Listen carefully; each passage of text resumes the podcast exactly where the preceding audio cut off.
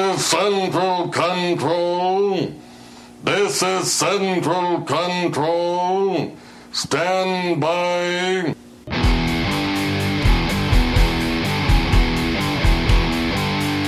Podcast Uma Opinião.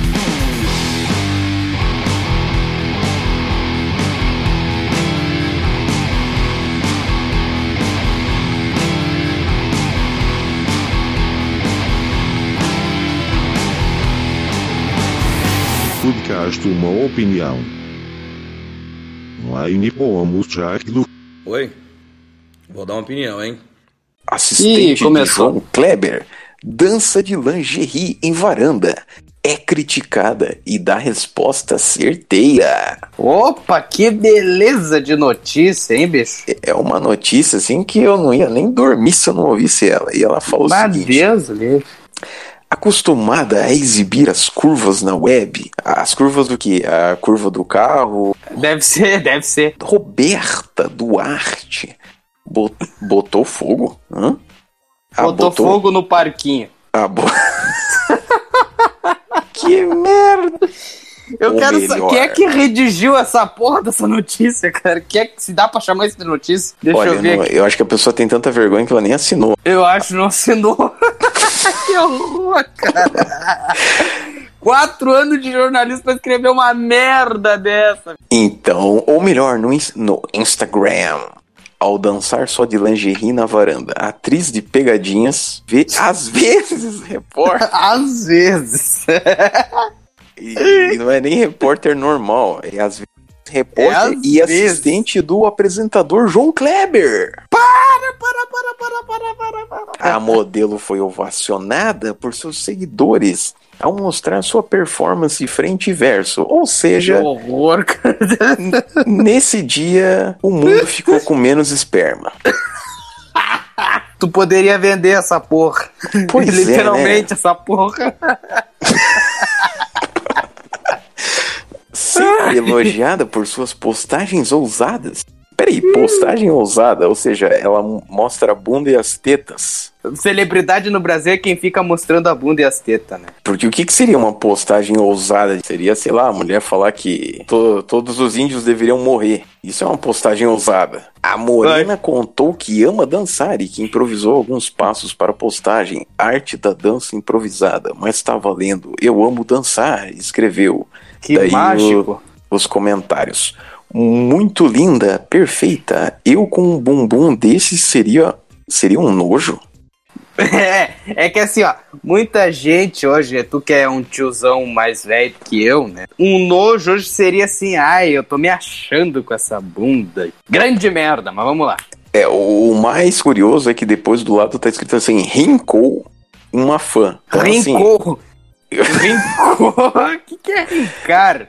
eu eu acho que ela tá querendo dizer brincou uma fã, né? Comeu um B ali. É, e, e é paga pra isso, né? E é pago pra isso, exatamente. Que que É fa- maravilhosa, uma deusa elogiou um admirador. Ah, bom, eu pensei que quem tinha elogiado ela era alguém que odiava ela, né? Que bom que falou que elogiou um admirador. tu selecionou bem a notícia inútil. Você tem implantes nas nádegas e, e dá para ver de longe. Não, pera, é, é na- eu tenho que falar nadegas, né? Porque tá sem acento aqui. Você É, tem- nadegas. Você tem implantes nas nadegas e dá para ver de longe. Esse bumbum aí de plástico, disse outro. Ou seja, esse já é mais assim do meu lado, que é o lado da zoeira, assim, então já me identifiquei com esse cara. Sem perder tempo, Roberta respondeu: Esse bumbum é meu e eu faço o que eu quiser com ele. Oh, nossa, pisa menos, maninha. Credo, pra que mulher o cara desse jeito. É, Curiosos. Pra começar, se, o- se a bunda é dela e ela faz o que ela quer, eu acho que o dedo também é do cara e ele escreve o que ele quer, não é? Ah, sim, com certeza o cérebro pensa o que ele quiser também, ué.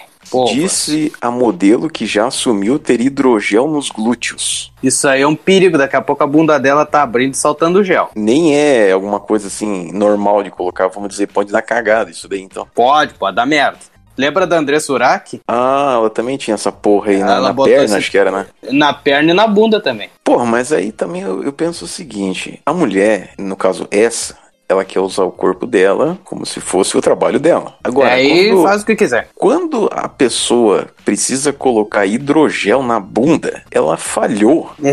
Exatamente. E, e também vamos parar pra pensar. Quem que é o cara que, tipo assim, a mulher chega com a bunda na tua cara. E aí ela fala, amorzinho, ó, quero dar pra você. Você vai chegar e falar, não, eu não tô gostando dessa bunda, não. Essa bunda aí não tá legal. Acho que você tem que Tá um um hidrogel aqui e tal. Me diga quem que é o homem hétero que vai ficar de frescura por causa de uma bunda. Porra, se, se uma mulher vir querer me dar sem cabeça, eu comeria. É, tô- é melhor tomar cuidado, né? Porque, É, cuidado que a Kelly né? vai ouvir isso aí. por favor, vou editar essa Eu- parte aqui. Eu ainda posso falar, tu não, Pedro. É. Ainda mais você que é virgem, né? Mas enfim. É, Não. outro seguidor também se mostrou incomodado com o procedimento. Que bonita, mas a cirurgia ficou uma laça.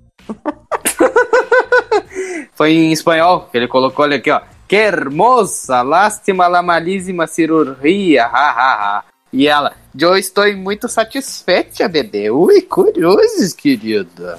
Tiene implantes em las nalgas. Nalgas, E se nota a simple vista. Em outras palavras, esse culo é de plástico. Esse culo é de plástico. plástico. Ui. Ela não respondeu exatamente do jeito que o site tinha falado. Ela respondeu assim: em brasileño, eres um maricona frouxa.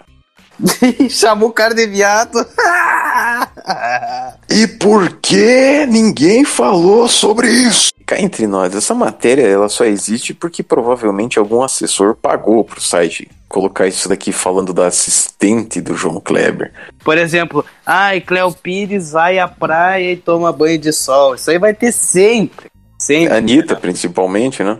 A Anitta que gosta de mostrar suas, seus predicados no meio do palco também. Né? Você quer ver o maior fake news da Anitta? Anitta vai virar um sucesso internacional. Estão há três anos falando que ela vai virar um sucesso internacional. Promotores de evento, eles gostam de forçar a Anitta. A Anitta não tem todo aquele pacote assim pra ser uma brasileira famosa no mundo inteiro, né? Mas eles gostam de forçar ela a ser, entendeu? Por exemplo, fazer show. Por exemplo, essa abertura agora da Copa América de futebol que teve aqui no Brasil, foi ela que cantou na cerimônia de encerramento, se eu não me engano, ou- na de abertura, não lembro agora. Mas ela foi inserida lá como se ela fosse. Oh, principalmente com aquela bichona lá que tu sabe quem é, não vou citar nome pra não dar cagada. É. Ah, não, não me dá, não me gusta, não me gusta. Inclusive, eu não sei como que a gente foi parar o assunto na Anitta, mas eu lembrei de outra coisa, que tem a ver com o que a gente tava falando antes. A Anitta, Sim. ela fez um clipe uma vez e colocou. Eu não lembro se era só ela ou tinha outras mulheres lá e não sei o que. E daí foi manchete. Ah, porque a Anitta tá mostrando que é normal ter bunda com celulite. Ah, sei lá o tá, quê. tá. Tô e aí sabendo. vem Você aquela lembra. coisa que eu acabei de falar agora. Quem que é o cara Hétero, que vai deixar de comer a bunda da Anitta. Ai, por causa da porra de uma aqui. celulite. Vamos supor que a Anitta chegou, tá numa festa, vamos dizer assim. Vamos supor, né? Vamos supor que ela tá numa festa. assim, É, é a que ela não fosse fantasia, tão a conhecida. gente faz o que a gente quiser. Exatamente, que ela não fosse tão conhecida assim nessa festa. E que ela chegasse a sentir, ou uma mulher do porte da Anitta, enfim. Ela chegasse a sentir e dizer assim, ó, vamos dançar ali, tá, vamos. Aí dança lá, se diverte, pai e tal. Depois, no fim da festa, depois de já ter tomado umas biricuticos dois, né? Ela disse assim, ah, tu não quer ir lá pro meu AP continuar a festa, malandro? O after, né? o after, o after party, né, que a gente fala. É, ah, eu quero, vamos lá, meu. Isso aí. Aí tu tá lá sentado no sofá, vamos dizer assim, né? E depois de já ter tomado umas, ela tá no banho. Ela grita lá de cima do banheiro lá. Benzinho, vai lá pro quarto. Ela vai, o cara vai lá pro quarto. Ela entra no quarto peladinha com uma bota. Não tem Não tem colher de chá. O cara que é, que gosta da coisa, traça. Vamos deixar uma algo a se pensar. Como a vida ela pode ser meio filha da mãe às vezes. Filha da puta mesmo, fala. É filha da, filha da puta mesmo. A gente tava falando da Anitta e daí eu lembrei que uma vez a Anitta tava no Faustão e ela tava no arquivo confidencial. Ô louco, meu, olha. Ô louco, meu! Tem lá todo. É, o primo do cunhado do tio que dá depoimento. e o cachorro dá depoimento. Eis que me aparece o ex-namorado da Anitta, que Puta é merda. o namorado quando ela não era famosa. E aí você pensa: será que esse cara tomou no cu ou não? É, rapaz. Podcast Uma Opinião. Oi? Vou dar uma opinião, hein? Gwyneth Paltrow, ela fez uma jogada de marketing vaginal. Vaginex. Literalmente, a Vaginex. ela vende vela com cheiro da sua vagina em site. Meu Mas Deus calma que os, antes que os putos doentios queiram encomendar uma vela, a gente vai explicar aqui. Ah! Não é que ela pegou um monte de cera e enfiou na, na ostra gratinada e daí saiu Na pamonha de pelo. Ela só achou que seria interessante fazer uma vela que diz assim: This smells like my vagina. Isso cheira como a minha vagina. E ela achou que uma forma de, de fazer um- uma propaganda legal da vagina dela seria colocar bergamota cítrica, não faço a menor ideia do que seja isso. Cedro. Bergamota é tangerina. Hã? Então, Bergamota por que é não escreveram tangerina? É, Como é que português chama, é hein? uma merda mesmo. Aí, cedro, gerânio, não sei também o que que é isso. Am, aqui tá escrito am, ambreta. Ambreta, deixa eu ver que porra é essa. É um abel mosco, é uma. Ambreta é um abel mosco. Nossa, me ajudou muito. Eu juro por Cristo que eu achei que eu tinha escrito lambreta errado. Quando subo na lambreta, eu viro faixa preta. não, não é não. e sementes de rosa. Só que aí, meus queridos, por que, que é uma puta jogada de marketing? Porque ela fez essa merda e, por incrível que pareça, vendeu pra caralho e vendeu rápido. E essa vela, ela custa aproximadamente 300 bagarote, malandragem. 300 talquês, entendeu? Quem que vai pagar 300 reais umas vela? Os caras não pagam nem 30 reais na porra da cadeia aqui. Vão pagar 300 reais em vela. E eu paguei. Merda! Eu paguei 50 pilas, se eu não me Você engano, na época que mais caro nasceu. ainda, porque eu te extorqui. É 30 reais, mas daí se quiser o autógrafo vai pra 50, daí, que depois o pessoal vai vender no eBay, sei lá. Agora, a pergunta que não quer calar, se você fosse fazer uma vela com o cheiro do teu Tobias, Meu anel de couro. que ingrediente o senhor ia usar pra representar o seu punete? Lavanda. Aí o meu ele ia ter um cheirinho assim de páprica. É afrodisíaco. hum. Sabe como que seria daí o nome da minha vela? não acredito que até o nome tu deu. Isso. Afrodisianos.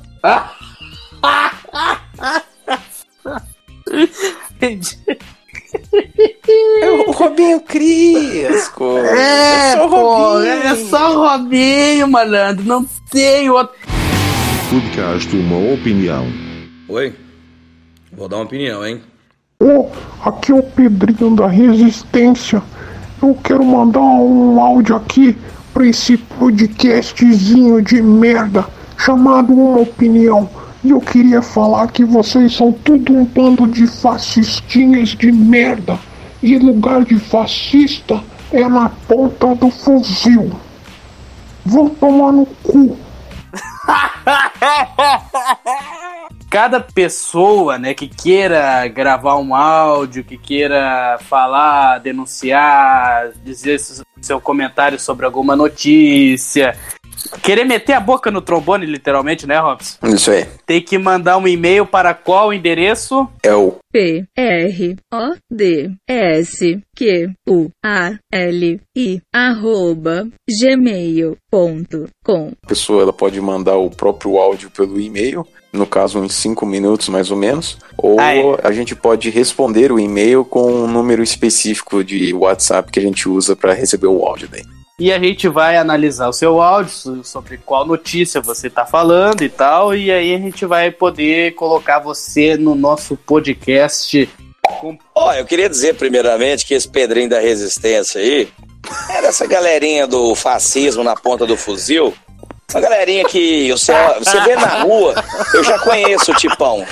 Sabe, uma barbinha ralinha, caboclo, caboclo toma leite, é, leite de soja. Esses caboquinhos que não consegue na hora que você vai conversar, espeida na tanga. Ó, vou falar pra vocês. Esse Pedrinho Resistência, ele tem que ir trocar a resistência do meu Lorenzetti lá, do meu chuveiro. Vinícius Lorenzetti. É Vinícius Lorenzetti aqui presente também. É, agora falando sério, esses caras aí que ficam chamando Deus e o mundo de fascistas são justamente os caras que são os fascistas. É, o Gabriel até ia comentar aí que parece que a Regina Duarte foi pro governo Bolsonaro e já estão falando que ela é nazista. Olha, Foi.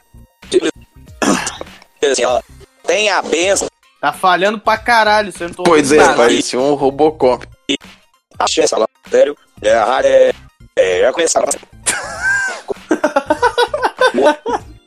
Ô, Gabriel. Totalmente. Gabriel, Gabriel, para aí, para aí. Ô, Gabriel, para aí, porra. de reputação. O cara, Não dá pra ouvir nada que tá falando. o cara engatou e não para mais. O assassinato. Eu vou me cagar de rir. Eu vi agora. Chega perto do teu moço, cara. Vamos começar do zero. Pera Bicho aí, de Deus. pera aí. O Robson falou lá, deu, deu a chamada pra ti, ó. O o Gabriel ia falar da Regina Duarte, não sei o quê. Começa a falar da Regina Duarte no governo Bolsonaro. Vai!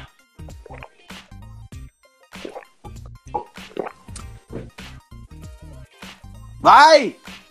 Era, porra! Agora foi? Acho que agora tá no ar, tá? Eu ia falar Regina Casé. Do quê? Ah, o Robson quer foder com o bagulho. Vamos falar sério agora. A Regina Duarte, com a, o passe do presidente Bolsonaro, tem, é, está agora à frente da Secretaria de Cultura, certo? Já começou a palhaçada do, do fascismo.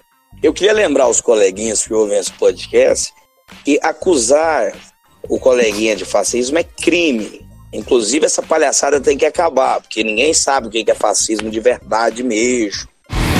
Podcast Uma Opinião. Oi? Vou dar uma opinião, hein? É de um baiano metido a gaúcho. Alerta de piada pesada. Alerta de piada pesada. O cara, ele é um baiano que ele quis ser gaúcho. Então, o que, que é pior, você ser baiano ou você ser gaúcho? Aparentemente, deve ser baiano, porque o cara, ele prefere ser chamado de viado.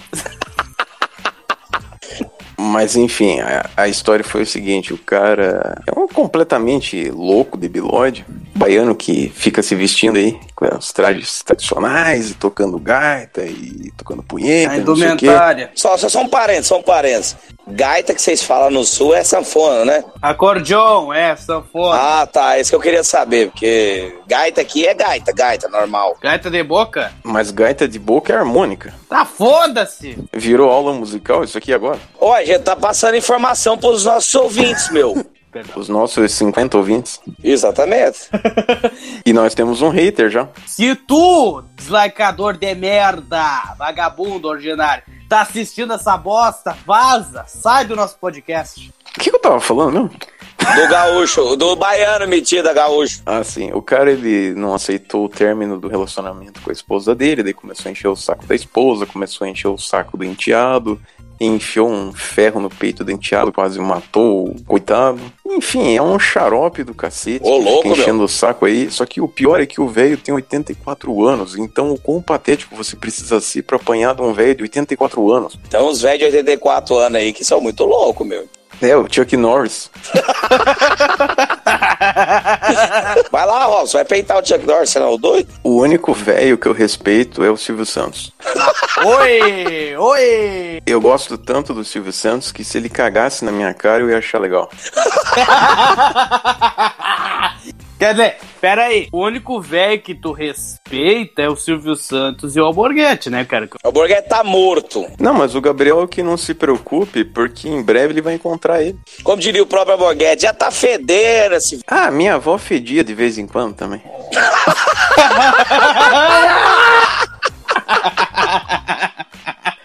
A nona era uma pessoa sensacional. Tá eternizada no, na melhor série de comédia já realizada no Brasil, chamada M16. M16. Ô, bicho, eu me lembrei do Mário agora, velho. Ah, não, não fala isso não, velho. Que Mário? Que Mário, aquele que te torou atrás do armário. Podcast de alto nível. Mário is fucking dead, velho. Ô, Robson, vamos fazer um parênteses. Conta pro, pro Vinícius quem é o Mário. O Mário, ele era um participante do M16 que ele tinha mais ou menos a mesma idade que eu e em 2010 ele, né, sofreu um acidente lá que ele saiu de uma festa, acho que tinha bebido altas lá e foi uma e meia da manhã na contramão com a moto, bateu num caminhão e se odeu. O pior é que ele tava fazendo um tratamento dentário, então o cara jogou dinheiro fora. Mas em compensação, eu acho que o que sobrou dele, que foi, acho que uma almofada com dente em cima, o dente devia estar bem brilhando. Ele puxa o pé do outro da noite, meu. É o motoqueiro fantasma. Na realidade, o Robson é um coitado, né? Porque o melhor amigo dele era um bêbado e depois apareceu outro bêbado na vida dele. Ou seja, esse que vos fala. Podcast Uma Opinião. Oi? Vou dar uma opinião, hein? Solange Almeida lembra preconceito e diz que foi chamada de baleia. Quem é Solange Almeida?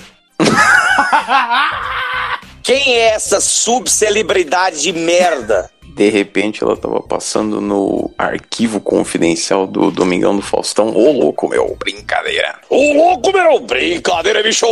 Não, esse é, esse é o, o quadro que eu e o Robson criamos, o Bolstão.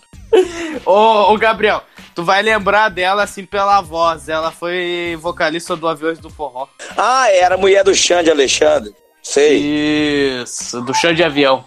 Ela falou assim: aconteceu um fato que me marcou muito. Eu era gordinha, desci do avião toda feliz, primeira vez que eu ia estar na cidade. Quando chego no aeroporto, Timbirra. Acho que escreveram errado aqui, era pra ser Tim. Escreveram errado. que eu E é pariu. pago pra isso. É daí, ó, eu vou falar. É da isto é. Quando chego no aeroporto, tinha um, um uma grupinho. Uma grupinho. Cadê a Solange? Quero ver a Solange, disseram. É aquela ali. Não acredito que eu passei duas horas pra ver uma baleia descedora. Puta que eu pariu. Ela fala assim: seria cômico se não fosse trágico, mas eu acho que é, é cômico. Eu também, né? Olha, eu vou dizer uma coisa. Primeiro eu tô confuso. Que a mulher, a primeira vez que ela desceu do avião, ela não era do aviões do forró, ela tava sempre de avião. Nossa! No mesmo banco, as mesmas flores e o mesmo jardim. Inclusive, um beijo na alma do Ronivon, que ele é meu muso. A trilogia psicodélica. O Robson gosta do Ronivô mesmo, cara. Fiz até um cover. Procurem na trilha sonora do Cadeia HQ. Aura Warriors. Tu fez um cover do, da música da praça? Era uma outra música. Essa da praça nem ele aguenta. Ô, oh, peraí, peraí, peraí. A música da praça é do Ronivô? No... Não é da tua mãe? Tive que cuspir a água, mas é um putz, Gabriel, cara. Eu mandava fita, não tinha CD. Diziam, mande uma foto. Você quer uma cantora ou modelo? Nossa. E muita gente deixou de me contratar porque quando via que eu era gordinha, dizia, não quero. Eu disse, vou amarrar a chuteira, não vou mais cantar.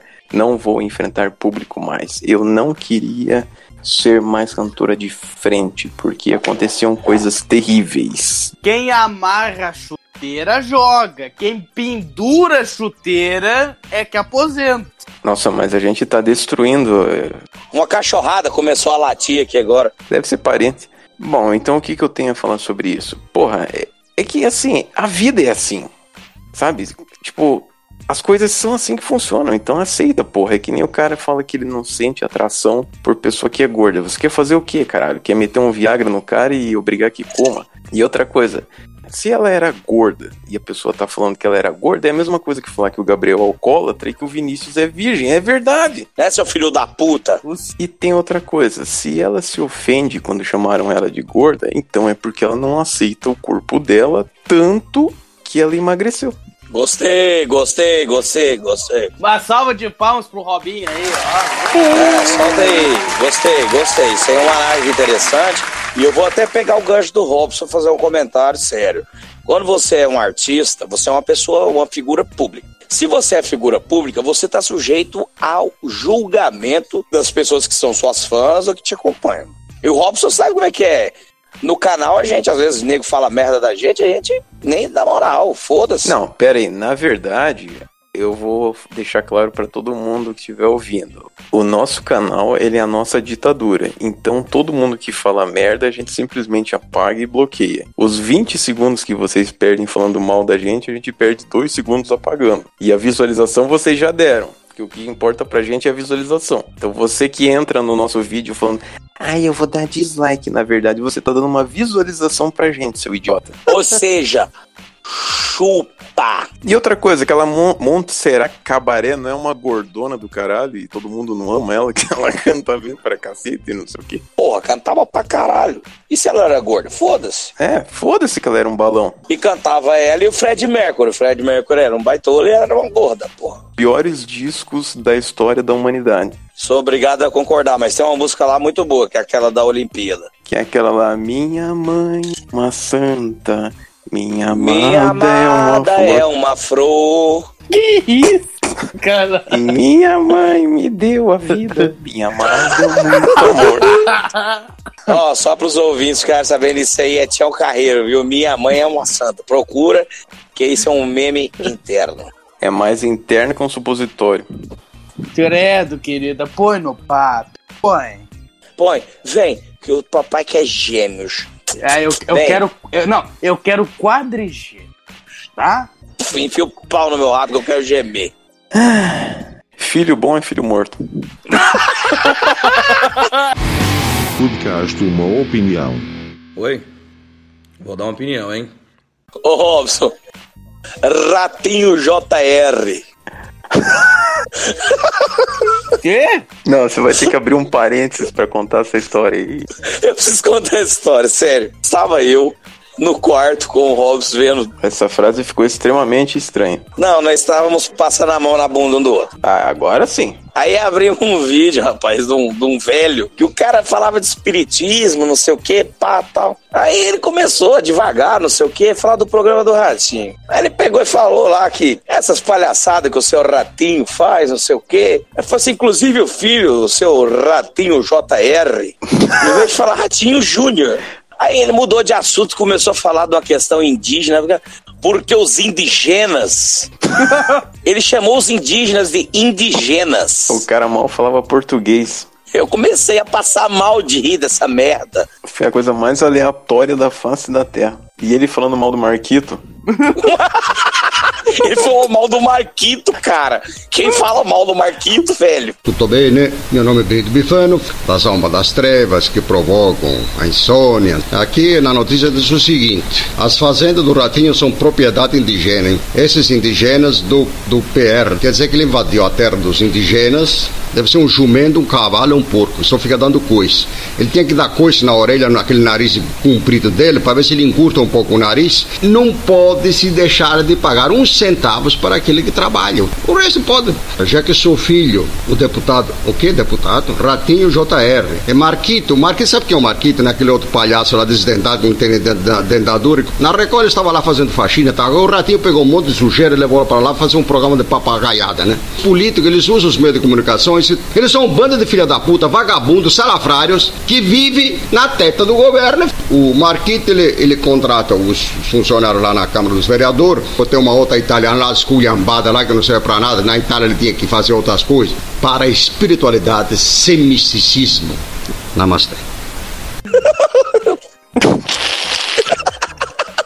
Muito bom.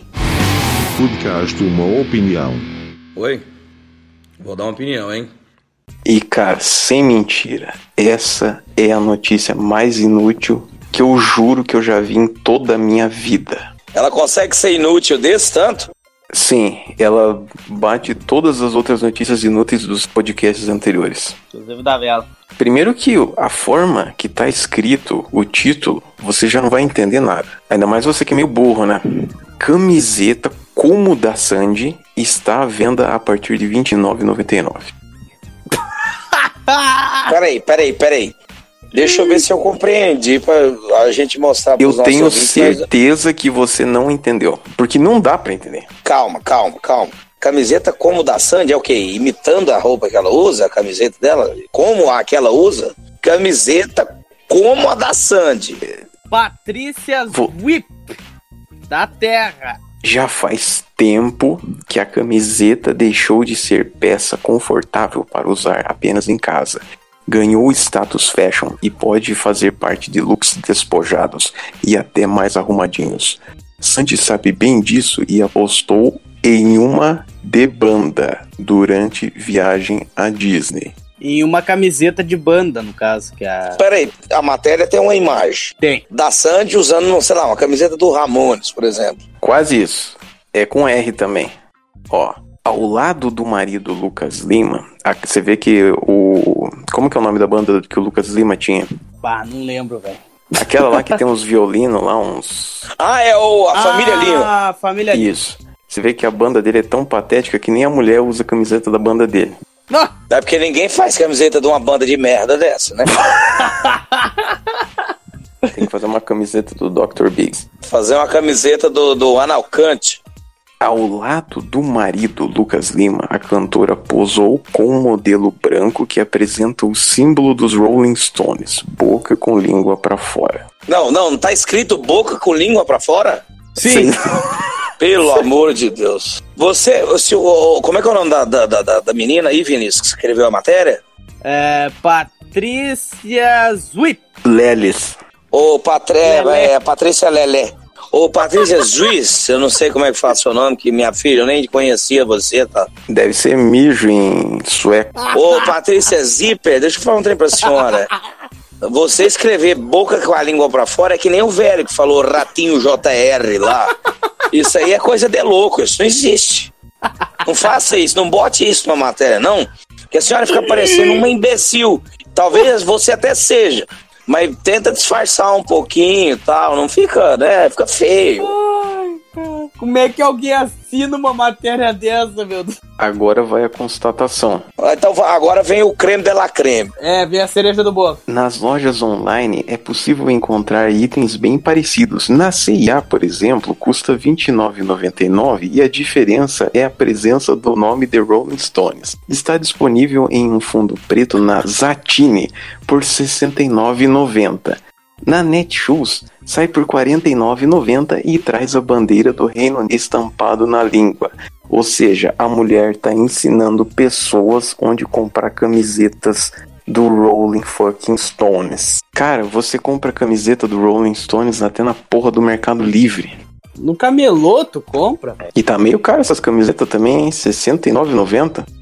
O pessoal não compra nem a KD HQ. Quando nós era moleque, eu comprava a camisa do Rolling Stones por 10 conto, rapaz. Pois é, e o que mais me deixa triste é que uma puta banda que tem um puta reconhecimento que nem o Rolling Stones foi rebaixado a simplesmente uma grife. Lembra que a gente falou do Regis Tadeu semana passada? Ele bateu de novo na mulher imaginária dele?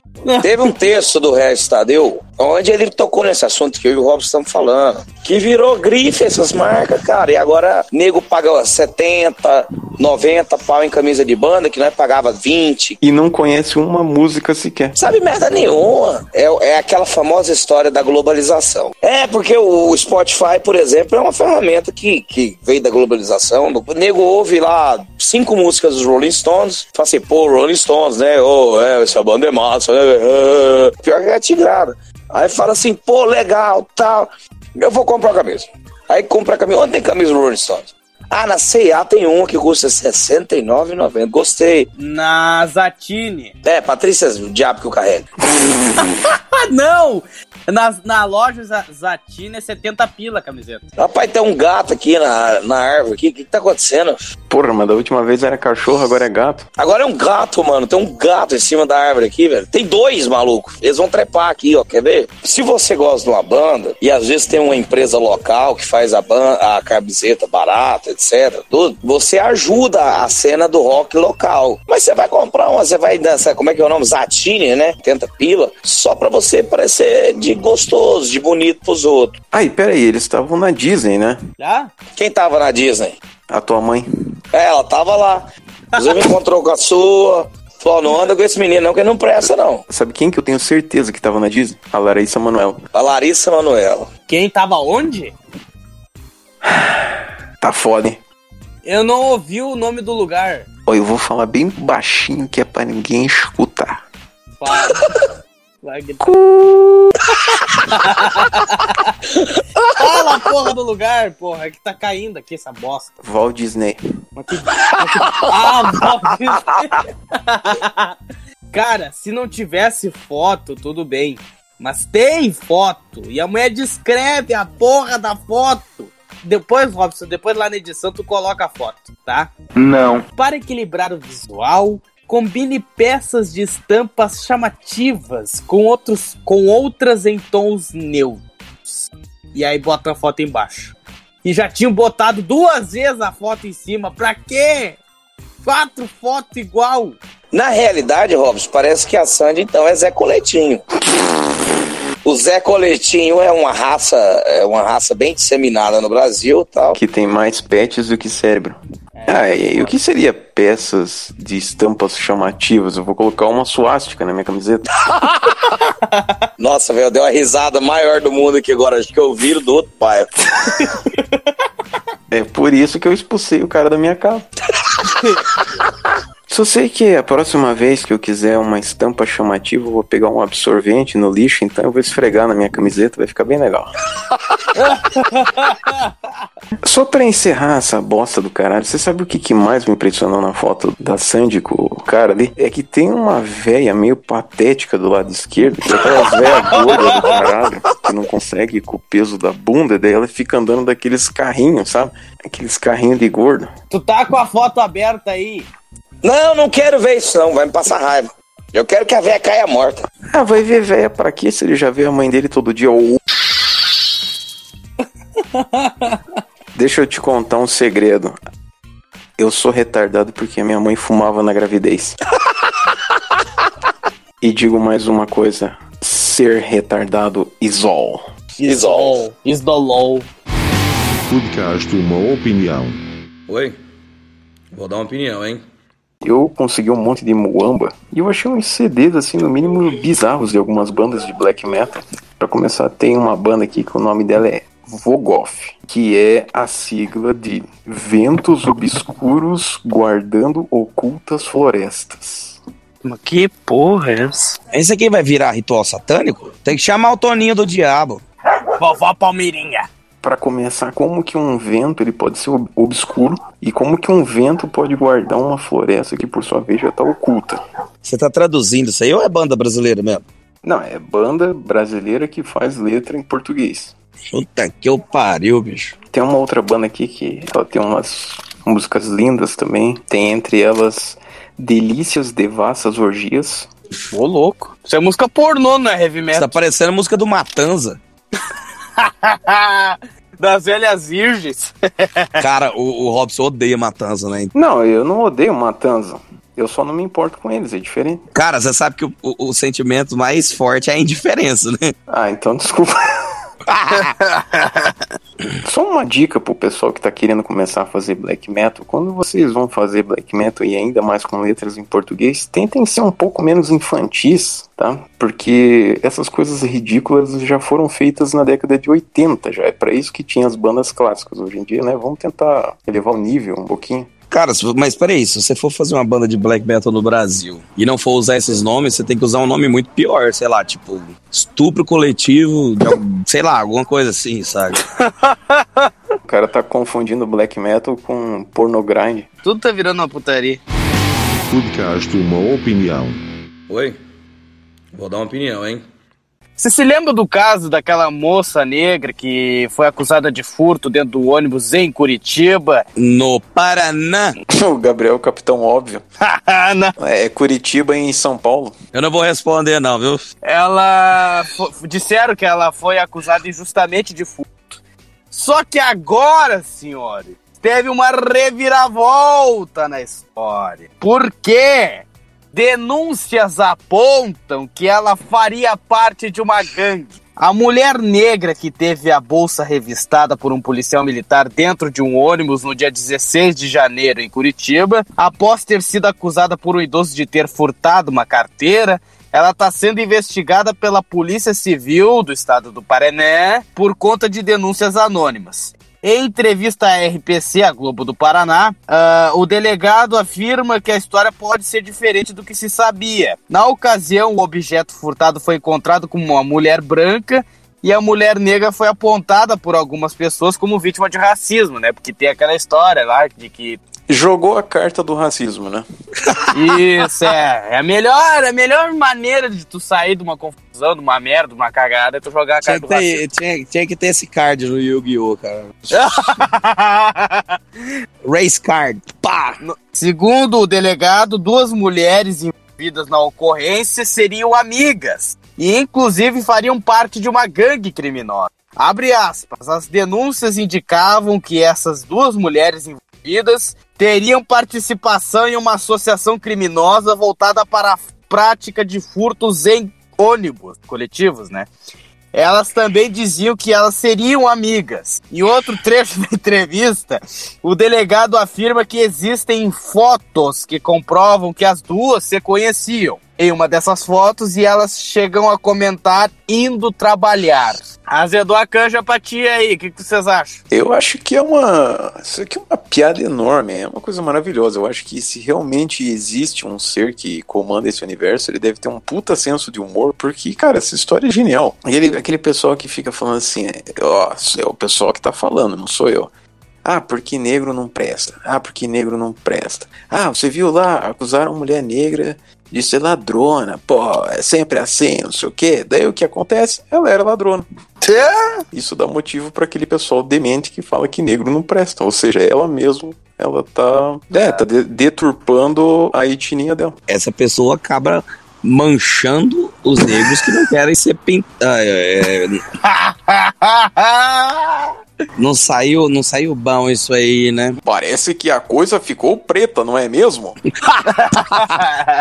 Negros de mierda, hay que desinfectarlos para no mancharse con su negrura. Negroni. Cara, aquele drink é muito ruim, velho. Negroni. Puta que pariu, Não velho. começa devagar, porra. Eu acho que elas deviam ganhar a vida, honestamente, fazendo o programa estilo café com leite, pra quem curte, né, grupal assim e tal. Em vez de ficar roubando as pessoas. Meu Deus do céu, não sei nem o que responder, velho. Podcast Uma Opinião. Oi? Vou dar uma opinião, hein? Antes a gente colocou a matéria do tubarão que encalhou, agora é a baleia. Thaís Carla! Com essa louca. Posta seu corpo de carnaval e incentiva os seus fãs a fazerem o mesmo. A ex-dançarina Dianita e militante contra a gordofobia. Não, pera, pera, pera, pera, pera, pera, pera. Pra começar, é, eu não sabia que essa Thaís Carla era uma dançarina, né? Por questões óbvias. Mas agora eu lembrei que ela era aquela pessoa que tava enchendo o saco no avião lá, que queria que o mundo se adaptasse a ela e não ela se adaptasse ao mundo. Mas enfim. E agora eu tô vendo aqui que ela é ex-dançarina da Anitta. Então eu fico pensando que motivos ela deve ter dado pra Anitta ter mandado ela embora. Será que ela comia muito no camarim? Ou a Anitta chegou pra ela e falou assim: faz um death drop aí. Aí ela caiu e o mundo partiu no meio, não sei. Bom, mas enfim, e outra coisa que eu acho interessante é que eles usaram a gordofobia. Então, assim, quem é contra a gordofobia e usa a palavra gordofobia, na verdade tá sendo, de certa forma, preconceituoso e babaca. Porque quando o cara é gay e tem um cara que ele fala que ele não gosta de gays, eles falam que o cara é homofóbico. Eles não falam que o cara é viadão fóbico. Porque você já tá ofendendo, porque você tá usando a palavra gordo. Vamos lá. Ah, não, pera, ela, ela postou no Instagram a foto e coube a Ai, meu Deus. Thaís Carla está com tudo neste carnaval. Tá com tudo mesmo. Cala agora. Eu não consigo parar de zoar uma gorda. A ex-dançarina de Anitta e militante contra a gordofobia postou hoje no seu Instagram uma foto de biquíni mostrando o seu corpo de carnaval e incentivou os seus seguidores a fazerem o mesmo. Abre aspas. Enquanto a música do Carnaval 2020 não foi escolhida, eu desafio a vocês postarem o seu hashtag corpo de carnaval e me marca. Esse é o meu. Se vocês concordam que este deveria ser o corpo de carnaval, compartilha para geral, escreveu ao publicar a imagem. A digital influencer que está grávida. Ah, ela tá grávida? Nossa, nem parece. Por que será, não é mesmo?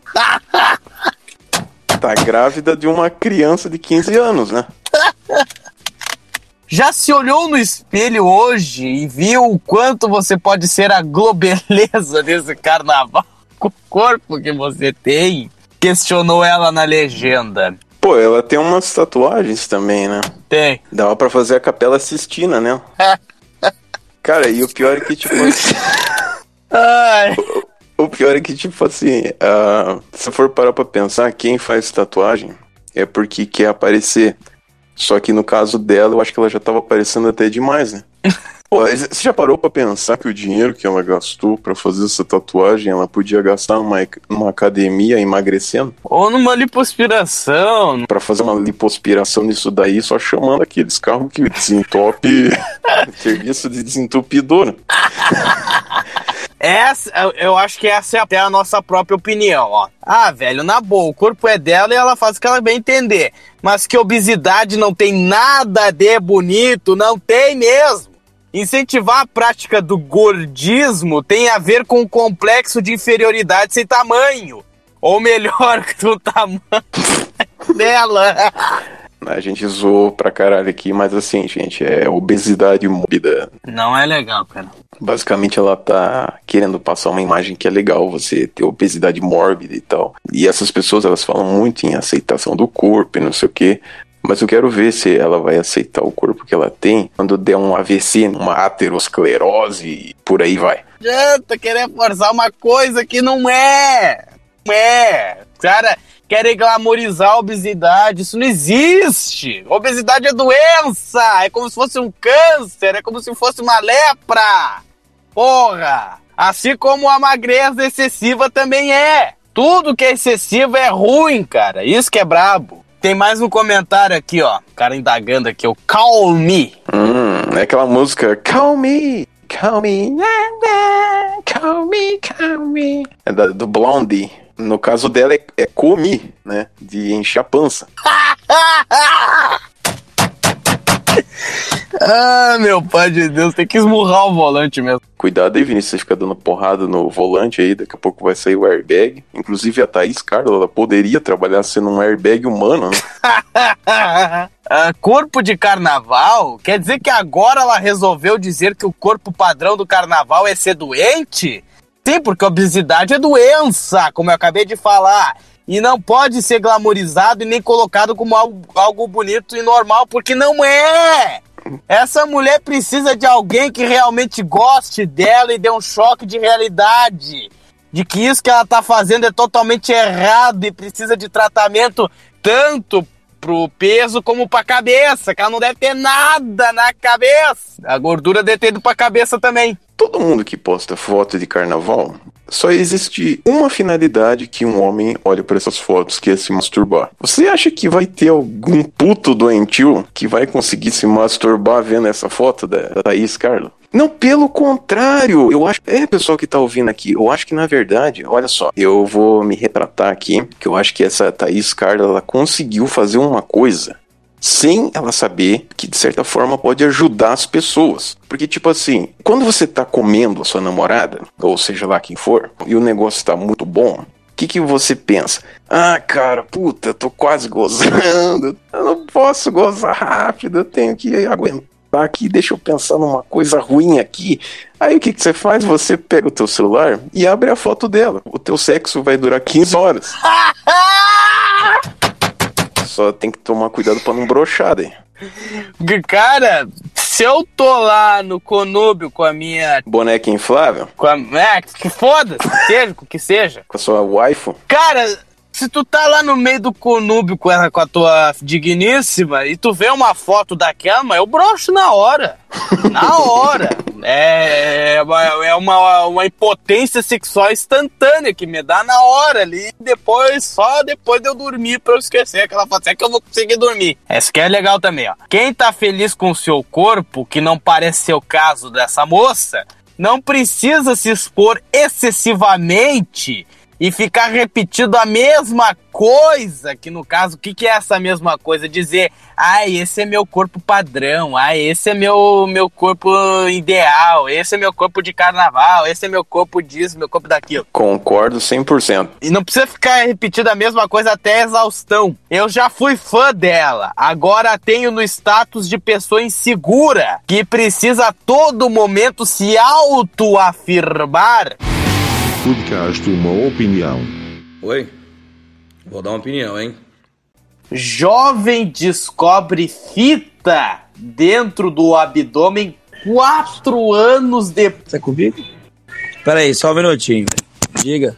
Eu tô gravando um podcast. E geralmente eu gravo toda vez aqui. Hum, deu merda ali. Pô, bicho, eu tô vendo uma foto da Larissa Manoela aqui, que tá quase mostrando as tetas dela aqui, tipo. Porra, a guria nem bem cresceu, já quer mostrar as tetas. Que porra é essa? Não, mas ela, mas ela tem, velho. Mas é claro que ela tem teta. Entendi. Deixa eu. Espera um minutinho aí, viu? Eu vou entrar lá pra dentro, porque. Não, vai entrar pra fora, o burro. Não atrapalhar vocês aí, às vezes pode ter falado alguma coisa que. Sabe o que, que aconteceu? Eu acho que alguém ouviu o Gabriel falando no headphone, achou que ele era um louco que tava falando sozinho. E alguma coisa que ele falou eles não gostaram. E mandaram ele ir pra outro lugar. Meu Deus. Ô, ô, eu tive que mudar de lugar aqui, velho. Que teve uns retardados aqui. É porque eu costumo gravar aqui, né? Toda vez. Aí eu tô sentado aqui e tinha um povo enchendo o. Não, mas o que, que eles falaram? Não, porque eu tava gritando falando na última. Ah, mas que novidade. Isso é coisa mais, no...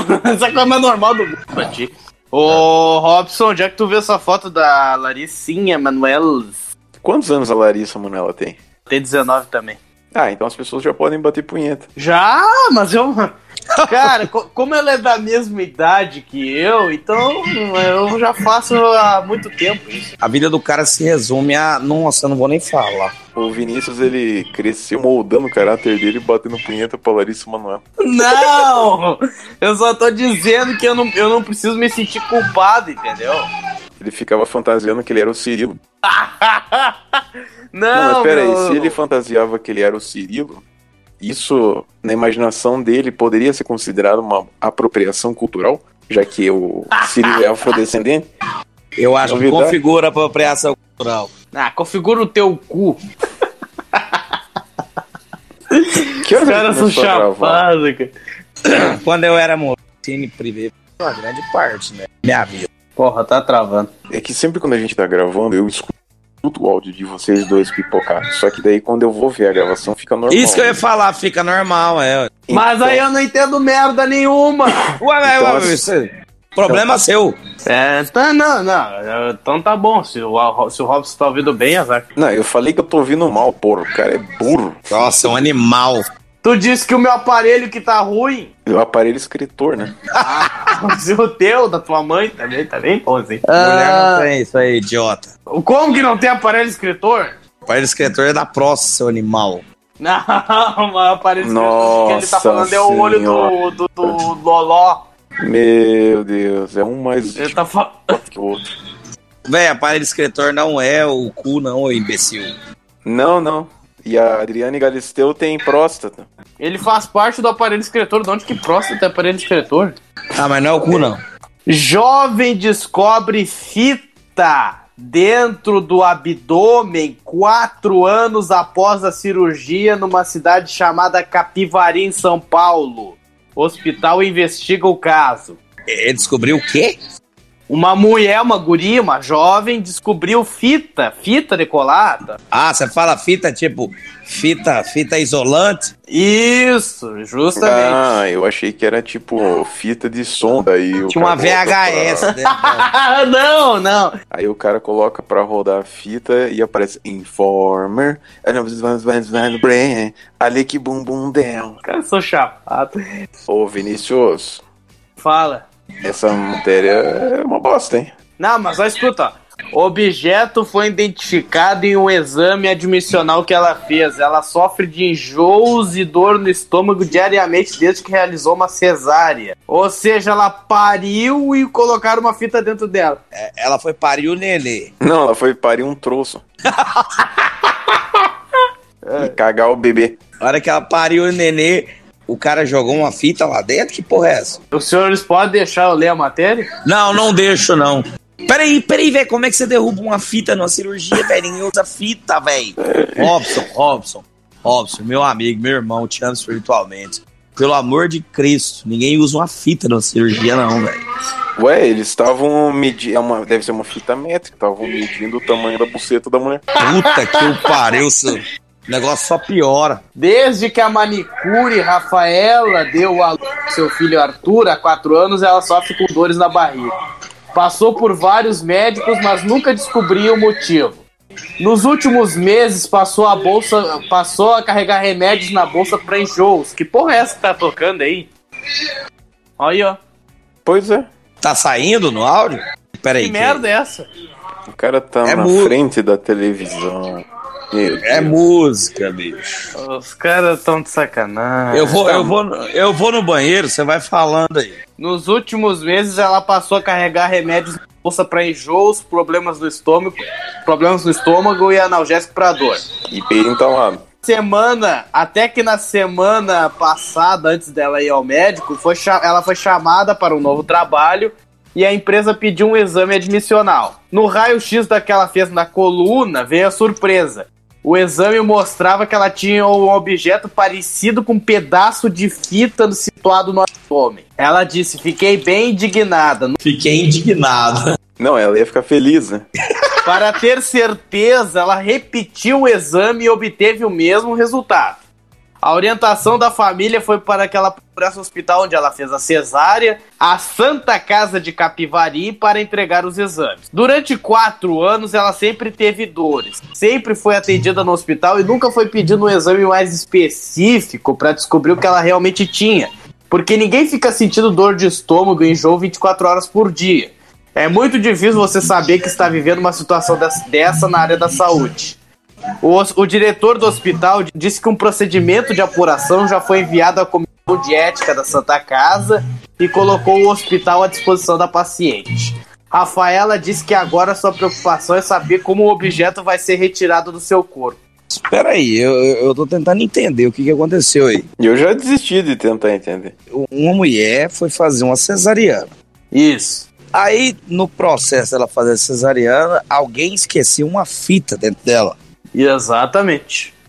É, será que eu sou im- idiota ou o que, que tá acontecendo? Acho que os dois. Eu posso até ser idiota, mas isso aí não tem fundamento. É, porque ela não ia comer uma fita e parar lá no abdômen. Não, pode, po- pode ser que aconteça. É mais Peraí. difícil ainda. Ela não engoliu a fita. E, e- e, cara, como é que. Véi, véi, véi, véi, véi. Vem, vem, vem, vem. Cesárea, ninguém usa fita em cesárea, velho. Que porra é essa? Ah, vai ver algum incompetente, um Vinícius da vida que tava lá fazendo a cesárea e colou a barriga dela com Será que não era aquelas fitas que tem no pulso que arrebentou às vezes, como se fosse uma identificação, alguma coisa, do cara que tava operando ela? Não, mas isso não faz sentido também. Mas não, não faz sentido, mas é o único. A única coisa assim que a gente pode pensar aproximado de uma fita, porque quem é que vai usar fita em cesárea, velho? A única coisa que eu sei é que esse exame que eles pediram dela tá falando com coluna lombar AP mais P. AP significa antero-posterior e P significa perfil, porque eu estudei essa merda. Ah, é, o cara fez radiologia, né, meu? E não serviu pra bosta nenhuma. É. Esse negócio da fita aí. Eu quero saber como é que esse trem foi parar lá dentro. O cara tá. Não, não, não. Eu não vou encerrar esse programa até eu saber como é que foi parar essa fita lá dentro. Não, é que assim, essa é uma matéria de merda, porque você vê que eles dão a parada que chama a atenção da matéria, mas eles não foram pesquisar realmente como que a fita pode ter parado lá. Então eu aconselho que a gente tente procurar essa matéria em outro site. Pera aí. O Gabriel tá fumando aí, tá. O Robson falou que no último podcast que eu participei, ele deixou um monte de áudio meu fumando. Ah, eu achei uma notícia atualizada dessa, ó. A, a mulher tava grávida de novo e, e teve que adiar o retiramento, retiramento, retiramento, retiramento da fita. Puta, mas essa mulher só sabe trepar também, cara. Ué, mas puta que eu parei, o que, que Qual tem que é esse negócio aí? dificuldade de tirar o pau e gozar fora? Gravidez adia retirada de fita que está há quatro anos na barriga de jovem. Foi descoberta essa gestação quando ela foi realizar exames para extração do material. Ou seja, quando ela fez o exame admissional, ainda ela não estava grávida ainda. É, essa matéria eu tenho dois comentários a fazer sobre ela. Primeiro é. Esse circo não vai acabar nunca. Que fita é essa, velho? Foda-se! Eu achei que, ah, tinha uma fita VHS dentro da mulher, tá ligado? Tipo, Ah! que, que é isso, velho? Segundo, pô, como é que essa fita entrou lá, velho? Não, ah, não, chega, chega, chega, tá bom. Olha o que ela disse, ó. Apareceu tipo uma fita, que na verdade não se sabe se é uma fita mesmo ou se é um pedaço de pano, mas parece ser uma fita. Ah, Meu Deus. É um Ah. objeto parecido com fita, né? Mas aí o pessoal já pregou que é uma fita. Isso aí acho que é. Tá nível grávida de Taubaté, deve ser tudo mentira, assim. Não, na realidade, tem uns panos que eles usam mesmo pra, pra colocar os, os instrumentos esterilizados em cima. Pode ser que foi um pedaço dessa merda aí pra dentro dessa mulher aí, cara. Porra, um pedaço de pano? Como é que os caras iam esquecer um pedaço de pano tanta mãe? Pô, é porque o cara é um açougueiro do caralho, né? Podcast Uma Opinião. Oi? Vou dar uma opinião, hein? Você começou muito cedo e você começou a fazer um- um programa falando dos bandidos. Era um programa policial, é isso? policial. Eu era repórter policial, mas eu era um repórter policial no programa Cadeia. E eu era fazer mais graça do que reportagem mesmo. Eu fiquei famoso no Paraná, daí um programa de televisão me chamou, o programa Cadeia, daí saiu o apresentador, que é o Luiz Carlos Alborguete, ele saiu, o programa dele ficou pra mim. Daí comecei meio que imitar ele, Usando cacetete. usando o cacetete. O cacetete foi criação minha, mas ele, ele- o que eu criei pra ele. E aí, pessoal? Que existem duas possibilidades. Ou o Ratinho tá pegando carona agora na fama do Alborguete e etc e tal. Como não existe nenhum registro do Alborguete antes de 92, quer dizer, tem muitos, muito pouco registro em vídeo, não dá pra saber se realmente ele usava o cacetete. Por exemplo, as fotos antigas que eu e o Robson recebemos pra botar no documentário, as fotos de 84 ali, 86, mostram uma mesa que não tem o cacetete. Então pode ter sido que isso aconteceu. É, eu ia falar mais ou menos assim, por mais que nós sejamos fãs do Alborguete, realmente não é algo que tem como provar quem veio antes, né? Na questão do cacetete e tal. E essa já é a segunda vez que o Ratinho fala isso. Hum, Eu compartilho da mesma opinião de vocês, assim. Ah, só tem uma coisa, assim, que o Ratinho, naquela entrevista que ele deu pro UOL, né, Robson, que tu até postou no canal, ah, ele entra em contradição, né? Tu lembra que ele fala, né? Ah, ele fala primeiro que o cacetete foi ele que criou, mas depois ele diz assim, ah, eu não criei, eu usei mais do que ele, não sei o quê. Ah, é verdade, bem lembrado. Quando o Beto deu uma entrevista, quando o Alborguete morreu, que o Robson tem o trecho, ele disse que o pessoal. Eu tenho? Aquele trecho preto e branco que foi no documentário, lembra? Eu não. Você não lembra do, do, do documentário, Eu cara? editei do... isso? Sim, tá lá. Não, foi a tua mãe que editou. Nossa, eu devia estar com uma entidade, eu não lembro. Quem que é Beto? Cara, o O Beto. diretor é um- da CNT, velho. É, o diretor do programa dele. Ah, é? Ele vai lá e leva um cacete, diz que lá o povo era da, da marcenaria. Ele leva um cacete. Ele leva um cacete. Aí diz que o povo da marcenaria da CNT fazia Ele leva um trem. Tchu, tchu, um trem. Ah, e vamos deixar bem claro que o Gabriel ele já disse que, se for o caso, ele quer ir a leilão com esse cacetete do Alborguete quer comprar. É, eu compraria. pra, pra quebrar no cadeia policial. Esse Paul is fucking dead. Ô, tá estourando aqui, bicho, o áudio, velho. Podcast Uma Opinião. Oi? Vou dar uma opinião, hein? Agora tá na hora da notícia cabaçal da semana, que é do nosso querido cabeça de rola, Drauzio Varela. Cabeça de pica. O irmão do José Serra, né? Travesti, transexual, diabo que eu carrego, não sei que porra é essa. Suzy, que nome bonito, hein, Gazela? Ela é muito bonita, né? É muito linda. Tu matou um guri de 9 anos e ainda estuprou ele, seu vagabundo ordinário. Abaixou o alborguete no cara. Esqueceram de averiguar que muita gente se sensibilizou com essa Suzy, porque tem muitos anos que não visitam ela na cadeia. Mas ninguém se deu o trabalho até anteontem, ontem, de pesquisar por quê. E aí vamos deixar claro que essas informações elas foram conseguidas através do MBL. Do MBL. Fizeram uma, um puta apanhado, até com processos, etc, tudo, e conseguiram descobrir realmente essa, questão da, do crime que ela cometeu foi omitido da matéria. Eu assisti a matéria e eu esmiucei ela, então eu fiz várias anotações aqui, eu gostaria de passar aqui pra vocês. Bom, primeiro que trans porra nenhuma, né? Porque são travestis, não tem essa de trans e trans operada. É travesti ou é trans? Se não é operada, é travesti. Concordo com o senhor. Vamos botar um negócio aqui bem claro, como dizia o Enes, para não haver distorções. Se é um cara com cabelão e não cortou o pinto fora, ele é travesti. Muito bem. É, eu sou tão idiota que em vez de eu colocar apresentadora, eu escrevi apresentadira. Puta que pariu. Eu só Mas- trabalho com analfabeto. Puta que eu pariu, bicho. E ainda quer escrever livro. Eu coloquei assim daí. É, a apresentadora começa falando: nasceram em um corpo de homem, mas são mulheres. Olha, eu não tenho preconceito, mas eu acho que ela precisa de umas aulas de ciência para entender o que é o DNA, né? Biologia diz o quê? Existe XY e XX. É, até mesmo porque não é porque uma pessoa que acredita numa coisa que ela vai ser verdade. É a mesma coisa que alguém chegar e falar bem assim: eu não acredito que exista a noite. Ela acreditando ou não, a noite vai acontecer. É, é como se eu virasse pra vocês aqui agora e falasse assim: Ah, eu acredito que eu sou o. Mas não sou, pô. mas isso não tá muito longe da verdade. Mas eu quero falar uma coisa aqui agora. O negócio é o Que seguinte. isso? O cara tá cheirando cocaína Com rinite, merda. no Continua pau aí. de um travesti. O dia que eu cheirar cocaína, eu dou um tiro na cabeça. O Dr. Drauzio Careca, Doutor Braulio Varíola. o Dr. Drauzio Vraunelas, ele foi lá fazer a matéria. Aí, quando descobriram qual que era o, o background da, da, da, da moça lá, Vinícius tá surtando. é, o cara tá cagando na calça, tá, tá mijando pela boca. Cagar isso que o pessoal boca. pergunta por que, que é uma hiena o símbolo do podcast. É que os caras só só dão tem risada. débil. O que que acontece? O doutor é, é, Áuzio Vraunelas, Dr. Biggs. Dr. Biggs, É o. Nosferatu. é o Nosferato, irmão do José Serra, foi lá fazer a matéria.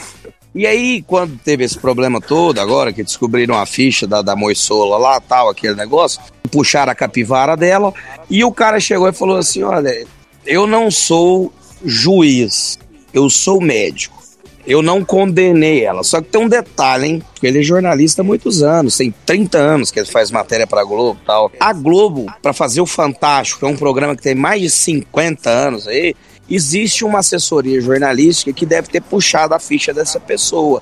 Por que, que foi omitido na matéria o fato dela ser uma abusadora, uma pedófila, ou o diabo que o carregue? Diz que não entende, que não sabe, que ele não pode julgar. Doutor Draulio Salmonella. É, exatamente. Você não pega, cara, um estuprador, um pedófilo como exemplo. Tem pessoas ali naquela matéria que sai, fizeram roubo, é, outros crimes menores, que a gente até compreende que são crimes assim, não são crimes hediondos. Agora, por que, que isso foi omitido da matéria? Pra favorecer a narrativa, Gabriel. E a imparcialidade? Eles não dizem que são imparciais? Eu entrei em 2010 para fazer jornalismo. Eu saí fora. Hoje eu prefiro que me guspam na rua do que ser jornalista. É que assim, velho, eu tô, eu tô cursando mais por causa da área esportiva do seu Ah, Pior ainda, jornalista esportivo é um bando de nerd que não aguenta correr cinco minutos pra jogar bola. Bom teu emprego aí, agora que tu conseguiu uma merda boa aí. Daí a apresentadora ela falou assim: quem conhece bem essa realidade é o doutor Drauzio Varela. Daí a primeira coisa que eu pensei, porra, Drauzio Varela é um riquinho de merda. Ele não saberia o que é uma dura realidade, nem se a vida fosse uma rolereta na cara dele. O Robson, como sempre, com figuras de linguagem maravilhosas. As metáforas do, Rob, do Robson são as melhores que tem. Ele disse que há 30 anos ele é médico voluntário em penitenciárias desde o Carandiru. Então, das duas, uma. Ou ninguém quer se consultar com ele ele é um desocupado, ou o cara é um tremendo bobalhão. Eu quero só ver se as minhas professoras amanhã vão falar sobre isso. Que eu duvido. Eu dou, eu enfio o dedo no meu Tobias, se elas falarem sobre isso. Continua. Mostra o podcast pra tua turma. Máximo. Ah, eu tô fudido, tô ralado. Saiu linchado da universidade. Continua. É, porque só tem esquerdista dentro da faculdade, né? Exatamente. Continua aí, Robson. Ê, gritedo do satanás, cala a boca! Ih, que que é isso? O cara tá louco, meu. Tem um gritedo aí no fundo aí. Não, tem grito não, gente. Você tá doido. Aí o Drauzio ele falou assim: é, cadeia barra pesada, 10 presos para cada vaga existente. Bom, se o cara tá com pena, ele não precisa nem levar para casa dele. É ele que deu um emprego no consultório dele. Justamente. Ele não é um oncologista é, renomado. Por que, que ele não cria uma clínica e bota os caras pra trabalhar lá? Né? Dá um beijinho na boca deles. Aí do nada apareceu um pastor chato do caralho. Eu quase vomitei, mas isso é só uma anotação secundária que eu fiz aqui. Aí um preso disse que ele achou trabalho na cadeia. O preso, na minha opinião, se ele não for, que ele não cometeu crime hediondo, ele tem que trabalhar, ele tem que produzir dentro da cadeia. Ele tem que voltar, ele tem que voltar para o Estado o investimento que nós que pagamos impostos, eu não falo do Robson, né? Nenhum aqui paga imposto dessa merda aqui, mas quem paga, né? Quem paga? Aí o investimento tem que voltar. Quem comete crime hediondo tem que peidar pra muzenga. Pra muzenga. Nossa senhora, um- uma opinião muito violento. O meu Deus do céu, gazela. Violento foi o que essa porra fez aí. esse Filha da puta aí fez. Seguinte, estuprador, homicida e latrocida tem que ir pro colo do capeta. Não tem conversa fiada. A cadeia hoje, ela é a escola do crime. Se você não fizer parte de uma facção de um comando vermelho, um PCC, inclusive isso eu ouvi da boca de um advogado amigo meu esses dias. Cláudio Daledoni. É, o Deledone, meu querido, o boca de. o cara de buceta. Se você não fizer parte de uma facção, você tá fudido, tá? Então vá tomar no olho do rabo quem fica defendendo essa merda aí. Isso é um recadinho, viu? Ó, eu, eu não tô. Eu tô cagando e andando se vier me processar. Tô cagando, peidando e andando. Enfiando o dedo no olho do rabo. Isso é um recadinho pra dona Vizinha Ilha Gamarães no Twitter que fica falando um monte de bosta aí, entendeu? E defendendo a própria classe. A senhora é Que uma barbarismo é esse, bicho?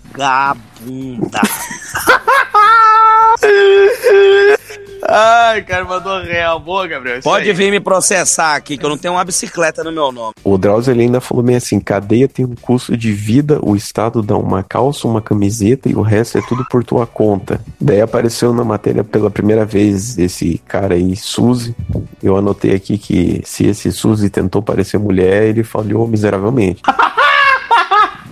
Começou um assunto bizarro de camisinha que dá a entender que ao invés do Drauzio condenar o sexo no presídio, ele quer que os caras continuem trepando desde que haja camisinha. Daí apareceu um pessoal lá fazendo curso de maquiador e assim, se isso aí realmente mudar a vida deles, né? Então acho que é a única parte da matéria que eu achei válida. Vocês acham que pedófilo tem ressocialização? Não tem! É, Eu acho difícil, né? Porque o cara sempre vai ter uma parte da mente dele que vai ter vontade de fazer o que é moralmente errado. Sim, eu acho que isso aí é impossível. Sabe o que tem que fazer com o pedófilo? Pega Ah, não, um fio Vinícius, de vai falar um nylon. negócio de amarrar no pinto do cara e o formigueiro, e não sei o quê. Tá, ninguém aguenta isso daí mais, tá? Que homem chato. Vinícius, é o Robson é assim mesmo, ele é um cara meio bravo, tá? Não fica bravo com ele, não. Ele te ama espiritualmente. Fala aí, Robson. Ele é o guri de ouro, do Rio Grande do Sul. É só não roubar e não matar que você não vai preso, porra. Se fuder, acabou! Cara, eu sou, eu sou o imitador melhor desse grupo. Nasceu pra isso. É, nasceu pra não ter criatividade. É, daí na matéria eu. Nossa, que. Ô, bicho, eu vou quebrar. Nossa, velho, eu vou comprar uma passagem pra ele e quebrar a tua cara, velho. Ah, ele quer quebrar minha cara com a bunda dele. Ô, não fala não, é segredo, bicho. Você sai contando pros outros assim, ao vivo, meu. Ah, o Vinícius tá com inveja. Continua aí. Sempre tem lugar pra mais um no nosso trenzinho. Vem, tchu, tchu. Depois ainda falam que a gente é preconceituoso, imagina. Ai, eu tô chorando de rir. Véi, véi, a a melhor coisa que o Robson fez foi criar esse, essa arte das hienas, velho. Porque só tem doente mental aqui, mano. Que isso? Véi, o cara tá tendo um ataque, mano.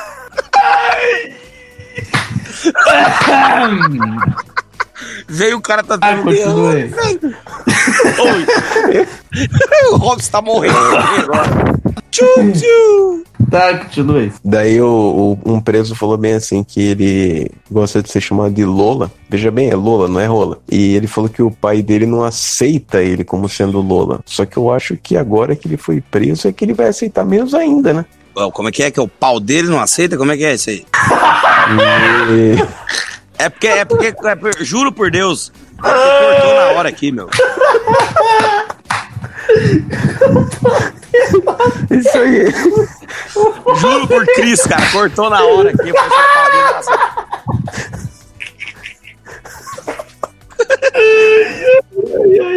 Daí é que nem quando você escreve pai no. WhatsApp sai pau. Foi preso por roubo. Na reportagem mostra que ele começou o regime aberto e aparece que ele virou palhaço que fica vendendo água no semáforo lá e tal. Então eu tô prevendo um coringa brasileiro por aí. Meu Deus do céu. Salve as almas. Tivemos a mesma ideia. E aí tem a questão de que eles da Suzy Rego lá que falou que tá oito anos sem visitas. Não, não, peraí, você tá zoando. É, Não tem rego, não, né? É que Suzy Rego é o nome do Matrix, tá bom? Cara, porque se fosse era piada pronta. Sério? Não, mas existe uma pessoa realmente chamada Suzy Rego. Sim, não, isso eu sei, mas eu jurei por Cristo que eu achei que era mesmo, que eu já ia pular aqui. Inclusive tem um amigo meu que estudava comigo no ensino médio que era o Alisson. Aconteceu um negócio engraçado. Ele tava sem o livro de inglês dele, daí ele emprestou de uma menina da outra sala que se chamava Suzy. A gente ficou zoando e chamando o cara de Suzy e tal, porque tava escrito Suzy do lado do livro assim. E quando tava na aula de inglês, ele começou a fazer umas batucadas na carteira lá, sei lá por quê. Porque a professora falou assim: pô, bicho, você parece um pajé. E daí a gente, a partir daquele dia, começou a chamar ele de Pajé Suzy. Índio caboclo da alborga. Ah, eu te acabou da morga, eu ia falar. O que, que é isso? Baixou a entidade. A Suzy tá oito anos sem visitas e eu acho que a visita pra qualquer preso devia ser proibida. Fim. Eu tô tentando me controlar aqui. As três hienas, hein? Res- eh, Lembrem o nome das três hienas: Vinícius, Robson Gabriel, que tem que respeitar. Os nossos inimigos têm que levantar e aplaudir, nos aplaudir de pé, porque não tem ninguém que faça isso na internet mundial hoje. Vai dar caganeira! Vai dar caganeira em todas as rádios e televisão, que esse aí fui eu que Tem que criei. peidar pra fazer bobola. Podcast Uma Opinião. Oi? Vou dar uma opinião, hein? Edir Macedo, olha aqui o Didi mais cedo, bicho. Edir Macedo apaga vídeo em que diz que coronavírus não passa de estratégia de Satanás. Decisão já havia sido tomada quando o conteúdo começou a ser distribuído em grupos de WhatsApp. Aí fudeu, né, meu cabo? É que eu acabei de falar já hoje, né? Tá eternizado, agora não adianta É mais. eternizado, agora se fudeu, meu cabo. Tem jeito. Aquilo que um dia existiu, nunca mais poderá não existir. Ah, temos aqui um intelectual. Aplauso Futuro pra senador. ele. Bispo da Igreja Universal do Reino de Deus. Meu amigo, minha amiga, não se preocupe com o coronavírus. Porque essa é a tática, ou mais uma das táticas de Satanás. Satanás trabalha com medo, com pavor, trabalha com a dúvida. E quando as pessoas ficam apavoradas, com medo, em dúvida, as pessoas ficam fracas, débeis e suscetíveis. É, débeis elas ficam mesmo. Alô, buzina. Alô, bozina! Qualquer ventinho que tiver uma pneumonia pra elas, disse ele no vídeo. Esse homem é um dos homens mais, mais pilantra, Filha da mais filho da puta, safado, mais vagabundo. charlatão. Megalomaníaco.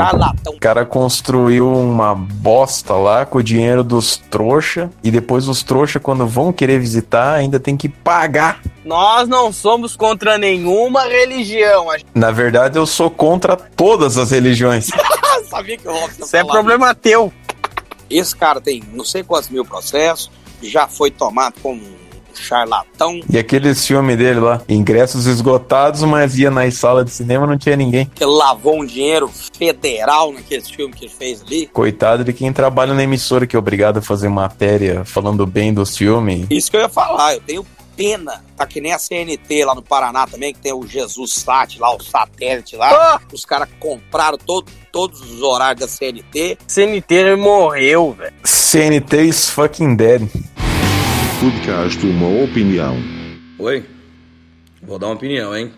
Sem curtos, curtos, curtos presenciais por conta do coronavírus, pastor R.R. Soares, o dono da RIT, Rede Internacional de Televisão, pede doações de fiéis por transferência bancária. Eu não sou contra nenhuma religião, desde que não explore o nome de Cristo para roubar dinheiro dos fiéis, como faz R.R. Soares, como faz Didi Mais Cedo, Valdemiro Salavrário, ah, e também o senhor Silo Melchior. Lembra do Melchior e Malfeitor? Pois é, Melchior. Boa, essa. Sensacional. O pastor R.R. Soares, líder da Igreja Internacional da Graça de Deus, tem pedido aos fiéis que façam doações por meio de transferências bancárias ou nas Mas é lotéricas muito pelo período que durar a crise do coronavírus. É o filho da puta mesmo. Cara limpa a bunda com dinheiro e fica enchendo o saco. Como as igrejas têm fechado as portas devido à pandemia, o pastor tem sugerido essa via como uma forma de seus seguidores enviarem recursos para a, consagra... para a congregação. Eu vou seguindo a Jesus Cristo. Não tem ateu quando toca essa música. Eu queria fazer um apelo a toda pessoa que ama a obra de Deus. Vocês sabem que as nossas igrejas estão fechadas, mas os compromissos continuam. Exatamente. Não entraram em quarentena os compromissos. Que barbaridade isso aqui. Amanhã, quando o banco abrir, banco talvez você não possa ir. Mas porque parece que também vai fechar. Mas você da sua casa pode fazer a transferência. Na sequência, ele informa os números das contas para depósito nos diferentes bancos. 666 the number, Pinto Chupeta e.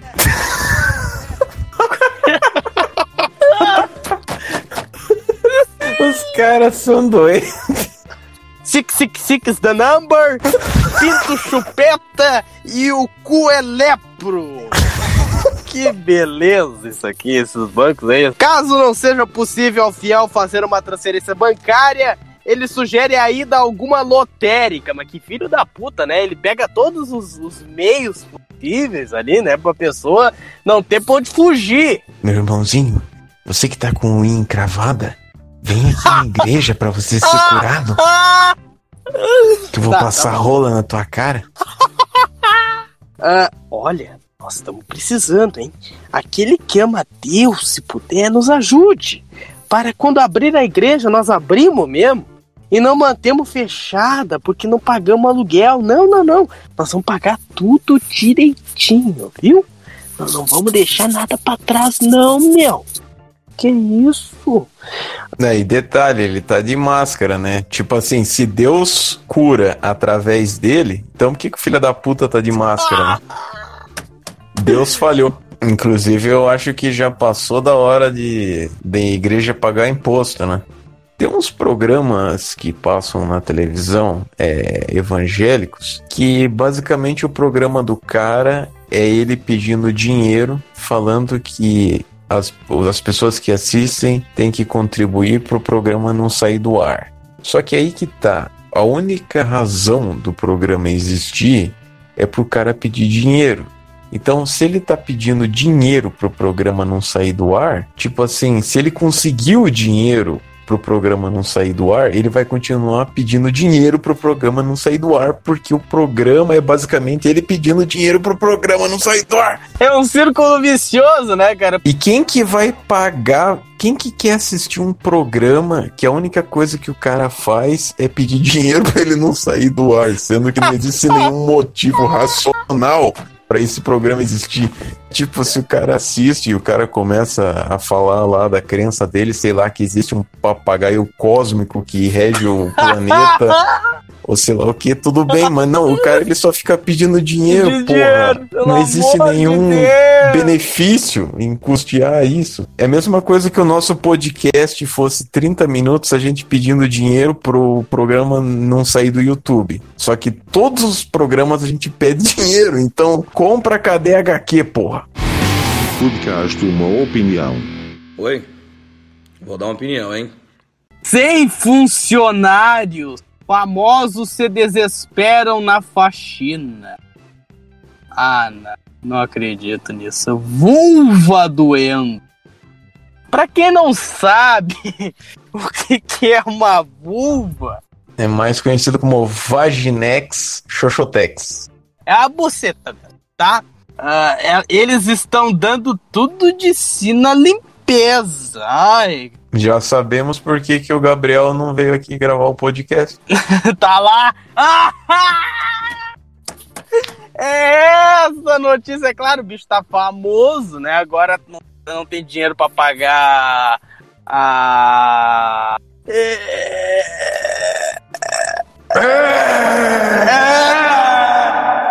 E está muito cansadinho, pobrezinho do Bielzinho, tá muito cansado. Então ele vai gravar outro dia com a gente, tá, meu?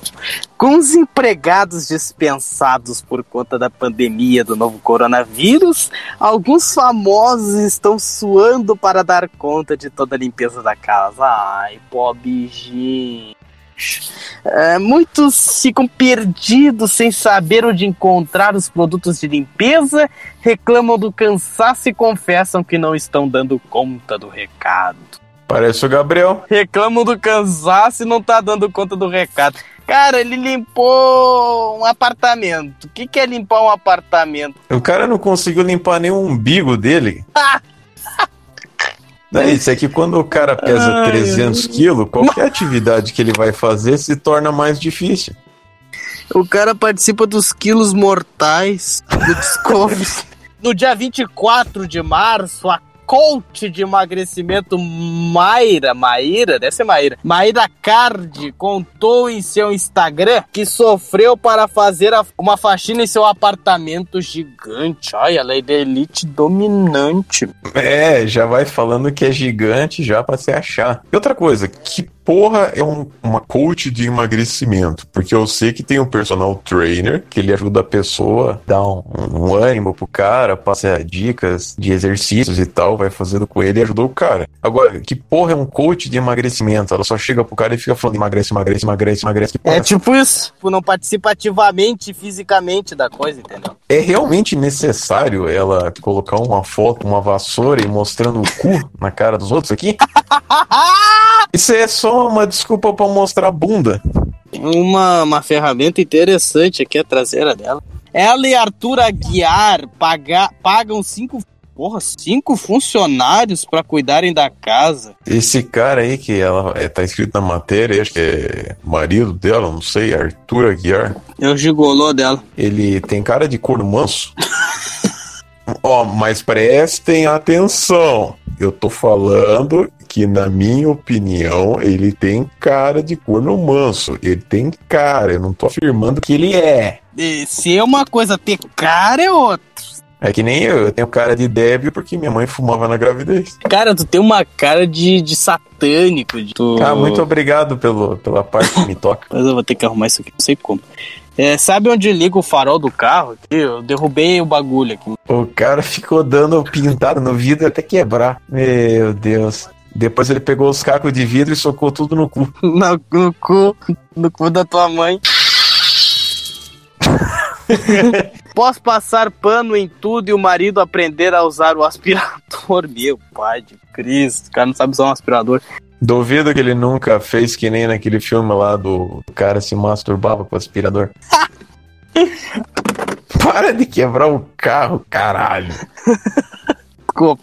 Adriane Galisteu, a Que tem próstata. Segundo a Alborguete, ela tem próstata, né? Também precisou colocar a mão na massa, ou melhor, na água.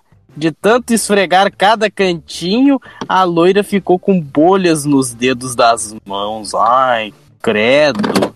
É, tem gente que fica com bolha nas mãos, mas de fazer outra coisa. É, eu inclusive. Vocês estão vendo uma bolha que levantou? Enchia no cu que você não vê mais. Outra bolha de faxina. Bora faxinar, meu povo. Ai, credo. Demagogia do caralho. Ah, Simone, da dupla ah, com a Simária, sua irmã gêmea. Essa é gorduchinha, é. A Simária que é gostosa lá. A cantora confessou que ficou destruída após tirar o dia para fazer faxina. Suas mãos também ficaram machucadas. Ai, ai, eu tô acabada. O, o que eu limpei essa casa, limpei o dia todo. Só falta limpar o deck lá atrás também. É navio agora que tem deck? É, deve ser. É porque a baleia, né? Ai, ai. Vai pelo menos três horas da minha vida pra limpar aquele deck. Pelo menos emagrece. Mas em O cara compensação- quebrou o carro. Não. Parado, imagina aí quando ele aprender a dirigir, o que o cara vai fazer com o carro? Não, é que, que- é que escapou o painelzinho aqui onde acende o farol. E aí é só botar de volta no lugar. É, Ele vai dar ré no kibe até um penhasco. já vou dizer que é que vai dar ré no kibe. Caralho, você já percebeu que essa já é a segunda insinuação sexual de uma pessoa limpando a casa? Tipo, desde quando limpar a casa é algo erótico? Meu Deus, o que que tá acontecendo com a humanidade? Criem vergonha na cara! É, vou varrendo, vou varrendo, vou varrendo, vou varrendo. Manejar! Maite Proença, de 62 anos, mostrou que não depende de ninguém para cuidar da própria casa, Maite Proença. Ela deu uma verdadeira aula de faxina nas redes sociais ao confessar que estava fazendo tudo isso pela primeira vez. Porra, a Aí vida fudeu. inteira não limpou uma casa, uma puta merda, hein? A vida inteira, 62 anos, Será que tinha alguém que limpava a bunda pra ela também a vida inteira? Porque, porra, não é possível. deve ter alguém que lambe o cu dela ainda. Que isso? Isso aqui é um podcast de família. Ah, vai a puta que pariu. Uh, Tu é o mais bagaceiro de todos aqui. Na legenda do vídeo, a veterana. Uma veterana do quê? De limpar a casa não é, então tô chamando mulher de velha? Caralho. Tô mesmo, na cara dura. Se você, como eu, está fazendo isso pela primeira vez, recomendações. Um, Não demore 62 anos pra fazer isso. primeiramente, Segundo, crie vergonha na cara. Terceiro, vá bater uma laje. Troque apoio da perna. Dois, troque de braço. Primeiro, que porra é um apoio da perna? Se a perna já é um negócio que apoia o corpo. Segundo, como é que eu vou trocar de braço? Eu vou numa dispensa lá e devo tirar o meu braço e colocar o braço de um negão no lugar. Pra contrastar com o teu braço polaco. É, eu vou trocar as minhas pernas, vou colocar a perna do Usain Bolt e vou virar atleta. Meu Deus, o que tá acontecendo?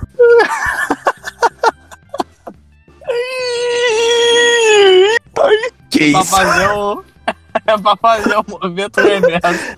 Tá fazendo média, né? É, exatamente, pra ver se ganha apoio da Tigrada. Podcast Uma Opinião. Oi?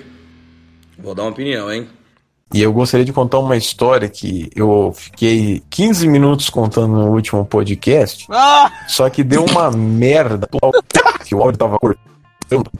Tava Aqui também tá o som. possuído. Ô, peraí, peraí, peraí, peraí, peraí. Tá cortando um pouco aí. Tá Vê se você. Porra, mas só porque eu falei vai fuder de novo aí. Agora Coloca. voltou. É que eu fiquei falando meia hora e daí fudeu tudo, cortou o áudio e teve que ser destruído essa, esse trecho. Então vou falar de novo. Mais ou menos na segunda semana de um trabalho lá novo que eu consegui, eu comecei a sentir uma dor violenta na parte de trás do meu pescoço e numa parte do meu ombro direito. E eu tava achando isso muito louco porque era uma dor violenta mesmo. Tinha umas horas que parecia que a minha cabeça ia cair a qualquer momento, conforme eu tava andando. É, era um negócio assim meio estranho, porque quando eu saía do serviço, o negócio passava. Quando eu ficava em casa, o negócio passava. Quando eu tava no intervalo, o negócio passava. Então é que nem eu falei com o Vinícius, das duas, uma. Ou eu tava com encosto, ou então aquela empresa era amaldiçoada. Comecei a fazer uns testes, uma coisa, e eu descobri que o meu problema era na forma que eu estava sentando. Só que eu estava sentando da forma que os médicos recomendam. Ou seja, estava sentando normal na cadeira. Postura ereta. correta. E tava me dando essa dor. No começo eu achava que podia ser por esforço repetitivo, porque eu fico mexendo com documento o dia inteiro. Mas enfim, eu tava na postura normal e tava me dando essa dor. Daí eu pensei, ah, e se eu fizer o contrário? Se eu fizer uma psicologia reversa? Aí eu fiquei sentado na cadeira quase de ponta cabeça, igual um. A partir desse momento, eu não tive mais dor. Então eu aprendi uma lição valiosa, uma lição de vida, que é o seguinte: muitas vezes aquilo que é o certo é aquilo que te faz mal. Então a moral da história é que se você faz algo ruim, mas ele te faz bem, então continue fazendo algo ruim. Não, tá de parabéns, né? Uma salva de palmas aí, viu? Isso é uma história edificante. Edificante. Pra caralho. Podcast Uma Opinião. Oi? Vou dar uma opinião, hein? Eu vou contar uma história que tem uns fatos extremamente aleatórios.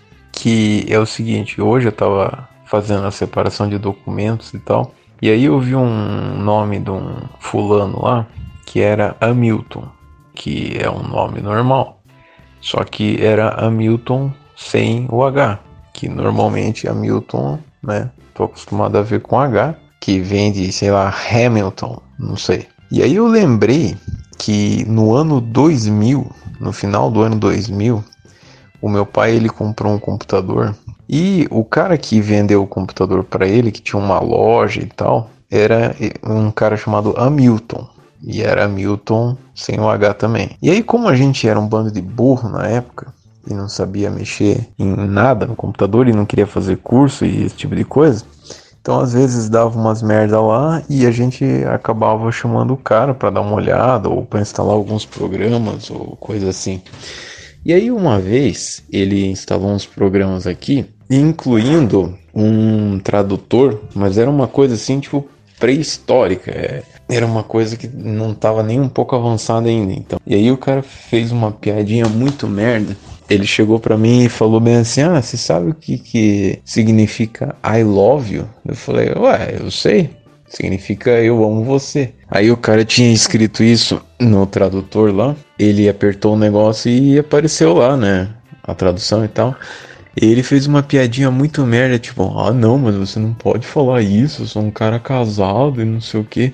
Só que, mano, foi um negócio tão vergonha alheia. Porque, tipo, tava eu e meu pai junto. E, tipo, ninguém achou graça. Então ficou, tipo, um silêncio mortal, assim, uma coisa muito bizarra. Quando apareceu a tradução do negócio lá, ainda por cima, meio que tava igual o cu lá. Porque tava alguma coisa do tipo, eu o amo, ou eu amo-te. Alguma coisa assim. Que, tipo, não tá errado, mas ninguém fala assim, né? Tipo, não precisava aparecer eu te amo mas podia aparecer pelo menos eu amo você. Então, tipo, foi uma coisa duplamente feio. Daí ele olhou aquilo lá e ainda falou: Não, é porque isso aqui tá com o português correto e não sei o que. O cara tava viajando. E às vezes, tipo, a gente ia lá levar o computador na loja dele também, não sei o que, que dava umas merda. E então a minha mãe, ela tinha uma agenda telefônica e tinha, né, o, o número desse cara lá também. E aí eu não sei por que eu peguei um ódio irracional desse cara. E quando tá, eu não, tipo, não tem sentido nenhum isso que eu fiz. é, tava lá o nome dele escrito na agenda, Hamilton, e aí do lado eu coloquei entre parênteses assim, Hamilton com A é tudo boiola. Tipo, isso não faz o menor sentido. E eu surgi tudo agindo da minha mãe para escrever com letras garrafais. Hamilton com A é tudo boiola, meu Deus. O que vocês lembram da antiguidade de vocês? O Gabriel falou que ele não lembra nada do ano 2000. Eu, como eu, eu nasci no ano 2000, né? No final do ano 2000. Você só lembra de ter saído do saco do teu pai. De 2003, 2004, não com detalhes, né? Mas vagas lembranças de que eu assisti a Fórmula 1, assim como o Gabriel. 2003, 2004. Que é uma das coisas mais chatas da história da A humanidade. tua mãe tá É. boa, né? Tua É. mãe tá legal, legal. Eu me lembro em 95 de ir num casamento com meus pais. Eu tinha 3 anos. E meu pai tinha uma fita de uma fita cassete que ficava no carro dele de um disco do Elton John. E eu lembro de ficar brincando com essa fita e esconder debaixo da mesa nos casamentos e atrapalhar o povo comer, tá ligado? Pô, uma coisa assim, mano. Mano, esconder uma fita cassete do Elton John debaixo de mesas de restaurante consegue ser mais aleatório que a minha história.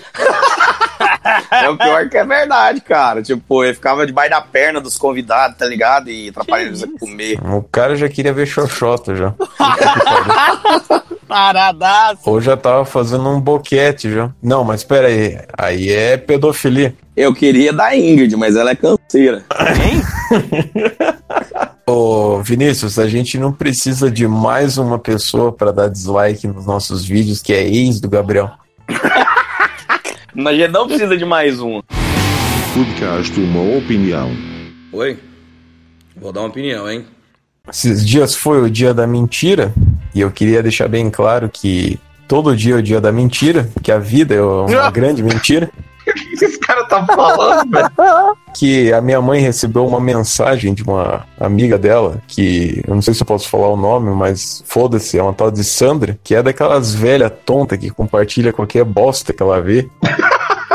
Escreveu bem assim: Pessoal, estes malandros da foto adesivaram o carro nas portas como sendo da Sanepar para tentar entrar nas casas mais facilmente. Por favor, divulguem. Utilidade pública. E daí tem a foto de três coitados aqui dentro de um carro com adesivo na porta escrito a serviço da Sanepar. Só que o detalhe é que esse carro, ele é da Sanepar. As pessoas que trabalham para a Sanepar, elas adesivam o negócio do lado da porta. Os três caras, eles estão com o uniforme da Sanepar e estão com o crachá da Sanepar. Ou seja, Os caras trabalham lá mesmo, velho. querem fuder a vida dos três coitados. Isso aí foi igual no primeiríssimo podcast que tinha uma história do maníaco do Sandeiro, que a mulher achou Isso, que o justamente. cara lá era o maníaco que tava fingindo que era da Sanepar. Porra, o pessoal tem tanto medo da Sanepar assim, cara. Quem é bicho papão perto da Sanepar? Eu também queria mandar um grandíssimo pau no cu para os velhos porque eu sou obrigado a trabalhar, né? Porque a, minha, a empresa que eu estou, ela não vai parar. E é incrível, cara. No ônibus só tem velho. E aí eu fico pensando o seguinte, cara, se eu chegar na idade deles e não conseguir comprar um carro, dou um tiro na minha cabeça. Essa veiarada era pra estar em casa com esse negócio desse Mas é coronavírus aí. óbvio, velho. Pelo amor de Deus. E essa veiarada andando pra riba e pra baixo aí, dando dor de cabeça aí, morre todo mundo. Aí depois vai fazer que deu caiado. Falou, vai lá na porta do palácio chorar lá. Teve um dia também que eu tive que ir no banco pra resolver um negócio, pegar um cartão lá da minha conta salário, também tinha um monte de velho, velha lá. E é incrível porque eles vão no banco fazer um negócio que não dá pra ser feito. Uma das dez manias de velho é gostar de fila. Aí tem um detalhe, hein? É gostar de banco e de lotérica. Impressionante, cara. Quando tu não. E velho puxa com... adora puxar conversa em fila com quem não quer dar conversa. Nossa senhora, o cara tá puto na fila, já estressado e o velho trocando ideias, falou, caralho, velho. Fica É. puxando e fica. Principalmente véia. Véia adora, né? Mas eu tenho várias teorias em relação a velhos e o coronavírus que eu estava pensando nesses últimos dias. Eu acho que de alguma forma os velhos, por saber que não é recomendável eles saírem na rua porque eles podem pegaram o coronavírus, eu acho que alguma coisa no inconsciente deles quer que eles morram. E aí eles vão e fazem sem eles se tocar que eles estão fazendo. Talvez é um tipo de suicídio subliminar que eles estão tentando fazer. Que isso, bicho? tipo, suicídio coletivo, estilo Jim Jones, tá ligado? Talvez o corona, vamos dizer assim, é, vamos supor que Deus existe, ok? Imagina se, tipo, Deus tá lá de boa, ele falou, ah, tem um monte de gente idiota aqui no mundo. Eu acho que eu vou dar uma de Thanos aqui e eu vou me livrar de metade da humanidade. Só que para o pessoal não perceber que eu tô sendo pau no cu, eu vou criar um vírus.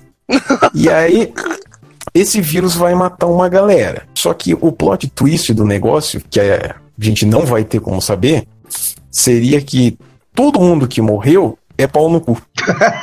Pois é. Vocês já pararam pra pensar que, tipo assim, a gente não tem como provar? Porque, tipo, morre velho, morre criança, morre sei lá quem, e a gente só dá notícia que a pessoa morreu e a gente não sabe da vida dela. Mas imagine se tivesse uma forma da gente saber que os caras que morreram, todos eles eram pau no cu. Mas se você for parar pra pensar, também não vai matar, assim, vai matar gente pra caralho, mas, tipo, existem 8 fucking bilhões de pessoas no mundo, mano, e a, a média é que o coronga vai matar, tipo, um milhão, tá ligado? Tipo, se você for parar pra pensar, não é nem um por cento disso, saca? Então o deus da vingança tá sendo bonzinho. Eu falo, por que, que esses velhos têm que ficar na rua aprontando, bicho? Os caras sabem que vai morrer se ficar na Por- rua, eu tô falando, é o suicídio subliminar. Mas na realidade, velho, é porque tem uma teoria que é o seguinte, velho, é igual criança, saca? Ele, quanto mais velho ele fica, ele volta pra um estado infantil, aí ele fica teimoso, fica cabeça dura, aí você tem que ficar, por isso que você tem que ficar, tipo, é, vigiando, velho, pra não fazer merda, entendeu? É tipo isso, saca? Foodcast uma opinião. Oi? Vou dar uma opinião, hein? Aproveita pra contar a história do Contrô. Ah, porra, isso aí me traumatizou demais. Pô, fazia um ano que eu tava querendo provar esse licor de laranja. Daí eis que eu fui lá no mercado, comprei. Fiz mais umas outras compras, né? Cheguei com um monte de sacola aqui em casa. Aí a minha mãe falou assim: Ah, vou ajudar aqui a pegar e levar e tal. Né, detalhe, não pedi nada, mas tudo bem. Aí. que se oferecer. É. Aí caiu uma das sacolas, que foi justamente a garrafa do Coentrô, quebrou tudo, perdi 105 reais. E aí eu, né, obviamente fiquei muito puto na cara. Falei, Você sabe quanto tempo eu demorei pra comprar isso daqui? Eu paguei 105 reais nesta merda. 105! Eu tô imaginando, cara, tô- véi, devia ser uma cena assim, abismal, tipo, o Robson olhando o licor quebrado no chão, assim, olhando pra mãe dele, falando, puta que pariu, velho, isso não é possível que tá acontecendo. Não, mas esse detalhe, que depois eu me ajoelhei e daí eu falei bem assim, bom, de alguma forma eu vou provar essa porra. Daí eu comecei a colocar a mão em cima do licor, do líquido no chão, esfreguei a mão assim tudo e comecei a chupar a mão assim, a lamber pra sentir o gosto do negócio. Mesmo. E tinha um, um pouco de caco de vidro quebrado, então eu cortei uns dedos meu e daí começou a misturar sangue, então parece que eu tava possuído pelo demônio. o cara tava no ritual satânico, tá ligado? Se eu não peguei coronavírus agora, eu não pego nunca mais. que obviamente eu não ia deixar ficar barato. E eu obriguei a minha mãe a me devolver 105 reais. Essa história é muito boa, cara. Ela é tão genial assim que se tu contar pra alguém que tu planejou fazer isso. Cara, isso que eu ia falar, cara, esse é o tipo de história que se você, você planejar pra fazer, combinar, não dá certo. Numas três semanas anteriores a esse fato, eu ainda tinha ido no mercado, tentei comprar com Vale Alimentação, não passou. Ou seja, não é pra eu tomar esse negócio. Ô, ô, Gabriel, esse tal de controle é bom aí? É, eu acho isso uma merda, né? Porque eu não gosto de licor. É que eu gosto de bebida de mulherzinha, né? É de gosto pra gosto. O cara é, gosta desses trem de licor aí e tudo.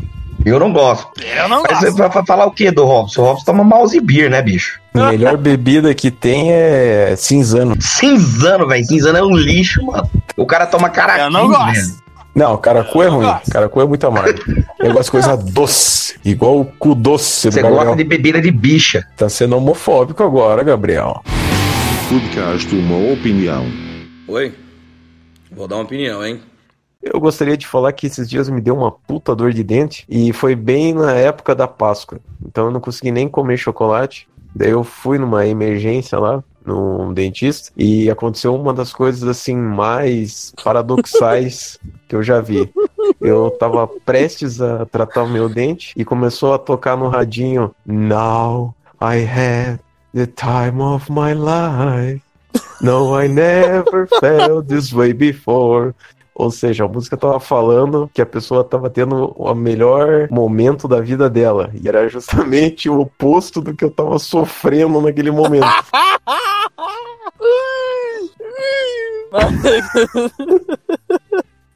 Por exemplo, a história do controle, voltando à história do controle de novo, falou, bicho, aconteceu um negócio aqui que me fez perder a vontade de viver. Depois de mil anos, eu finalmente consegui ir lá no mercado comprar o controle. Paguei 105 reais nele pra quando chegar com as compras em casa, minha mãe se meter querendo ajudar eu levar as compras, derrubar a sacola com o licor, quebrou tudo. Aí tu disse, ah, mas de um jeito ou de outro eu vou ter que aprovar. E agora eu lembrei de uma coisa. Essa história É. aí de tu ter lambido o controle e tal, deve ter dado a cagada no teu dente. Nossa senhora, isso ia ser um tanto quanto uma ironia do destino, né? Ou seja, eu ainda tô me fudendo por causa dessa história. Daqui a pouco eu vou cagar caco de vidro também. Ah, é bom que daí se eu tiver na cadeia, ninguém vai comer meu cu daí, né? Vai estar cheio de caco de vidro. Ai, meu Deus do céu, é muita merda. Foodcast uma opinião. Oi? Vou dar uma opinião, hein? Anitta revela coleções de brinquedos sexuais. Ai, queria ser o brinquedo sexual dela. Como é que é um brinquedo sexual? Você pega um peão e enfia no cu? Você- enfia um videogame no cu? Eu já ouvi relatos que gurias a- ao redor do mundo aí usam a escova de cabelo como brinquedo. Porra, mas aí. Não, a escova de ah, manual, né? Mas a parte de cima ou de baixo? Não, de ba- o cabo, né? Ah, bom, porque eu fiquei horrorizado. O que, que é isso? Se Não, bem não, que o que uma novinha aguenta sorrindo, a gente não aguenta chorando, né? Uma salva de palmas aí. O poeta Robson Grosso. Vamos lá. Entre os vibradores, por que, que ela não pega a minha pica? A famosa possui Que isso? A famosa possui peças que custam entre 400 a 800 pila. E a tua ia ser de graça. É! Não precisava nem gastar. Não, capaz, a hora que ela quisesse eu tava lá. A a Anitta movimentou as redes sociais na noite deste sábado, dia 11. Certamente vai ter os tarados comentando a mesma coisa que eu. A Poderosa fez uma videochamada polêmica. Olha o nome do cara. Olha o nome do cara! Só pra deixar bem claro que eu nunca ouvi falar desse cara na minha vida. Aninha com Léo Picon. Que que é isso, bicho? É a pica do leão. Ela comprou um vibrador baseado no Picon dele. Não, mas acho que ele deve ser do babado, né? Depois de aprender a criar drinks, a poderosa. De novo, poderosa? Quem que chama a Anitta de poderosa, mano? Só porque ela fez aquele vídeo lá em 2013 ainda. E impressionou o Léo Picon ao explicar para o para que que eles servem. Nossa, eu imagino. Pra que será que servem brinquedos sexuais? É pra dar pro teu sobrinho. Certamente. Caralho. É pra enfiar no cu de curioso. É pra enfiar no cu de curioso, literalmente, né? Do que tem de curioso, hum, gays, lésbicas e curiosos. As explicações de Anitta deram o que falar. Logo no início, ela mostrou um trio de estimuladores Peças que variam entre os preços de 500. Olha só como é que é, como é mal feita essa merda. Quem é que escreveu isso aqui? Foi o. Não assinaram essa merda.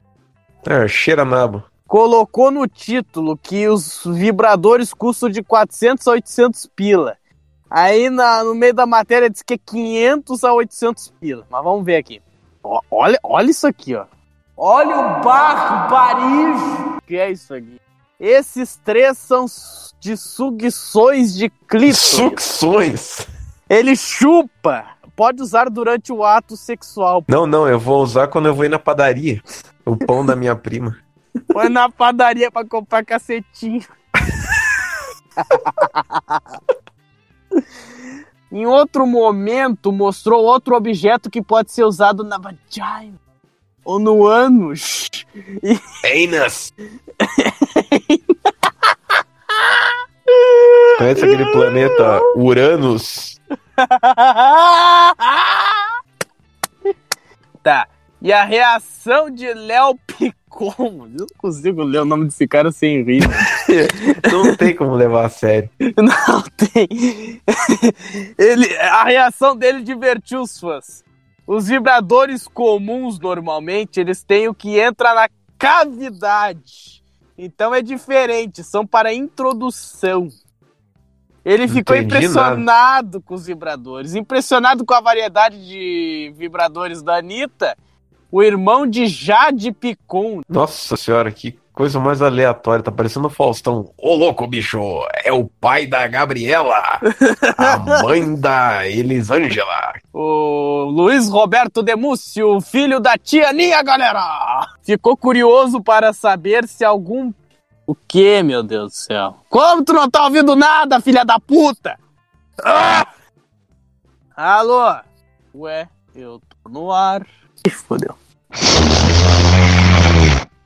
Arô!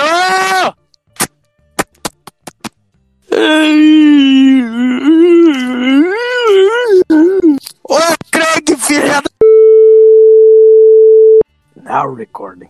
Só pra avisar que deu um puta pane do caralho que eu fico um filho da puta da minha cara. Acabou a conexão, sei lá, aí. do- Mas enfim, a gente estava indagando que porra é Jade Picon. A gente já, É uma guria mogotosa, meu! já fez uma pesquisa básica aqui e a gente descobriu que ela namora o cara mais gay do mundo.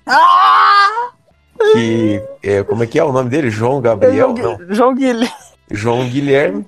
Ah, que Nós merda! vimos fotos horrendas Horrendas essa praga. que eu tive vontade de esmagar os meus bagos numa gaveta. O cara é mais gay do que o cara da matéria que era pra ser gay. É, informação mais aleatória do mundo aqui pra vocês. Em um trabalho que eu tinha, tinha uma guria que trabalhava lá que do nada ela falou que ela tinha uma amiga que era amiga do DJ Alok e que ele era o maior viado enrustido da face da Terra.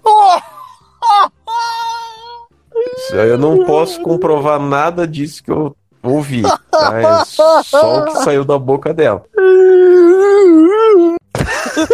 O cara tá morrendo. Ai, cara, isso não é possível, meu Deus do céu. Bom, se bem que o Gugu, né? Estão dizendo que o Gugu dava o cu. Dava o gu. O Guguzinho, o Cucuzinho. Eu vou ter que ler daquele jeitinho, peraí. Impressionado com a variedade de estimuladores sexuais de Anitta, o irmão de Jade Picon, aquela gostosa do Satanás, ficou curioso pra saber se algum. Algum pet da estrela do funk. estrela do funk já havia descoberto alguns de seus. De, de Deus, Meu Deus, isso não tá acontecendo. Mais uma matéria mal escrita. Seus cachorros nunca pegaram uma dessas suas coisas que você mostrou na live, um vibrador? Ele perguntou. E ela, já pegaram, respondeu a Anitta. Veja o vídeo. Ah, eu vou ver sim. Vou ver sim. Ah, pô, Mas tu tenha certeza certeza. Tá, mas repetiram a mesma bosta embaixo do vídeo, meu. Ah, não. É muita incompetência. Além da incompetência. De Deus Brinquedos. De Deus Brinquedos! De Deus Brinquedos! Ai, meu Deus dos brinquedos. Mas então, o seu Robson, o que, que o senhor tem a comentar dos vibradores da Anitta e dessa gostosa dessa Jade Picon? Eu acho que isso daí, na realidade, é tudo uma puta jogada de marketing, um merchan. Eu acho que algum sex shop deve ter mandado um carregamento de rola pra Anitta. E aí ela simplesmente ficou fazendo essa live mostrando os produtos, que é pra se algum rico idiota quiser comprar essa rola pra enfiar no cu, ele compra, porque, tipo, você tem noção, cara, que a Anitta, se ela instalar o dedo, vai ter 50 cara pronto pra comer ela. Então, tipo, ela pode escolher quem ela quer. Inclusive eu. Pra comer ela. Ela não precisa de uma porra de estimulador, de clitóris. não mesmo. Tá, então essa matéria não me engana, eu não sou otário. Não fui desmamado com garapo. E aproveitando que a gente tá falando de lives e de putarias, tem uma notícia aqui que também é de uma live e ela é pior ainda. Dá uma olhada. Só, só uma licencinha. É, obrigado. O senhor, o senhor só pode tá brincando comigo. Baú do túnel do tempo. Em 2014, quando eu tava participando do Cadeia Policial, a gente fez uma matéria sobre essa pessoa e eu chamei ela de cara de travesti. Então eu não sei se eu. Talvez eu tenha me arrependido desse, dessa frase, mas enfim, pode falar a matéria. E é matéria do irmão do Gabriel, Lucas Medeiros. Acho que a gente já falou desse cara. Valesca Popozuda faz transmissão para maiores e o Instagram toma providências. Olha a imagem que tá embaixo. Não, eu, eu vou pedir pelo amor de Cristo que o senhor coloque isso na edição.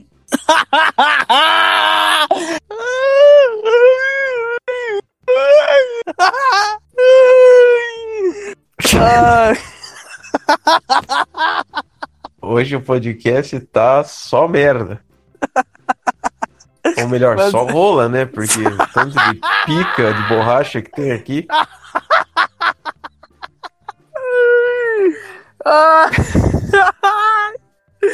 Eu tô rindo, eu não sei se eu tô rindo mais do que aquele dia do Braulio Varíola e do Cabia. E aí, ó, falou em Braulio. Pô, pensando bem, eles podiam fazer um vibrador com a cabeça do Drauzio Varela. Como eu disse, o cabeça de pica. É o cabeça e a jaspa. Chega!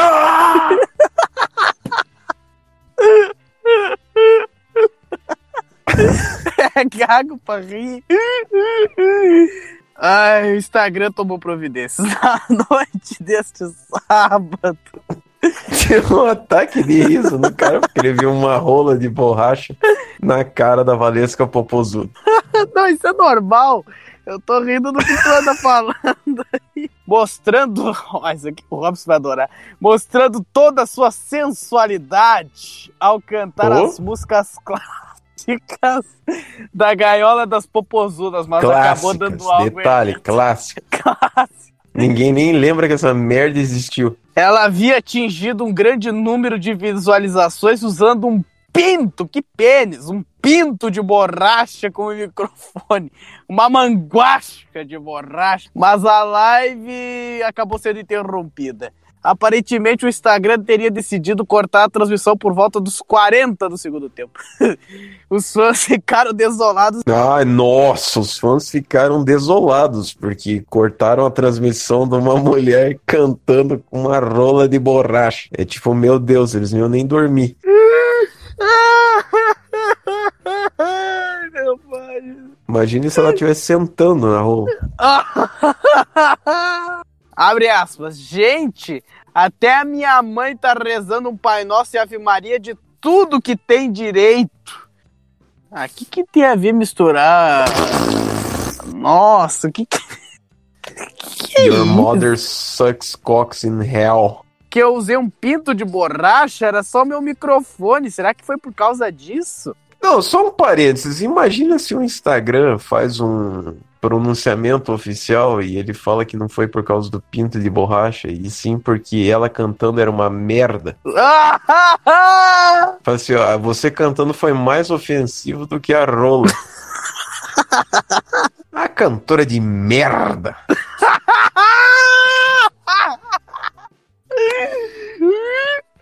Ai, deixa eu continuar aqui. Até a mãe dela ficou putaça.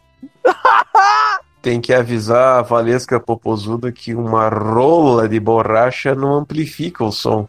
Ela tá fazendo isso errado. Caralho, eu acabei de ter um, um insight aqui. Se ela usa uma rola de borracha como microfone, então isso significa que quando ela quer usar um vibrador, ela enfia o microfone no cu? Eu sou muito verdade, eu não sou fake. Não, a mulher é plástica inteira e não é fake. Cheio de silicone. Pô, até meu dente obturado aqui é mais real do que ela. Na ocasião, ela surpreendeu ao, ao ficar completamente emocionada ao relembrar sua antiga parceria com Mr. Catra. Puta parceria. Eu acho que rolava alguma coisa ali, meu. A famosa surgiu usando um look de oncinha e repercutiu ao cantar a música Mama. Pera aí, essa música é do Gênesis, chamada Mama? Sem conseguir conter as lágrimas, a artista concluiu a música Pesadona. Em um dos trechos, Valesca chega a cantar: Pega no pau e mama, e me chama de piranha na cama. Ah, agora eu entendi o que, que era o Mama. Eu, eu não consigo conceber uma pessoa chorando e cantando isso. Não, vocês estão de brincadeira com a minha cara. né? A senhora é mentirosa. Cuspa na minha cara. Podcast Uma Opinião. Oi? Vou dar uma opinião, hein? Antes, é, é, eu falo do. Ó, o descascador de cebola aí. Ó, vocês querem ouvir um, um. Como é que é o nome daqueles vídeos que os caras faziam lá? De barulhinho? Vídeo de barulhinho. É, que era famoso até um certo tempo. Hum... Puta merda, como é que era? Porra. Os caras ficam fazendo barulho. Vamos ver. Bom, vocês vão ver isso agora, ó.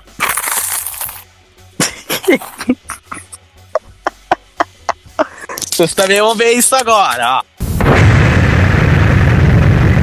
Caralho, como é que é o nome do negócio lá que faz com a boca? Porra! Não, não é que faz com a boca, faz barulho que os caras. Tipo assim?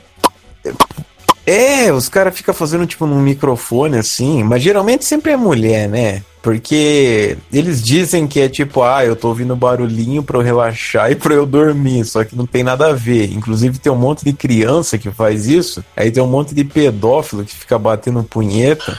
Que isso?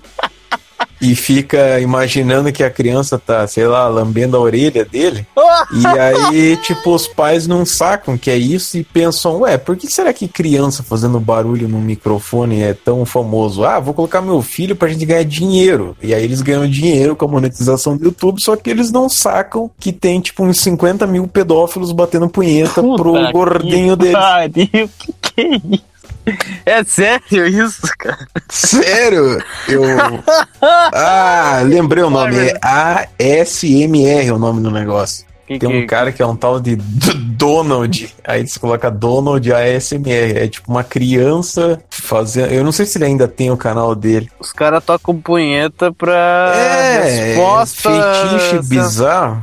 É, ó o nome, ó. Resposta sensorial autônoma do meridiano. Autonomous Sensory Meridian Response. Uma tal de Milis Valentina aqui, ó. ASMR para dormir. Você clica nessa porra, daí aparece escrito aqui ASMR infantil, barulho relaxante para criança dormir, não sei o que. Os comentários estão até desativados. É uma criança fazendo uns barulhinhos com a boca, umas coisas aqui, mexendo com bola de sabão, sei lá o que. E esse vídeo tem 28 mil visualizações. Então, tipo, uma pessoa normal não vai ver uma merda dessa, né? Ah, merda! Podcast Uma Opinião. Oi? Vou dar uma opinião, hein? Eu fiz uma, com, uma constatação nesse último domingo que eu tava mudando de canal e aí tava passando o Faustão. Ô, louco, meu! Umas reprises, né? Coisa antiga e tal. E aí eu cheguei na constatação que durante muito tempo eu não percebi isso, mas agora finalmente eu posso dizer e admitir que o El Chan é uma banda sensacional. que o El Chan é melhor do que todas as bandas de sertanejo já existentes. Porque, cara, eles têm músicas que são uma merda, mas é uma merda que ela é cativante. E tu gosta de merda? É uma merda que é divertida. E que banda que você vai achar que tem dois caras que são praticamente brothers? Eles não estão nem cantando, eles estão praticamente conversando entre si. E aí você tem três pessoas malucas atrás, rebolando a bunda, muito louca. Inclusive, um deles é o, o famoso jacaré. Que, se eu não tiver enganado, ele não é gay. E isso faz com que ele seja mais tomado no girai ainda, porque para um cara fazer aquelas coreografias bizarras Um negão daquele tamanho, com aquela E não morrer de vergonha? daquele O jeito. cara Olha, tem o cara. meu respeito. E também eu ouvi falar que era ele que inventava as coreografias, então definitivamente o cara Meu não Deus. tinha vergonha de ser ridículo. Não E mesmo também que participou do Didi, né? é um negócio tão louco que eu nem sei se quando eles faziam shows, eles tinham uma banda propriamente dita, porque normalmente você vai, tipo, ver uma banda e tal, e tem um monte de cara tocando, e quando os caras se apresentavam na televisão, você via só os malucos lá no palco e tal, você não via ninguém tocando cavaquinho, percussão ou coisa e tal. Então eu não sei se no show deles realmente tinha músicos contratados ou era tipo um monte de base pré-gravada e basicamente só os dois caras ficam falando no microfone, ou sei lá, enfim. O El Chan é sensacional e eu acho que se o Guns N' Roses e o Halloween se reuniram, eu acho que o El Chan devia reunir a formação clássica também. Então, hashtag Carla Pérez se reúna. Podcast Uma Opinião. Oi? Vou dar uma opinião, hein? Posso compartilhar com vocês uma lembrança que eu tenho do Kiko, uma curiosidade, acho que vai dar uma história interessante aqui. Que assim, lá por 95 ou 96, quando eu era uma criança, o show do Kiko tava passando em Curitiba, em São José dos Pinhais. E aqui em São José dos Pinhais ele tava no ginásio de esportes Ney Braga. Então, quem é daqui talvez saiba onde é que fica. Conseguiu o ingresso e tal, a minha família também foi lá, né? Óbvio, não ia deixar uma criança ir sozinha, um show às 11 horas da noite. Eu lembro de várias coisas. Uma coisa que não é relacionada ao show é que meu pai tava com uma puta caganeira naquele dia. E a forma que. a forma que Cagando ele sangue. achou pra parar de cagar. E eu não sei se isso é recomendável ou se realmente funciona. Ou se foi do psicológico dele, é que ele comeu tipo meia, meio pacote de maisena com água ou sei lá o que. Então acho que a bosta petrificou lá, não sei o que acontece. Não sou biólogo. É, mas daí o cara parou de cagar. Daí foi todo mundo nesse ginásio aí. E quando a gente tava na fila esperando pra entrar, ele, o Carlos Villagrán passou perto da gente. Ele tava com uma puta jaquetona de couro, com óculos assim e tal, pra meio que disfarçar que não era ele. E as crianças tontas, ninguém percebeu, né? Só que na época eu já era meio assim, tipo, Espertinho. é, espertinho assim. Aí eu já percebi que era ele e tal, né? Aí antes do negócio começar, os caras estavam distribuindo umas fotos autografadas do Kiko. Se eu não me engano, era cincão cada foto. Cinco pelo, na época era dinheiro. E daí a gente comprou uma foto, né? eu tenho ela guardada até hoje aqui. Começou umas apresentações lá, umas coisas circenses e não sei o que, e tinha um cara na motoca, na lambreta, de- ele era um fodedor de lambreta. Quando subo na lambreta, eu viro faixa preta. E aí, na primeira vez ele tentou foder a lambreta e não deu certo. Aí na segunda vez ele deu certo. Mas é aquela coisa que o cara finge que ele cai e que tá perigoso e se machuca. Daí na segunda ele consegue, mas é tudo encenação. E tinha uns negócios de Globo da Morte que eu acho que é um, até o Celso Russomano podia processar o Globo da Morte por propaganda enganosa, né? Porque é um globo que ninguém morre, né? Então. Que Globo da Morte é esse que nunca ninguém morre, né? morre. Ah, imbecil. Ah, um beijo, um beijo da alma do Celso Russomano. Esse cara é foda. Depois disso daí, finalmente começou o show dele. Só que o show dele era meio estranho, porque a gente era criança, né? Então ele tava falando uma mistura de espanhol com português e um portunhol. Então, metade do show ninguém tava entendendo nada e metade entendia. E basicamente ele tava fazendo umas sketches dos episódios do Chaves, por exemplo, aquela que o professor Girafales está ensinando o Kiko e o Chaves a tocar violão, lembra? Sim. Essa é a primeira, essa é a segunda, essa é a terceira e essa é a marcha ré. Do mais baixo lá, lembra que ele ia abaixando Ah, o é. violão? né? Mais baixo, Chaves. Ah, Era o Chaves que tinha feito. Mais baixo, Chaves. Eu disse pra baixar, Chaves, mas eu já tô baixado. Mas no show foi ele. E daí Ah, o tá. cara. Tinha um cara lá que fazia o. Como se fosse um professor Girafales genérico, vamos dizer assim. E era tão genérico que o Kiko falou que o nome do personagem era o Professor Mangueira. Que bárbaro. Eu não tô brincando. Direitos autorais! Aí teve uma hora que ele chamava algumas pessoas pra ir no palco, pra ele ficar fazendo aquelas coisas que ele fazia de preparação, que nem quando ele vai chutar a bola, sabe? Ah, Fica se sim. ajeitando Ah, todo. E aqueles. aquelas coisas que ele faz. Então.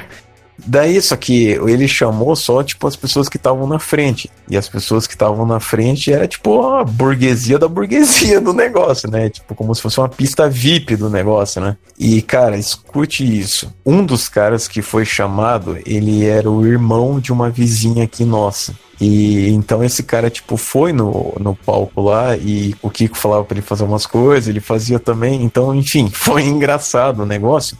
Só que olha só o detalhe, o cara tava gravando o show inteiro.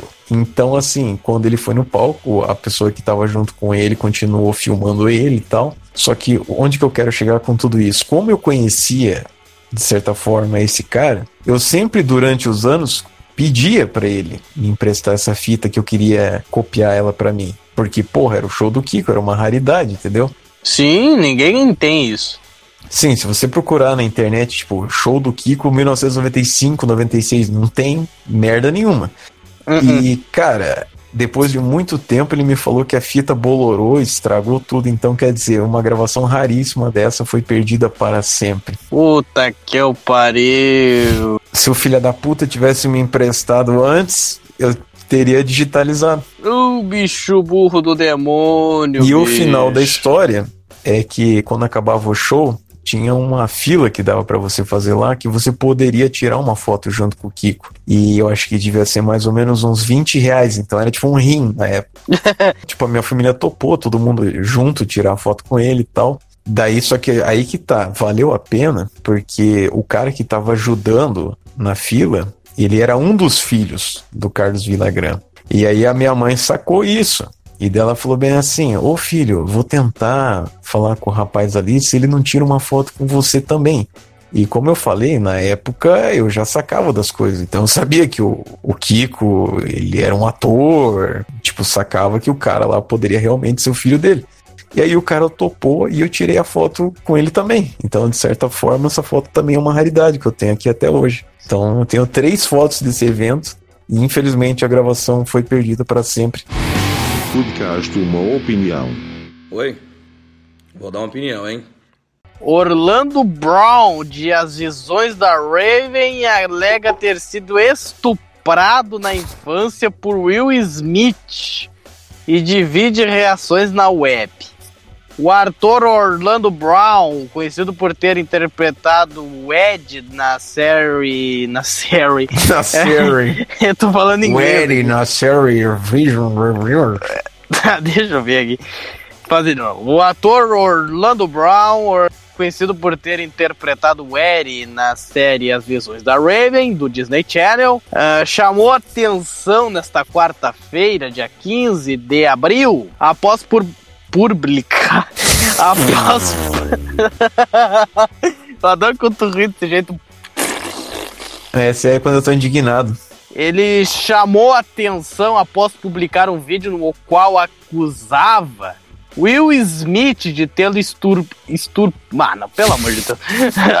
após publicar um vídeo no qual acusava Will Smith de tê-lo estuprado na infância. Na gravação que viralizou nas redes sociais, Orlando aparece transtornado enquanto grita para a câmera segurando uma faca na mão. Eu tenho que caprichar na interpretação. Toda essa merda do Will Smith, eu posso não ter o boom do Michael Jackson, mas sabe, ele armou pra mim. Você me estuprou quando eu era criança e ainda tenta sair livre disso? Como assim?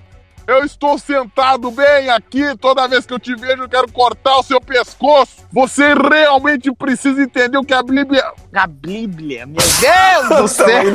Também. Você realmente precisa entender o que a Bíblia diz, cara. Honre o seu pai e sua mãe, que seus dias serão longos. Eu te mataria por essa razão. Nunca entre em um programa de TV e haja como se eu fosse um estuprador quando você me estuprou. Em seguida, Brown afirma que é o filho mais velho de Smith, Trey. Quê? Em, que que é? Que porra é essa? Deixa eu ver aqui. Em seguida, ele afirma. que que é? O cara, o cara tava indo tão bem. Aí do nada deu aquele. Hã? Deu, bugou assim, tipo, erro do Windows assim. Aí. Trey? Quê? Deu tela azul em mim. É. Mas eu não entendi direito aqui, ó. Vou ler como tá aqui, ó. Em seguida, Brown afirma que é o filho mais velho de Smith, Trey. Mas logo muda de versão e diz que é Blanket, caçula de Michael Jackson. Você está abandonando seu filho por anos, desabafou para as câmeras. Ah, tá, entendi. É que ele tá querendo dizer que ele é o Trey, que seria um suposto filho do Will Smith, e depois ele fala que é o tal do Blanket, que é o cobertor lá, o filho do Michael Jackson, mas eu acho que, acho que as pessoas já saberiam disso, não é? Olha isso, o cara tá completamente barbarizado. Olha aqui. Por fim, ele declara que o Will ainda teria estuprado outros membros de sua família. Caralho, o cara comeu o cu da família inteira. Exatamente. Você consegue imaginar o Will Smith comendo o cu de uma família inteira? Cara, pica ele tem pra isso, né? Porque ele é negão. Mas. Nunca ache que isso é legal. Você me estuprou e depois me transformou em uma criança. Hã? Você tomou a minha casa, tomou minhas coisas e começou a estuprar os membros da minha família. Você é uma pessoa doente. Nessa parte eu aposto que ele falou assim: You are a sick fuck! Ó, pessoal, isso que é fazer rádio, uma salva de palmas. Muito para o obrigado. Vinícius. Muito obrigado. Ele que merece um prêmio Kikito de ouro. hum, aos caralho. Nas redes sociais, as opiniões se dividiram entre quem alega que não pode se desacreditar completamente de uma pessoa que diz ter sido vítima de estupro e quem defende que o ator deveria procurar ajuda porque está visivelmente perturbado no vídeo. Tá aí aqui, ó.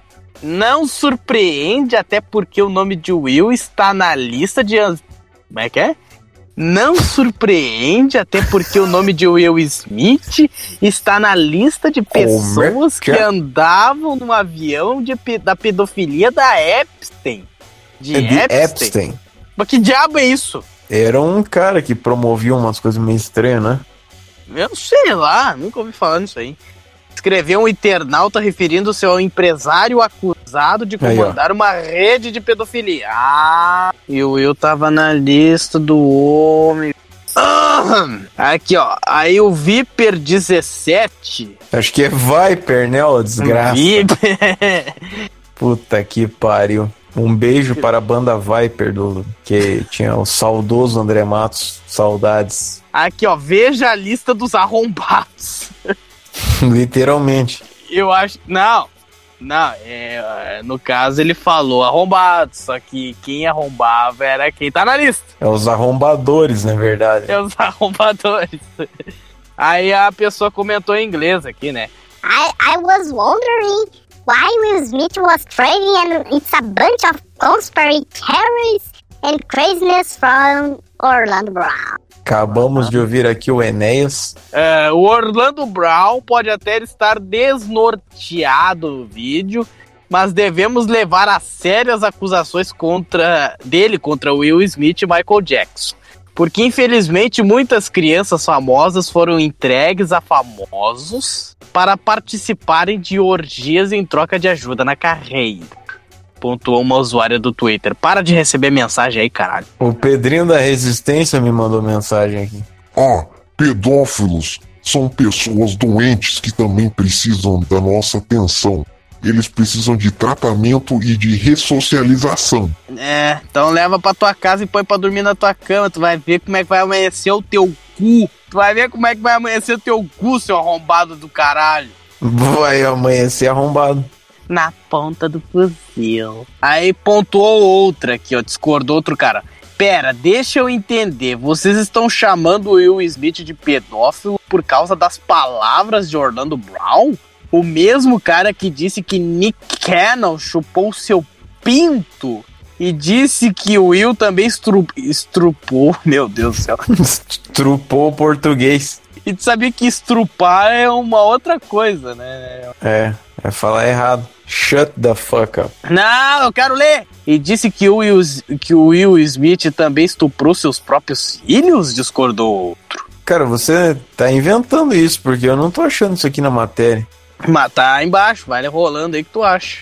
Brown já se envolveu em outras polêmicas. Ele já foi preso por violência doméstica aqui, ó. Posse de droga! Além de ter sido detido por dirigir embriagado com a sua namorada grávida no banco do passageiro.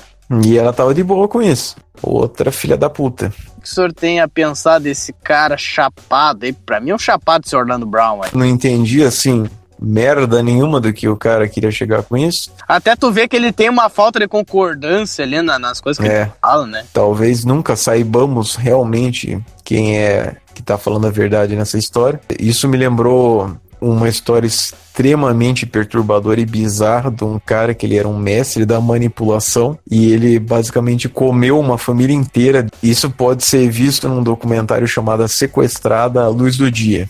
Sério, é, das duas, uma, ou o cara realmente ele era um mestre da manipulação, ou era tipo a família mais burra da face da Terra, porque teve uma hora que o cara até falou pra filha deles que um ET tava mandando ela ir com ele, ou sei lá o que, e ela acreditou. E eu também lembro da história que mais me impressionou na minha carreira de repórter carrapicho,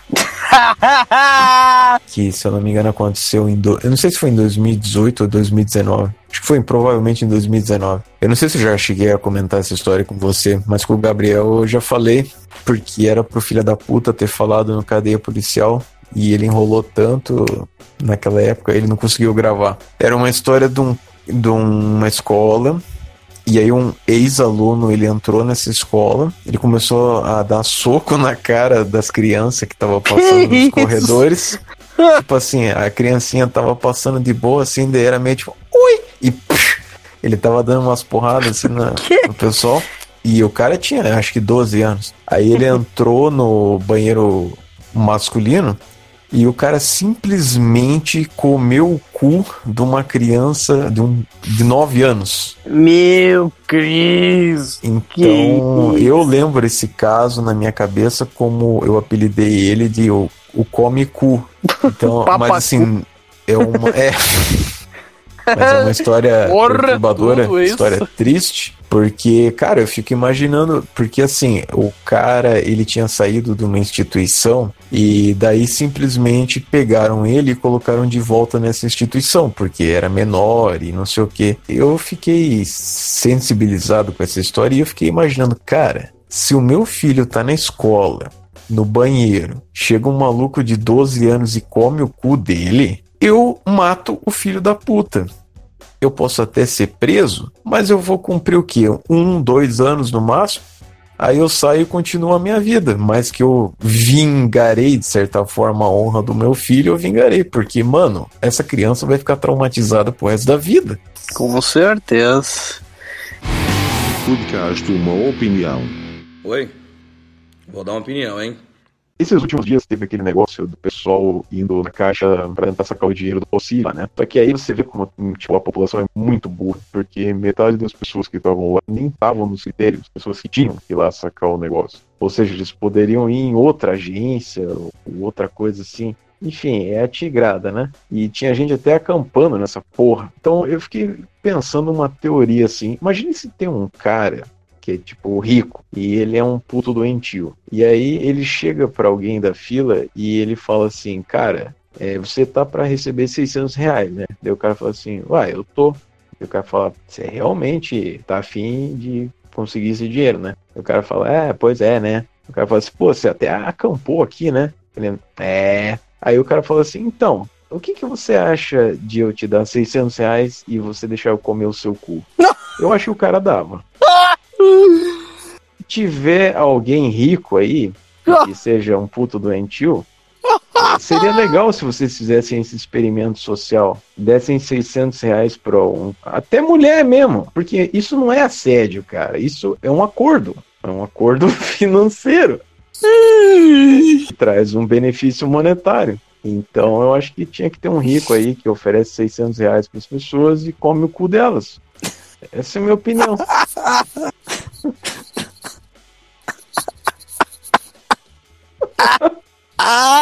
Como será que o cara ia narrar o rico comendo o cu do cara? Bom, eu vou tentar, vamos ver uma coisa. Muito bem, pessoal, estamos aqui na fila, na frente do Banco da Caixa, no bairro Tatuapé, na zona oeste, não sei da onde, da puta que pariu. Tem uma fila enorme, gente, e ali está chegando um cara de terno e gravata, muito bem vestido, vai tentar falar com um, do- um dos integrantes da fila, ele conversa, a gente tenta ver o que está acontecendo por ali, tira seis notas de 100 reais e dá para o- a pessoa que está na fila, e agora a pessoa abaixa as calças, meu Deus! E o rico também abaixa, deixa de pavor e enfia um pau no cu dele!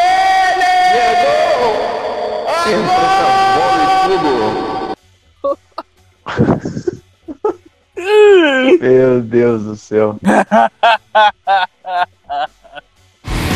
Podcast Uma Opinião. Oi? Vou dar uma opinião, hein? Esse fim de semana, no sábado, no domingo, mas eu recebi uma ligação no meu celular. Aí eu atendi e era uma mulher falando bem assim. Era um- tinha jeito de ser velha, né? Vocês já vão entender por quê. Ela tava falando assim: Ah, oi, eu estou ligando para números aleatórios e eu estou lendo uma passagem da Bíblia. Eu posso ler para você?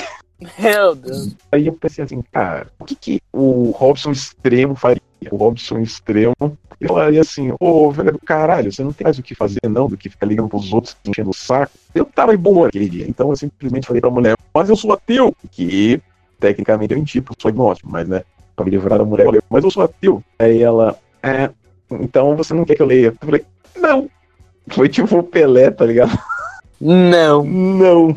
Daí ela falou bem assim, ah, então tá. Tipo, meio pra dizer que eu sou educado. E eu falei, ah, obrigado, tchau, tenha um bom dia. Ainda fui educado pra ela ver que existem ateus educados e pra ela ficar com raiva, porque ela acha que ateu é tudo filha da puta, provavelmente. Então, assim, como eu sou muito filha da puta, eu vou falar que quem quiser conversar com ela, porque aparentemente ela deve ser uma pessoa solitária, que não tem muito o que fazer, pode ligar pro número 3667-2342, DDD 41.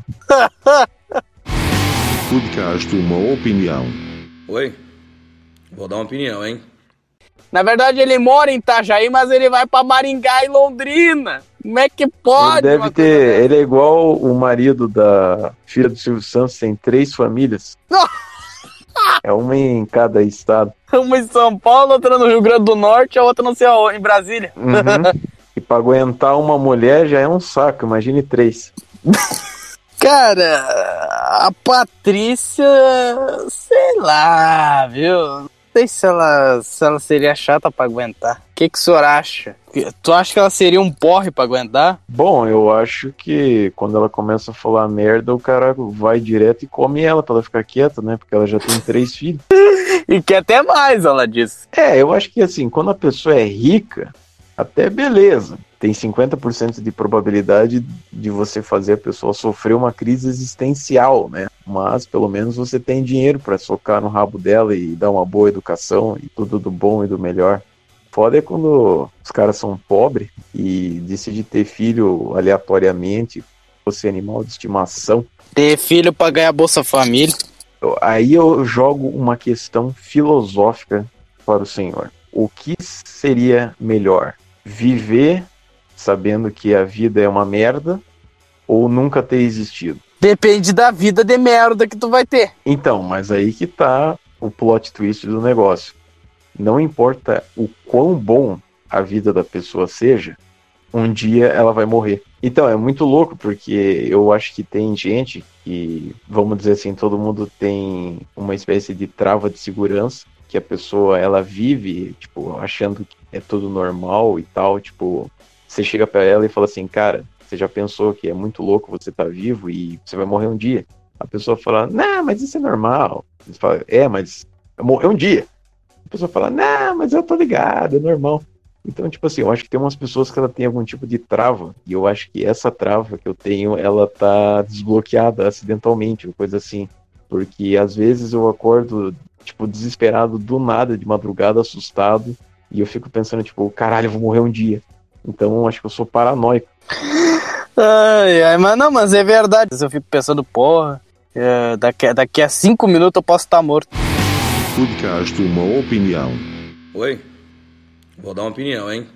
Você lembra que tinha uma época que a febre, aquele negócio de fidget spinner, que o pessoal chama só de spinner aqui no Brasil? Sim, sim. Eu, eu tinha um, e aí eu consegui fazer uma proeza, eu consegui girar um deles e equilibrar ele girando no meu pau ereto. eu fiquei com a minha benga ereta, e aí eu girei e coloquei ele na cabeçolha. Aí eu, te, eu filmei, né?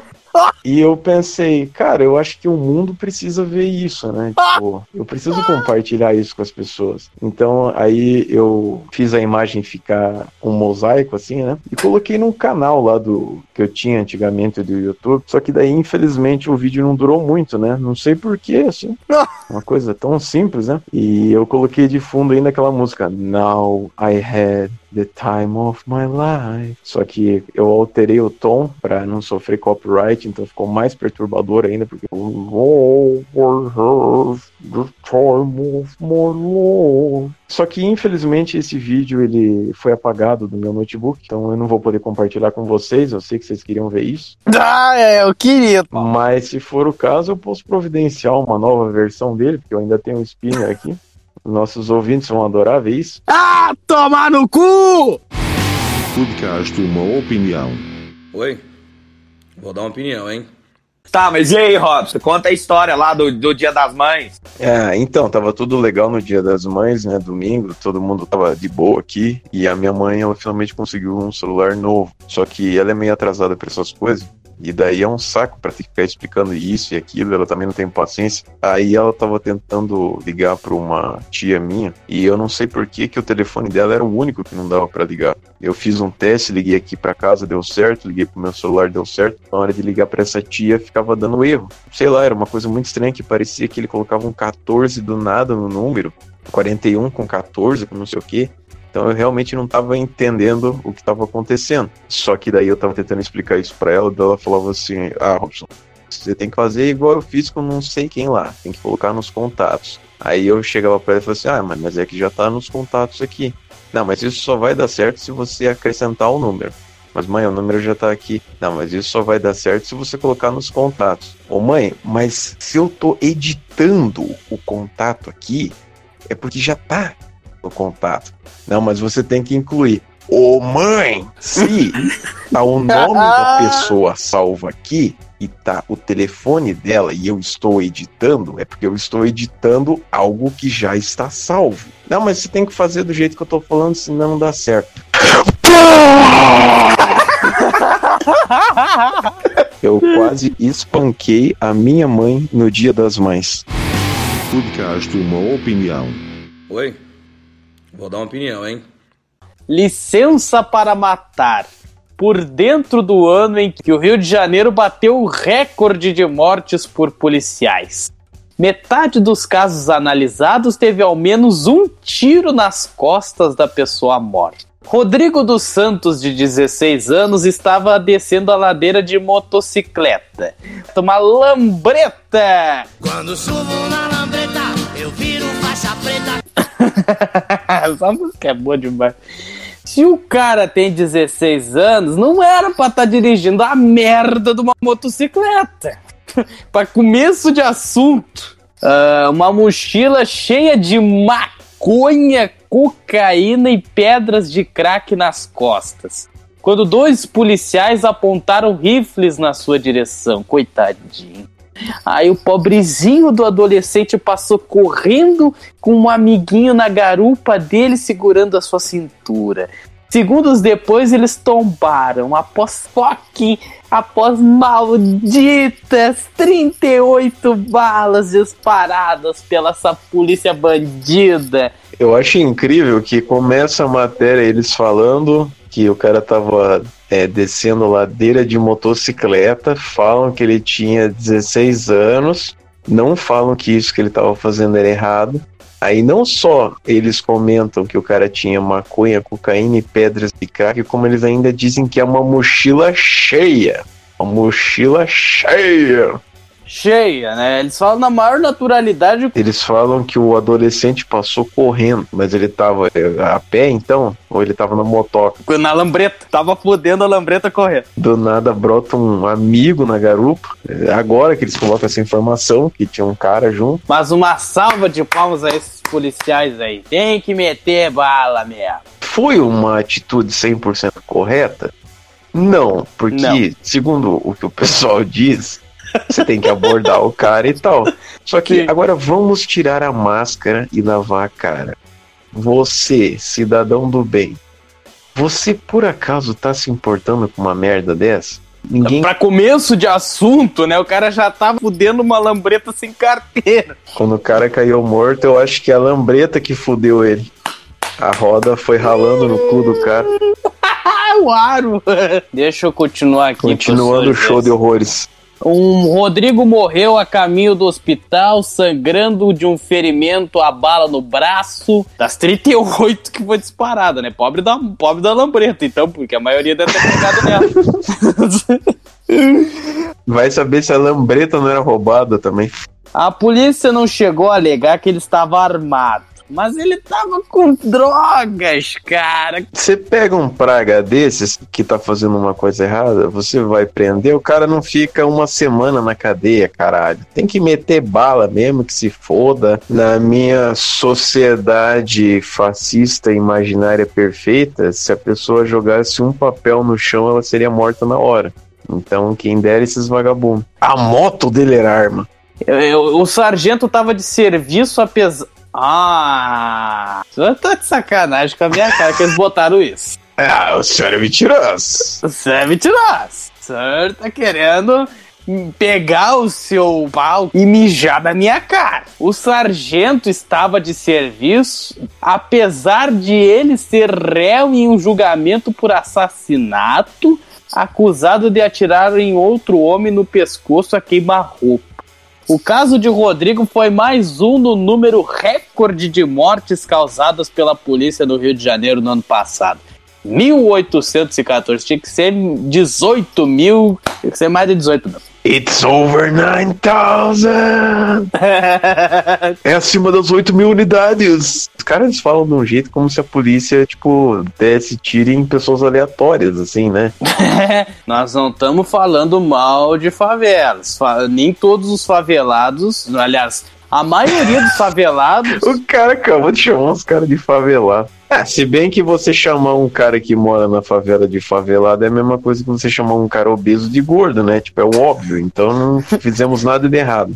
Esse cara da lambreta, ele já devia ter história, porque não é como se eles matassem o cara aleatoriamente e depois descobriram que o cara tinha um monte de droga na mochila. Provavelmente já era velho conhecido. Eles falam na matéria como se os policiais chegassem na casa de qualquer um lá, na- lá no morro, lá na favela, tocassem na porta, boa tarde, pega o fuzil, pá! É, exatamente. Ah, pelo amor de Deus, gente. Isso não É que nem existe. aqueles imbecis que dizem que, ó, porque o Brasil é líder em mortes de pessoas negras. Ah, porque no Brasil morre muito negro. Primeiro que tem que falar pra esses caras que, segundo os censos aí, a maioria da população brasileira ela é negra. E isso também significa que tem policiais negros e policiais que morrem em serviço. Então é óbvio que vai morrer mais negro do que gente branca. Se tem um traficante negro e o traficante branco, o cara não vai chegar e deixar o traficante branco se safar e vai dar um tiro no negro só porque ele é negro. É só por causa disso. Não existe, cara. E outra coisa, se vocês querem criticar a polícia, então pega uma matéria que um policial matou alguém inocente. Não pega uma matéria de um filho da puta de 16 anos que. Excelente colocação, Vinícius. Exatamente isso. Algum policial que foi, sei lá, matar um rival e matou o cara errado.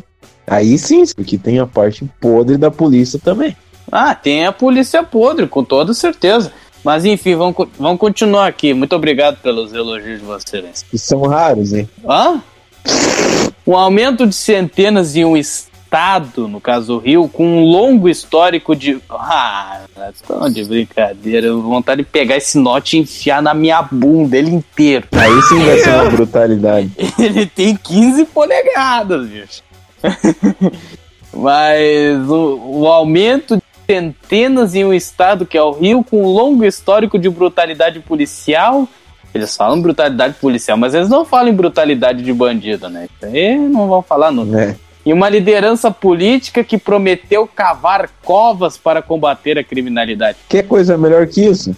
Oficialmente, a polícia do Brasil tem autorização para usar força letal apenas quando enfrenta ameaças iminentes. Ué, a lambreta tava vindo atropelar eles, era uma ameaça iminente. Era. Então quer dizer que os policiais só podem atacar quando eles estiverem em perigo, em perigo e não quando a população estiver em perigo? Esses caras da matéria, eles são muito retardados, porque o que eles querem dizer com ameaça iminente é quando o cara já estiver disparando contra o policial. Mas aí, meus amigos, não tem volta. Mas, ah, e outra coisa, e mesmo assim, o policial responde por o processo por assassinato, né? Sim, pior que é verdade. Mesmo, mesmo assim ele responde. Mas uma análise de mortes causadas por policiais no Rio mostra que os policiais costumam matar irrestritamente. Hum, Eu quero saber que análise que é essa, quais são os dados, aonde que é. Eles são protegidos por seus superiores e pela certeza de que, mesmo que sejam investigados por mortes ilegais, não serão impedidos de voltar à ativa.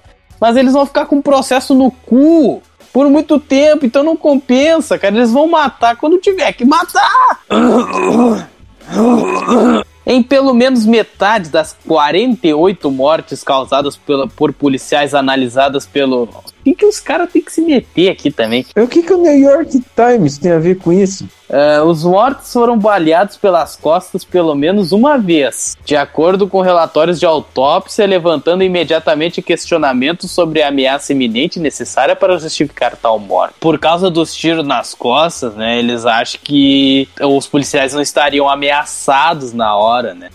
Mas aí eu digo o seguinte: pode não ser uma ameaça aos policiais, mas é uma ameaça para quem tá em volta ali. O cara não vê a, porra toda. O, policial, sabendo que o cara é fudido, né? Que o cara é perigoso, tu acha que o policial que puder, ele vai esperar o cara virar, sacar a arma, mirar Hum. pra depois o Pelo policial amor atirar? de Deus. Ah, vão a puta que pariu.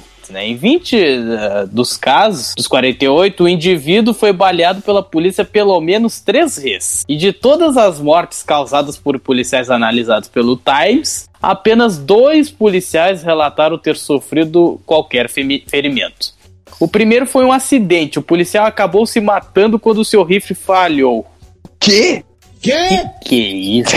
O segundo policial tropeçou e caiu. Que porra de matéria? Onde é que tu tirou isso aqui, bicho? Lembra? Matéria o, seríssima. O Robson, pra quem, pra, pra- pra quem tá chegando no podcast e não sabe as funções, ó, eu sou o âncora do programa. O Robson é o produtor, editor e diretor, e o Gabriel é um dos- é o comentarista. Quando vem. Podcast Uma Opinião é como se ele fosse um trem. O Vinícius, ele é o maquinista. O Gabriel, cara que fica no- na parte do bar. E eu sou o bobo da corte que alegra o pessoal do trem. Apenas dois policiais relataram ter sofrido qualquer ferimento. O primeiro foi um acidente. O policial acabou se matando quando, quando seu rifle falhou. Mas eu quero te perguntar o seguinte aí, ó. A dona Manuela. Manuela Como Dávila. é que é? A dona Manuela Andreou Ernesto Londoi. Tá, vocês falaram que dois policiais relataram ter sofrido qualquer ferimento. Só que o cara que se matou, como é que ele relatou que se matou? Al- O senhor pode me explicar, Ross, por gentileza? Cara, isso realmente tá bizarro, porque eles querem que eu acredite que é mais fácil um policial se matar acidentalmente porque o rifle falha e o outro tropeçar e cair, se machucar, do que ele ser alvejado pelos vagabundos. Se o rifle falhou, como é que ele se matou? Pô, o, como, como que o rifle falha? O rifle então não atirou. Então ele morreu porque o cara atirou nele, tô deduzindo. E- Então ele não se matou? Sim, e não dá pra entender nada isso aí. Ai, meu Deus do céu. Eles falam assim: o indivíduo foi baleado pela polícia pelo menos três vezes. É porque eles querem que ele seja baleado uma vez só, pra ele ter chance de sobreviver, pra daí ele sair do hospital e atacar as pessoas de volta. Com certeza, é o que eles mais querem. Até, até eles enfiarem um cano de AR-15 no cu deles. Agora, essa do policial se matar aí foi foda. Essa aí eu fiquei meio, meio cabreiro, meu. Queria saber como é que ele relatou que se matou. E como é que ele se matou se o rifle dele falhou? O rifle dele explodiu na cara dele? Meu Deus, mas agora eu tava vendo aqui essa matéria gigantesca. Algumas autoridades também reconhecem que policiais matam suspeitos de crimes em emboscadas premeditadas. Cara, é suspeito pra justiça. Mas, se a polícia arma uma emboscada, eu quero acreditar nisso. Se a polícia arma uma emboscada, é porque ela tem provas suficientes dentro da, da- do, do negócio deles lá que o cara É vagabá.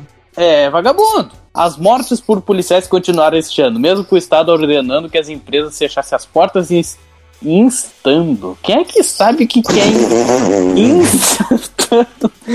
instando. Talvez. Instando é quando a pessoa tá usando Instagram e tá, tá abalando. Quem é que, mas quem é que sabe o verbo instar? Coloque uma linguagem que o povo entenda, por favor. A polícia matou 13 pessoas durante uma operação em uma região, uma região pobre do Rio e nenhum policial foi morto. Ai, que pena, né? Tinha que ter morrido um policial. Mas o abuso da força policial, sobretudo o recorde de mortes no ano passado, muitas das quais ocorreram em bairros pobres, grande merda, podia ser num bairro rico igual, controlado por facções de traficantes, gerou relativamente pouca indignação entre os brasileiros já cansados de. Mas tem que ser. Mas isso aqui é a maior, é a maior felicidade que um povo brasileiro pode ter. Pelo contrário, o aumento das mortes causadas por policiais, o qual coincidiu com uma queda geral na criminalidade, aí eles crescesse a criminalidade. Pode, só pode ser isso. É consistente com as promessas de campanha do presidente Jair Bolsonaro e do governador Wilson Witzel, ex-juiz federal que assumiu o cargo em janeiro de 2019. Ambos prometeram uma guerra total contra os criminosos, a qual lembra os assassinatos brutais a cargo da Ah, polícia não. supervisionados pelo presidente Rodrigo Du- Duterte nas Filipinas. o pessoal sabe, conhece isso aí, com certeza. Witzel ordenou que snipers atirasse, atirasse, atirasse de helicópteros em suspeitos e Bolsonaro pressionou a mudança de uma lei para proteger, proteger policiais que matam em serviço por causa de excusável medo, surpresa ou violenta emoção. No caso é o famoso excludente de ilicitude que o Bolsonaro tanto falou. Né? Está chato. Deixa eu ler aqui, que eu leio mais rápido. Cedendo à polícia uma licença para matar. Ah, vai tomar cu. Disse Dona Zabó, sei lá que diabo é diretora executiva do Instituto Igarapé. Igarapé, a derrebe do derrebe do cerebro que estuda segurança pública. Brito, que então é o Brito Júnior, ou o. Como é que é o nome do cara que você. É Butt Buddy dele? Como é que é? Vai teu cu, ele é meu amigo, Paulo Brito. o Paulo Brito, que é o Paul no Brito. Policial militar em 2002, juntando-se à força responsável pelo policiamento dele em da frente do Brasil desde 2010, participou de pelo menos 20 mortes em serviço, um número extraordinariamente alto para os policiais, segundo relatórios da própria polícia. Tem ganhar uma medalha então. Tirasse Brito das ruas e tomasse sua arma. Mas os advogados do policial afirmaram que ele era um policial dedicado. Sim, pois para matar tanta gente assim só pode ser dedicado. No início de 2018, Brito estava de volta às ruas pelo 41 Batalhão. 41º. Muito bom. Traficantes e moradores da região conhecem Brito pelo seu apelido Papai. Que? Que? E falam dele Onde é com tá isso? favor. N- No cu. O Tenente Coronel Vinícius, caralho, e até recentemente comandava o 41 Batalhão, disse que os supervisores de áreas críticas O em cara não tem inteligência pra falar quadragésimo policiais primeiro, batalhão. endurecidos. Hum, tá duro. Ai, que ai, prosperam em ambientes perigosos mesmo aqui. Contar com ele lá, um homem Ai, experiente de meu sangue frio que passou por várias situações que mandaram alguém que não tem experiência nenhuma. Ué, isso é mentira. Disse caralho em sua sala, decorada por inúmeros crânios decorativos. Ué, ele não pode ser fã de heavy metal? Entre eles, um de mais de um metro de altura. Um crânio de mais de um metro de altura. Um crânio. Pelo amor de Deus. ao lado de sua mesa. O 41 Batalhão, conhecido como o Batalhão da Morte, Ah, é tem. controlado por duas facções de traficantes, o Comando Vermelho e o Terceiro Comando Puro, que frequentemente se enfrentam em batalhas por território. E é os policiais que são violentos. Ah, meu Deus, esse texto está me dando ânsia de vômito. 41 Batalhão, mas em 2009, quando ficaram claras as novas prioridades Cara, é país, Tá no 41 Distrito Policial. No distrito observou que ali os adolescentes se juntam às facções desde os 14 anos de idade porque tem pouca fé no sistema educacional. Ah, vá pra puta que pariu. Então vem o tráfico de drogas como um meio de proteção e riqueza. Tem que morrer mesmo, ninguém manda fazer escolha errada e ser otário. Nenhum policial sai de casa de manhã querendo matar alguém. Olha, ó, verdade, disse ele, mas não dá pra ficar esperando que os criminosos respeitem você exatamente. No 41 Batalhão é alarmante. É, tá acabando, graças a Deus. Em oito das mortes analisadas pelo Times, membros da família do falecido disseram que seus entes queridos foram mortos em emboscadas armadas pela polícia. Ah, os entes queridos que matam os filhos de todo mundo todos os dias. Tá. Carvalho reconheceu que os policiais usam essa tática. Ele diz desaprová-la, mas essa é a verdadeira realidade do que acontece. É, porque os bandidos eles estão muito preocupados com as famílias das pessoas que eles matam né, e tal. O ciclo de violência faz com que muitas crianças cresçam nas favelas nutram do ódio à polícia. Tem que ter ódio do traficante, caralho. Sentimento que se reflete claramente nos grafites que pedem a morte dos policiais. Nossa, que puta exemplo vocês estão dando, hein? Vocês falam mal dos policiais matando, mas daí pedem a morte deles. Gisele de Souza, moradora da área, diz que o Wendel, Wendel, sei lá, de 26 anos, deixou o emprego no McDonald's depois que foi que quase foi morto por policiais que o confundiram com um ladrão. Porque um ladrão ele se veste de atendente do McDonald's. Me desculpe, mãe, você, você me criou bem, lembra ela, referindo-se ao dia e ele lhe contou que decidira se juntar a uma facção. Ah, meu Deus, seis anos atrás. Ele disse que queria se vingar da polícia. A polícia o matou em junho do ano passado. Viu? Legal. Aí, o- esse é o destino, viu, pessoal que ouve o podcast? Esse é o destino de quem quer seguir essa carreira. Tem três caminhos: o hospital, se tu sobreviver a um balaço de policial, a cadeia, se tu conseguir ser pego sem que te matar, ou o cemitério, que foi o caso aí do seu Wendel.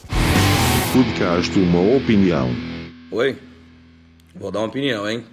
Dilma Rousseff, a nossa ex-presidenta, será indenizada em 60 mil reais após ela ser chamada de burra em uma propaganda. Uma empresa de cursos online preparatórios para concursos públicos Culhões eles têm, né? foi condenada a pagar 60 mil indenização à ex-presidente Dilma Rousseff do PT. A estratégia Concursos Limitados usou a imagem de Dilma sem a sua autorização para vender um curso sobre como deixar de ser burro. A decisão tomada no dia 18 de maio pela juíza Gislene Rodrigues Sur Anotem esse nome. Anotem esse nome. Gislene Rodrigues Mansur Gislene Rodrigues Mansur. Tá bom. Acho que agora o pessoal entendeu. Da 17 vara da minha rola, vai pra crer de quinto ano, velho. foi divulgada pelo portal jurídico Conjur. Segundo ela, a juíza Gislaine, a imagem da Dilma na campanha publicitária foi utilizada de forma ofensiva à honra dela. Em sua defesa, a empresa afirma que o objetivo da peça era estimular os estudos e que pessoas públicas devem suportar o ônus. O que, que seria o ônus, seu Robson? Explica pra esse burro aqui que não sabe nada. É que se ela é uma pessoa pública, ela tem que estar apta a receber crítica. Deve suportar a carga, melhor dizendo, vou traduzir aqui pô, pra te E ônus parece o quê? Einas! E outra coisa, esse negócio de falar que a é utilizada de forma ofensiva à honra, isso é algo extremamente relativo. Como é que você vai quantificar, fazer de forma objetiva o que seria ofender a honra de uma pessoa? Por exemplo, pode ter um cara que gosta de sketch porn, e aí você caga na cara dele, que normalmente seria algo ofensivo, mas ele pode gostar. Então não ofendeu a honra dele. Aquele dia que eu tava lendo a notícia no podcast 19, eu disse o seguinte: isso aí é pra pegar um pinto e mijar na minha cara. Que é algo que o senhor gosta. Não! Gosta de chuva dourada, golden shower. A juíza, no entanto, pontuou que a liberdade de express... de expressão... Puta que pariu. Agora chegou o Cebolinha. Só porque eu sou inimigo número um do Maurício de Souza. Eu sou concorrente. A diferença é que eu sou inútil, né? Comprem esta merda! Senão o Robson vai tacar fogo em tudo. Pensando seriamente em contratar um serviço para triturar as KDHQ, que eu tô achando que se eu fizer um vídeo triturando as KDHQ e colocar na internet, talvez com as visualizações eu ganhe mais do que o pessoal comprando a KDHQ em si. Perdi tudo aqui. Então deixa que eu continuo aqui. Não, eu leio! Deixa que eu leio. A juíza, no entanto, pontuou que a liberdade de expressão não é absoluta, entre aspas, em relação à honra das pessoas. Olha o que, que essa juíza falou. Repita.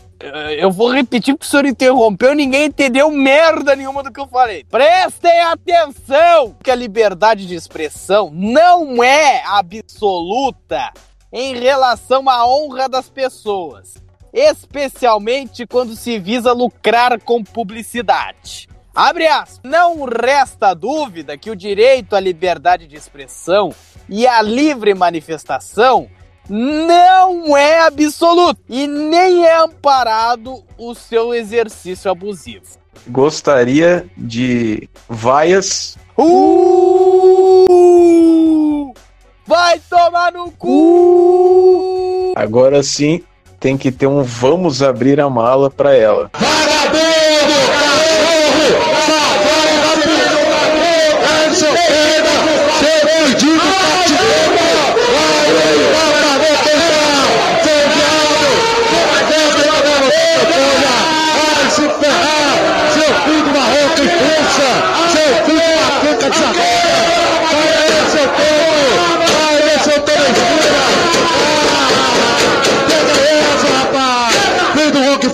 A juíza falou com todas as letras que liberdade de expressão não é absoluta.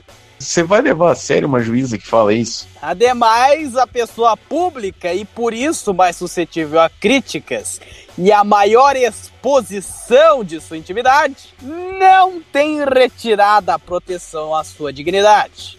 E pois anulada a proteção à sua imagem como instrumento de proteção à sua honra.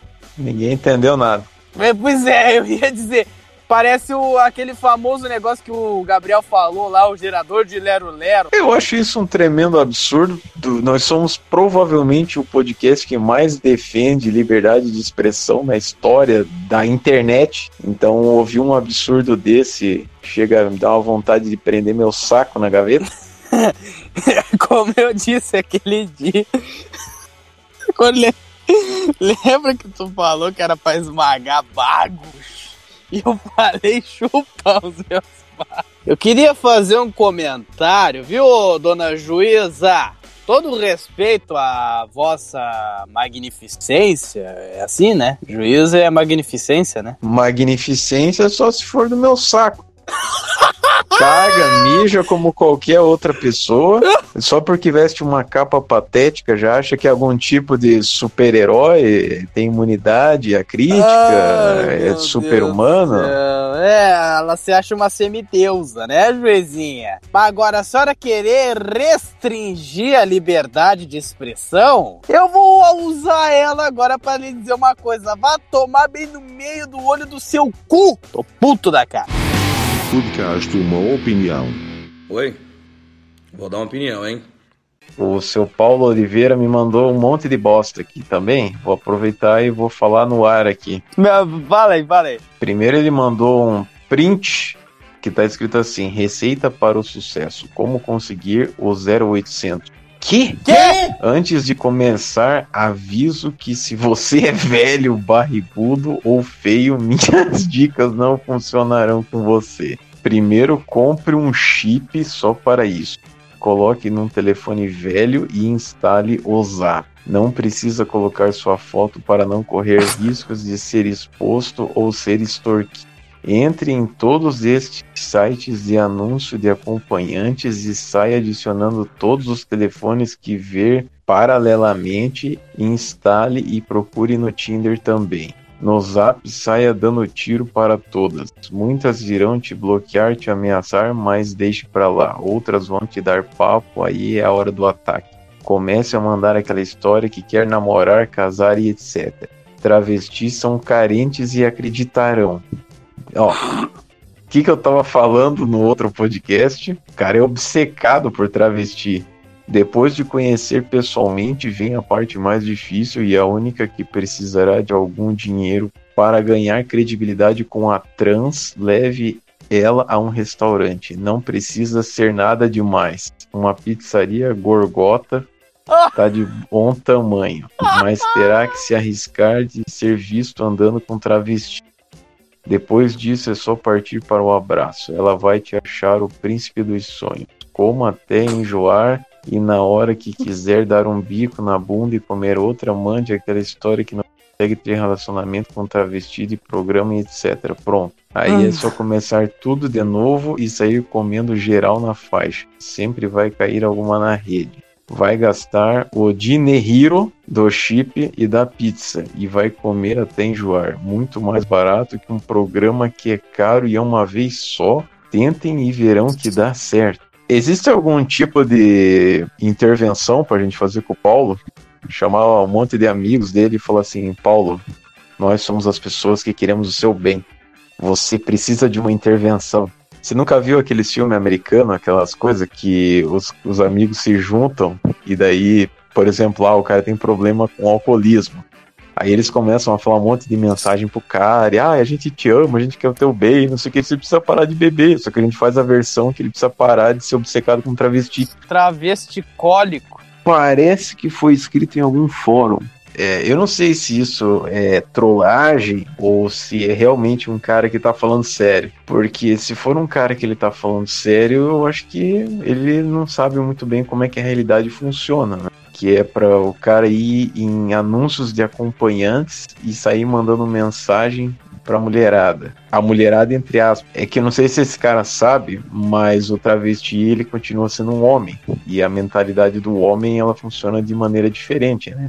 Você não precisa conquistar um homem. Você chegar pra ele e falar, oi, vamos trepar? Ele vai falar, é, vamos. Então, se ele é um travesti programa, garoto de programa, obviamente ele não tá nessa pelo sexo. Que quando ele quiser trepar, ele faz isso a hora que ele bem entender. Então, se ele tá nessa é porque ele realmente quer dinheiro. Então, dificilmente ele vai se apaixonar por alguém que nem esse cara tá falando aqui. Bom, enfim. E daí tem um vídeo também. Meu Deus. Só quero ver essa merda. Parece que o Paulo adivinhou que a gente ia gravar hoje. Tu não tá com o PC aberto aí? Pera aí, Ah! calma. Quer? Espera, idiota. Ontem eu me senti muito mal lendo isso, infelizmente acabou com o meu tipo. Ah, agora eu entendi. Aquela mensagem que ele tinha passado pra gente, essa pessoa que tá falando leu e falou que tá chateada de ter lido aquilo. Que eu passei por isso, sabe? Que todas nós passamos por isso, de acreditar que vai surgir um cara diferente. Sabe? Só um adendo, é, esse vento que tá batendo no cabelo dela é um negócio assim pra fazer charme? Ela tá com um ventilador na frente na cara dela? O que, que tá acontecendo? Alguém tá balangando uma benga na cara dela? Não entendi.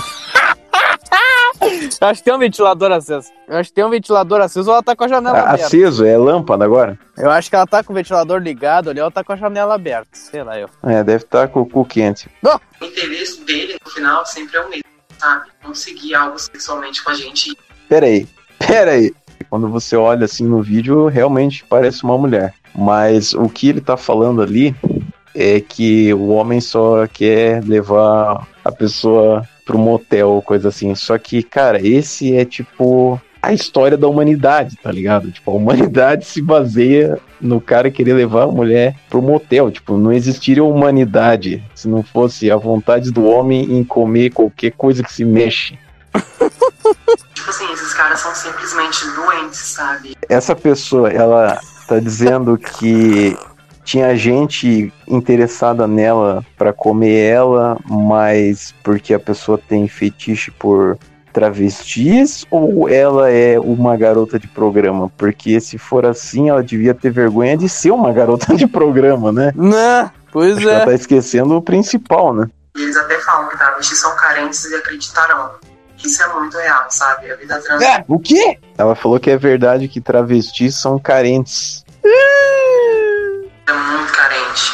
E eles usam disso pra poder conseguir algo com a gente. Principalmente aquelas meninas que estão em começo de transição, que sonham que vão aparecer um menino que assuma elas. E esses caras usam disso pra poder aproveitar, sabe? E no final, e- eles deixam a menina lá sofrendo, magoada, porque ele só queria usar ela, sabe? Cara, peraí, mas isso vale pra qualquer tipo de relacionamento, seja hétero, É, não é só lésbico, né? o que for. Sempre vai ter gente que só vai querer trepar e vai ter gente que quer namoro sério. Por exemplo, o Vinícius, ele é um bom moço, cara que ele quer um namoro sério. Só que assim, o Tinder, cara, realmente tá foda de tu achar alguém.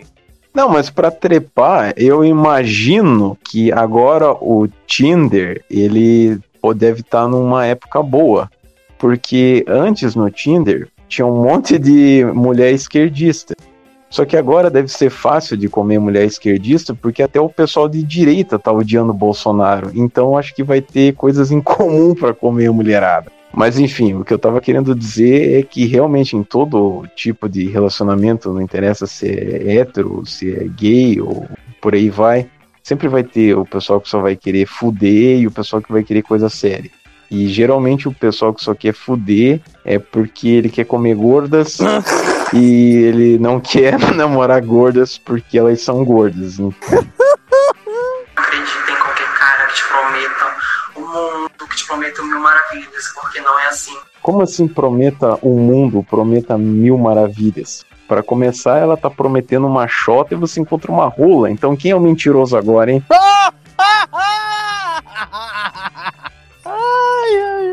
Parece que o jogo virou, não é mesmo? Eles não têm um tipo preferido de meninas. Pra eles, você sendo trans já é tipo a preferência dele, entendeu? É, esses caras, esses travequeiros, eles não têm preferido de mulher. Pra eles, trans é tudo igual, sabe? Eles não, eles não veem beleza, eles não ligam se você tá no começo da transição, eles não ligam se você tá num processo já avançado. Eles só querem saber. Eles só ligam. Peraí, mas bom, ela tá falando de processo de transição de pessoas trans. Ela tá querendo dizer, tipo, a- o cara que ele quer viver 24 horas vestido como uma mulher, ou tá falando da pessoa que literalmente fez cirurgia de troca de sexo? Porque nunca dá pra saber, né? Quando... Complicado, tu nunca sabe a, a merda que vai ter quando tu tirar a roupa. Porque o cara que é travequeiro, que nem o Paulo, ele gosta de rola. Mas o cara que ele gosta de trans, que é operada, eu imagino que seja meio que o melhor dos dois mundos na cabeça do cara, porque ao mesmo tempo que vai ter uma chota, que é algo que o cara gosta, vai ter a facilidade de trepar, que é a vontade sexual que o homem tem. Se você tem pinto e peito, tendo isso tá ótimo. Eles não, não ligam se você é bonita, se você é feia, pra eles tanto faz. Se você sendo travesti, pra eles é tudo igual, sabe? Caralho, mas aí o cara já tá num nível de obsessão que, pelo amor de Deus, é tipo, Se vier ali um. o Gabriel vestido de mulher, o cara come. Aquela bunda gorda ali. Se elas não acreditar nos homens, quem é que vai comer esses traços, então? Olhar e ver que aquele cara é um travequeiro. E a pior raça do mundo é o homem travequeiro. E eu não quero receber mensagem de, de gente falando bem assim que seja cis ou trans é objetificado igual, porque não é. A gente é objetificada 300 vezes mais com a mulher cis, entendeu? A nossa vivência, vocês têm que botar na cabeça de vocês que a nossa vivência enquanto mulher trans é bem diferente do que uma mulher Tá se pondo superior às mulheres de verdade. Podcast uma opinião. Oi? Vou dar uma opinião, hein? O senhor vai chupar os próprios bagos. Não, tu, tu, tu disse uma vez assim, isso aqui é pra esmagar meus bagos, eu entendi, chupa meus bagos, eu repeti. Mas e por que, que o senhor repetiu que era pra chupar os meus bagos? O senhor é tipo aqueles caras que nem tem naquelas músicas gospel, que o cara fala assim, eu vou seguindo a Jesus Cristo. Daí você faz o backing vocal, a Jesus Cristo. Eu vou seguindo, eu vou seguindo a Jesus Cristo, a Jesus Cristo. Depressão de Marcola Bundeiro, da dor de bunda, se agravou, diz a família. A condição preocupa as autoridades. Ai, tadinho do Marcola. Essa matéria vai dar tanta peninha. Olha quem escreveu: Flávio Costa, Luiz Adorno. Adorno, segundo a Chiquinha, as mulheres usam o marido como adorno. É a dor no cu. E tem um desgraçado que o nome dele é Josmar Josino. O cara, basicamente, ele poderia ser uma versão brasileira do Jojo. Jojo's Bizarre Adventure. Puta que pariu, três caras pra fazer uma matéria, hein? É, tamo bem na fita, É hein? porque a merda é grande. Só escuta. Familiares de Marcola Bondeiro, apontado como líder máximo do primeiro comando das bichas da capital, afirmam que seu quadro de saúde mental se agravou desde que foram proibidas visitas no sistema penitenciário federal em 19 de março deste ano. Bom, com essa cara de retardado, ele só pode ter problema mesmo de saúde mental. Marcola Bundeiro emagreceu 20 quilos desde que chegou à penitenciária federal de Brazilian Beetle. Porra, o cara era uma baleia, então. Aqui, aqui na foto, né, bicho, ele não tá tão ruim. Tá normal. Tá normal. Então, se ele emagreceu 20 quilos, ele tava uma bola. Que quem dera que todo mundo que tá gordo emagrecesse 20 quilos. Nossa, tá louco, eu ia adorar. Porque eu tô com quase 90, eu precisava ter Porra. 73. Segundo familiares de Marcola, o preso entrou em depressão em 19 de março deste ano. Olha, tem até data pra entrar em depressão, né, bicho? Que coisa linda! Quando as visitas nos presídios federais foram suspensas como parte das medidas de enfrentamento à pandemia da coronavírus do Senado. Desde então, seu quadro de saúde se agravou. Então, que por mim que tenha mais quarentena e que ele morra lá. Na ficha médica de Marcola Bundeiro, enviada ao sistema prisional federal, na época que ele fez sua transferência, consta que ele faz uso do uso ah, não! Usuro! Ivan! Ai, ai, ai. Ele faz uso do medicamento ansiolítico clonazepam. Do medicamento cocaína, né? Clonazepalzan. Palzan! Esse clonazepalzan aí, ele é de uso controlado e identificado por tarja preta. Em abril, a esposa dele enviou um e-mail ao DPEM afirmando que ele teria perdido a razão de viver e poderia cometer suicídio. Nossa, que delícia! Tadinho, que delícia. Ah, as condições de Marcola Bondeiro em presídios são tidas por autoridades de São Paulo e do governo federal como potencial bomba relógio. essas insatisfações poderiam chegar a outros presos da cúpula do PCC e, consequentemente, aos integrantes da facção e liberdade, o que geraria preocupações para a segurança pública do país. A não ser que eles matem todo mundo. Em março deste ano, após perder quilos e reclamar da comida no sistema penitenciário federal, Ah, não. Aí o senhor tá me tirando. O senhor é mentiroso. Sério, mentiroso. O cara reclamando da boia na, na penitenciária. Ele, na outra que ele tava antes, né? Porque ele foi transferido pra essa de Brasília recentemente, né? Então na outra que ele tava, que eu não sei onde que era, ele devia comer um quilo de filé mignon por, por hora, sei lá, que nem a cadelinha do Magre lá na época lá. Né? Tinham que dar merda pra ele comer, com barata. Mijo É, pra o ele cara tá beber. reclamando da comida, ele devia pensar duas vezes antes de ser um filho da puta do PCC. Integrantes da cúpula do PCC fizeram uma grande. Uma greve branca, uma grande. Uma Que greve branca. Que que é isso? Deixa eu ver se eu acho alguma coisa sobre isso aqui pra, pra gente poder explicar para os nossos ouvintes sem a gente parecer uns retardados. Deixa eu ver aqui. É porque o nosso lema é embasamento zero.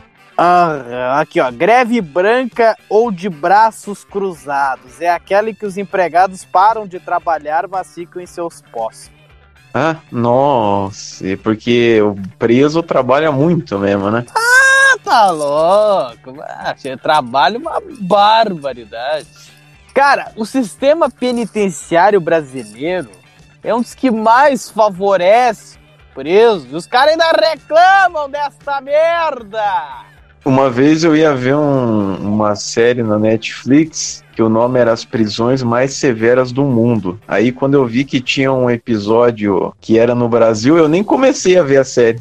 Aí meu pau abaixou na hora. Que outro lugar no mundo que tem saidinha, tem não sei o Tem quê. induto disso, induto daquilo e liberdade condi- condicional. O cara compre um terço, dois da pena, sai por bom comportamento, não usa nem tornozeleira. Esses caras tinham que estar quebrando pedra, cara, com aquelas bolonas de ferro e com uma picareta na mão e tele quebrar pedra, filha das putas.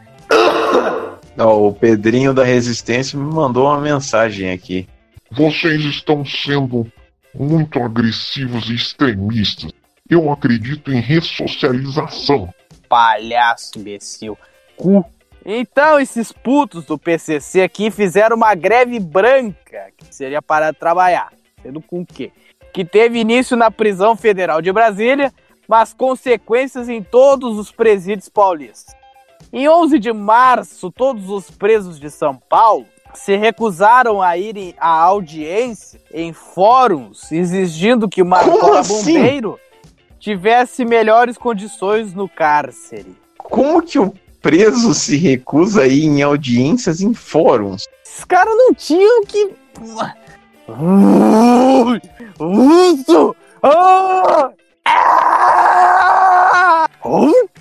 Todos os presos do estado de São Paulo se recusaram a ir a audiências em fóruns exigindo que Marcola Bombeiro tivesse melhores condições, condições do cara. Todos os presos de São Paulo. Do PCC, eu acho. Não tá escrito aí. É, pelo menos não, eu acho que é todos mesmo. Porra, se todos os presos de São Paulo vão pro Você imagina. fórum, pelo amor de Deus! Mas pera aí, esse fórum não fica dentro da cadeia. Então eles estão soltos ou eles estão presos? Porque se eles estão soltos, então eles não são presos. É, tá foda. O UOL questionou o Departamento Penitenciário Nacional, órgão do Ministério da Justiça e da Segurança Pública, se os presidiários federais estão recebendo assistência psicológica, meu Deus! Desde o começo da pandemia, se há previsão dos pobrezinhos receberem visitas virtuais dos parentes. Não era nem pra ter Puta que eu computador. pariu! Ah, pra puta que eu pariu! Pelo amor de Deus! O UOL se preocupou em ligar pra porra da delegacia pra perguntar como é que estão os filha das putas dentro da cadeia. Mas vó... vó- Uh, uh, uh, uh. Pega um avião, vai lá pelado e dá a bunda cara, porra! Imagine a viagem no avião, os caras já estão pelados, já antecipando. Já. Mas já estão enfiando a vaselina no rabo ali, no cofrinho, já pra, pra ir aquecendo a situação. Essa é a única puta que situação pariu, que eu defenderia o avião deles cair no presídio. Mas, credo, que show! Será que existe terrorismo do bem? Tipo, pegar um monte de gente suicida, depressiva, que já cansou de viver, e aí coloca eles num avião pra cair no presídio? Não, é que daí juntaria o útil ao, ao agradável, né? Você acabaria com a vida dos caras que não querem mais viver e acabaria com um monte de vidas de vagabaço. Esses pensamentos filosóficos vocês só encontram no podcast Uma Opinião. Exatamente, é só aqui que vocês têm essa, essa aula de reflexão. Anti-tabu. Cartas de Marcola. A reporta... Ah, não. A reportagem teve acesso com exclusividade a cinco cartas virtuais escritas por ele, pelo Marcola Bundeiro. As mensagens foram enviadas para a família dele nos dias 13, 20 e 26 de abril e nos dias 4 e 12 de maio deste ano. Nas correspondências virtuais, Marcola Bundeiro diz que sente falta da mulher e dos filhos. Afirma ainda que a distância física e emocional que o separa da família parte o pobre coraçãozinho dele. Ai. Ah, Robson, por favor, põe no papo, põe, põe que eu quero gemer. Bota esse teu dedão médio na minha bunda que eu quero gemer. No meu Tobias. Porque eu, sinceramente, bicho, isso aqui é um puro barbarismo. Correspondência, carta virtual, se o print que tá embaixo ele escreveu à mão. Talvez tenha sido escrito à mão, mas daí alguém pegou e mandou daí. Né? Ou ele tirou a foto com o próprio celular, que deve estar no cu dele. X-Max, que é aquele grandão. Parte o coração dele. O que parte o coração é todo mundo que já morreu inocente nas mãos do PCC, os putos cornos da capital.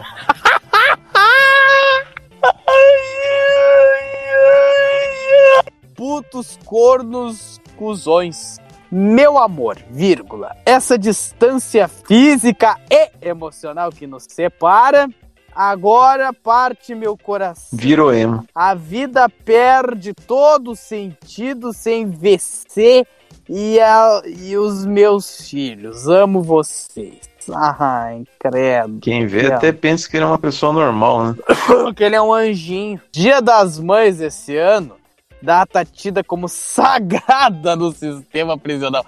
Eu acho incrível que tem certas leis na prisão, por exemplo, ah, o cara não pode ser pedófilo, o cara não pode, sei lá, é, matar a mulher, que o cara vai se fuder na cadeia. Só que é engraçado que todos os outros crimes daí é normal daí fazer. Ah, é normal, tráfico de droga. É, Marcola não pode ver nem abraçar a mulher e os filhos. Ai, tomar no cu, caralho. Ó, filha da pu! A família dele reivindica as realizações de visitas virtuais para ter notícias dele. Abre aspas. Não existe nenhuma alternativa de termos uma visita virtual por causa do isolamento social e da Covid-19. Me desespero porque meu marido se encontra num quadro muito depressivo, de Cíntia Camargo. Camargo não, Cíntia Camacho, mulher de Marcola, bombeiro. A reportagem também teve acesso a outras mensagens virtuais escritas por presos para seus. Porra, não era o Marcola, os caras já pegaram outro. Virou, virou festa da uva agora, virou Casa da sogra. do Gabriel. Eu sou a sogra do Gabriel. Foda-se! Uma foi redigida por outro preso da penitenciária no dia de mandar beijos para os familiares e, e- e fala que espera vê-los em breve. Eu espero ver ele num caixão em breve. Exatamente, nós dois esperamos. Qualquer coisa, nós vamos lá no velório chorar. É, me masturbar e esporrar na cara do defunto. Fazer um. chamar todo mundo, fazer um bucaque num cadáver de bandido. Pera, você perdeu a melhor parte aqui, ó. Um outro preso mandou uma mensagem falando assim: é, o detento escreve para os filhos e pede para que lhe enviem por SEDEX. Detalhe, né? não é por carta registrada, não é por PAC, é por SEDEX um protetor solar, quatro revistas. Por que é quatro revistas? Não é cinco, não é três? Nunca saberemos. Seis livros. Acho que vai enfiar tudo no cu, porque o cara nem deve saber ler. Uma escova de dentes, que com certeza ele vai fazer uma arma e vai enfiar no pescoço de alguém. Se você pegar uma escova de dentes como essa aqui e varar, enfiar no pescoço de um cara e varar do outro lado, ele morre na hora. Se você enfiar aqui na coxa, o cara morre na hora. E o shampoo é pra enfiar no cu. Certamente vão tentar enviar alguma coisa dentro desses instrumentos, principalmente os livros e as revistas. Não, olha isso aqui. O único contato dos presidiários com seus familiares é por meio de uma carta virtual de no máximo três linhas. A mensagem, no entanto, antes de ser enviada pelo e-mail do presídio, passa por análise. Só que daí olha o que está escrito embaixo. O rigoroso esquema chamado de censura por parentes e presidiários. Pelo amor de Deus. E não querem que os caras tenham acesso ao que eles vão pedir, por exemplo. Manda Vai saber se esse negócio de seis livros, seis não sei o que, não é tudo. Não, código. É código. É código, eu tenho certeza que é código. Ó, essa aqui é pro Pedrinho da Resistência. Ó. A suspensão prolongada pode agravar a condição psicológica, não é benéfica e contraria o objetivo final da detenção, que é o processo de ressocialização do apenado, disse o advogado criminalista Leonardo Pantaleão. Eu odeio esse nome Pantaleão. Um dia eu conto essa história para vocês. Não deviam nem perder tempo com esses merda, não devia ter nenhum tipo de visita familiar, nenhum tipo de visita nenhuma. O cara tinha que estar preso lá e ficar quebrando pedra e viver à base de pão e água. Que assim, se o cara cometeu um acidente de trânsito, se ele fez um roubo ou coisa do tipo, ele tinha que ficar uns 15 anos preso. Aí, se o cara cometeu corrupção, por exemplo, se ele é político, cometeu corrupção, ele tinha que pegar a prisão perpétua.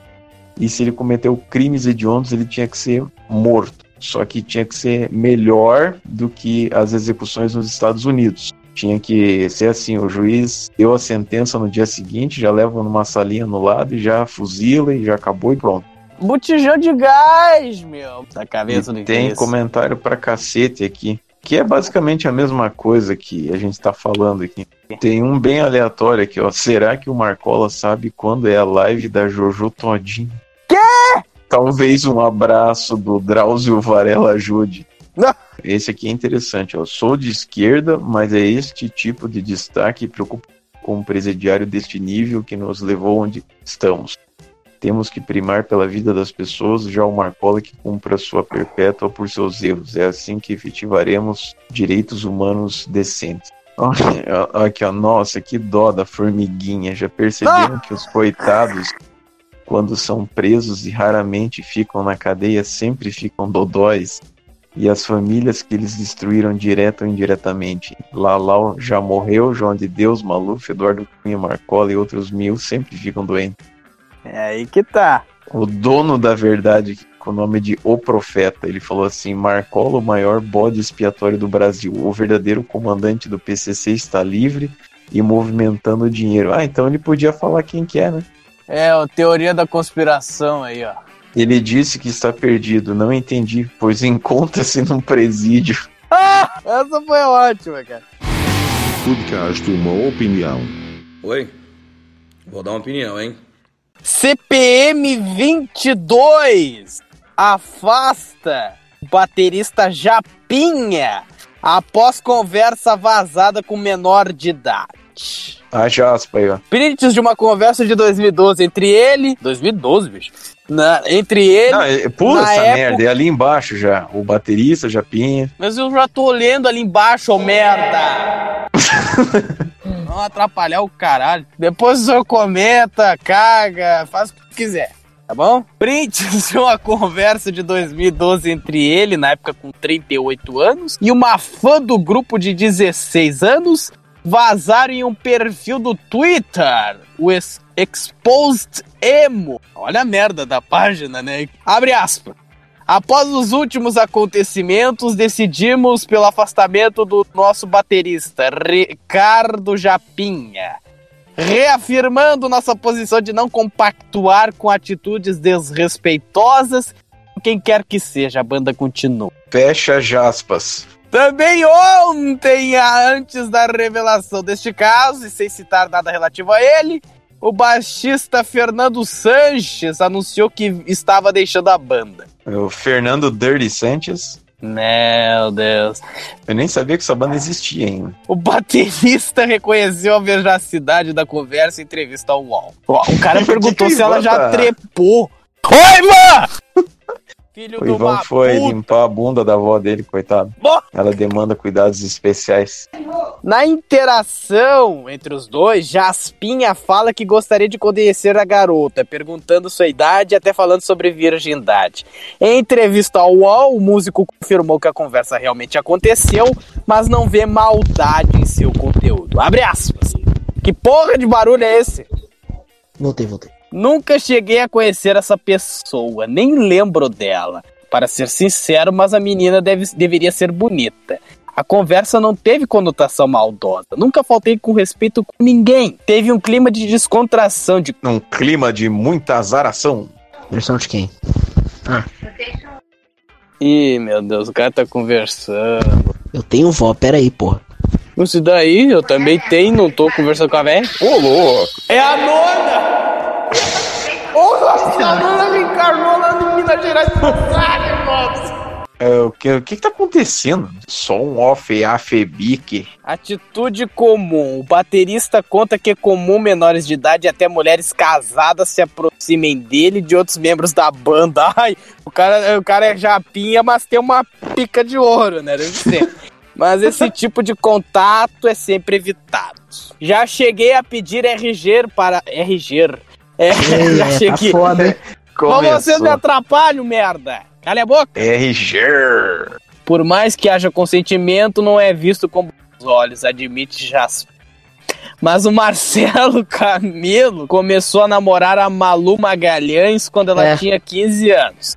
O Caetano Veloso comeu a menina de 13, 14 com o aniversário dele de 30, 40. Daqui a pouco fala do Polanski. O pessoal tem que entender que o homem ele é capaz de arriscar a vida por uma trepada. Segundo as leis, o sexo a partir dos 14 anos, se for consentido, ele não é crime.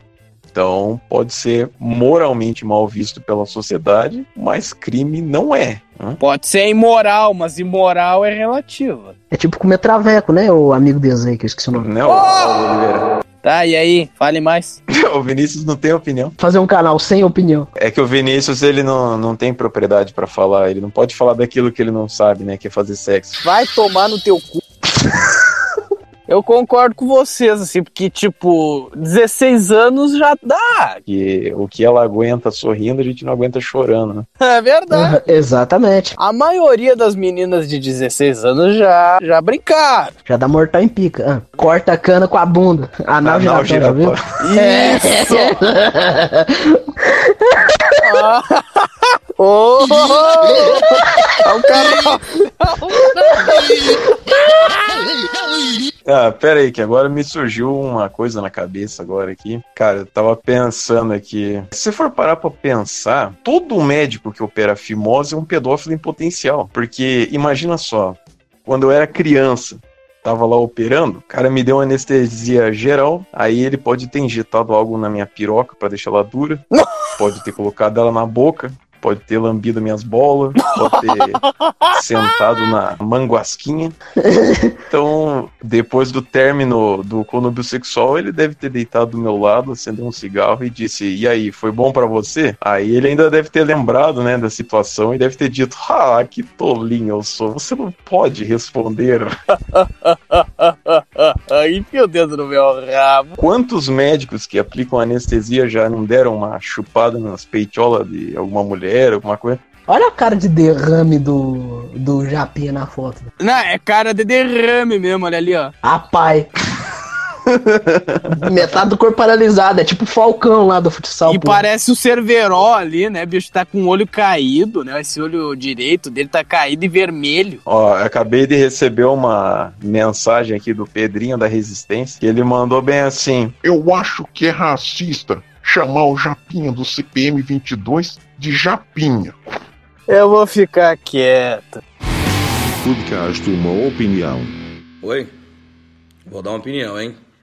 Thaís Carla posa completamente nua e faz desabafo real sobre a aceitação do corpo. Ah, de novo essa história. De novo, essa merda querer se reautoafirmar. A gente já fez um roast dela. Olha o que tá escrito aqui já de cara, ó. Influencer. É, não tem o N, não tem o N, eles comeram o N. Ela comeu a letra. É, comeu a... É, é, a Thaís comeu a letra, exatamente. Influencer deu show de autoestima em clique completamente nu e motivou internautas com desabafo. Merda de soluço. Em seu Instagram, a musa postou... Pos, eu ia dizer postou, mas não tá errado também. Usuro! O quê? Usuro! Vamos lá, esse- o, o Gabriel tá...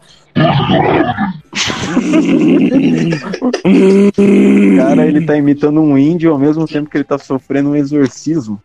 Exatamente, ele tá respirando uma traqueostomia. Acabou de entrar um pau no meu cu, entendeu?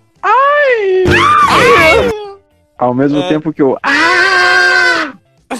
Vai tomar no cu, velho. Ah, Que toma isso? teu cu. Em seu Instagram, a musa, que musa, hein, bicho? Que musa depende muito, né? Porque é muito relativo isso aí.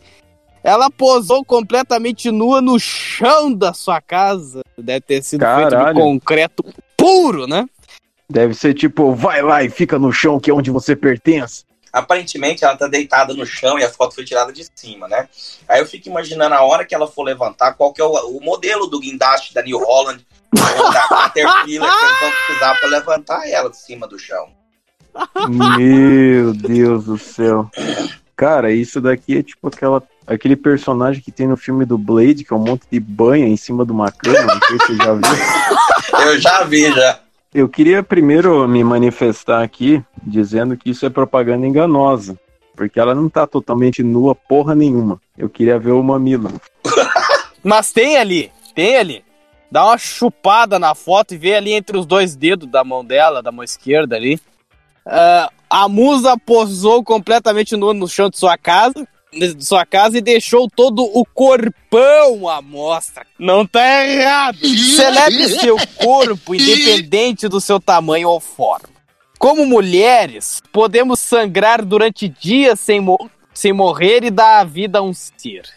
Somos o suficiente. Somos incríveis e lindas. Não deixe um número e uma escala ou uma roupa definir quem você é. Seja você mesmo. Seja você mesmo, escreveu ela.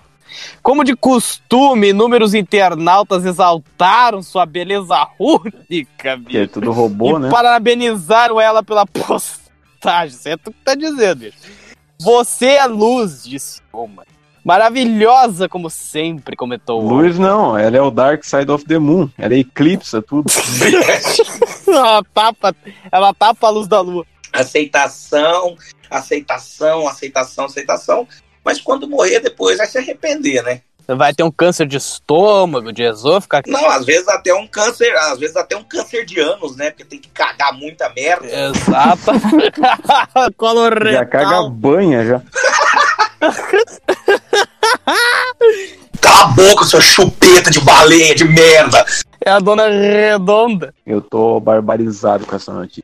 A, a notícia de não terem monetizado o 21 Não, essa gorda dos infernos.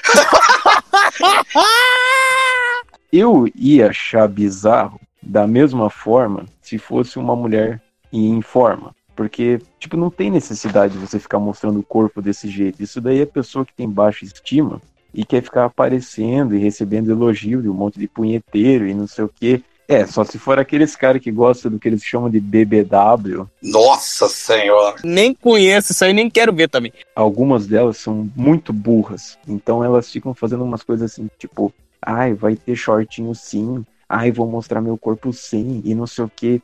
Só que, cara, elas não percebem que não é que o homem não quer que elas mostrem o corpo. Isso aí é o que ele quer ver. Elas estão entregando o ouro de mão beijada pro cara. Tipo, elas não percebem o tanto de esperma que já foi liberado ao ver essas fotos de Twitter aí e de tudo quanto é lugar. Não no caso dessa Thaís Carla, né? Que a única coisa que liberou foi vômito, né? Eu não quero saber, bicho. Twitter ali é uma das minhas principais fontes de masturbação. Botou ali, salvei, foda-se. E sem vergonha alguma, né? Não. É, porque se tivesse um pingo de vergonha na cara, eu não tava falando uma merda dentro. não, é porque o Robson tem razão na realidade dessa análise. Você vê essas mulheres, por exemplo, de movimentos femininos, que usam do corpo como uma forma de manifestação, sabe? Que as mulheres falam assim, ah, é, nosso corpo é contra a objetificação das mulheres. Aí elas, contra a indústria pornográfica e contra a objetificação das mulheres. Aí a mulher aparece lá peladinha, certinho, o cara vai tocar punheta pra ela. Pô, adiantou, adiantou alguma coisa? Podcast Uma Opinião. Oi? Vou dar uma opinião, hein? Então, eu gostaria de analisar o conceito da velha surda, pra gente ver o quão viajado e idiota é essa merda. Primeiro chega a vé, é o cara lá no banco. Tá, tá o apresentador lá no banco, né? O- Aí chega o Apolônio primeiro, eles conversam ali 10, 15 segundos. Chega a véia. Tá, mas assim, o Apolônio é um cara que ela encontra ele frequentemente. Sim, sempre naquele me... na mesma praça, no mesmo banco. Então aí já começa a viagem, né? Tipo, o cara ele tem uma maldição na vida dele. E toda vez que ele vai na praça, a véia vem e o cara, em vez de cair fora dali, ele fica já sabendo o que, que vai acontecer. Ele, ela pergunta coisa pra ele, o cara responde, daí ela entende errado, só que aí que tá o, o negócio. Tipo assim, se fosse uma situação real, a pessoa simplesmente ia responder aquilo que ela entendeu. Só que como é um negócio que o telespectador tem que entender o que, que ela entendeu, aí ela repete aquilo que ela entendeu. Então aí já é uma coisa que não aconteceria na vida real. Tem doido pra tudo nesse mundo, cara, que gosta de repetir o que a pessoa falou. Não defenda. Vai tomando teu cu. Aí outra coisa, se a pessoa é, entende tudo errado, a pergunta que não quer calar, por que, que o cara ainda perde tempo falando com a véia, entendeu? Porque senão não teria esquete. Ah, não, aí você já tá com. O Robson quer destruir tudo, o Robson destrói tudo. Eu vou destruir mais ainda agora. A personagem ela é conhecida como a velha surda da praça. Só que para começar, ela não é surda, ela só tem problema de audição. Então ela entende as coisas erradas, mas surda ela não é. Surda ela seria se ela não escutasse nada. Exato, cara, mas é que, tipo, surdo se popularizou vulgarmente como alguém que entende errado ou não entende nada, entendeu? Não defenda. Ah, merda. Podcast Uma Opinião. Oi? Vou dar uma opinião, hein? Pois é, eu tava me lembrando de uma história que aconteceu comigo em 2014. Na época eu morava em Curitiba e eu tava indo jogar futebol numa quadra de grama sintética ali no, na rodovia do Café, que é uma rodovia onde tem vários motéis, inclusive um do lado da quadra. Quando eu tava chegando lá perto para ir jogar bola, eu passei na frente do motel e tinha um carro parado ali no acostamento. E dentro do carro tinha uma mulher, uma mulata, muito bonita por sinal, que ela pediu o meu telefone celular emprestado porque o dela estava sem área, estava sem sinal. É claro né, que o Ricardo, né, o herói sem capa, o ursinho carinhoso, o fantasminha camarada, o soldado desconhecido aqui, resolveu emprestar né, o meu telefone e fazer essa caridade para a donzela em defesa. Aí ela pegou meu telefone, discou o número, daí começou a falar. E eu escutando a conversa do lado de fora, e ela falando: Oi, aqui é a Flávia. Eu já tô te esperando aqui já meia hora. Você não vem? Ah, você tá chegando? Então tá, tchau, amor.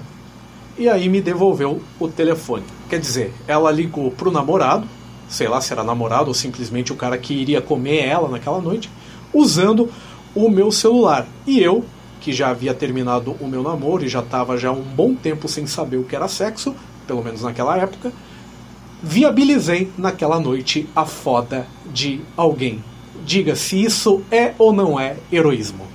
salvador de fodas. Que nem ele escreveu no arquivo que ele mandou pra gente, o facilitador de fodas. Por esse tipo de áudio que me mantenho vivo, é esse tipo de coisa que me alegra e que me impede que eu cometa um, um suicídio anal. Ei, tu já fez ações al- altruístas né, parecida com isso, alguma coisa assim? Não, na realidade eu fico me colocando no lugar dele e fico imaginando o que eu faria se fosse numa situação dessa. Porque, como eu sou meio cabreiro, provavelmente eu não emprestaria o meu celular pra ela. Porque se ela fosse uma louca, ela poderia simplesmente querer pegar o celular pra ela. E se eu fosse atrás dela, ela ia começar a gritar que eu sou agressor, que eu sou não sei o quê. E daí tem ia aparecer 50 paladinos da justiça que não querem saber quem que tá certo e quem que tá errado, porque são todos uns escravoceta do caralho. Já iam começar a me dar porrada sem você nem saber que ela que ia estar errada nessa história. Bom, ele falou que foi em 2014, né? 2014 eu tava solteiro.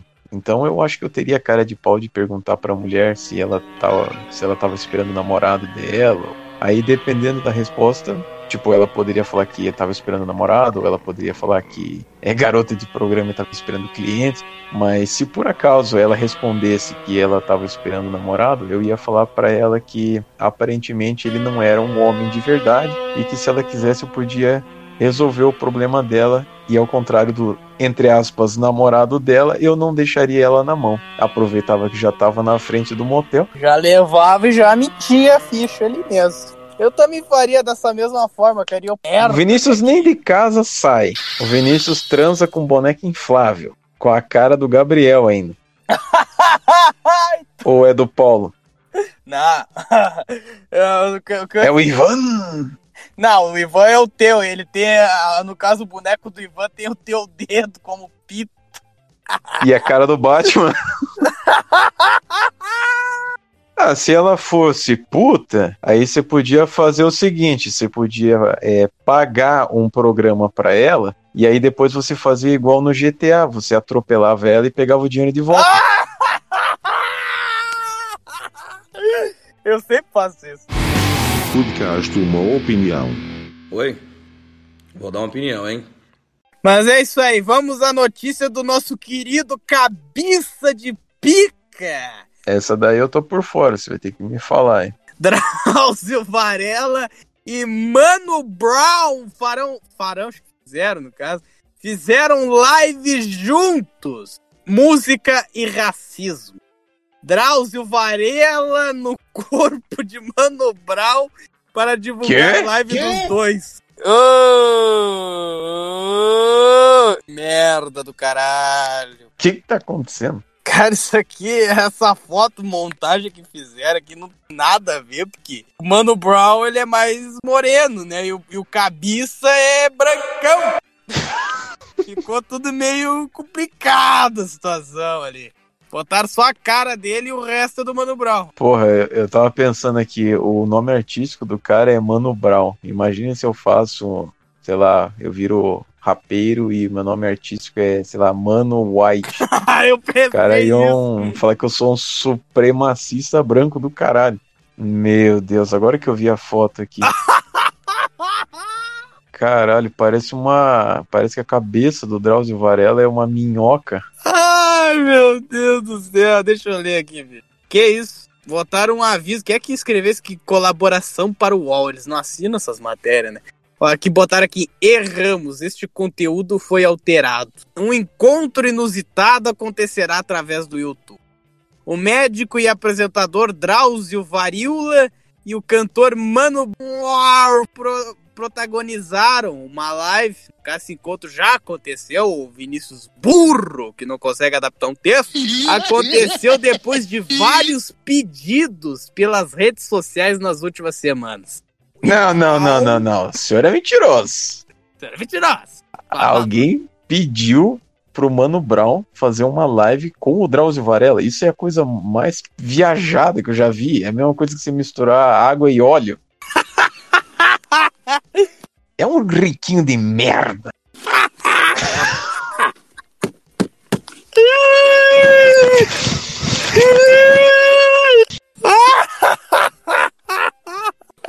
Riquinho de merda. Na época que tu falou isso, que eu vi a gravação depois. O senhor ficou barbarizado. eu fiquei uns 10 minutos aí. Tá bom, deixa eu ver. Olha só. Pelo amor de Deus, isso aqui não pode ser. Isso aqui não pode ser verdade, bicho. Uh, tá moscando? Amanhã, no caso, já passou. Às 6 horas Fit que a gente queria. Draw e Brown no YouTube. Eu tô consternado. Qual será o, o grau de aproveitamento que essa live teve? Imagina o Draulio, Bra- Draulio, Braulio, falando desse jeito. Tá moscando? Amanhã às 6 horas o fit que a gente queria. Draw e Brown no YouTube. Você tem que imitar a vozinha dele, não sei se sabe fazer. Tenta aí. Cadê a, a frase? Aqui. Tá moscando. Amanhã às 18 horas. O Feate. Que ele é velho, né? Então ele não sabe falar fit. O Feate que a gente queria. Brown e Brown. No YouTube. Um abraço pra Suzy.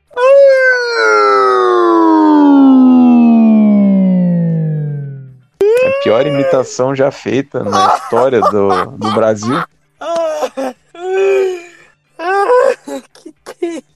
Eu, eu achei uma outra dele aqui, ó. Só olha o que ele disse. Tenho saudade da cadeia, diz ele sobre a quarentena. Ah, não. Não, isso aqui nós vamos ter que ler.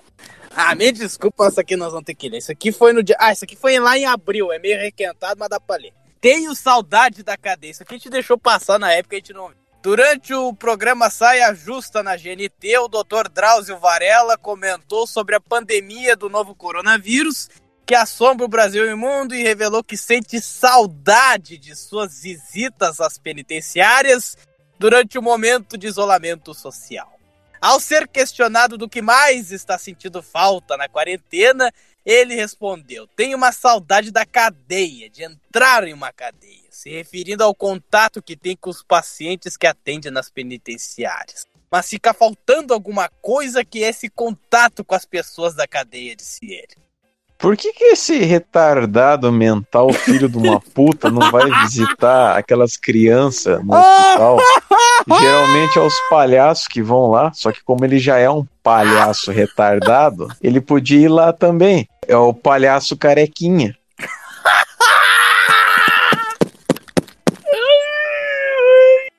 Eu queria ter conhecido o Drauzio Varela antes, pra eu ter mais raiva dele durante mais tempo.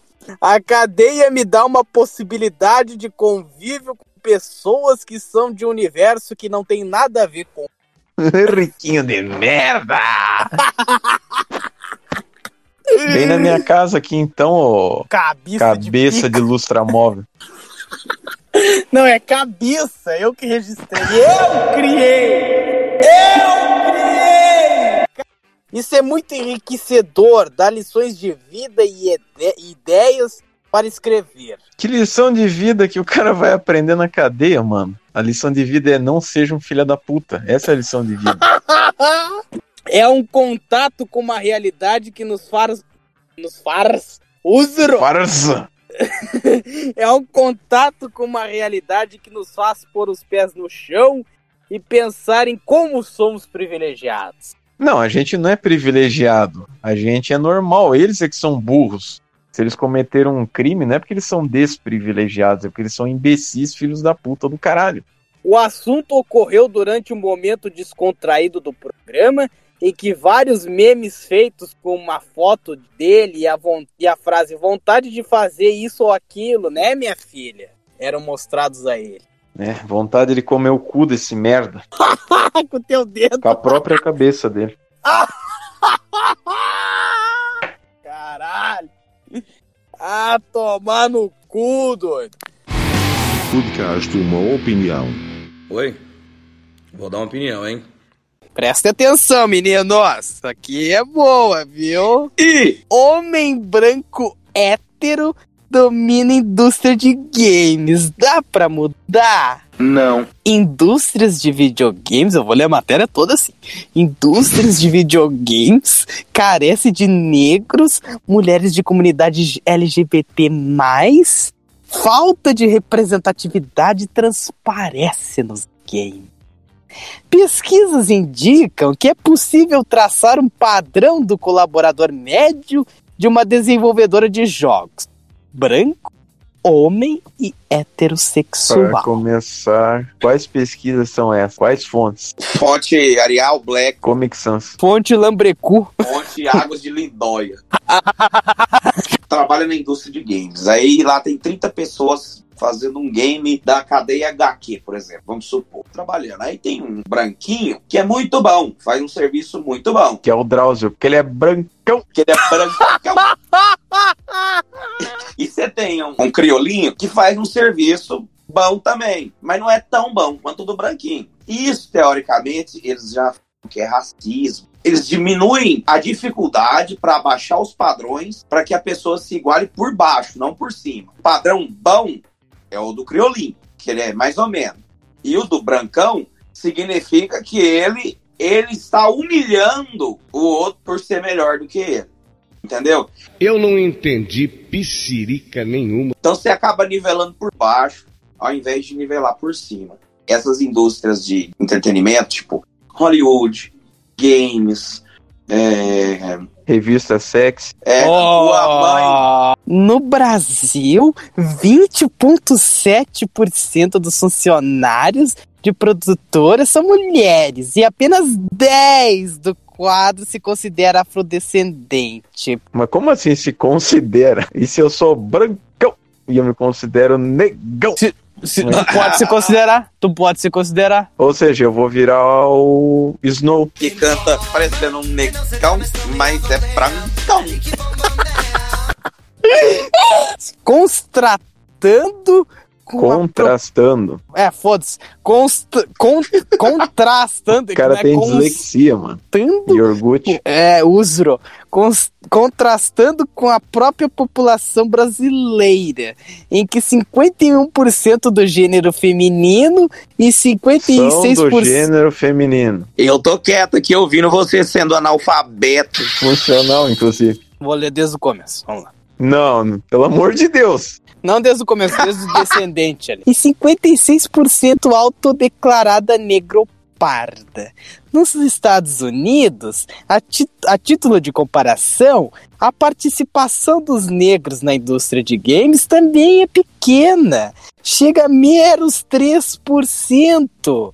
Mas e no basquete e no beisebol? Aí a situação muda. Os brancos estão reclamando, por acaso? Pois é. Chega a meros 3%, mas lá eles são 13,8% da população e não mais da metade, como no Brasil. Como é que é? Desde quando nos Estados Unidos a população negra é 13,8? Pois é. Pois é. Eu achava que era mais, bicho. Pra mim, toda a vida foi mais. Então, se tipo assim, será que não rola manipulação de dados, não? Você tem dúvida? Tá foda ler esse texto com essa voz fresca, mas não dá pra perder a graça. Ih, já perdeu faz tempo. perdeu no podcast número 2. Que se foda, vamos lá. Os estúdios brasileiros apresentam números ainda mais baixos quando tratam de indígenas, como diria como diria lá o homem, e transgêneros. Tutto bene? Meu nome é Benito Bifano, falo para o mundo. Cara, isso não vai perder a graça nunca, velho. O cara mora 60 anos no Brasil, não sabe falar português. 0,9% e 0,4% respectivamente. Imagine então um indígena transgênero. É 0%. É tipo, é igual o Robson falou, é tipo 0,00%. Abre aspas. Quando você quer contratar alguém, é fa... Ah, não, mas aí é... é uma mulher, não tem que falar assim. Então faz uma voz de demente. Quando você quer contratar... Eu fiquei imaginando a mulher com essa voz. Parece. Agora o trio Romeu tá mostrando por que, que o nosso símbolo é uma hiena. Ai, meu Deus do céu, vamos lá. Quando você quer contratar alguém... Haja droga! O Robson tá passando mal, cara. Vou tentar segurar, vai. Vamos lá, tente segurar, por gentileza, por favor. Quando você quer contratar alguém, é fácil procurar por pessoas igual a você, que foram para a mesma faculdade e tiveram as mesmas experiências. Diz Camila Malamã. Essa parte não é do- dela falando, a não ser que ela tá falando em, em terceira pessoa, é egocêntrico. Meu nome é Johnson. Eu sou fodedor de lembreta. Tá no Rádio Pup da Velha Surtos aí, pelo amor de Deus. Diz Camila, papapá, diretora e produtora da Webcore Games e integrante do Comitê de Diversidade da Associação Brasileira de Desenvolvedoras de Jogos. Peraí, mas ela falou ali que quando você quer contratar alguém é fácil procurar por pessoas iguais a você, que foram para a mesma faculdade e tiveram as mesmas experiências e blá blá blá. Então isso significa que ela não tá fazendo a mesma coisa? Contratando mulheres e gordaças que nem ela? Como é que sabe que ela é gordaça? Olha a foto ali. Por isso que a voz ficou igual. Ô, Gabriel, ô, Gabriel, a- abre a matéria, por gentileza, por favor. É, é uma gordaça? Por gentileza, em nome É. de Cristo. Deixa eu ver aqui. Meu Deus! E outra coisa, ela é branca também, então ela tinha que pintar a cara de preto. Sim, fazer blackface. Se prepare, vem ela de novo. As mulheres começaram a se como. Nossa, é muito demente, mano. Muito bom. As mulheres começaram a se co- e a fazer um teste do pescoço nos eventos.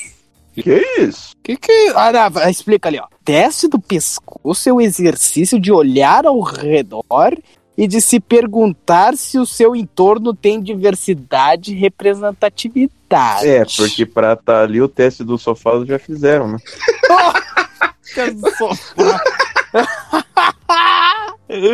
Eu peguei uma informação estranha aqui, ó. Red Dead Redemption, todos têm protagonistas homens, brancos e heteronormativos. Deve ser porque a porra do Red Dead Redemption se passa no Velho Oeste e as coisas eram assim, né? Oh, esse, é o, esse que é o problema, velho. As pessoas não entendem é, contexto histórico, que nem o Robson falou aí. sabe? É, vai te fuder, meu. Vai. Vai. Vou escrever um roteiro assim, então, e vou vender pro, pra Globo Filmes. Globo Films. Bah, vai ganhar um monte de dinheiro, bicho, sério. Nós só fazendo um jogo super moderno, assim, moderno assim, no sentido de. Como assim, velho? O que, que esses caras estão reclamando, mano? Resumindo, não tem problema nenhum e who the fucking cares? Podcast Uma Opinião. Oi? Vou dar uma opinião, hein? Uma lição de vida pitoresca, que é assim, não sigam os seus sonhos, porque eu segui o meu sonho e me fudi. Eu lancei em 2015 uma história em quadrinhos do Alborguete, que, né, de certa forma era o meu sonho. Eu banquei a impressão por conta própria. E agora eu vi uma, um concurso bem legal numa editora chamada Dark Side Books. E tem várias categorias lá para você concorrer e tal. E uma delas era a de histórias em quadrinhos.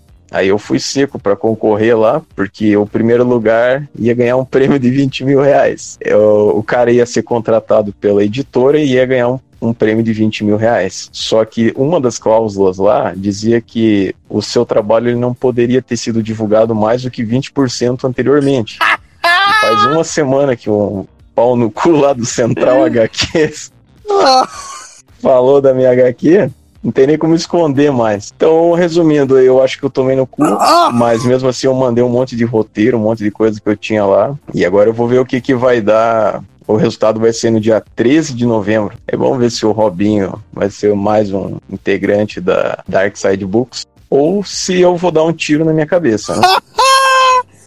Mas eu vou fazer a incineração das cadeias HQ, né? Sim, inclusive eu tenho que agradecer um amigo meu chamado Luciano, Ah, o Lucianos. Porque eu ele permitiu que eu deixasse meu depósito de cadeia HQs lá numa parte da casa dele. E agora tá lá, só esperando a trituração, incineração, ou que vocês comprem, né? Ah, só voltando essa história da resenha do, do Central HQ, cara, eu fiquei pensando assim, como uma, um canal que tem mais qua- quase 70 mil inscritos não consegue botar vídeo com mais de um, mi- um mil e quinhentos views?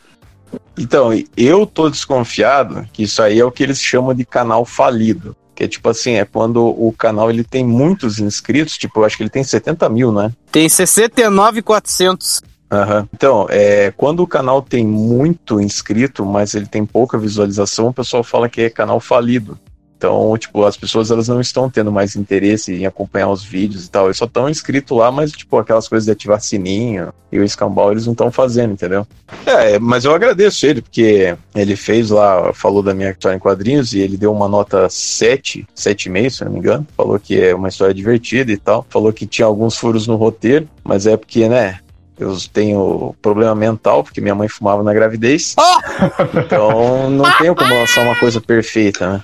Nossa, ele que não entendeu o troço, né? É, tem umas coisas ali que eu acho que ele não entendeu mesmo. Por exemplo, no começo da história ele fala que o Alborguete foi visitar o personagem lá do garoto que tava doente, né? Ele falou que ele foi visitar o cara no hospital, só que ele foi visitar na casa. Isso. Não, era na casa do guri. Mas isso de repente pode ser mais um furo no meu roteiro. Porque significa que eu fui idiota e ao invés de fazer o cara tendo tratamento no hospital. Tu já tava ele fazendo ele com leito de morte em casa. É, já. Sim, ou seja, eu sou um imbecil. Aquele negócio do Alien lá que ele reclamou, né? Cara, isso daí é tão complexo que eu acho que eu ia ficar 15 minutos explicando aqui. Então é melhor alguém mandar um direct pra mim. É direct, o cara não tem nem Instagram, não tem nada. Não, não, mas tu tem Facebook, bicho. É, manda um face dos book. É, eu, eu gostaria. Não, então, resumindo, eu gostaria de agradecer o, o- análise que o cara fez, Central HQs, porque depois que ele fez a análise, eu consegui vender duas HQs. Então, muito obrigado. Tá bom. Deu uma Sim. movimentada nas vendas ali, porque tava tudo estagnado, né? Nota do editor pode parecer que estamos fazendo pouco caso da Central HQS, mas é só o nosso lado zoeiro. Somos gratos pela divulgação e gostaríamos de deixar claro que o quadrinho do Cadeia foi enviado para o canal através de uma sugestão do colaborador do podcast Ivano Lúcio. Podcast Uma Opinião. Oi? Vou dar uma opinião, hein? Reviravolta chocante. Suspeita presa pelo assassinato de homem que viralizou a enterrar a mãe sozinho teria ajudado vítima com vaquinha. Então deixa eu entender. Eu, tô, eu, eu sei, eu, eu conheço essa história aqui desse cara que enterrou a mãe sozinho.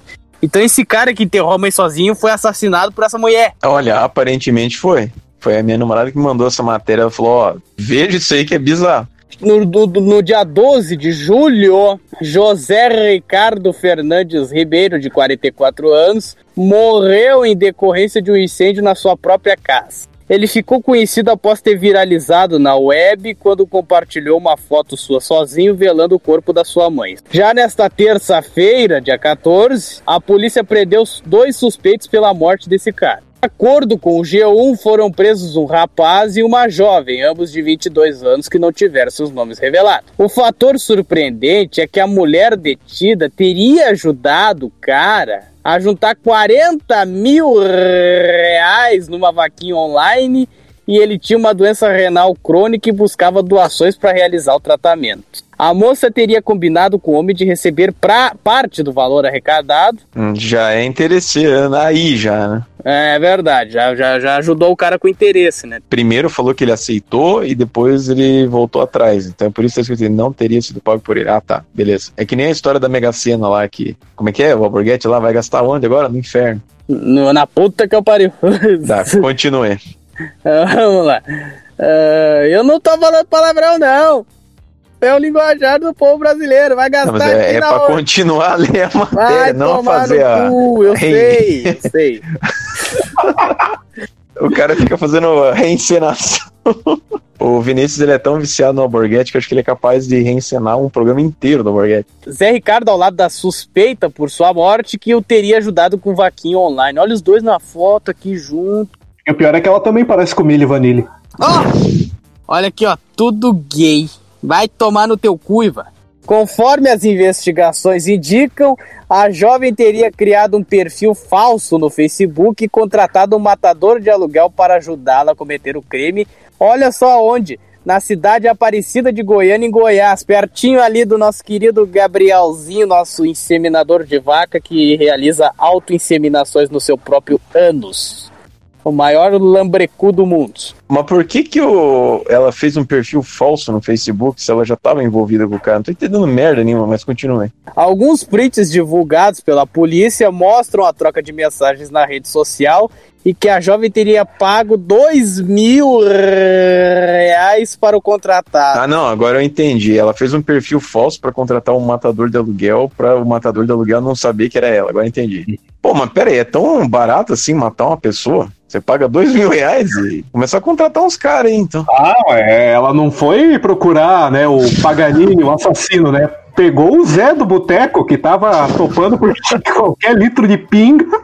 A polícia civil afirma que a suspeita se aproximou de Zé Ricardo quando ele viralizou na web, sensibilizada por sua condição de saúde e pela morte da mãe dele. Segundo a corporação, a mulher também o auxiliava com tarefas domésticas, além de tê-lo ajudado a arrecadar as doações pela vaquinha que acumulou 40 mil reais. Zé Ricardo teria combinado de dividir parte desse dinheiro com a jovem. Entretanto, as apurações indicaram que a mulher não foi paga. Para os policiais, esta teria sido a principal razão para o crime e o motivo pelo qual a suspeita teria contratado o matador de aluguel. Já tem até o print, era o cara matador de aluguel, dois mil reais Goiânia. O cara fez um anúncio na OLX. Esse aqui é o marketplace do Face.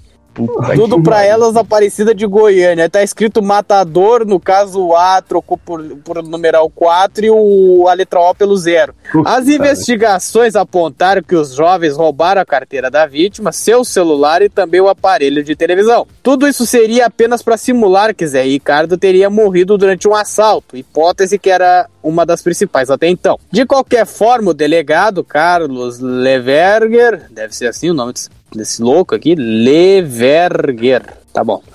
Responsa ou Leverger, não sei. Tá bom, Vinícius, tá bom, tá bom. Responsável pelo caso deve indiciar a dupla por homicídio com furto, ou seja, o famoso latrocínio. Entre- Enquanto isso, a Polícia Civil alega que a mulher não conseguiu pegar nenhuma parte do dinheiro, apesar de todos os esforços que teria movido nessa empreitada. Que horror! Termina a matéria com que horror. Teve 80% do corpo queimado no incêndio. Quem acionou o socorro foi o dono do imóvel em que o cabeleireiro morava sozinho.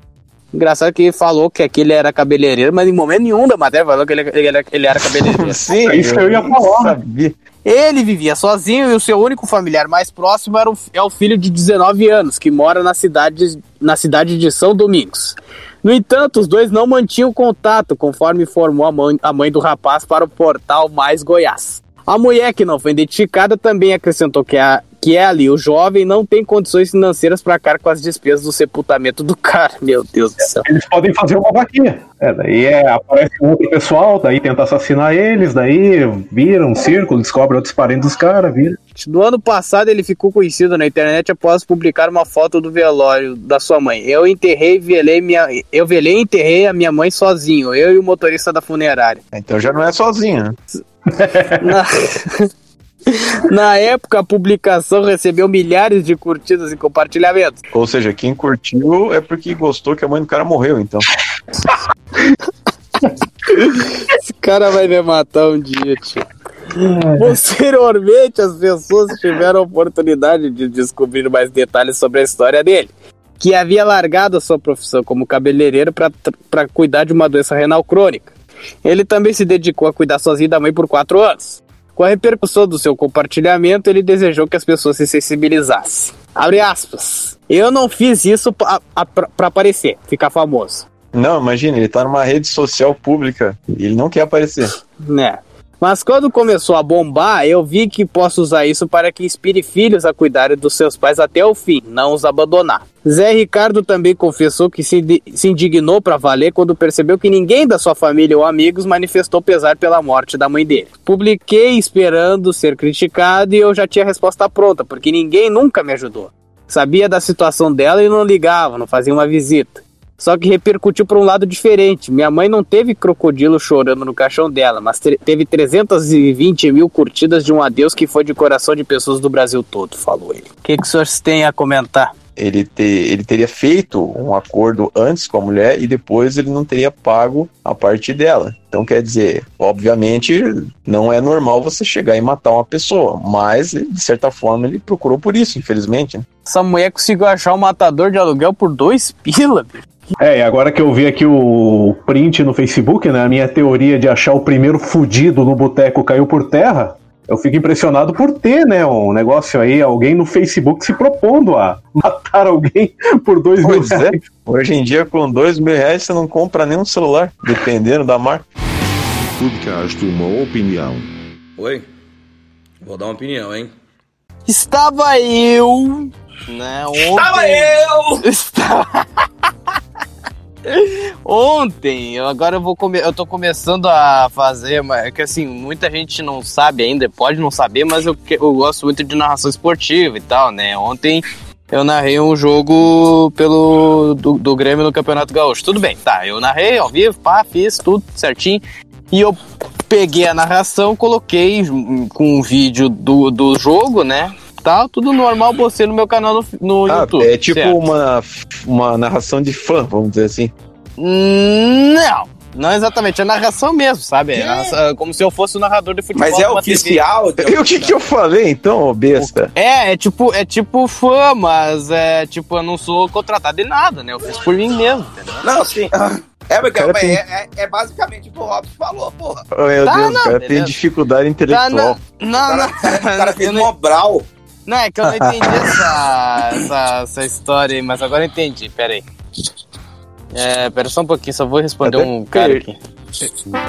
No meio do programa, Ah, bicho. Não, não, não. merda aí. Não, não, não, não, já desliguei, pronto. Ah. Vamos, vamos, continuando a história. Postei, peguei, juntei a minha narração com o vídeo, botei no canal no YouTube, beleza. Aí era uma. Levou uma- strike.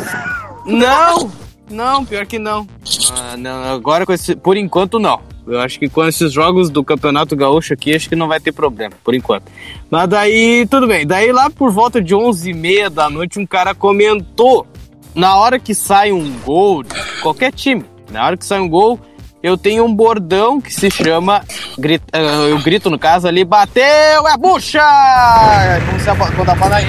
Tudo bem, como diz o- como um cara lá, toca a música, é gol do tá, papapá, tá tudo. O é rede, tá. O meu amigo Butt Buddy, que o, o Robson gosta de falar lá, não. Feito! Tá, tudo bem. Aí, um cara, eu descobri que um cara falava bucha. E sabe por quê? Porque ele copiou de mim. Caralho. E sabe, e como é, que- e sabe como é que eu cheguei a essa conclusão? Não. Porque assim, eu também faço edições de vinhetas de hinos dos clubes, mas vinhetas instrumentais, né, com os hinos dos clubes. E o Uhum. cara pegava essas vinhetas que eu editava e colocava nos vídeos deles também. Ai, ai, ai. E, É é e foi dali que ele pegou a inspiração pra fazer um bordão pra ele. Inspiração caralho, ele copiou de mim, né? Ele só E- tirou o E do bucha, mas o- ele usava o bucha só. E o que cara, merda, cara. tem uma certa repercussão que ele faz? como é que é? Recém começou o canal, eu juntei uma galera lá, mandei denunciar o canal dele, caiu todos os vídeos fora do ar. Caralho. Podcast uma opinião. Oi? Vou dar uma opinião, hein? Fala a história ah, da pizza fala aí. história da pizza. Fala, fala, fala, vai, vai, vai. Tá, então eu tenho uma reclamação a fazer. Uma pizzaria, a tal de Garage 70. E eu Meu gostava Deus, de comprar nessa pizzaria. Gosto ainda, né? Hum. Mas ela fez uma zoeira comigo da última vez. E... Que eu pedi uma pizza metade é, calabresa com bacon e metade lombo com catupiry. Mas não era essas pizzas patéticas, não, né? Não, era uma pizza de 20 fatias. Ah, tá. Caralho. Aí, o que, que aconteceu? Bicho, é só, é só em Curitiba que tem essas coisas. Quando eu tive aí, tinha pizza de 16, 18 fatias. Aqui em Goiânia, o máximo que tem é 12 isso aí. Só tem uma pizzaria que eu conheço que faz isso aqui. Aí os caras, eu pedi lombo com catupiry e os caras mandaram frango com catupiry. Aí eu pensei assim, ah, vou ligar pra lá, né? Ver o que, que pode ser feito. Aí o cara falou assim, ah, então, é, a gente pode fazer o seguinte, a gente pode te dar um desconto na próxima compra que você fizer aqui e tal. Eu falei, ah, beleza então, né? Dele, ah, desconto de 10% aqui, você liga aqui Você fala e a gente dá o desconto. Daí, depois de que eu fui me tocar, que como eu compro pelo aplicativo, eu Não. uso um código promocional, que é o Garage 70, e eu já ganho 10% de desconto. Então, dessa forma, eu não vou ganhar porra nenhuma de desconto. Então, eu vou ter que ligar pra lá e vou ter que ficar enchendo o saco dos caras. Eles me dar pelo menos, sei lá, Meu Deus. 20% de desconto. E a história da pizza patética do Gabriel é que ele tava aqui em casa uma História semana, né? patética. E a gente já tinha comido uns negócios e tal, só que ele ainda tava com fome ele falou assim: ah, cara, eu vou pegar uma Não, peraí, peraí, peraí, peraí, peraí. Detalhe. Não, mas deixa eu contar a história, que a minha só- memória é melhor que a tua. Não, uma parte você esqueceu. Porque, tipo assim, esse dia foi o dia que a gente foi no Garden. Aí. Não tipo, foi no Garden porra nenhuma. Uai, não foi que eu comi um sanduíche pequenininho pra depois lanchar a pizza? Não, o Garden foi no sábado, isso aí aconteceu tipo na quarta. Ah, então. Ah, acho que foi o dia que eu fui sozinho no bar, que você não foi. É, deixa eu contar a porra.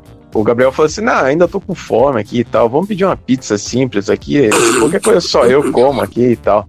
Aí ele começou a mexer no iFood e daí apareceu lá umas opções de pizzaria. Tinha uma tal de Rap Pizzaria. Eu falei pra ele, ah, cara, eu já comprei umas vezes nessa pizzaria aí. Acho que dá de boa pra você pedir aí e tal. Aí ele falou assim: ah, vou- pegar uma média então. Eu não lembro qual sabor que ele pegou. Aí, qu- quando chegou a pizza aqui, a gente notou que, o, na verdade, o que os caras fizeram é que assim, a pizza média é pra ela ter, tipo, seis fatias. Sim. O que eles fizeram, na verdade, foi pegar uma pizza pequena e ao invés de cortar ela em quatro fatias, eles cortaram em seis. seis. Ah! e assim, Uma, uma malandragem do caralho. eu não sei qual que foi o fenômeno que aconteceu, que, assim, é como se não parecia que não tinha queijo na pizza. Então eles conseguiram fazer um fenômeno, assim, porque se não tem pi- é, queijo na pizza, é o que então, né? É tipo e uma assim, massa era. com, com, com merda em cima. Então, Sim. essa, é, parecia essa, essa pizza agora aqui também. Do- do- bombou, do né? Subway, É, é. do Subway, é, exatamente. É, e, e tipo assim, era a pizza mais fina que eu já vi na minha vida. Eu acho que até uma folha de papel era maior do que aquela pizza. Então a gente apelidou ela de pizza patética. E aí sempre que a gente lembra disso, a gente acaba dando risada Não foi nesse da dia que o cara, o cara, o cara que, o cara quebrou minha cerveja também? Não, esse aí foi num dia que a gente comprou uma pizza decente daí. Que eu Ah, acho que foi. foi dessa garagem 70. O cara pede, E cara, daí o cara o, o Gabriel tinha pedido tipo 3.557 cervejas, ele ainda queria mais uma cerveja que o cara trouxesse. Aí o cara derrubou a cerveja lá na E frente. quebrou. quebrou. e ainda ficou tipo três horas pra passar o cartão lá. E na primeira vez disse que não tinha saldo. Na segunda vez passou a senha errada, não sei o que. Daí na terceira deu certo. Podcast Uma Opinião. Oi? Vou dar uma opinião, hein? Então vamos lá, é do Catraca Livre. Eita, Puta merda. Não, vai, vamos ver se pela primeira vez na vida eu concordo com a opinião deles. Porque eles têm microcefalia, né? Eu, exatamente, eu vou ler com aquela vozinha. Após ataques transfóbicos e boicote à marca promovidos nas redes sociais, a empresa fechou a quarta-feira com uma alta de 6,73%. As ações da Natura dispararam no Ó o ventilador. Ibovespa. Sai dessa merda desse ventilador, caralho. Ó, dá pra ouvir o Microsoft sempre falando. Quê? A matéria coloca ali perto o microfone. Ah, não, ninguém quer ouvir o Microsoft, você das contas falar aí. Quero sim, ele fala assim: My Rufflecopter goes. suar, suar, suar." Mas tem aquele aplicativo no Windows XP ainda que era o Fala, né? Alguma coisa Não, assim. isso não aí seria o Gabriel tendo um derrame, né? um derrame. que, o, que não tá muito longe, né? É, ele, do jeito que ele fuma e bebe e come com o Inclusive, cavalo. eu gostaria de pedir desculpa pra todo mundo que ouviu o último podcast que a gente gravou, que ele ficou gemendo por 30 minutos. Então, se ele ouvir isso e achar que é normal, eu não posso fazer nada, porque o pai dele é médico e ele deve ser o pior médico do mundo, porque se ele não consegue resolver o filho dele, que é alcoólatra, e o outro filho dele que tem obesidade mórbida, então acho que era melhor ele rasgar o diploma dele, né? Rasgar o CRM. Certificado de pai. É o pai Lerma.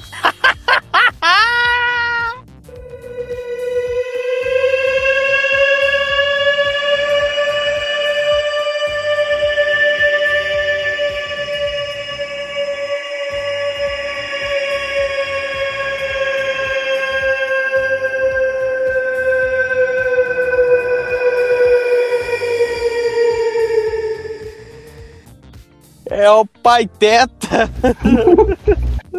As ações da Natura dispararam no Ibovespa. Você não Principal vai colocar da... o carinha falando lá? Não! Mas Deixa. coloca, vai ser legal. Porque eu quero, porra! Eu quero ler essa merda! Ô bicho, que eu ia dizer o seguinte. Eu queria dizer o seguinte. Porra, presta atenção. As ações da Natura dispararam no Ibovespa, principal índice da Bolsa de Valores brasileira, nesta quarta-feira, dia 29 de julho. Após polêmica com Tami Miranda e a campanha de Dia dos Pais da marca de cosméticos que tomou conta das redes sociais nos últimos dias. Nesta quarta-feira, as ações, as ações da Natura fecharam o dia com uma, uma alta de 6,73% a R$ 47,09. Esse, esse valor Só isso? representa. Esse valor representa a maior variação positiva entre os papéis que compõem o Ibovespa. Ah, tá. É que eu não entendo nada disso daí. né? Eu não entendo nada de bolsa também. O resultado positivo da Natura influenciou até o, até o conjunto do Ibovespa, que encerrou o pregão em alta de 1,44%. É o maior nível de fechamento desde o dia 4 de março. É cada termo de merda, né? Tipo, pra começar, Ibovespa é, me lembra uma mistura de iPhone com boi e Vespa. cara aí inventando as piadas do nada. É o iBo, é é o iBoi Vespa. Não vou nem comentar. É, isso aí, então fica quieto. Vamos lá aqui. Ah, o influenciador digital e a empresa. Quem que é influenciador digital? A Tami. Ah! Ah! Uau! Ela, mas tipo, já foi ator, né? Podia falar pelo menos ator, então, né? Já posou pra revista também. Ex-vedete, ex-mulher, ex-não sei o que, tá bom. O influenciador digital e a empresa foram alvo de críticas preconceituosas depois que ele divulgou parceria com a marca para ação de Dia dos Pais. Tami Miranda foi contratada, me recuso a dizer contratado, para promover ações em suas redes sociais sobre a campanha é deste transfóbico. ano. É, tua mãe também. Minha mãe é nazista. Se aquele Paulo gosta de um rapaz, se a Tami se vê como um rapaz, como é que fica a linha de raciocínio? Não, ele não come a Tami porque a Tami, no caso, é uma, é uma mulher vestida de homem, não é um homem vestido de mulher. então ele gosta, entendeu? então, então ele gosta de ter uma sacola encoxando ele, é isso. Exatamente. Nossa, agora eu pensei num negócio aqui que vai. Lá vamos nós. Vai dar um inferno, no vai. cérebro. Vai dar um bugaço. Tipo assim, o Paulo ele só daria pra Tami se a Tami comesse ele com o pinto que ela tem, porque eu acho que ela fez operação, não sei. Só que ela se vestindo de mulher. Só que ela era uma mulher, então, meu Deus. Não, eu entendi o teu raciocínio. Não, sim, sim. O Paulo só, o Paulo só ficaria, tiver, teria, manteria o conúbio sexual com a Tami se ela tivesse o pinto que foi implantado no, na cirurgia e ela se maquiasse como mulher mesmo, que é o que ela é, no caso. O comercial já circula na internet e é exibido na TV, mas até o momento não conta com a participação da filha de Gretchen. Os ataques transfóbicos. Pô, pera aí, da- a gente tava falando nessas fantasias bizarras. Meu Deus do céu, lá vem mais uma merda.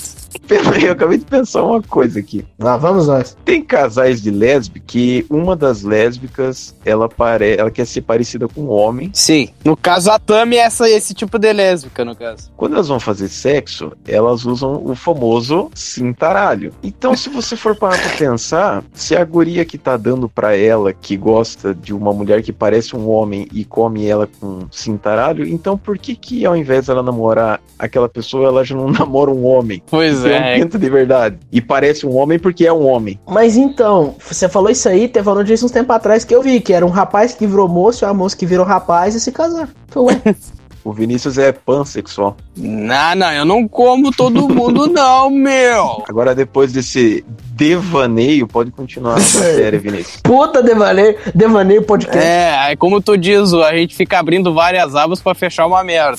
É tipo mexer no X-Vídeo, né? Os ataques transfóbicos a Tami Miranda pela peça da Natura incluíram falas como o ator, a atriz nunca será homem, no caso. De fato. E argumentaram que o comercial iria contra o conservadorismo e as famílias brasileiras. E eu acabei de pensar uma outra coisa aqui.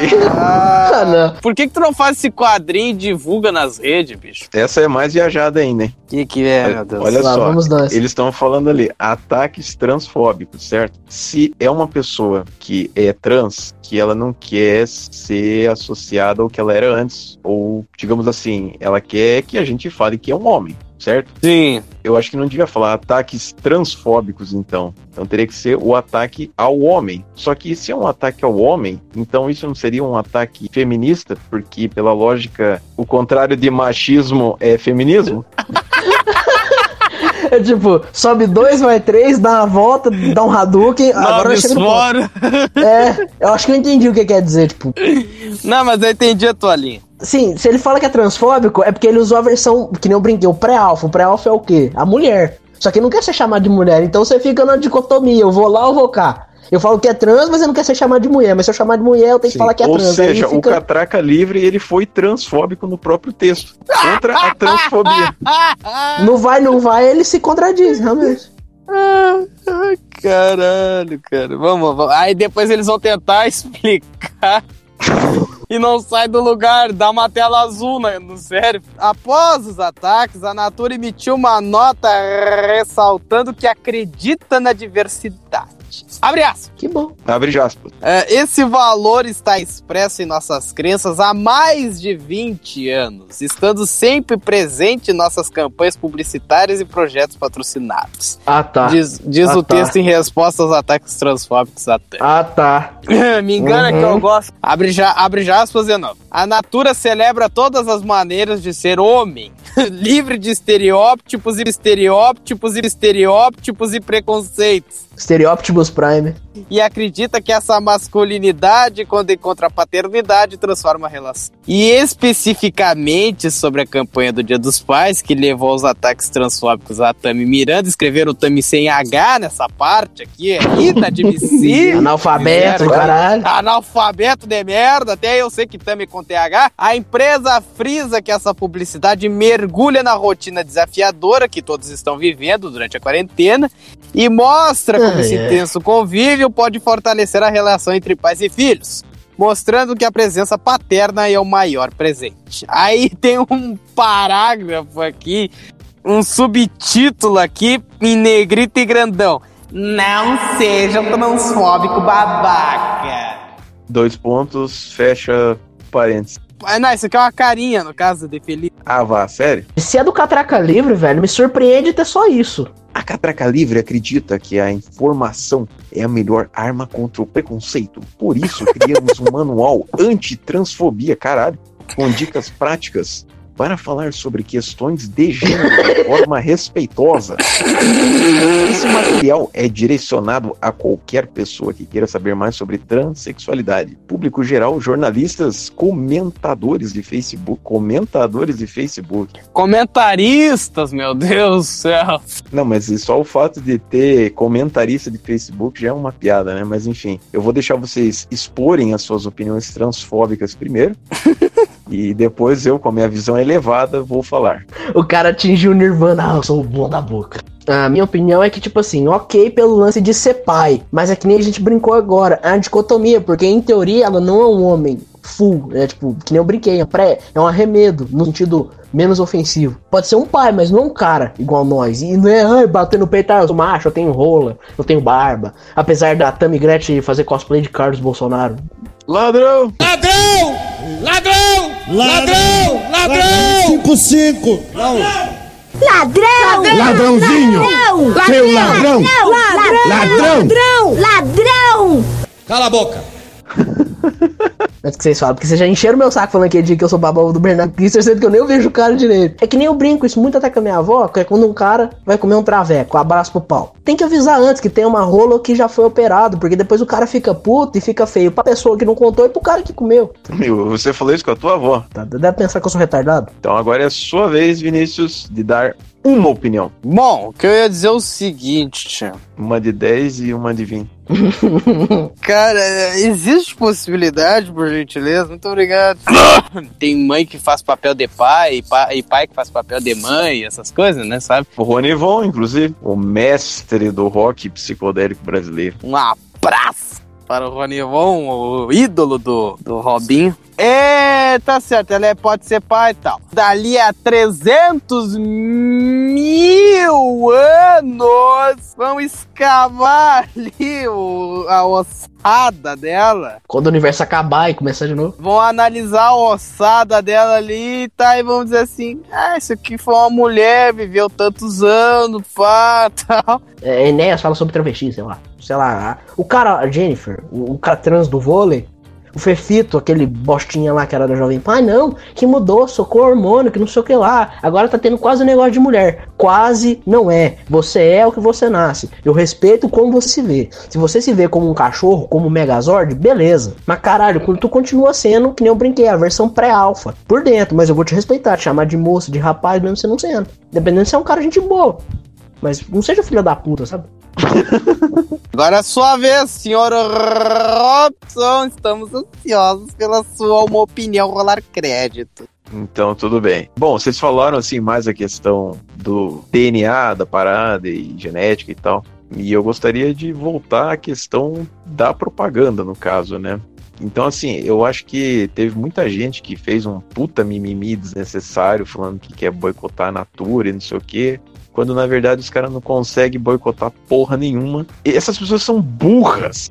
Que nem o Ricardo falou no último podcast. O contrário de amor não é ódio, é indiferença. Então, assim, toda a encheção de saco que esses caras fizeram, os burros não perceberam que eles estavam fazendo publicidade gratuita pra porra da Natura. Tanto que na própria matéria aqui falou que subiu 6,73% aqui da cotação. Ou seja, eles quiseram boicotar e no fim eles só ajudaram a porra da marca. E em relação a esse negócio de ser pai ou não ser pai, a que pariu, eu dei o exemplo positivo do Ronivon, né, no caso, que aí seria um, uma questão contrária, né? É o cara que é homem e foi mãe, vamos dizer assim, e tem uma coisa que eu tava vendo. Aquele carinha lá, Carlinhos Mendigo lá, vocês lembram dele? Não. Ah, aquele cara que era do pânico lá, pra resumir, né? Sim, sim, sim. Ele tava, tipo, sendo contra esse negócio da Tami, criticando ela e tal. Só que tem um detalhe: o seu Carlinhos Mendigo, ele já foi preso por não pagar pensão. Então quer dizer que puta exemplo de pai ele é pra ficar falando dos outros, né? Mas aí aquele negócio, tem até um meme que fizeram há pouco tempo. Ah, mas eu, eu crio meu filho, eu pago pensão. Quanto você paga? 150 conto, vai. Mas nem isso o, o Carlinhos pagava porque ele é mendigo, né? Então dele não tem dinheiro, daí. Pode ter chibio, pode se ver como um cara. Cria seu menino direito. Pra não ter uma infância relapsa, virar uma pessoa, uma pessoa torta. Você tem que ser um bom pai, sabe? Você tem que criar bem seu menino. Que nem você falou, e o Carlos Mendigo nesse caso não é um exemplo bom.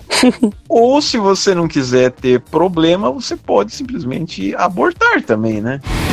Podcast Uma Opinião. Oi? Vou dar uma opinião, hein? E eu gostaria de contar uma história macabra que eu tava. O Vinícius já sabe da história. É uma história dupla, na verdade, né? Que eu estava voltando para casa do serviço e numa rua aqui próximo da minha casa eu vi um cara sentado. Parecia que ele estava sentado na frente do muro da, de alguma daquelas casas naquela rua ali. É, no muro, não, aliás, no portão de ferro. E era um cara de boné assim. Só que eu não reparei muito bem na cara dele, nem nada do tipo. Vamos supor que eu tava na calçada e o cara tava a uns 10 metros na minha frente. Aí eu pensei, ah, deve ser mendigo, sei lá, o cara vai encher meu saco que vai ficar pedindo dinheiro. Aí eu, como bom curitibano, São Joséense que eu sou, eu fui pra, pra rua, né? Pra não ficar tão perto assim do cara e tal. Eu não quero usar o canivete da justiça. Aí eu tava tirando meu foninho de ouvido, tava guardando ele na minha mochila. E aí quando eu percebo, o cara tinha simplesmente sumido. Então é um negócio muito louco, porque ele poderia ter ido para frente ou para trás, só que eu não vi isso, ele passando para lugar nenhum.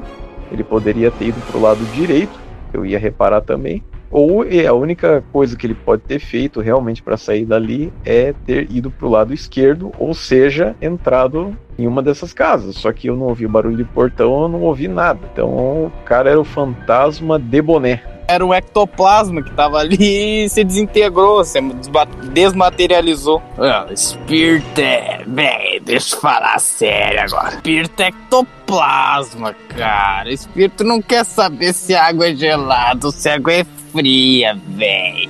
Tem que mandar esse caso pro Benito Bifano. Esse negócio de ectoplasma é meio bizarro, né? Porque que nem tem aqueles programas na televisão que é tipo, ó, vamos detectar fantasmas. Eu queria saber como que funciona o imetro desses aparelhos, né? Pra você saber se eles estão ou não funcionando. É certificado oficial. Pô, vai tomar no cu.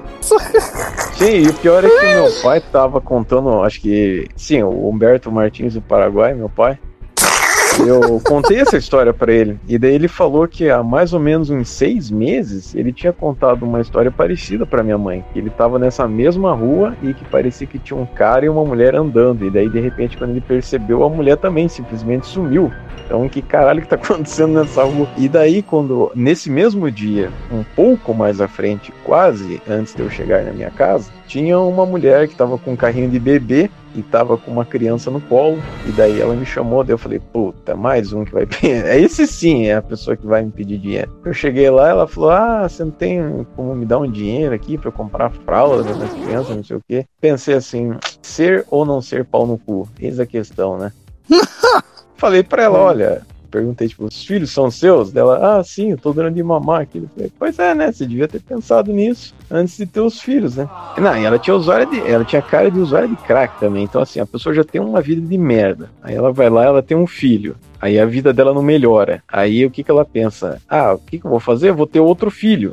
Então, quer dizer, essa pessoa tem que levar, tem que apanhar de remo na bunda. É, tem que pegar um cano de mosquete e enfiar no rabo. Podcast Uma Opinião. Oi? Vou dar uma opinião, hein? Eu tava dando uma zapiada no- na programação assim do- dos canais da TV aberta. Tava passando no SBT. O SBT é um canal que eu gosto, mas ele tem umas coisas assim que é meio merda, né? Tipo, tem um programa que é o Fábrica de Casamentos. Ah, sim, a minha mãe adora. Ele até começou legal na época, na primeira temporada e tal. Tinha umas coisas assim mais críveis, vamos dizer. Só que daí conforme foi passando foi ficando bem fake, mais fake do que já era. Tava passando um bolo ridículo lá que ficava girando e não sei o quê. E daí uma coisa que não tem muito a ver com o casamento que estava acontecendo, mas foi uma fantasia selvagem que eu tive. Não! Que eu fiquei pensando assim, imagine se tem um cara que ele quer muito participar desse programa. Assim, ele quer casar, ele quer que todo mundo veja e tal. Só que o cara, ele sabe que ele não vai ser selecionado, porque ele é meio que um puto doentio. Mas ele tem, tipo, um segredo do Silvio Santos. Ele é o único cara que ele tem um segredo do Silvio Santos que vai acabar com o Silvio Santos, acabar com o SBT. Meu Aí ele Deus. chega pros caras, ele faz uma chantagem, ó, vocês vão fazer o meu casamento aqui, senão eu vou contar o segredo do Silvio Santos. E os caras falam, tá bom, vamos fazer aqui então. Só que daí o cara ele falou assim, bom, o casamento tem que ser exatamente do jeito que eu quero. Então eu quero que vocês façam uma reconstituição do Holocausto. Eu quero casar vestido de Hitler. E eu quero que a minha noiva seja Eva Brown. E o padre seja o. O Henrique Cristo! O Henrique Cristo! Ai, tem que ser o Henrique Cristo vestido de o Yuri de Nostradamus. É, daí o, o SBT ia ser cancelado porque ele ia ser obrigado a fazer o casamento do cara que tem um segredo do Silvio Santos. Não, cara, tu tem, tu tem umas imaginação de roteirista que eu vou te contar, bicho. Meu Deus do céu. Podcast Uma Opinião. Oi? Vou dar uma opinião, hein? Tava passando na Eliana também, um monte de merda, como sempre. Isso é merda, velho. Me desculpe, ô Eliana. Ô Eliana, esse teu programazinho aí da tarde do domingo é sofrível, cara. Mas olha, por isso que não ganha do futebol nunca. Não tem como, não existe possibilidade. Por isso eu digo, Silvio, compra os direitos de futebol e transmite o futebol no horário da Eliana que tu ganha muito mais. Tu acha que o futebol vai dar muito mais audiência pro SBT do que esse lixo da Eliana que ela tá fazendo hoje? É, se tiver um narrador que a galera mais ou menos gosta, né? Ou seja, o Vinícius, né? Cara, eu tô com uma pigarreira do caralho hoje. Ai, pera aí que agora veio o soluço, veio tudo. Ah, mas é, começou o podcast, tem que começar o soluço. Tem também uma transformação impressionante no quadro Beleza Renovada. A Elisângela é uma mulher que sempre sonhou em ser mãe, mas encarou muitas dificuldades e tratamento- tratamentos intensivos para realizar seu grande desejo e está muito feliz ao lado da filha. Por outro lado, Elisângela. Ah, caralho. Por outro lado, Elisângela está também com problemas de autoestima. Ela perdeu os dentes e quer voltar a sorrir novamente. Para ajudar na pegadinha do bem, a influenciadora digital. A influenciadora digital, que também não tinha o sorriso perfeito, mas que se assumiu assim nas redes e conquistou milhares de fãs, a Sueli Cis. As duas irão se encontrar no palco e Elisângela, Elisângela, Elisângela terá muitas surpresas especiais. Pera aí, Suelita Cis, vamos ver. Vamos dar uma analisada na mercância. Sei lá, tipo, parece que ela tem um túnel na boca, sabe? Agora, Nessa foto aqui que tu me mandou. O cara tá pegando foto da Deep Web. Eu não mandei nada disso aí, pera aí. Ah, aí, aí. Ah, é, ela tá com as porteiras abertas ali. Primeiro mostrou a história dessa guria aí, né? Que ela, tipo, fez um Instagram, TikTok, sei lá que cacete que é. E aí ela conseguiu bastante seguidor porque ela tinha uma parada que chamava atenção, que era, tipo, o fato dela não ter alguns dentes na, na parte de cima. Sim, ali na frente também, né? Bem na frentosa ali. É, a banguela e tal. Cara, tipo assim, se você for ver, ela não é uma mulher feia. Não, ela só tem falta de dente. Então, tipo assim, os caras quiseram fazer um puta drama falando disso e daquilo, não sei o que. Só que, cara, a verdade é que, tipo, 90% dos homens comeriam essa mulher. Eu, eu, inclusive. Tem gente que até deve ter fetiche por banguela. Eu, Sei lá, inclusive. meu pau desliza melhor na hora do boquete. É, eu comia ela de boa, sabe? Não tenho esse tipo de problema, até porque ela, tipo, ela não tem. Pera aí, Que isso? Pegar. Meu Deus! Pera aí, pera aí, vou ter que cuspir, vou ter que cuspir. E agora ele. Hum, agora ele teve um orgasmo. ele gosta bem na hora que o pai dele tá passando. Não, não. Ou na boca dessa mulher daí. Mas eu queria dizer o seguinte, bicho. Porra! Uma coisa que, tipo, brocha os homens também é a voz da mulher, vamos dizer assim, né? E ela não tem uma voz tão feia. Né, Eu sou imbrochável. Que o teu pinto é o teu dedo. Essa é a banguela gostosa do satanás, bicho. Aí é que tá, os caras daí fizeram um tratamento dela e tal. Eu não lembro agora por que, que ela não fez isso antes. Só que aí que tá, tipo assim, ela ficou famosa porque ela não tinha dente. Então, agora que ela colocou dente, ela é só mais uma, entendeu? agora ela vai cair no ostracismo. No ostracismo. Pra quem não sabe o que que é ostracismo, é, esque- é o mesmo que esquecimento. Não é a ostra que caiu no abismo, tá? Eles fizeram toda essa frescura aí, falaram a história dessa mulher aí, blá blá blá e tal. Daí apareceu a história de uma outra mulher que. Daí aquela sim era fodida. Ela não- não tinha os dentes também, mas era bem acabada assim e tal. Mas aí que tá, ela não tinha os dentes porque ela fez um tratamento e esse tratamento meio que fudeu a vida dela, tipo, deu os dentes e tal. Aí você pensa, porra, mas que tratamento que essa mulher fez, né? Então, tudo isso era porque ela tinha dificuldade para ter filho. Então, tipo assim, ela fudeu a vida dela pra ela ter um filho.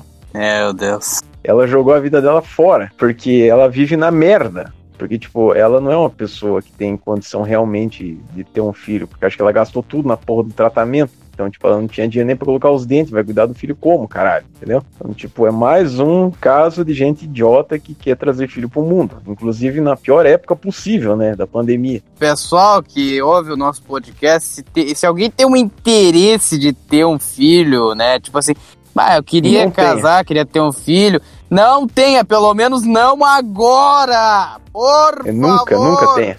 É, o Robson é um que não quer ter. Eu, dependendo se eu tiver ganhando uns 50 mil por mês, eu quero.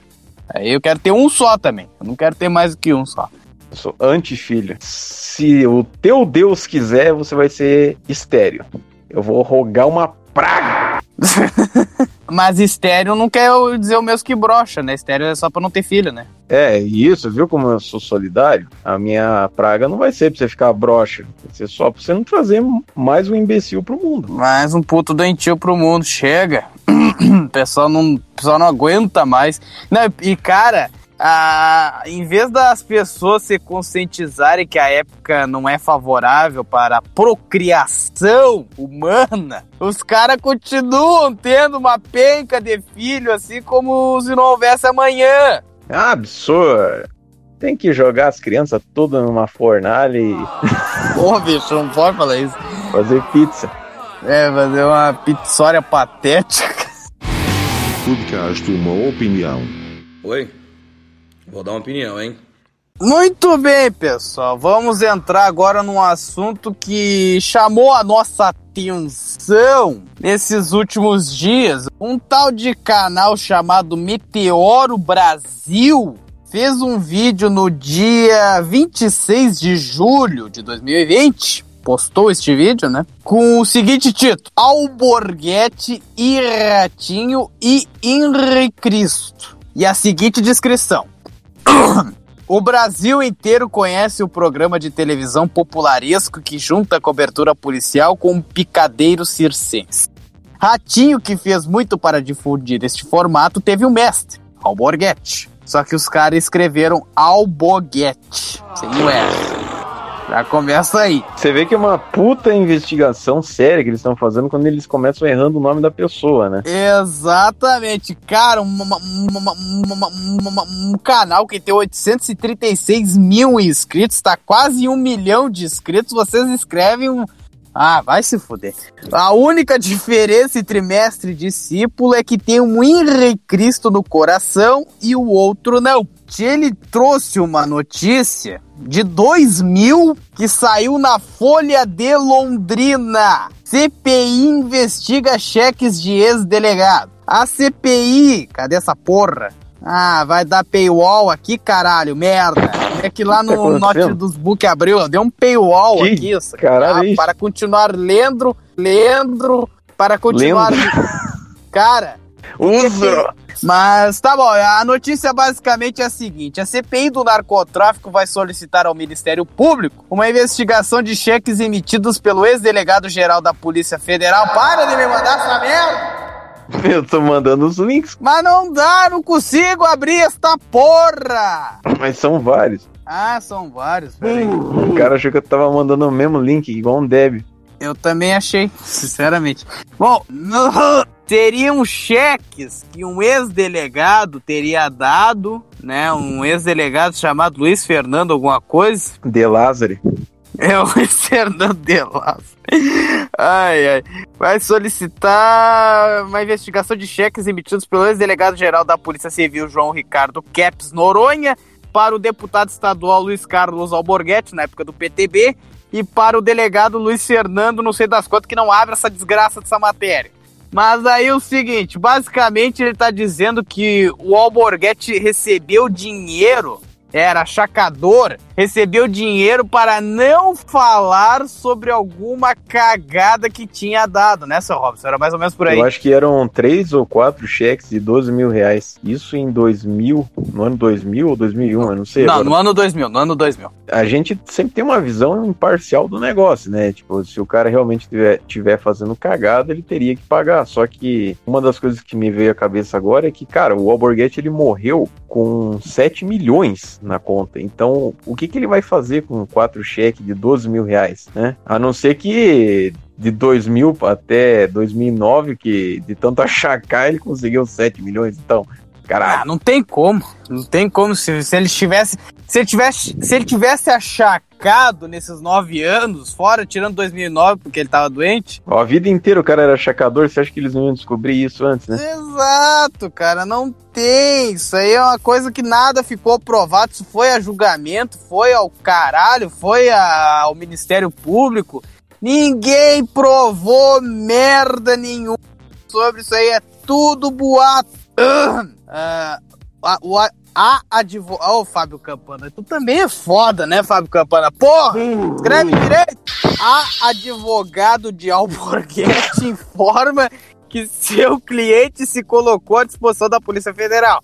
Mas como a investigação corre em segredo de justiça, o advogado argumenta que o ex-deputado só vai se manifestar à autoridade competente. O Paulo, ele mandou bem assim na, na mensagem junto. Ele colocou. Peraí. É, nunca ouvi falar dessa. O máximo que já vi foi o nome da Alborguete numa tal lista, um caso chamado Gafanhotos aí no Paraná. Isso daí é que ele mandou aqui o link também. Daí ele falou aqui: tô vendo os links dessa Folha de Londres sobre o caso. Vai saber se isso não é armação. Padre Rock Zimmermann, PT, Requião, inimigo de Alborguete, podia estar por trás financiando a Secla para fazer ilação. Sim, cara, porque eu, eu lembro bem dessa época aí que o Alborguete falava muito desse padre Rock Zimmermann e, e falava, sempre falou mal do Requião, que o Requião tirou o Alborguete da televisão, inclusive. Ele colocou CPI é sempre uma baixaria, daí uma das matérias ele colocou que essa aí tem ainda mais cara de Requião por trás, um negócio sobre o Alborguete seis anos depois do cara já ter saído do mandato. Não boto minha mão no fogo por ninguém, mas se o Alborguete fosse mesmo sujo, teria muito mais coisa contra ele e não apenas esses links aí sobre ilações e uma lista. Sim, e se tivesse sido provado, tudo bem, a gente ia reconhecer, mas ninguém provou bosta nenhuma. Já faz mais de 10 anos essas merda de notícia aí. Tem uma que já tá com 20 anos, que é essa de 2000 da Folha de Londrina. O que que eles fizeram? Eles pegaram essas notícias como se elas fossem uma sentença condenatória, assim, como se aquilo fosse real, que aquilo tivesse sido provado que o Alborguete era sujo, que o Alborguete era corrupto. E porra, se tivesse sido, já teria estourado na época que o Alborguete tava na internet, no intervalo, no Cadê Web, na Rádio Mais, no diabo que eu carregue. É verdade. Quer dizer, às vezes não. E o Ivan ele mandou uns links aqui que eu não tô entendendo porra nenhuma que tem a ver realmente com esse meteoro aqui. Tá escrito assim, meteoro entrevista, daí o Ivan falou assim, olha essa desgraça. Pai amado. Daí tá Deixa escrito assim, meteoro entrevista galo. Os apps de entrega lucram com a vida de jovens pobres e sem alternativas, além do trabalho precarizado. É importante para os aplicativos manter esses trabalhadores conformados com as próprias condições. O entregador Paulo Lima, conhecido como Galo, sabe disso e no. Daí acabou.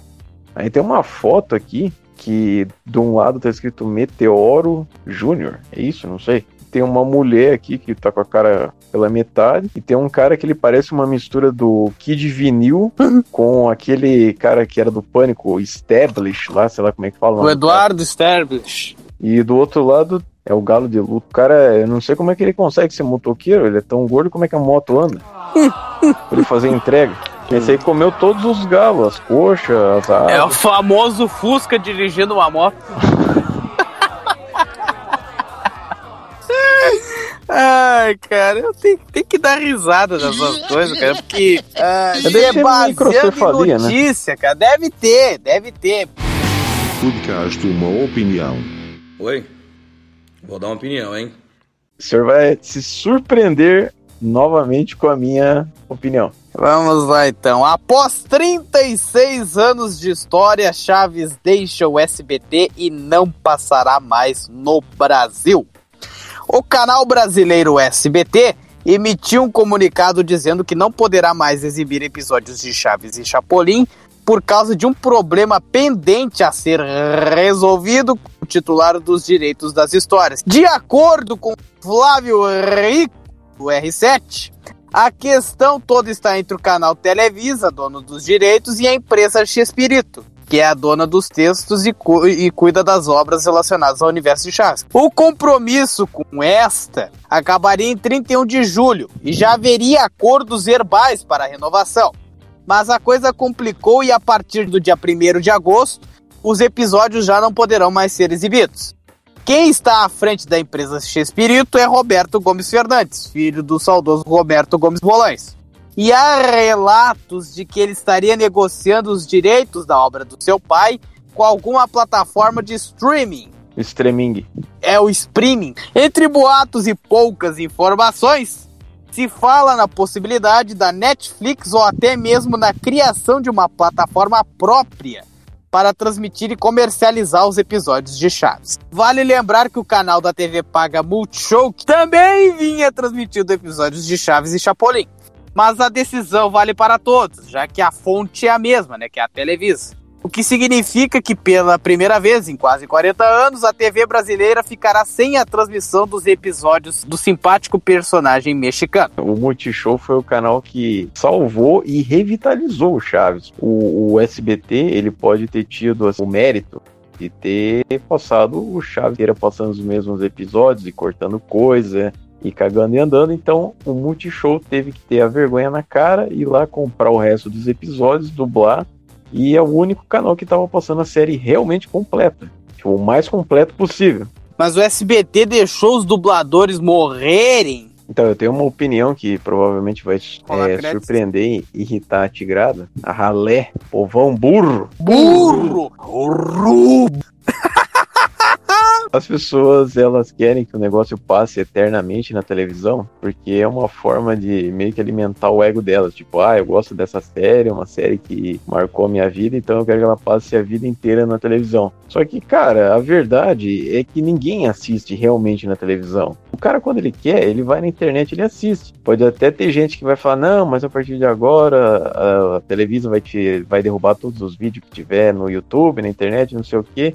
Mas, cara, eu, por exemplo, eu tenho tudo aqui baixado, gravado e o cacete, multishow, episódio perdido e o caralho. Então, assim, o cara que ele quiser, ele consegue ir atrás e ele consegue ter o acervo e assistir a hora que ele bem entender. Acontece que tem muita gente que é que nem aquele pessoal que gosta daquelas séries japonesas. Não sei se você viu que tava passando na Band. É, Jaspion, Giban, Jiraiya, não sei o que. Que é tipo uma merda, mas que marcou a vida do cara, então ele acha que todo mundo do planeta tem que, tem que conhecer aquilo, tem que ficar repetindo a vida inteira, só que quando passa na televisão não dá audiência nenhuma, porque as pessoas cresceram, viram que aquilo lá é uma merda e simplesmente não assistem. Até quem gosta não assiste, porque tem coisa mais importante pra fazer, tipo dormir. As pessoas elas têm que parar de encher o saco, que fã de Chaves é um dos fãs assim, mais chatos do mundo. Eles têm que se contentar em ficar vendo os episódios no computador deles e parar de encher o saco. E eu acho que até é bom sair da televisão, viu? Outra coisa que tinha que sair também é aquela porra de todo mundo odeia o Chris.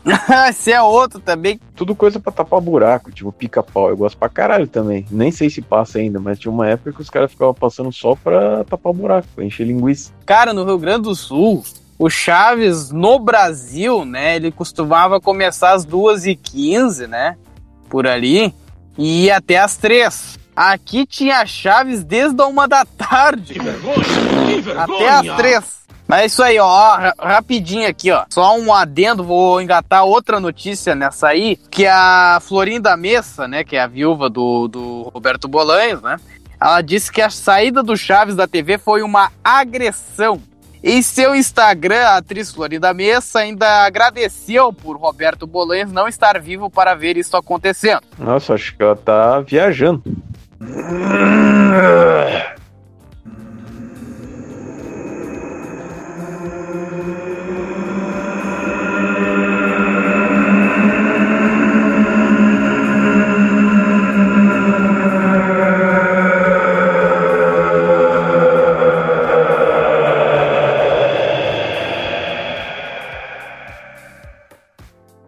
Pigarro. Que eu de que se deixe que algo que não nada a ver com o talento desse voto da eleição ele busca a hora quando não faz seleção na seleção emagreceu na seleção además enquanto seus próprios interesses mas ele é o todo aquele que nos recorda no mundo que foi bom esse nível é no programa de culto esse parte do ADN ADN esse parte do DNA você que Deus aqui no tipo ele vai usando na verdade preliminar o oitavo o exame ele esse que propõe pro peça ela já dá milhões de dólares eles devendo Mijones. Mijones pelo dedones do pezones. é tipo isso É porque ele falou, não dizer que cara, você deu por primeiro enquanto narração da Sil, e bem meu bem, e meu bem está, e Robert não sabe como texto se acha esse até até recuerdo e lo que é mais respeto. Talvez Respeito. respeito. Não, tá escrito respeto, com acento lá do agudo, respeto. Não, tá escrito R E S P E T O. Al público, tal vez algunos ejecutivos iniciaron que elaborar en corazón la mujer de Borracho. seguido que a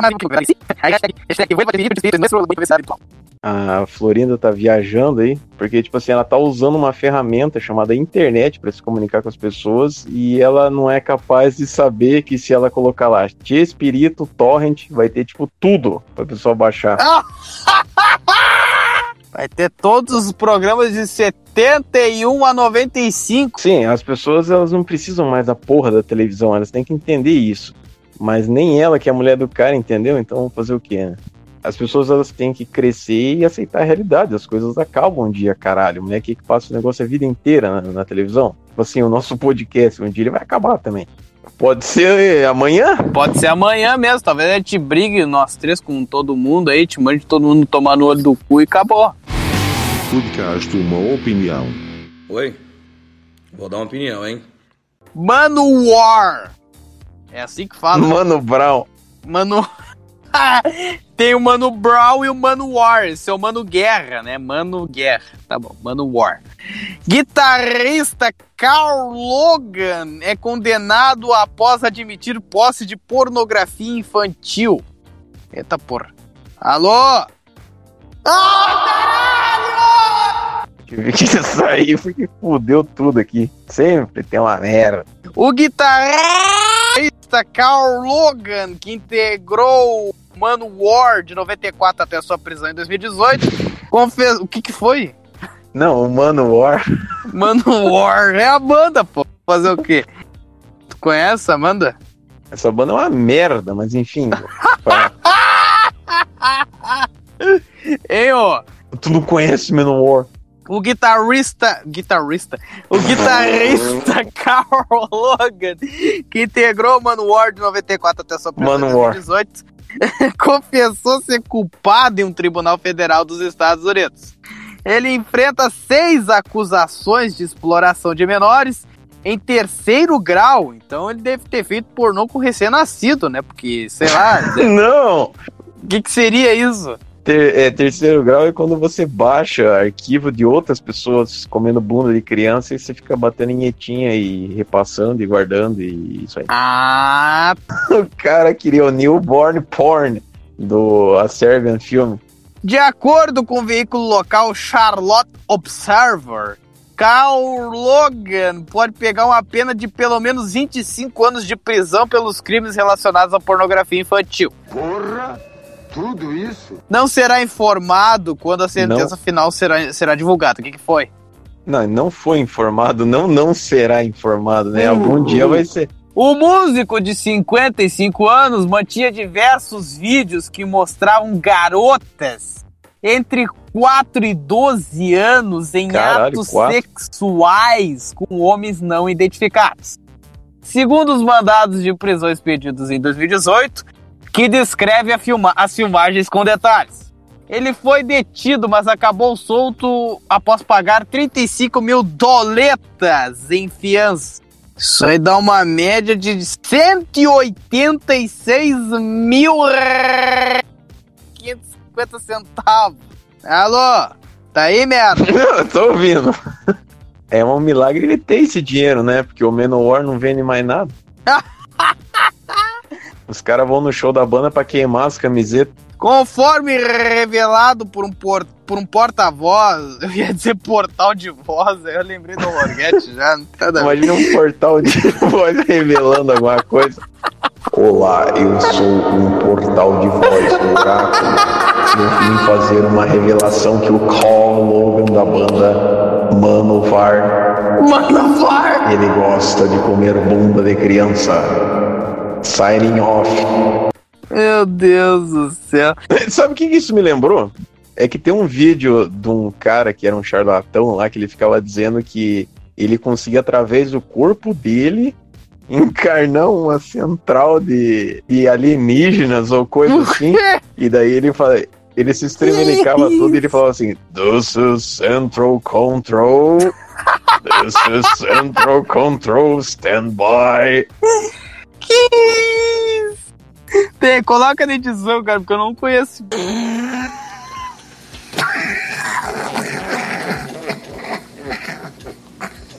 This is Central Control. This is Central Control. Stand by. This is the voice of Instruct Relay Automatic in and for the planet you of the Earth called Jupiter. On behalf of the Honorable Court on Representative, we are ready to begin with that information which we have for these individuals in this time period. Conforme revelado por um portal de. Por um portal de voz, não! Conforme revelado por um porta-voz do Departamento Policial de Charlotte Mecklenburg, a prisão de Carl Logan. Mas é Mecklenburger, né? Mecklenburg. É isso, é Charlotte Mecklen, Mecklenburg. É isso? Hambúrguer. É, é hambúrguer. Mecklenburg. Puta que pariu. É o sanduíche de Mac, que já é o McDonald's. Ó, cara, esse Mecklenburg aí é um bom nome, talvez, pra tu utilizar. Que foi? Em alguma criação tua, né, da vida. Peraí, vamos usar o, o Google pra ele falar. Eu acho que é Mecklenburg. Mecklenburg. Ah, tá bom, vamos lá. Mecklenburg. Isso. Mecklenburg. Então, esse Mecklenburg aqui deve ser, deve ser nome de mulher, cara, porque sei lá, Charlotte Mecklenburg. Mecklenburg. É o nome da cidade, caralho. Vamos ver. Peraí, eu vou. Não, agora nós vamos interromper essa matéria só pra ver onde é que fica esse lugar. Mecklenburg. Apareceu aqui: escolas de Charlotte Mecklenburg. É um distrito escolar. A cidade é Charlotte. Mas o que, que tem a ver Mecklenburg? Mecklenburg. É na Carolina do Norte fica essa porra. Oh! Agora apareceu lista de cidades em Mecklenburg, Vorpommern, na Alemanha. Aqui é Vorpommern. Aqui, ó, Mecklenburg é uma região histórica no norte da Alemanha. Hã? Não, mas isso aí é em. Não, esse Charlotte Mecklenburg é na. nos Estados Unidos, essa merda. É o condado de Mecklenburg. Mecklenburg. Aqui, ó, Mecklenburg, o condado de Mecklenburg contém as seguintes cidades e prefeituras, né? Cidade de Charlotte, prefeitura de Cornelius, Não, eu. Cornelius é a cidade dos cornos. Huntersville. Ai, ai, ai. Não, mas é, a cidade é Charlotte, cara, tá certo aqui, ó. É só pesquisar esse tal de Charlotte Observer, ele vai dizer a cidade. Observer. É, Observer, aí eu falei Observer. Observer. Observer. Observer. Observer. É, Deixa eu ver. tá É, é, é, da cidade de Charlotte, cara, te falei. Uhum. é. Charlotte Hornets. É, fica na, fica na Carolina do Norte. Charlotte a Meretriz. Charlotte de Harlot. Conforme revelado por um porta-voz do Departamento Policial de Charlotte Mecklenburg, Mecklenburg. a prisão de Carl Logan só se tornou fato público, ainda que meses depois, graças à investigação de um repórter sobre um caso. Logan foi preso em 9 de agosto de 2018, faz quase dois anos então. Mas a notícia só foi divulgada no dia 25 daquele mês. Ah, um dia depois, em 26 de agosto, Mano War anunciou que o músico não iria, não iria se apresentar mais com a banda. Desde então, a formação conta com E.V. Martel, deve ser E.V. Martel, né? Evandro Martel, guitarrista. Ah, não, é, é- ele é brasileiro, né? tá? guitarrista brasileiro que tocava em um tributo ao próprio Manowar antigamente, anteriormente. Cara, nem o Manowar quer ser o Manowar e tem uma banda tributo ao Manowar. Meu Deus, que desperdício. Outro músico E brasileiro ainda. e brasileiro. Tem brasileiro que chupa Manowar. Outro músico do Brasil, baterista Marcus Castellani, era isso que tu queria que eu lesse, né? Fez parte do grupo desde 2017. Faz parte do grupo. Que barbaridade. Marcus Castelão.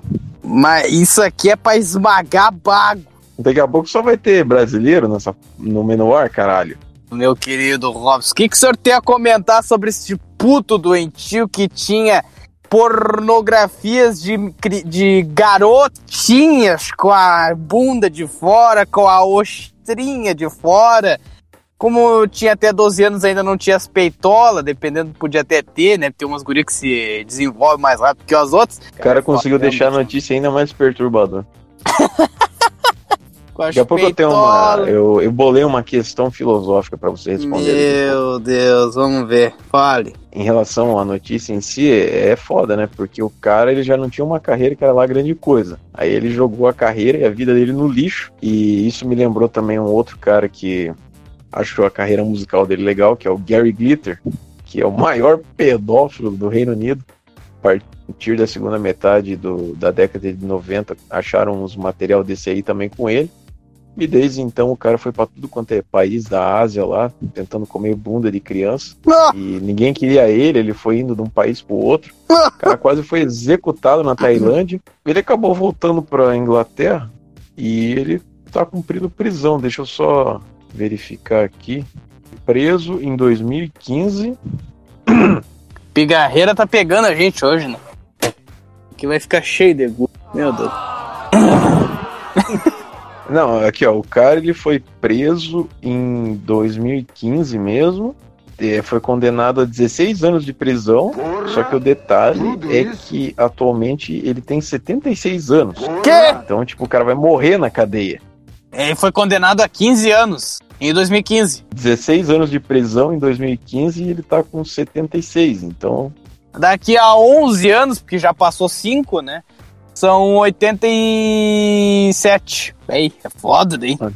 é, provavelmente vai ter peidado pra muzenga já. né? Morre, morre, com certeza. Claro, né? Não vamos querer comparar as prisões brasileiras com as prisões estadunidenses. Melhor lá do que aqui. é britânica. É Britânia, foda-se, é, é, Lá é melhor, foda-se. Ah, lá é uma Tem um outro economia mais cara forte do mundo. E se eu não me engano, foi o baterista do Judas Priest também, que Ah. foi. se fudeu com esse negócio também de pedofilia.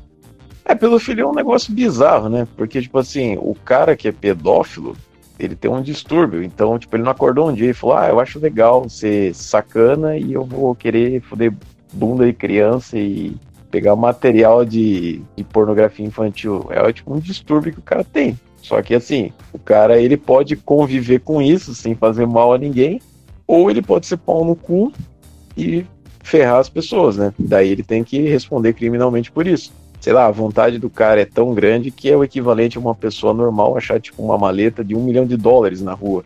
Então o cara ele prefere perder tipo a vida dele no lixo, carreira, tudo, parentes, amigos, para fazer uma besteira dessa.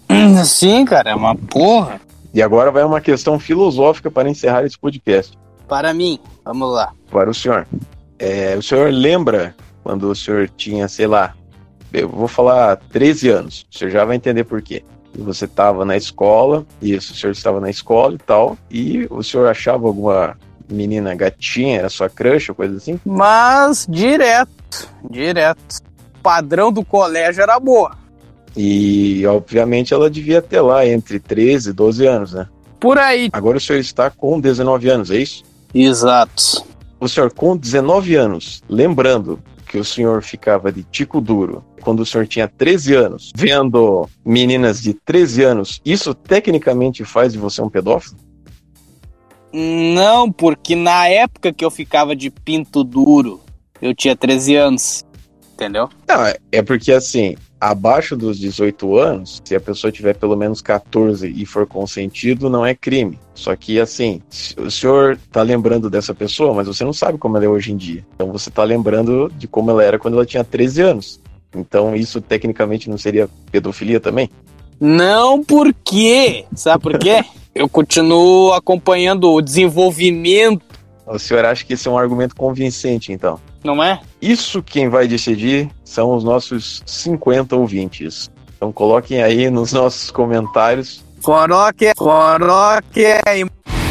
Podcast Uma Opinião. Oi? Vou dar uma opinião, hein?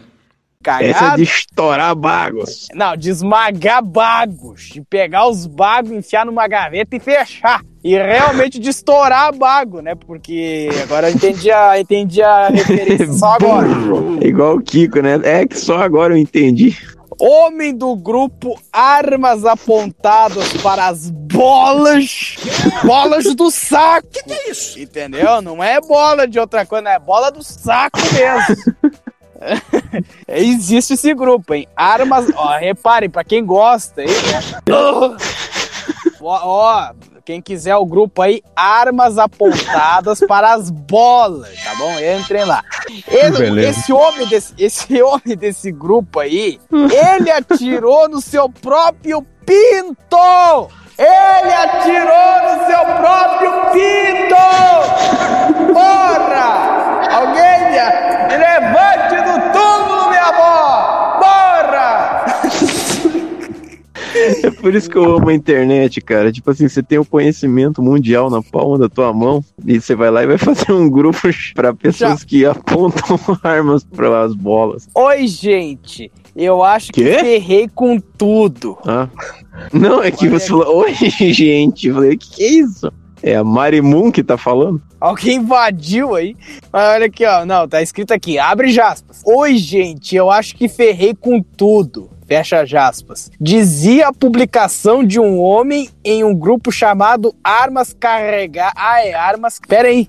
Então é outro grupo, não é o mesmo. Não, o título diz: O grupo Armas Apontadas para as Bolas. Aí, no, durante o, a matéria, diz: Armas carregadas apontadas para o pênis. Eu não sei, não sei mais nada. Bom, é então, naquele lugar ali, né? É, é lá no Pintoso, é lá no Pimpolho. Daqui a pouco vai ser no cu. É, daqui a pouco dando, dando tiro no cu, na boca, aí morre mesmo. em anexo, uma foto com suas pernas escorrendo sangue. Ainda sangrando pela genitália, o homem, ao invés de ir pro hospital, foi publicar no grupo, onde homens publicam fotos de sim, armas carregadas apontadas para o próprio pinto. Ele foi... Ai, olha a arma. Ele foi participar da brincadeira apontando uma ponto 45 que acabou disparando e atravessou seu saco escrotal. Meu Deus do céu. Por sorte a Ah, não é possível. Por sorte a bala não pegou em diretamente nenhum dos testículos. Depois da história, um, admi- um administrador do grupo deu entrevista e disse que ele está 100% ok. E que ele virou como que um herói no grupo. E ainda foi elevado ao posto de administrador. Os membros agora se referem a ele como rei.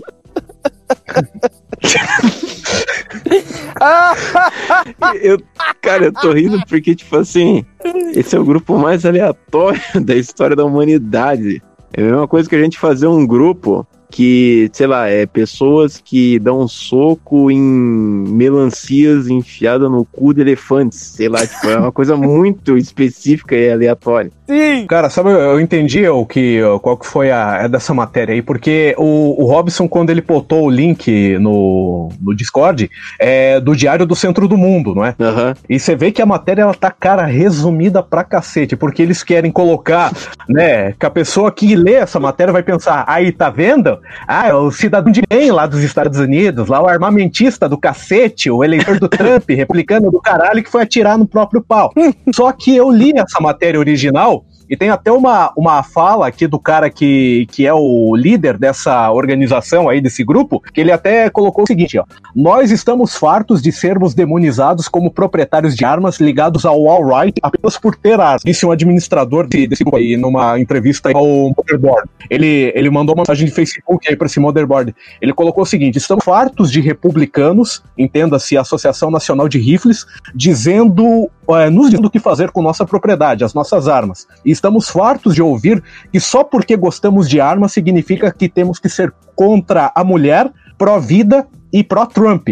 Ou seja, o cara é um democrata, que ele. O grupo, basicamente, é todo democrata, que é contra o Trump, é abortista, e ainda, para comprovar que esquerdista burro é esquerdista burro em qualquer lugar do mundo, ele ainda coloca: ah, não é porque a gente tem arma que a gente é contra a mulher. Assim, colocando que basicamente todo mundo que é republicano, todo mundo é- que é de direita é um machista escroto que, que sempre vai atuar assim contra as mulheres. Só que daí o pessoal lá do Diário do Centro do Mundo colocou essa matéria toda toda reduzidinha, que é pro Zé Orelha que lê a matéria aqui no Brasil vai pensar, aí, ó lá, mais um aí, mais um armamentista escroto republicano Um do caralho. É, um redneck que, que, que fez besteira com a arma no saco aí. Eu queria dizer o seguinte. Porra! Agora, toda hora que eu falar dizer o seguinte, eu vou dizer isso aí. Cara, mudem o nome do grupo para Armas Apontadas para o Pênis. Não carregadas. É, isso aí se chama seleção natural, né? Tem uma outra fala do, do cara aí que é o líder desse grupo que ele diz assim: Tenho certeza que ele aprendeu a lição sem que o mundo inteiro chame de idiota. Ou seja, quando você tira ah, no seu próprio saco, além de ser chamado de idiota, além de ser uma certeza, é o menor dos seus problemas, né? Então, não sei por que o cara se incomoda com isso. Eu gostaria de agradecer novamente o Ricardo pelo novamente sua contribuição estilo Roviel Investiga. Eu acho que a gente devia aderir eh, a esse grupo também. Eu tenho uma pingarda de chumbinho, que seria o equivalente a uma calibre 22. Queria ter pelo menos o canivete da justiça, né? Mas nem isso eu tenho. Podcast Uma Opinião. Oi? Vou dar uma opinião, hein? Mas o que eu ia dizer é o seguinte, porra! A gente viu um filme do Alan Turing. Ele foi o grande pai da invenção de uma máquina que a gente usa sempre na vida atualmente, computador. Nossa, que legal! E aí ele inventou esse aparelho. Merda. Esse aparelho. Merda. Esse aparelho na Segunda Guerra Mundial, durante a Segunda Guerra Mundial, para decodificar ah, as mensagens que eram emitidas do pessoal do nazismo lá da Alemanha. Do Varg Vikernes? Sabe aquele negócio análise combinatória de matemática, né? Não. O filme se chama O Jogo da Imitação. Ah, tá. Eu já ouvi falar nesse filme. Só que eu fico meio cabreiro com essas porra, porque eles falam assim, é baseado em fatos. Aí você vai assistir, os caras mudam coisa pra caralho, entendeu? não, não, pior que é, é baseado, ah, pelo menos 90% do filme é baseado em fatos reais. Ah, porque uma vez eu assisti um filme que me obrigaram a ver, na verdade, né? Num dos cursos que eu tava fazendo, que eu acho que é Uma Mente Brilhante o nome do filme, não sei. Só que assim, no, no filme era um cara que ele via, tipo, pessoas que não existiam e ouvia vozes, não sei o quê. Na vida real, o cara ele só ouvia vozes, ele não via pessoas e que não existiam e tal. Então, quer dizer, os caras fizeram uma viadagem total lá, tipo, colocaram, enfeitaram o cu da galinha. É a mesma coisa que fazer um filme do PSQ e colocar, sei lá, o Reinaldo Giannichini pra fazer o Gabriel, que é o pior ator brasileiro da face da Terra. Como é que ele ia fazer o Gabriel, tu que gosta de imitar o Giannichini? Ai, véi, olha só, eu estou cansado. Quer provar um pouco da minha torta? Vai te deitar, vamos! Sim, senhor. Ah, mano, cu, cara. Eu ia dizer o seguinte, porra! Não, mas a maioria do filme é baseado em fatos reais, sim. Inclusive o fato, mas isso é óbvio, né? Que eles iam Por que, a gente retratar tá que- falando disso? Porque agora a consideração inicial? Mas o que que tem o cara? Ah, você assistiu, mas é aniversário dele? Alguma coisa? Que, que é? Não, eu assisti O cara porque morreu era. em 54 aqui, pelo que eu tô Cala a vendo. boca! Eu assisti porque era uma porra da faculdade hoje. Caralho, ele lá. morreu com 41 anos. Ele se suicidou com. Como é que era? Supostamente, tá escrito. Inalação de cianeto, né? Mas o que eu ia dizer é o seguinte, na verdade, ingerização, porque ele comeu uma maçã que tinha cianeto em cima e. Ai, deu. Mas o que eu ia dizer é o seguinte: ah, esse filme é baseado em fatos reais, sim, inclusive o fato. Não, ele é baseado em fatos, porque se é fato, só pode ser real, né, meu querido?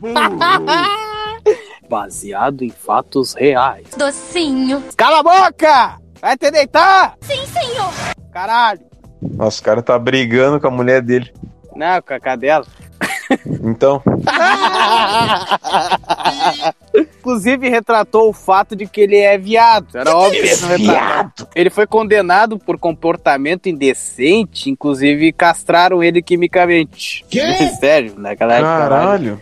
Pera aí, mas é sério isso? Porque aqui tá dizendo que a parceira dele foi uma tal de Joan Clark, mas eles se envolveram em 41 e não casaram. Ah, isso é um cara? Ah, não, é uma mulher. Não, vou- é, ela tem uma aparência meio macho, macho ali, mas não, ela é mulher. Naquela época as mulheres, né, tinha muito preconceito, né, que não podia trabalhar, papapá e tal.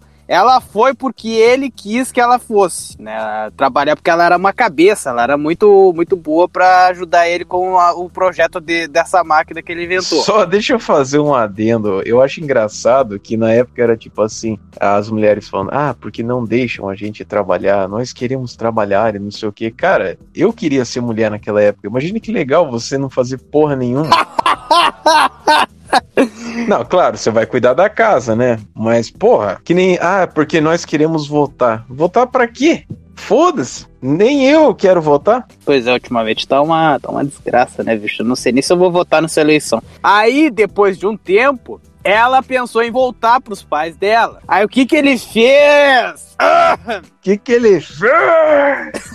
O que que ele fez pra, pra convencer ela a ficar lá? Ele pediu ela em noivados. Apesar de ter todas as suspeitas de que ele era viado, e realmente ele era viado.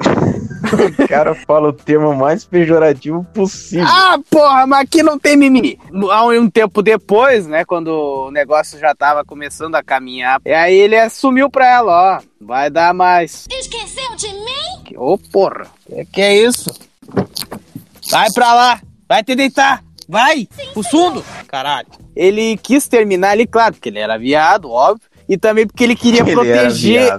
não, é que ele queria proteger ela pra ela não sofrer nada ali, tipo, morrer com os bombardeios da guerra, essas coisas assim. Pra ela se proteger, né? Pra ela voltar pra casa e tal. Ela dizia assim: ah, eu não me importo contigo, tudo que eu fiz aqui foi só pra ter, no caso, pra, pra ter o teu serviço aqui pra eu construir minha máquina, não sei o que e tal. Mas é tudo mentira, ele se importava com ela, assim. Só que ele queria proteger ela, então ele teve que fingir que não se importava pra ela sentir raiva e ir embora. Ou isso é uma dramatização que o filme fez. Talvez. E aí entra aquela história que os caras querem enfeitar o cu da galinha. Exatamente. E aí ele, ma- anos, anos mais tarde, anos mais tarde ele foi condenado Enas. a... Anos mais tarde. Mincer americano. Minha, Mr. Inglês. Ah, daí o.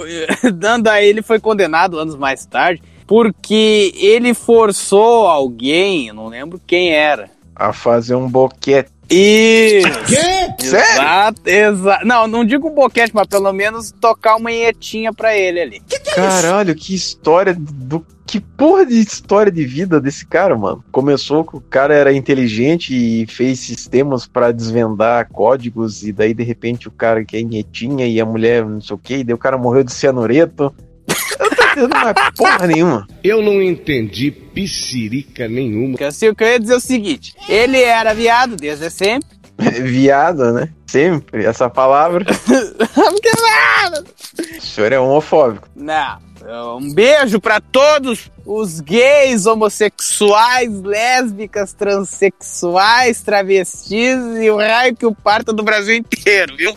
O Gabriel, ele é gay, bicho, erótico e burro. Ele foi acusado desse negócio de comportamento indecente por viadagem. Né, quando você falou, eu achei que o cara tava, sei lá, na rua, pegando no pau de outro. Não, ele foi denunciado por ele ser gay, mas tipo na intimidade. Entendeu? Não por, por, por ter feito comportamento indecente na rua, alguma coisa assim, não. E aí, depois ele foi condenado à castração química. Isso é coisa dos antepassados do Silas Malafaia, o maior fiscal de cu do mundo.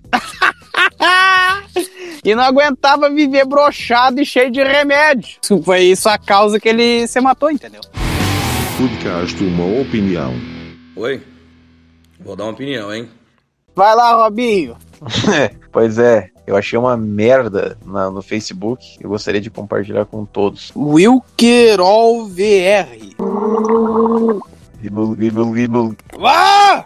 Ah! Eu gostaria de entender em nome de Cristo o que tá acontecendo. Caiu o gelo na minha boca. Que isso, bicho? Toda mulher safada tem uma pintinha no peito. A primeira coisa que eu, eu pensei é que era uma bunda. Porque tem uns pelos aí, umas coisas. Eu pensei, ah, a bunda do cara aí tá mentindo que é um peito, sei lá. Eu não entendi merda nenhuma se foi esse Wilker que tirou a foto ou pegou da internet, não sei. Porque se você for ver, tem uma mão ali que ela é muito masculina. Então, pois é, pode ser dele. Dá pra entender que o cara quis mostrar a própria pinta do peito da mulher dele. Ou seja, o cara é cold, que, que porra é essa? Isso é uma tremenda imbecilidade, porque é incrível como esse- essa postagem ela conseguiu reunir duas coisas inacreditavelmente toscas. Primeiro é que tem umas gurias que elas estão realmente mostrando parte das tetas para dizer que elas têm pintinha e a outra parte é que tem um monte de cabação e tá mandando um monte de mensagens idiotas também. Então eu, como sou um cara que não tenho muito o que fazer, eu separei aqui as melhores. Então eu gostaria de ler para os senhores verem. O Igor de Miranda, ele, res- ele escreveu assim: Os virgem vindo ver se tem peitos no comentário. Isso aí foi um cara, né? Tem uma- um pensamento parecido com o nosso. É verdade. Quer dizer, às vezes não. Aí a Tamires Machado Jesus, também já é um, mais ou menos assim, na nossa linha de pensamento, escreveu: Cria vergonha de ficar postando isso. Aí a Vitória Morgana, não confundir com Moranga, disse: Os caras não podem ver meia teta que já vem comentário igual gado, meu Deus. Aí tem uma tal de Kelly Silva, olha só o que ela respondeu: É quem tem na buceta e o quê? Tá insinuando que ela tem uma pinta na buça. O Jordan Smart, que não querendo ser preconceituoso, mas ele tem cara de nigeriano, daqueles que aplica golpe. I like it, but let's see the nipple. Bom, isso tá errado, né? Mas era pra ele ter falado, tipo, eu gostei, mas eu queria ver o mamilo. Olha o nível dos caras. O seu Tiago Ferreira, ele escreveu Eu tenho no pau. Só que o detalhe é que ele escreveu pau com L. Então é o Palzan.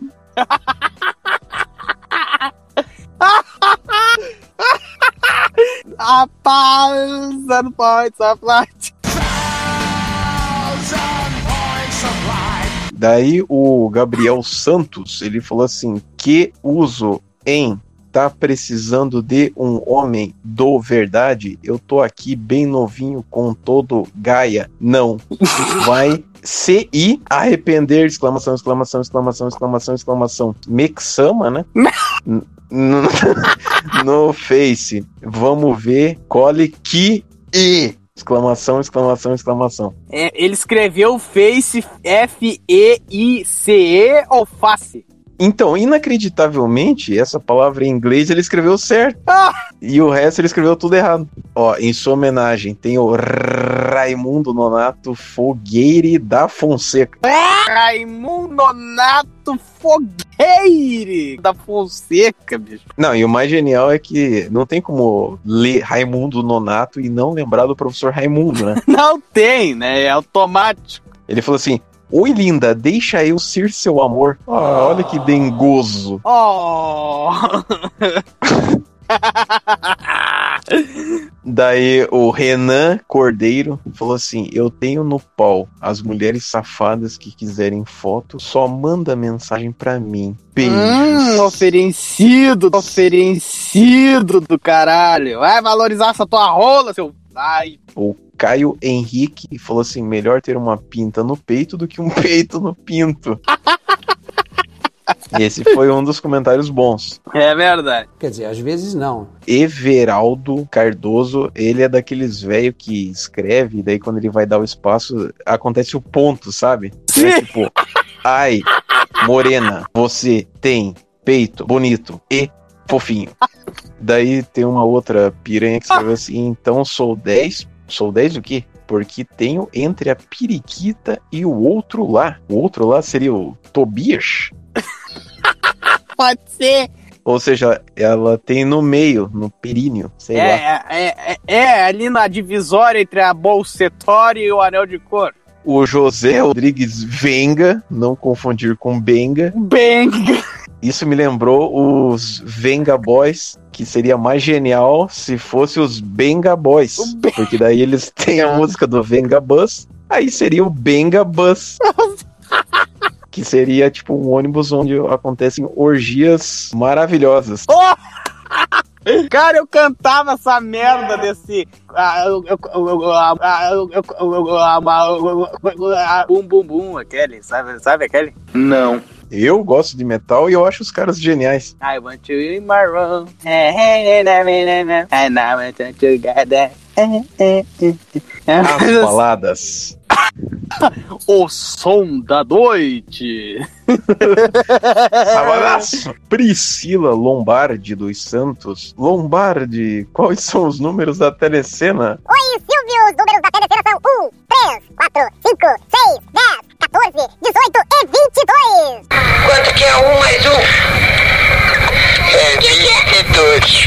Ela falou assim: sou sincera, é verdade. É, bom, acho que ela tá falando se mulher que tem pinta é safada, né? Daí ela falou assim: eu tenho nos seios e bunda. Ou seja, a mulher fez todo mundo imaginar a bunda e as tetas dela. Ai, que linda. Vontade de dar uns tapão. Tiquico é o nome do cara? Oh! Tiquico Florentin. Mamãe! Ah, tá. Ele é. Acho que ele é mexicano, sei lá. Ele escreveu assim: Você também tiene leite? Acho que deve ser leite. O cara tá perguntando se a mina tem leite nessa teta. cara Bom, quer eu entendi isso, bicho. Ou ele tá falando de uma mulher chamada Leti, de Letícia. Bom, era isso que tava marcado aqui. A Stephanie Oliveira falou: e esse negócio de pintinha nos seios é três pontinhos, é do seu corpo caralho. A pintinha não define se você é um pau no cu ou uma flor delicada ou etc. Nossa, crítica social. Clodoaldo Souza Alves falou: That hard and beautiful tits. Você não precisa traduzir.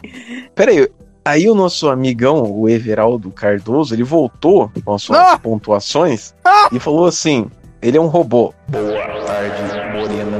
Eu gosto desse sinal e muito bonito. O amor e perfeito quando ama uma morena bonita é beijando o pescoço dela e fazer muito carinho e deixar ser ela mimosa e cheia de amor. Como é que você de- deixa uma pessoa mimosa? Puta que pariu. Aí o Evaldo Júnior com um comentário legal aqui, ele falou: Carai, cuzão, ela tem mais cabelo no peito do que eu. Pior que é verdade, bicho.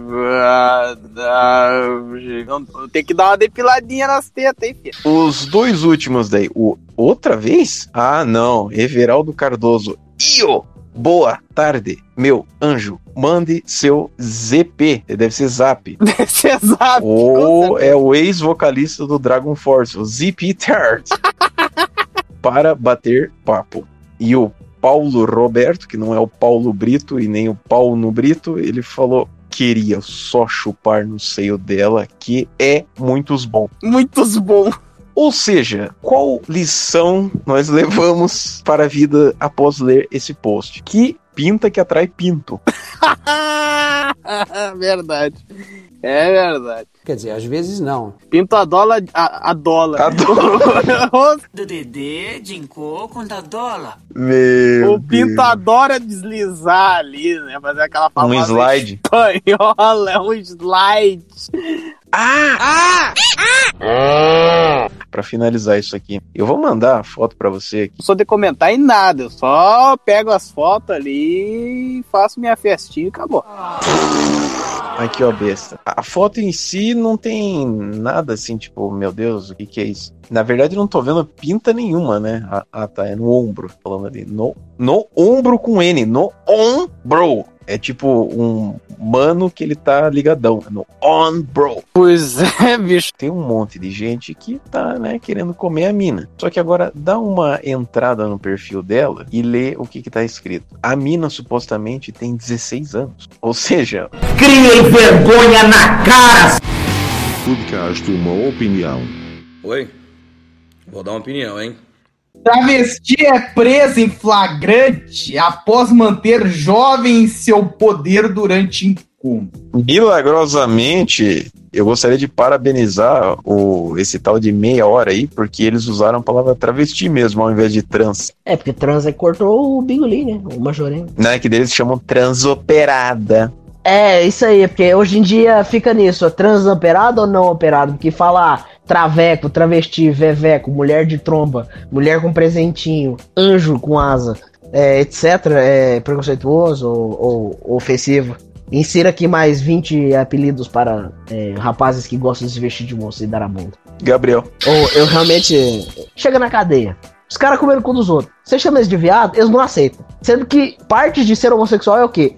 Dar ou comer loló de homem, certo? Você está na cadeia. Foda-se que você tá na seca. Se você gosta de pastel de pelo, você come pastel de pelo. Você não vai dar sua bunda. Eu entendo que tem o lance da pressão que eles fazem, que nem mostra nos filmes.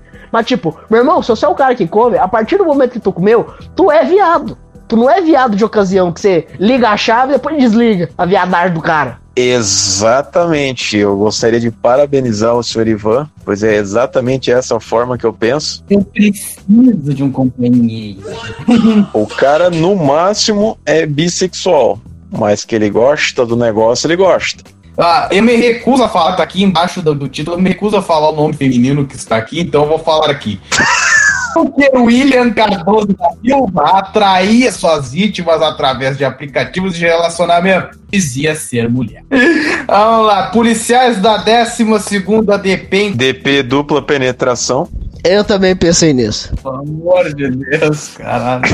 Imagine que legal uma delegacia que todo mundo fica fazendo sexo grupal. É a polícia do sexo. Esquadrão da foda.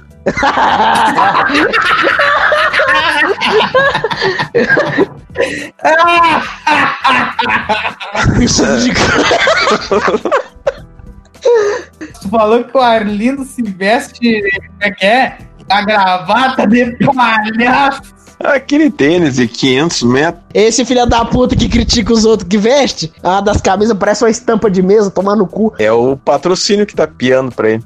Ele é obrigado a usar essas merda. É, ele pega a saia de bujão, que ainda existe, tem pessoa que usa, né? E faz uma roupa. Sabe quem que usa isso? A namorada do.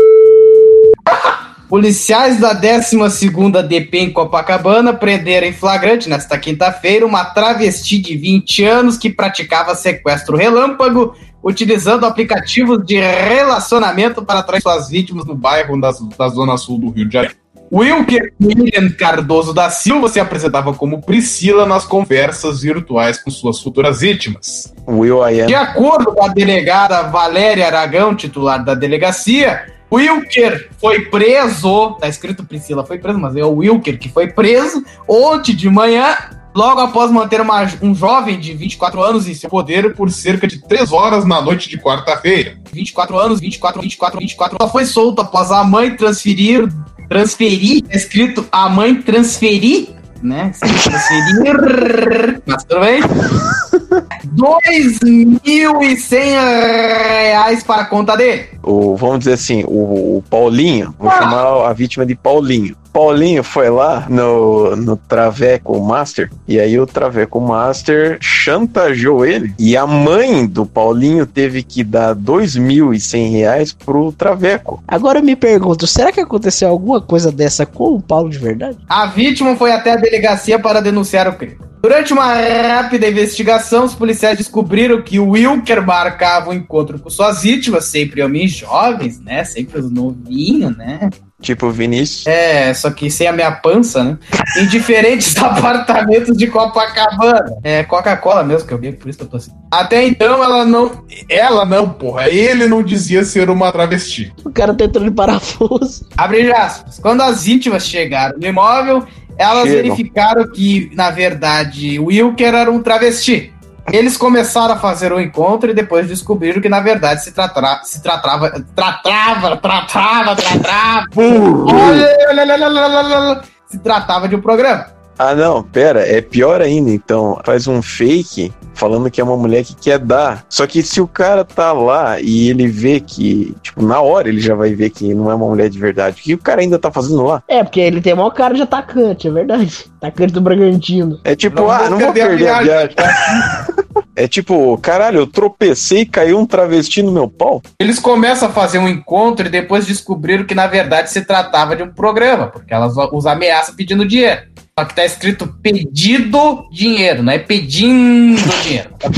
Eles eram obrigados a dar todo o dinheiro que tinham a deixar o telefone ou entrar em contrato, contrato com seus familiares para fazerem transferências bancárias, conta a delegada. Ainda segundo a delegada, Wilker ameaçava suas vítimas com uma faca bastante serrilhada, que poderia causar a morte delas. Ele agia desde 2017, confiando que não seria denunciado, ficando em liberdade impune. Impune. É verdade. Na 12 DP, Priscila diz. Priscila, caralho, Wilker diz ser acompanhante. Lá ele foi autuado por roubo qualificado, pelo emprego de arma branca e pela restrição da liberdade do jovem. Ele já tinha uma passagem pela polícia pelo mesmo crime praticado em 2017 contra o estrangeiro, ou seja, já é réu reincidente, já vai tomar ali no cu. Vítimas de crimes contra a dignidade selexual. Sexual, alerta, delegada. Quase que tava falando que essa é mais uma daquelas matérias do tipo, isso não aconteceu, mas tem foto, tem tudo aqui. Porque, cara, olha que bizarrice. Pra começar, o cara tava sendo mantido como refém por essa pessoa. A vítima lá só foi solto depois que a mãe do cara transferiu grana pra conta do Traveco. Só que vamos parar pra pensar uma coisa, tipo, esse Traveco deve ser o cara mais burro do mundo, porque a partir do momento que você tá dando os dados da tua conta, qualquer idiota pode conseguir investigar isso. Claro. E outra coisa, se o cara, tipo, entrou em contato com a mãe dele pra pedir que ela fizesse isso, por que que essa filha da puta não chamou a polícia? Também, ah, uma faca serrilhada. Pô, o cara não tem bola pra lutar com um travesti? Ora! Vai pro pau, mas não pra aquele pau. Tortura. Ah, se os seus pais não te mandar, você vai comer meia hora o meu cu, tipo. Quero fazer uma inclusão também dentro dessa matéria. Deixa eu ver aqui. Tá aqui, tá aqui. Deixa eu abrir aqui. Paulo Vitor de Oliveira. Ah! Paulo Oliveira! Groselhas, porra. Groselhas e mais groselhas, porra. Paulo Oliveira! Olha aí, Descobrimos? O quê? Peraí, e o mais genial é que além dele ser uma mistura do Paulo Oliveira, ele também é do Paulo Gomes, que é um cara que apresenta aqui. É o cara aí do Paraná, do Cidade Alerta! Todos os Paulos de referência nossa vem desse aí. Garoto de programa é preso por matar cliente que discordou do valor do serviço. Meu Deus. Paulo Vitor de Oliveira Gomes ainda roubou os pertences da vítima como forma de pagamento pelo serviço. E aqui tá o vagabundo. Policiais da Delegacia de Homicídios da Baixada Fluminense prenderam na última quinta-feira um garoto de programa acusado de matar um cliente no município de Queimados, na Baixada Fluminense, no Rio de Janeiro. Hum, faz jus ao nome, né? Queimar a rosca.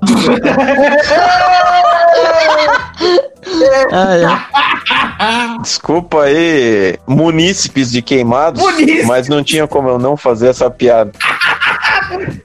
Ai, se fuder com essa palavra, cara. O crime dessa merda que aconteceu no dia 2 de julho deste ano e a vítima foi encontrada morta dentro do seu carro. Segundo os agentes da unidade, Anderson de Almeida Paulo. Anderson! O nome do cara também tinha Paulo no nome, por que será, mano? Puta que zona.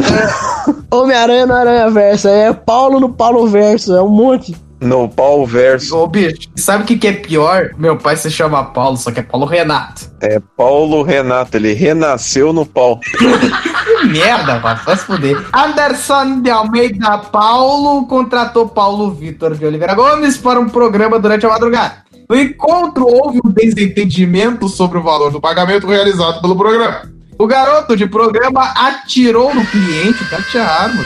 Atirou no cliente e fugiu do local levando os pertences da vítima, como forma de pagamento pelo serviço dado. Ou seja, deu cu. Apresentou a pistola. De acordo com a delegacia de homicídios, Paulo Vitor ainda roubou os pertences da. Tá, isso, os caras repetiram, caralho, porra! Sem vergonha. Entendeu? De acordo com a delegacia, o corpo da vítima foi contrato, encontrado dentro de contrato. Em contrato. Dentro do seu próprio carro, Paulo Vitor vai responder por homicídio. que beleza. Vai tomar no cu. Podcast Uma Opinião. Oi? Vou dar uma opinião, hein? Primeiramente, eu vou mandar um link para o senhor analisar uma postagem de uma pessoa no Facebook. Não! Deixa eu ver aqui. Esse é um dos posts dessa pessoa que só lê. Se quiser falar o nome, fala, mas sem falar o nome inteiro. A dona Stephanie aqui, Ela diz assim: quer seduzir, amor? Vem aprender com a professora aqui. KKKKK. Mais fotos delícias assim, acessem meu Insta. Não vai falar, né, Débio? Tá, corta isso aí. Sabe, pra ser sedutora, Sesh. Sesh. Sesh. S-E-X-I. Sesh. Você precisa nascer com o dom pra isso. Se você não tem, não adianta se enganar, meu bebê. Tá, vai se fuder. Eu te espero na calada da noite pra mostrar, sem R, Pra mostra. pra mostra, no caso.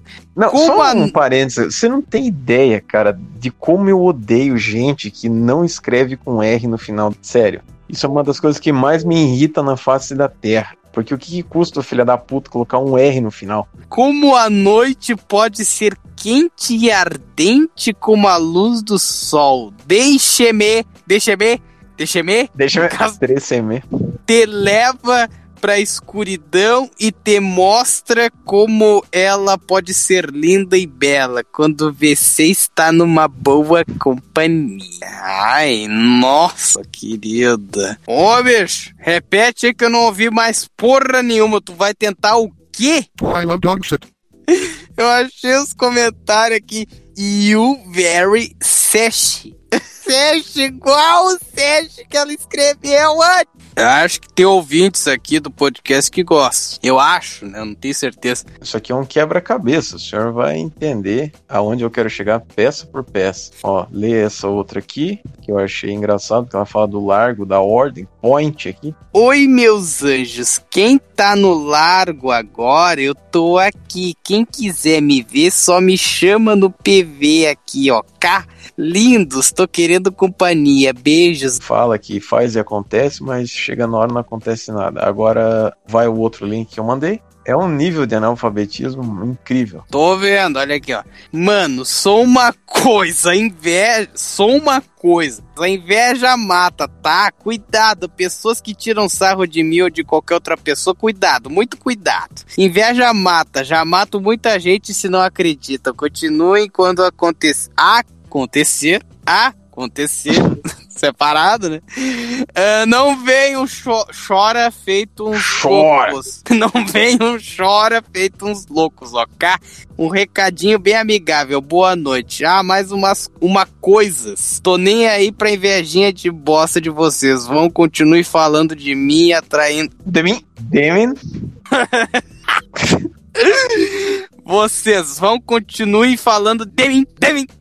Ah, e atraindo mais pessoas pro meu lado, me dando ibope. Eu amo, brilha. Ah, não. Que que é isso, cara? Não, não, não. A pessoa conseguiu colocar sucesso com 4 S. Sucesso! S-U-S-S-E-S-O. Sucesso. É. Bora lá. Quanto mais falam de mim, mais ibope, mais fama me dão. Beijos. Então tá bom.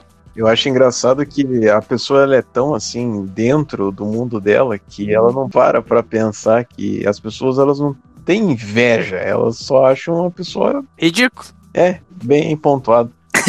Vamos lá aqui, ó. Sério, eu a Não, pera, já é a segunda vez que essa pessoa escreve acredito separado. Eu, eu não acredito que alguém consiga escrever assim.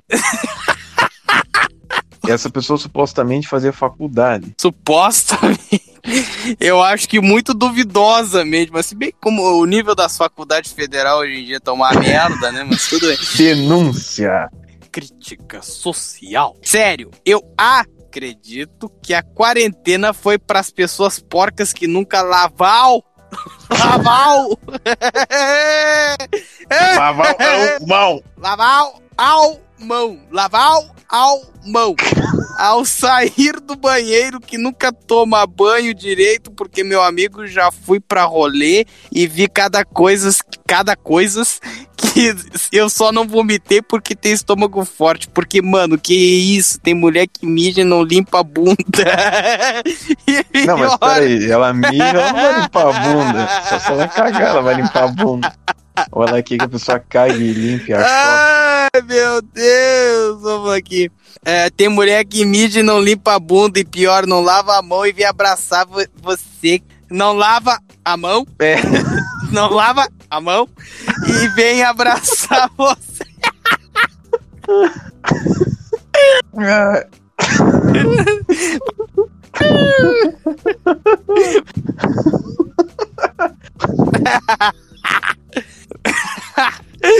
Ai, onde é que eu parei, bicho? Aqui. Credo, que nojo, mano. E os homens, mano, tem homem que não lava a mão, cara. E vem... é, é, sabe que eu tô lendo assim? O cara não bota vírgula no troço. Então a gente tem que, né? Passar a mão e, e você, que nojo, cara. Pior aí você fica imaginando como e. Como e. tá me ouvindo aí, viado? Oh, caralho.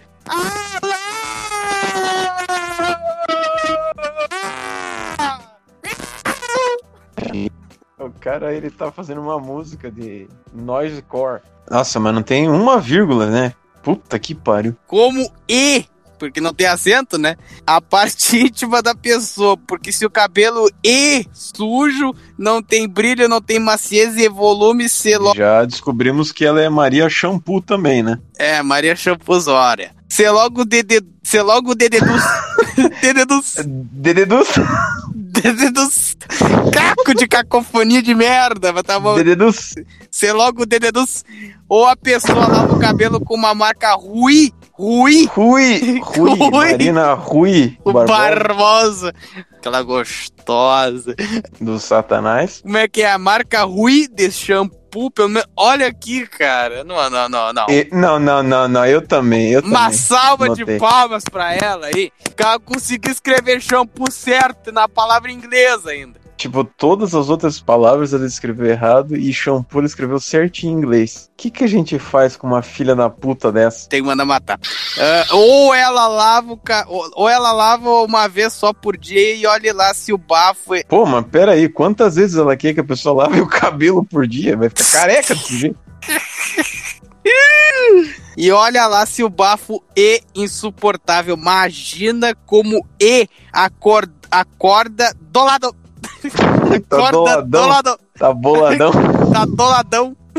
Acorda do lado de uma pessoa dessa e ainda ter transando. Ah, não. Ter transando com Z. Transendo. Com uma pessoa suja e imunda, cara. E por isso que não pego ninguém em rolê, não. Porque... Olha, ó, viu? Tá se contradizendo com o que ela tava falando antes. É, peraí. Ia sair, ia sair um catarrinho bom pra cuspir. Não foi dessa vez. Por isso que não pego ninguém em rolê. Não é porque ninguém me quer, é porque eu não quero pegar gonorreia. Gonorreia ou algo pior de uma pessoa suja, eu toda limpa com balde de lixo. E é a mesma coisa, desculpa o desabafo, galera, mas, mas, mas, mano, eu acho que essa quarentena foi pra prevenir essas pessoas porcas de pegar corona, cara. Só pode, kkk. que tem a ver isso? Isso quando os porcos ficam se achando, kkk. Só do, né? Só do risada e tendo pena, a pessoa já sai com roupa suja porque já vi gente fedendo e roupa suja eu reparo nesses detalhes e fico quieta rindo e tenho pena de pessoa e quase, e quase, quase, quase mandando uma Não, cesta não, de não, higiene não, pra pessoa ter um pouco mais disso. Desculpa, foi só um desabafo. Caralho. O cara É, virou do avesso aqui. Mas enfim, depois desse show de horrores, eu vou prolongar essa história falando que um, um dia tinha um cara que ele tava aqui em casa e ele tava conversando comigo e ele, ele pediu pra eu fazer um negócio que tava conseguindo fazer no celular dele. E aí eu vi que tinha aquelas bolinhas do Messenger, Facebook, sabe? A pessoa manda uma mensagem e daí fica tipo a bolinha com a cara da pessoa, sabe? Sim. Então, daí tinha essa pessoa lá mandando mensagem pro cara, e daí eu falei pra ele, ô, e o que que, te mandando mensagem pra você aqui e tal. Ele falou assim, ah, não, essa menina aí, todo dia ela me manda mensagem. Aí eu abri pra ver o que que era, e, cara, sem brincadeira, todo santo dia tava lá, oi, oi, oi, oi, oi. Ou seja, a pessoa tava no vácuo eterno e todo dia ela tava mandando oi pro cara. Então, tipo, a pessoa não tem um pingo de amor próprio e tal. Mas aí o que que acontece? Eu abri o perfil dela e vi todas essas bizarrices aí. Só que tem a continuação da história que eu tenho uma mensagem aqui, senhor ler, de uma pessoa que eu não vou revelar por enquanto, que saiu com essa guria. Puta que pariu, sério? Então é um relato aqui pro senhor ler. Mas espera aí, eu quero que o senhor faça toda uma interpretação que nem o Dal do Caixão e que nem aqueles aqueles programas que passam, que é um cara contando histórias e não sei o que, sabe aqueles programas que é da eu ia falar da Caiobá FM, mas nem tem esse estação, hein?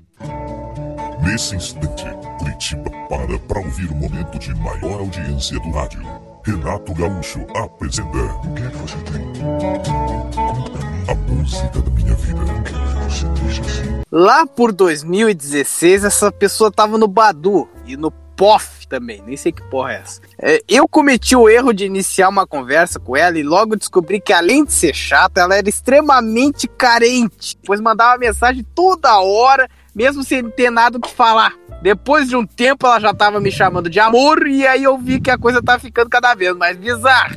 Ela dizia que quando namorava alguém, gostava de ligar pelo menos uma vez ao dia. Eu já fui dizendo que odiava falar o telefone que comigo isso não rolaria. Marcamos a merda do encontro, né? Pra tirar o porcaria daqui. Marcamos a merda do nosso encontro no Shopping Estação. Onde é que fica essa merda aí? É em Curitiba. Tá, mas aonde? É, fica é em Curitiba. Começamos a conversar e logo percebi que a loucura era, era real. Para começar, uma das coisas que me chocou foi ouvir que em pleno século XXI uma pessoa de 25 anos era virgem. Porra, ela era virgem, meu Deus do céu. Era daquelas que só fazem sexo depois do casamento. Eu já sou da opinião que é melhor fazer um test drive antes para saber se presta. Ela chegou a contar uma história que eu não entendi direito, de que existe uma vacina contra HPV que é dada de graça. Mas como ela era virgem, tinha mais de 24 anos, teve que pagar. Era óbvio porque ela não estava casada ainda ou porque não tinha nenhum namorado. Ela era realmente chata e falava de uma forma como se ela fosse a dona da razão.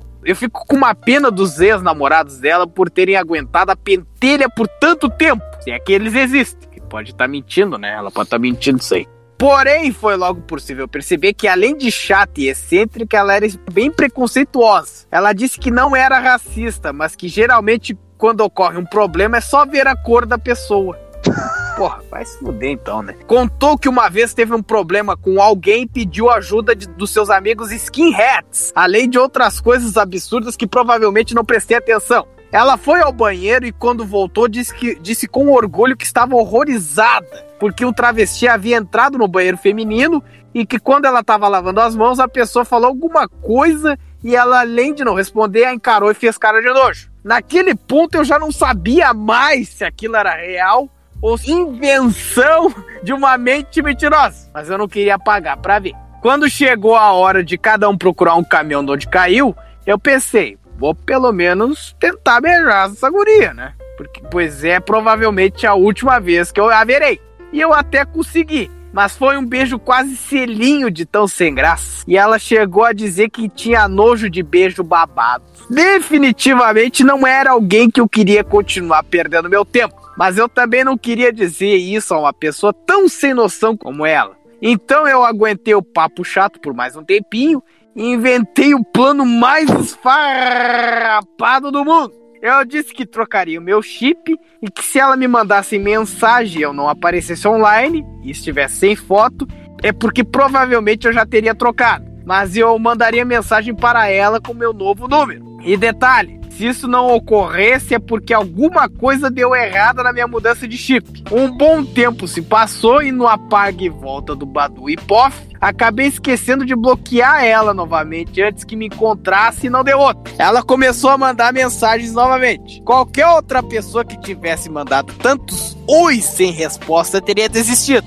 mas ela não. É a maníaca do oi. Até que um dia eu decidi me livrar do encosto e comecei sendo cara de pau dizendo que meu chip realmente havia dado problema. Então eu disse que agora eu tinha mudado completamente minha visão de mundo e que não queria relacionamento sério e sim só curtição. Isso foi o suficiente pra nunca mais ter que aguentá-la. Eu gostaria agora que o senhor comentasse sobre tudo isso que o senhor ouviu. Tem que fazer isso quando a, quando a guria é assim, entendeu? Quando a guria é um porre pra aguentar, que é o caso dessa aí. Que se deixar crescer, é foda, velho. É foda. Pra ter um relacionamento sério, aquilo ali não serve. Ela é a legítima guria xarope, entendeu? Ela vai te importunar onde tu for. Tem que cortar de tudo, sabe? Tipo, bloquear a existência completa dela, entendeu? E essa história, ela tem um plot twist. Opa, tem? Porque o Robinho é o mestre das ilusões. Então é o seguinte, meu querido Vinícius Quetes Lorenzo. Eu mostrei este post no Facebook para o senhor conhecer como ela era louca. Sim.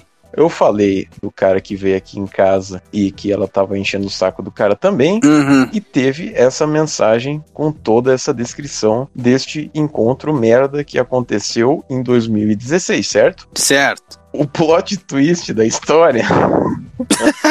o cara já tá rindo. o cara do encontro. Era eu. Ah, não, não, não, você é mentiroso. Cara de Deus. É, é, Você viu que eu fiz todo um texto, né? Porque eu achei que não ia lembrar de todos os detalhes. né? é que o cara é roteirista, né? Não adianta. Não, e o pior é que teve uma hora que ela foi no banheiro. É um detalhe que eu não coloquei no texto ali. Teve uma hora que ela foi no banheiro, cara, e me deu, tipo, muita vontade de cair fora dali. E deixar ela sem entender nada, entendeu? Mestre das ilusões. Como eu sou um observador do comportamento humano, então eu queria ver onde aquilo que ia dar, né? Aí eu acabei aguentando o resto do encontro merda. Robson, Robson, por favor. Eu quero pausar aqui. Eu, eu vou dizer aqui, tava analisando, eu acabei seguindo ela, né? E adivinha o que, que aconteceu? Não, não, não, não, não, não, não. Não me diga que ela mandou. Oi! Oi! Não, não, não, não, não. Sério Me, não? me manda um print disso em nome de Cristo, por favor. É que, tipo, eu não sei se eu, se eu tirar print vai notificar ela, acho que não, né? Ah, mas ela é burra, esqueceu? É verdade. Pera aí, cadê o print aqui? Olha só, olha aí, ó. Melhor episódio do podcast de todos os tempos. Olha aí, olha aí. Caralho, mano. Podcast Uma Opinião. Oi? Vou dar uma opinião, hein? Vai lá, seu Robson, qual é o seu relato que o senhor vai fazer? Então, é o relato da tatuagem, a história da tatuagem, porque recentemente eu corrigi uma tatuagem que, pelo que eu tô vendo aqui, ela parece que tá ok agora. Eu acho que não vai dar mais nenhuma cagada. Parece. Mas, para vocês entenderem o porquê essa restauração foi feita, eu vou mandar um texto aqui pro Vinícius, porque, novamente, eu achei que eu poderia esquecer de algum detalhe. E aí eu fiz que nem na história da Debbie Lloyd lá. Quando você começou a contar semana passada a história da tatuagem, que você falou, ah, eu fui retocar minha tatuagem, era um cogumelo, eu poderia jurar que você ia falar que era um cogumelo do sol. Oh, o cogumelo do sol, eh, ele faz o meu pinto crescer, porque eu sou japonês, eu tenho pinto pequeno. O meu pinto já é um cogumelo. Vamos lá, então. Começando o texto do senhor Mas lê com emoção. Robin. Lê com eu. Coloca o pau na boca.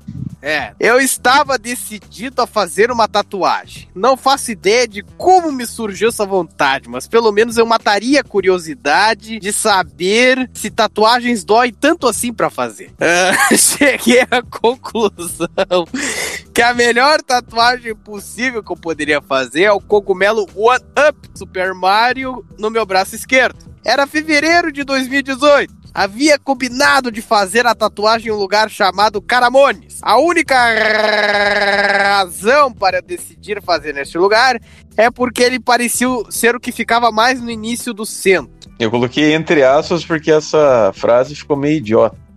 tá. Meu horário era o das nove da manhã. Cheguei uns 15 minutos antes e a minha primeira decepção é que o tatuador não estava lá. Apenas um cara que agia como recepcionista. Olha como é que o cara trata, né? O, o coitado do recepcionista. Agia como recepcionista. Não, você vai entender. Tá, tá. E que. o Ricardo, você caga rindo lá, ó. E que. e que imagino que seja o dono. No caso, ele achou que o recepcionista fosse imaginava o dono. Imaginava ser o dono. É o dono que é recepcionista, no caso. Isso era o faxineiro do lugar, o Robson tava achando que Eu fui enganado, viu? Eu nem sabia. Fui tapeado! O tempo foi passando e o tatuador não chegava nunca. Foi aí que eu comecei a achar estranho, porque só ele estaria trabalhando aquele dia. No dia anterior, quando marquei o horário, havia pelo menos mais um rapaz tatuando. Tudo bem que estávamos próximos do carnaval, mas algo parecia errado. Depois de uma meia hora, o tatuador finalmente chegou. Fez todas as frescuras que tinha que fazer e começou meu desenho. O lugar era tão capenga que não tinha nem impressora. O cara teve que imprimir umas referências em uma loja ali perto. o lugar era tão capenga que o cara fez a tatuagem no meu braço com giz de cera. É aquelas tatuagens de, de chiclete. Ah, cadê? Ele demorou mais uns 45 minutos para terminar o desenho. Então começou a fazer a tatuagem e eu pude experimentar a sensação. Não achei tão dolorido assim, afinal, para quem já teve o pubis, o saco e o pau cauterizado. Puta que eu pariu, hein, bicho? Aquilo não era nada. Essa é uma história que eu pretendo contar outra hora. Então, tô curioso. Não, isso aí não era pra você ler. Não, mas vai, vai, vai contar uma hora. Parece até final de conto erótico, né? É, então ela apareceu na minha porta com sua prima, mas isso é uma outra história. Essa outra história nunca vem, né? Vai vir. Começaram a surgir pessoas no estúdio e aí é que a coisa começou a desandar. A grande maioria queria colocar piercings e essa merda desse microfone não para no meu nariz. É, a grande maioria queria colocar piercings e o recepcionista barra possível dono se mostrou um inútil. Pois ao invés... Pois ao invés dele cuidar disso, ele mandava o tatuador fazer o serviço. Sem brincadeira, a cada piercing que ele ia colocar, eu passava meia hora esperando. Uma tatuagem que era pra durar umas duas horas no máximo, parecia que não terminaria naquele dia. Estava no horário de almoço e chegaram ao cúmulo de pedir para que eu almoçasse com eles. Quer dizer, Hum. o tatuador esquentaria a comida dele no micro-ondas da loja enquanto ficava cuidando do local e o suposto dono barra faxineiro barra recepcionista ia comer em um restaurante ali perto. Cedi e fui comer com o cara.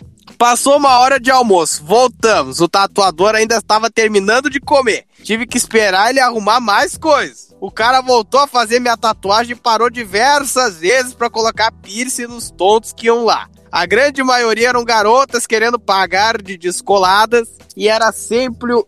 Sempre, ó, o Cebolinha. Essa merda desse microfone não para, eu fico louco. Pinto a dólar. Era sempre. Era sempre uma enorme frescura.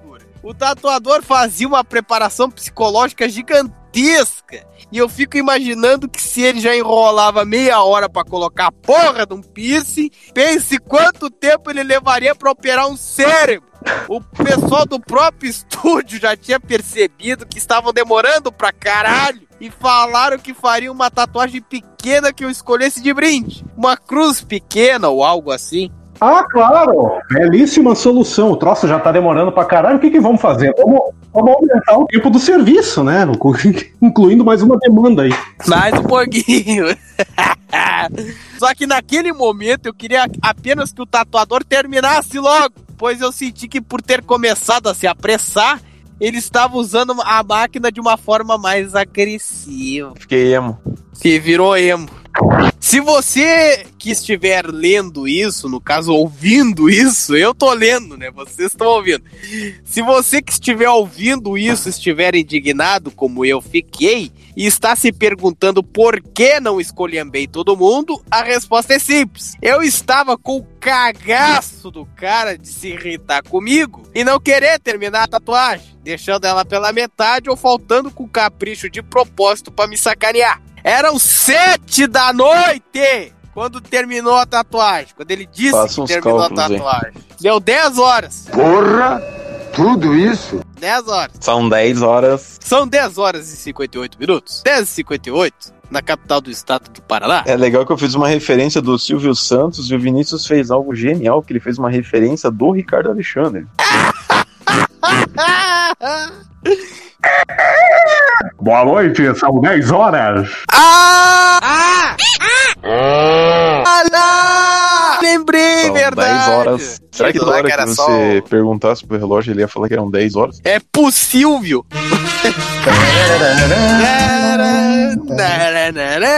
Ah, já comecei a ver a Fazenda aí, Vinícius. Vai tomar teu cu fazendo.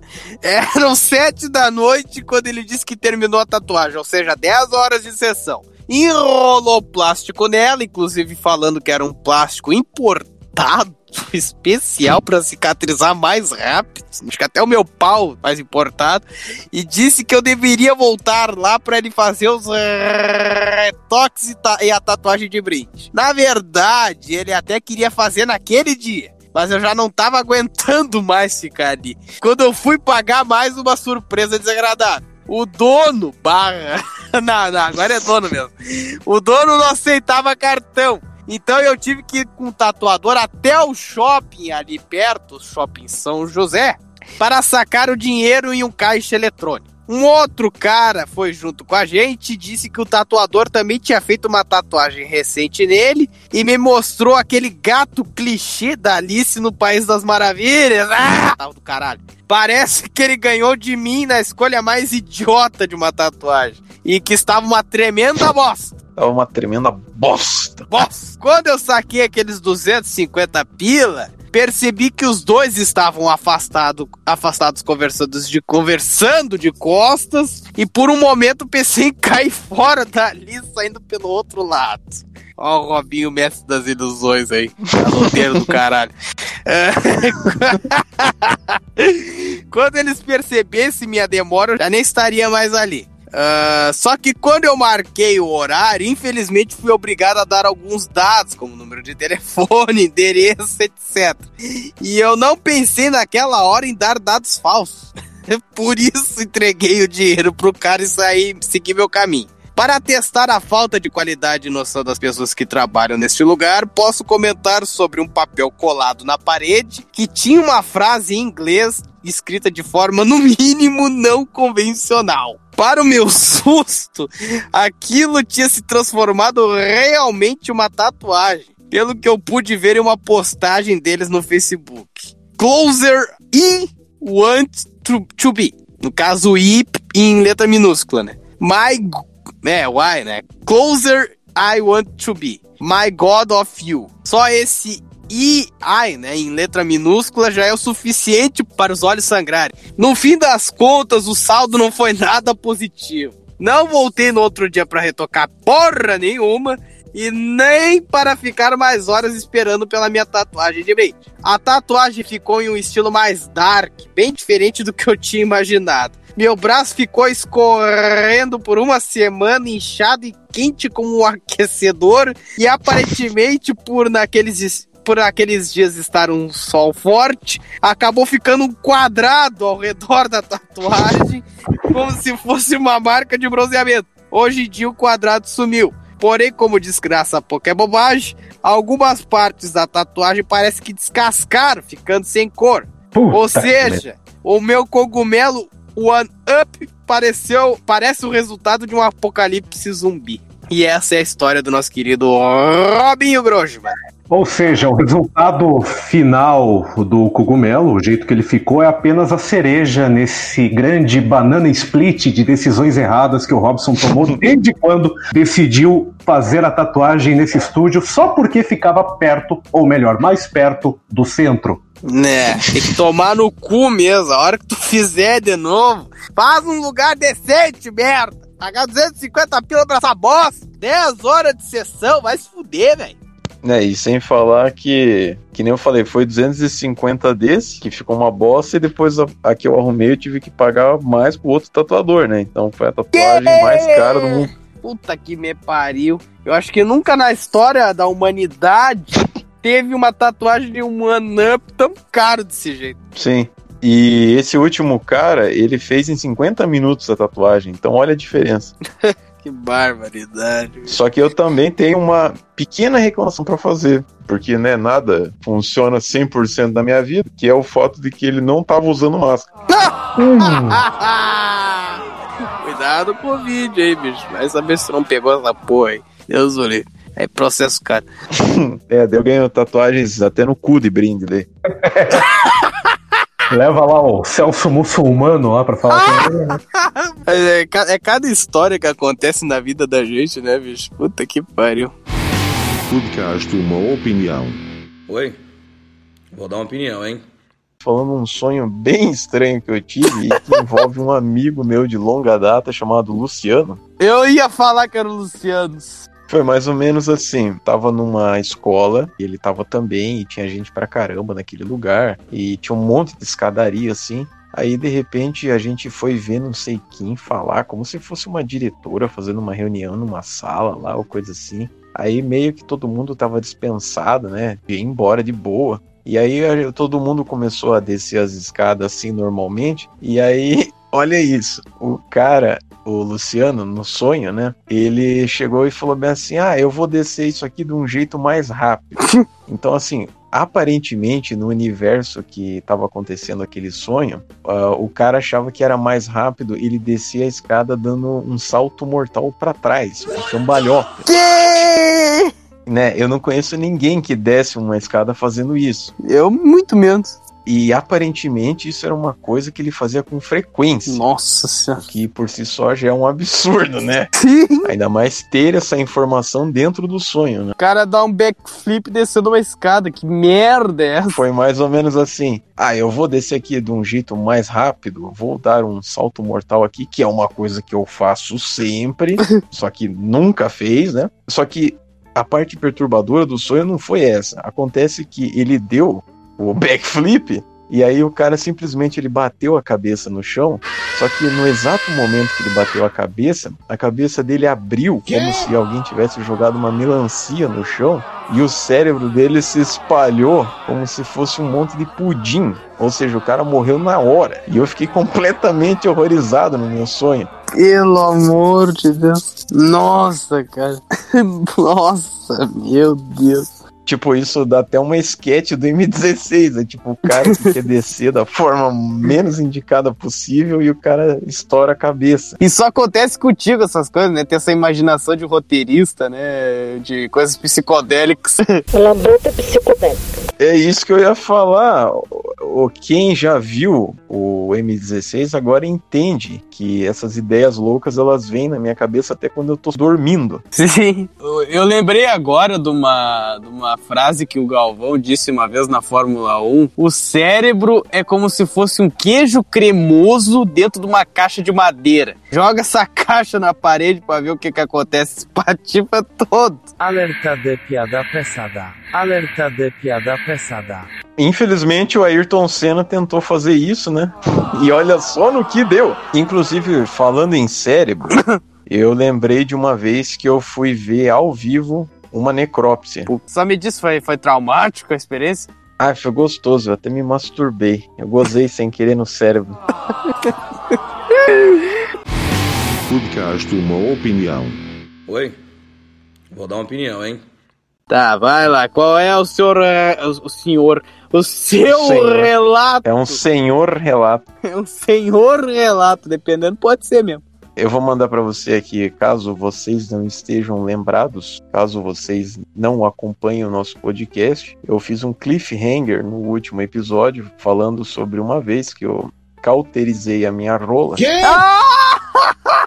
É o momento de vocês conhecerem essa história lúdica. Cara, eu tô curioso, porque eu não. Eu, não, eu, eu vou dizer com sinceridade aos nossos ouvintes que eu não vi essa história ainda. Então eu estou curioso. Espero que o senhor goste. É, eu vou me masturbar com essa história aqui. Vamos lá, então, então, Então, Zuru. Conheci uma garota pelo Badu em 2015 e logo marcamos o encontro. Óbvio, nessa época era comedor de gente, né? Ele- ele era. Ah, e logo marcamos o encontro. Ela me falou que era de outra cidade, mas que atualmente morava com uma amiga em Pinhais. Não é São José dos Pinhais, é Pinhais é uma outra cidade ali na região metropolitana de Curitiba. Nosso primeiro encontro foi basicamente do lado de fora do terminal de ônibus de Pinhais. Olha a merda. Olha onde é que foi o encontro, né? O local, melhor local possível. O que tínhamos em comum é que ela gostava de metal mais especificamente de black metal. Mas para mim, isso era só um detalhe, já que eu escuto desde The, The Shadows a, a Kant. Ah, eu não lembro se nós chegamos a ter um segundo encontro, entre aspas, normal, ou se já fomos para o motel. Parece uma informação apelativa jogada no texto, mas ela é necessária para entender um acontecimento que será relatado em breve. Aproveitando para comentar sobre a estadia no motel, eu aconselho todo mundo que for passar a noite em um que leve. Leve. Leve. é, que leve protetores auriculares. Eu não fiz e dormi mal pra caramba devido a barulhos gerais. Inclusive, aqui vai uma crítica ao pessoal que trabalha em motéis. Vocês realmente acham normal ouvir música alta às seis da manhã? Aquelas velhas faxineiras ligam os radião lá, na moral. E- liga, na, liga na Rádio Mais pra ouvir o bailão da Mais. Só aquelas musiquinhas do Gabriel. É na Rádio Ativa de Matins. A tentativa de relacionamento não foi pra frente. E depois de uns três meses eu percebi que umas verruguinhas começaram a aparecer na minha pelve, saco e pausa. Eu pensei que eram espinhas, que inclusive eu tenho algumas, isso é normal, viu? No pão. Tenho. De vez em quando aparece uns. É, é sério mesmo. Mas isso, mas isso aí. Esse relato é pra abrir os seus olhos, hein? Quem sabe mais um na fila, hein? Queimação de pau. Só parece que é uma filhinha. Claro, o cara aqui. bate tanta punheta que até estoura. Deve ser O por cara isso, tá cara. com o pau lacerado. Vamos lá. Eu pensei que eram espinhas, mas comecei a achar estranho, pois toda vez que eu tirava uma, ficava saindo um pouquinho de sangue, aí já não é o meu caso. E elas sempre voltavam. Eu chegava a puxar essas verruguinhas da minha pelve com um cortador de unha. Meu Deus do céu! Aí ele bota um, um entre parênteses aqui. Desculpe por fazê-los mentalizar esta imagem horrível. Eu comecei a ficar preocupado e fiz o que todos fazem quando acham que tem alguma doença. Pesquisei no Google. Eu, eu sempre. E a minha. Sério. E a minha pesquisa se mostrou acertada. Eu estava com HPV, papiloma vírus humano. Pelo que eu entendi nos homens, o problema é puramente estético, enquanto que na mulher pode dar umas merdas. Inclusive, elas fazem vacina, né? Elas tomam vacina quando tem 12, 14 anos. Como ela tinha sido a única com que eu tive relações naquele espaço de tempo, só poderia ter pego dela. Porém, eu usei preservativo.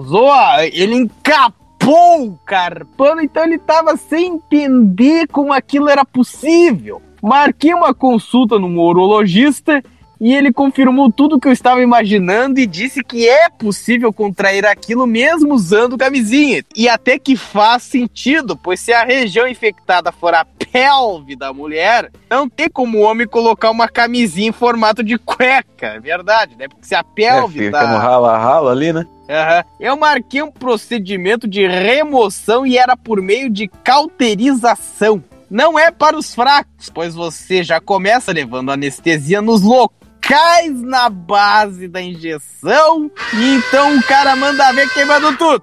É uma daquelas sensações que você acha que nunca vai sentir na vida. As expressões Great Balls of Fire e pau, e pau de pai e pau de fogo nunca fizeram tanto sentido. Tá pegando fogo, bicho! Chama o bombeiro lá! Ah, mas eu confesso que tanto as injeções quanto a cauterização não foram coisas insuportáveis de aguentar. Mas a cicatrização foi foda. E tive que me virar em relação ao processo de cura. Feridas se formaram nas partes queimadas e ficavam escorrendo pus e plasma com uma certa frequência. E era algo bem bizarro. Então, no final do dia, quando eu ia tomar banho, minhas cuecas, que são todas brancas, ou seja, cheia de freado, ah, estavam.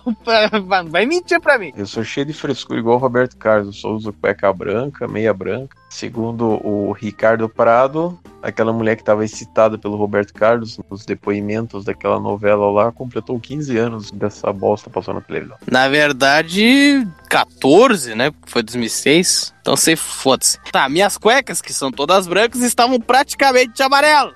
eu não queria zoar todas as minhas cuecas. Então eu dava um jeito de lavá-la durante o banho. Colocava outra e no outro dia eu repetia o processo trocando as cuecas. Que transtorno. Houve ocasiões que, para a sujeira parar, eu até colocava fita isolante em diversos lugares. Inclusive enrolando a minha rola. Haja droga! Caralho, cara, o cara enrolava a rola com fita isolante. Meu Deus do céu.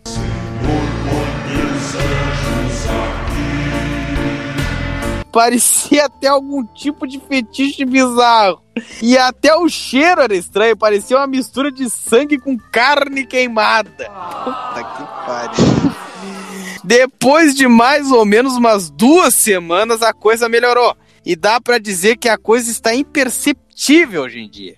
Só que na época, além de ter que aguentar isso, eu estava trabalhando em uma empresa de cobrança. E graças às idas ao médico, mesmo levando atestados, eu tive minha comissão descontada. E ironicamente foi o mês que eu tive os maiores pagamentos. O mês que eu trouxe mais dinheiro para a empresa foi o mês que eu menos recebi.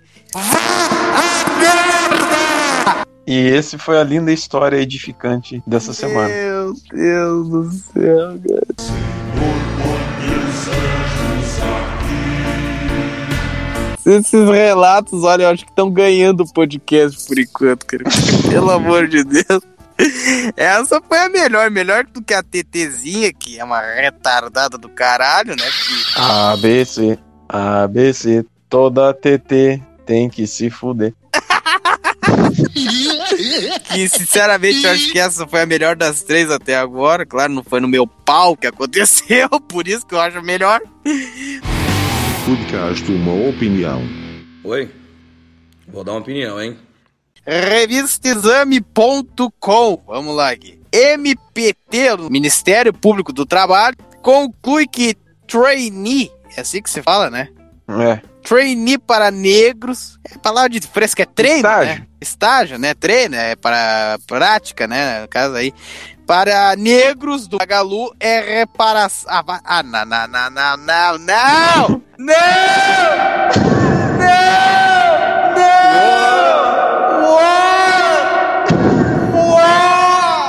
Ministério Público do Trabalho conclui que esse trainee para negros do Magazine Luiza é reparação histórica. Em 18 de setembro, o Magazine Luiza abriu seleção para vagas de estágio exclusivas para as pessoas negras. O MPT recebeu 11 denúncias em que a empresa é acusada que a, que a empresa é acusada de promover prática de racismo. E segundo os dos denunciantes, o motivo seria o impedimento a pessoas que não tenham o tom de pele desejado pela empresa de participarem do processo seletivo. Segundo o órgão, essa exclusão se traduz na falta de oportunidades de acesso ao emprego, na desigualdade de remuneração e na dificuldade de ascensão profissional, quando se compara a situação de pessoas brancas. O que os empregadores não podem fazer criar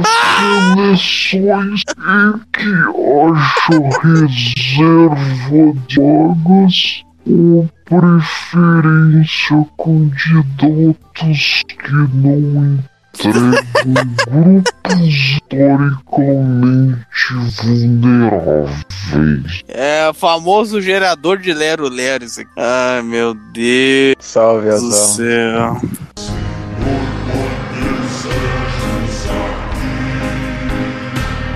Disse a coordenadora nacional de promoção da igualdade. Meu Deus do céu. É puta igualdade. É a igualdade que os caras só podem participar se eles forem negro.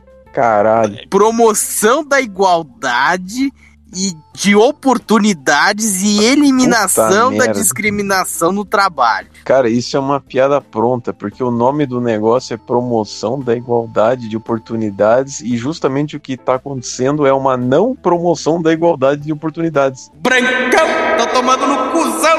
Tem e eliminação da discriminação no trabalho. O que que tá acontecendo? o que que tá acontecendo? Discriminação no trabalho. Só tem uma solução. Pau no cuzão! Tomar no cu, cara! A merda! Ah, pelo amor de Deus, cara. Vai, vai, eu fico puto na minha cara com essas coisas. Vontade de chutar esse carro inteiro.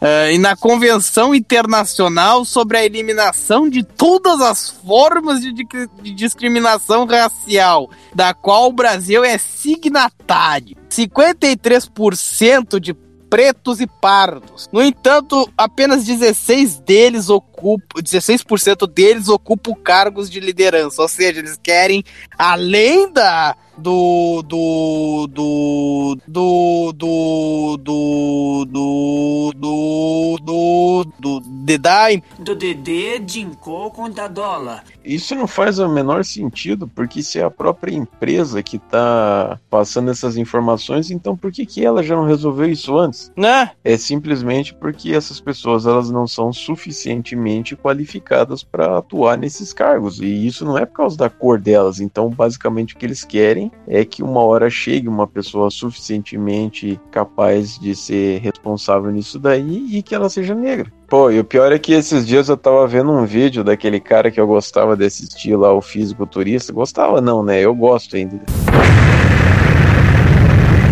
Alô? Voltei, voltei.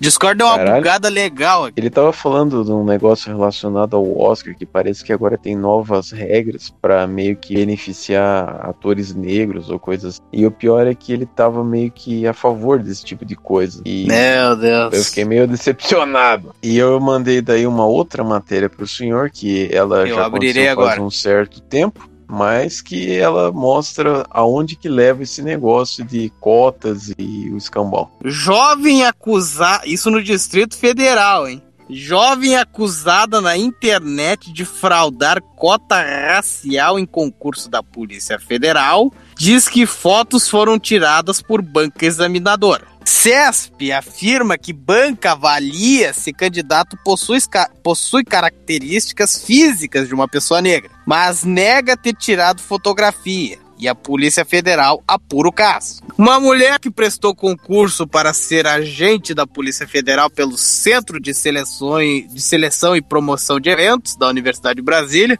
em 2018 está sendo acusada nas redes sociais de ter, de ter fraudado as cotas raciais do exame. Fotos de Glauciele da Silva Dias, que circulam na internet como tendo sido feitas para garantir a classificação, são diferentes das postadas por ela atualmente. Na última segunda-feira, a exoneração dela foi publicada no Diário Oficial da União. Segundo os advogados Reinaldo Mousalas, que nome, hein? E Valberto Azevedo, os caras têm cada nome que eu vou te dizer.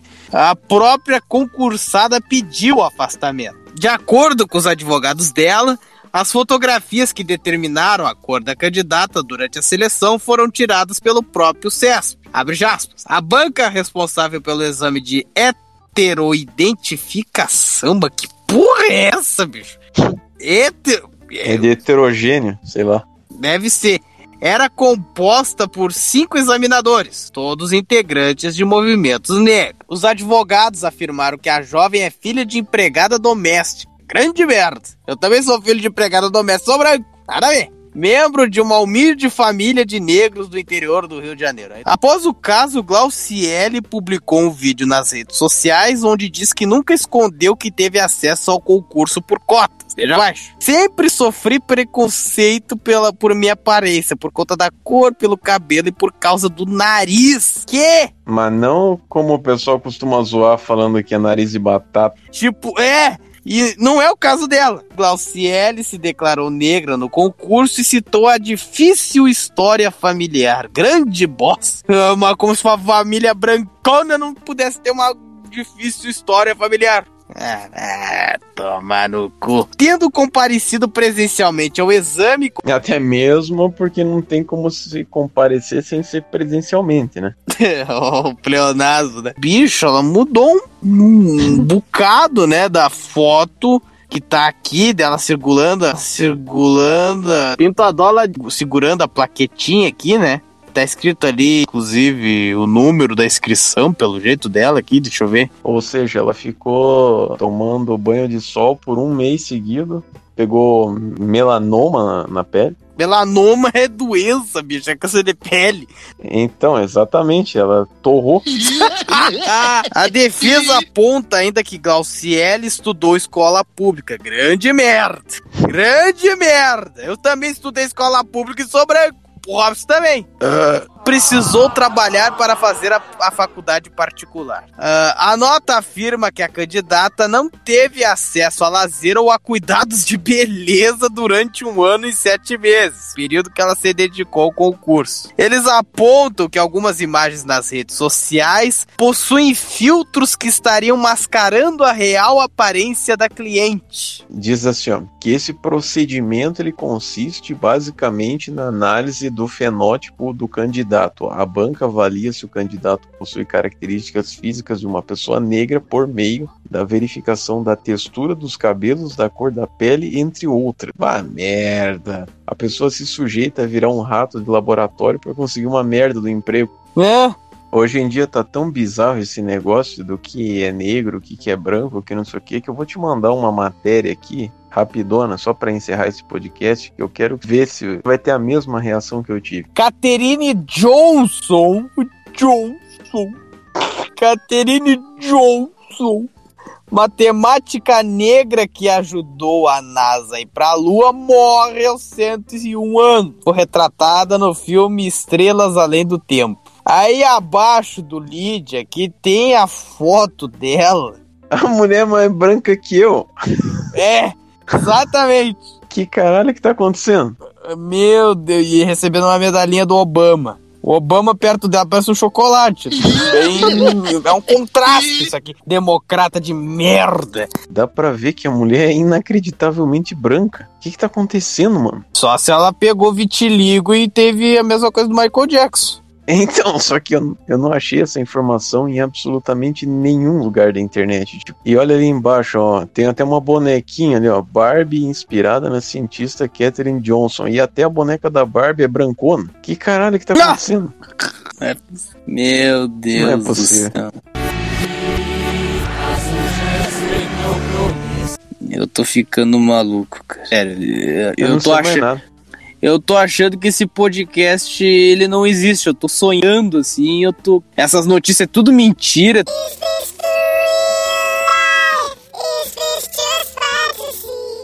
Tinha que ver umas fotos dessa Caterine aqui quando era nova. Será que tem? Tem só em preto e branco. Pois é. Não, mas dá pra ver se a pessoa é negra, mesmo em preto e branco. Dá pra ver. Ah, então o senhor tem que fazer parte daquela bancada lá que decide quem que é negro e quem que não é. Podcast Uma Opinião. Oi? Vou dar uma opinião, hein?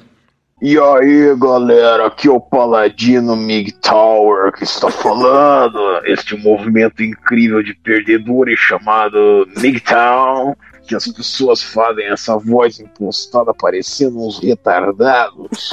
Ou seja, o Paulo Brito já fazia isso há muito tempo e nem por isso ele é um tiozão MGTOW. É tudo galera que não sabe aceitar um, sei lá, um não. Ai não, as mulheres não prestam. Ah, eu vou comer um travesti. Homens seguindo o seu próprio caminho. Não somos um movimento. Mas daí nós temos o quê? Temos regras. É, e uma galera. O Burger King fez uma cagada comigo. Tá, foi assim. Eu fui na porra do shopping. E lá dentro tem a porra do Burger King. Aí eu pedi, tipo, milhões de coisas lá. E eu quis personalizar um monte de parada. Tipo, ah, o cara não quer batata, daí ele troca por não sei o que, e assim vai. Fiz uma esculhambação lá, e o cara, na hora de me cobrar o atendente, ele cobrou, tipo, valor X. Aí depois que eu percebi que ele tinha me cobrado errado. E aí eu falei pra ele, ó, cara, você me cobrou seis reais a mais. E eu fiquei explicando pro cara, fiquei explicando, explicando, explicando. E o cara não entendia e falava que era não sei o que o sistema, não tinha o que fazer, blá blá. Eu falei assim, então não existe nenhuma forma de resolver isso. Daí ele falou, é, não. Eu falei, tem como você chamar gerente? Ele falou, ah, tem, mas ela vai falar a mesma coisa que eu tô falando. Eu falei, não, chama ela lá que eu quero encher o saco dela. Eu apresentei a pistola. Aí eu fiquei esperando um tempo lá, daí eu acho que eles estavam querendo me enrolar, tipo, ah, esse cara vai desistir, vai embora. Mas não, eu fiquei lá, falei com outro cara, Tipo assim, ô, cadê a gerente aí? Você pode chamar ela? É fácil de resolver um problema. Falei com outro cara, né? Dele, não, já vou chamar, já vou chamar. Aí, tipo, ela chegou, daí eu expliquei tudo de novo o negócio, e daí o pessoal veio com umas desculpas e não tava entendendo, não sei o quê. Aí até que eu, tipo, simulei a compra na frente da mulher, e daí ela realmente percebeu que eles estavam me cobrando seis reais a mais, e aí ela devolveu. Então, quer dizer, não é porque é seis reais, é porque, né, eu vou pagar mais de ser enganado por quê, né, se o erro é deles. Tá, aí nesse dia, eu tinha comprado um monte de bosta, realmente. Então, assim, eu tava com dois copos de shake, porque lá não tem aqueles copos como se fosse para viagem. Eu tive que pegar um 99 praticamente para ir para casa. Tem uma tampinha de merda lá, mas é aquela tampinha que tem o canudo, né, e tal. Então, porra, eu fui no, no 99, quase derramei tudo no carro do cara, né? Porque puta que pariu, eu tava com um monte de coisa mesmo. Aí quando eu cheguei na minha casa, eu sofri para abrir o portão também, mas enfim, aparentemente estava tudo certo. Aí quando eu comecei a guardar as coisas, o que, que eu percebi? Cadê meu celular? Oh! Tipo assim, a porra caiu no, no carro do 99. Aí eu pensei, tipo, puta que me pariu, né? Fudeu. Eu comecei a ligar pro meu próprio celular, né? Do telefone fixo que tem aqui. E aí eu pensei, tipo, vou tentar a esperança do cara, né? Perceber que tem um celular ali e de alguma forma o cara me devolver, né? Porque ele já tava aceitando uma próxima corrida. Então eu pensei assim, o motorista ele até pode ser honesto. Só que se o próximo cara que entrar no carro ver o celular e o celular começar a tocar, ele simplesmente vai fingir que é alguém que tá ligando para ele, né? E tipo, foda-se. Mas ainda bem que o, o motorista percebeu que tinha um celular lá e que eu tava ligando e era um cara honesto, daí ele voltou rapidinho pro carro e me entregou lá. E deu, né, agradeci ele e tal, e dei uma gorjeta para ele no, pelo aplicativo, né? Coisa que eu nunca faço. tá, então essa foi a, a desgraça que eu quase perdi a porra do meu celular. Teve uma outra cagada, que dessa vez foi na Riachuelo. Eu tinha feito uma compra online de cinco itens e tinha apenas três e dois foi feito um vale lá e tal porque não tinha. Só que eu não queria o vale, eu pedi para eles fazer um ressarcimento né, na minha conta corrente e eles não fizeram isso até agora. Só que a questão que fode mais ainda é que os itens que tinham eu escolhi para eu ir até o local lá do shopping e eu pegar e levar para minha casa, que eu acho mais prático. E aí eu cheguei lá e falei com a mocinha, ó, eu vim pegar aqui o nome de Robson Grossman e tal. Robson Grossman. aí ela pediu a identidade, né, então ele ficou tentando achar um negócio lá. Tá, beleza. Ela achou um pacote, me deu. Eu fui embora, assinei lá o negócio que eu tava pegando os itens. Cheguei em casa, tipo, comecei a fazer umas outras coisas aqui, deixei pra dar uma olhada na- nas paradas depois. E aí chegou um amigo meu aqui que adivinha quem que é, Vinícius? Lucianos! É o meu butt buddy, né? A gente tava jogando uma merda aqui. Daí eu falei assim: ah, vou arrumar umas roupas aqui. Inclusive, eu fui pegar uma, uma roupa, uma encomenda que chegou lá e tal. Aí quando eu abri o negócio, em vez de ter as minhas blusas e as paradas que eu comprei, tinha como se fosse uns panos de prato. Ah, merda! Umas coisas nada a ver. Aí eu pensei, que porra que aconteceu aqui? Daí quando eu fui ver, o nome da pessoa tava como Robertson Mariano, não sei das quantas. Que? À vontade, pra caralho. A mulher teve a capacidade de confundir Robson Grossman com Robertson Mariano, não sei da quanto. Com o Joãozinho das Couve. Aí eu fiquei, tipo, pensando, puta que pariu, né? Eu liguei lá, daí falei, ô, então, eu até que horas fica aberto aí? Era umas 9 horas, acho. A mulher falou, ah, até as 10, coisa assim. Aí eu falei assim, vou ter que voltar aí, porque me deram encomenda errada e tal, não sei o quê. Aí, por sorte, o Luciano me levou até lá, né? Eu consegui resolver a porra do problema. Inclusive, se eu quisesse ter sacaneado o, o cara da encomenda, eu podia ter pego um pano de prato, que daí quem ia se fuder era a loja, né? Ah, mas o pano não tá aqui. Quem mandou vocês mandar errado, seus desgraçados? Agora é meu, foda-se. Caga aí. Seus burros. Daí no dia seguinte, eu tinha combinado de ir numa churrascaria com a Kelly, que é uma churrascaria que eu ia com uma certa frequência. E aí aconteceu uma desgraça que o Vinícius até tá sabendo, que é um absurdo isso, que é a churrascaria não tava servindo picanha. Ah, que merda, cara! Ou seja, o o cara vai na churrascaria comer milhões de picanha e não tem picanha. Acho que tinha merda e não tinha picanha, cara. Pelo amor de Deus, cara.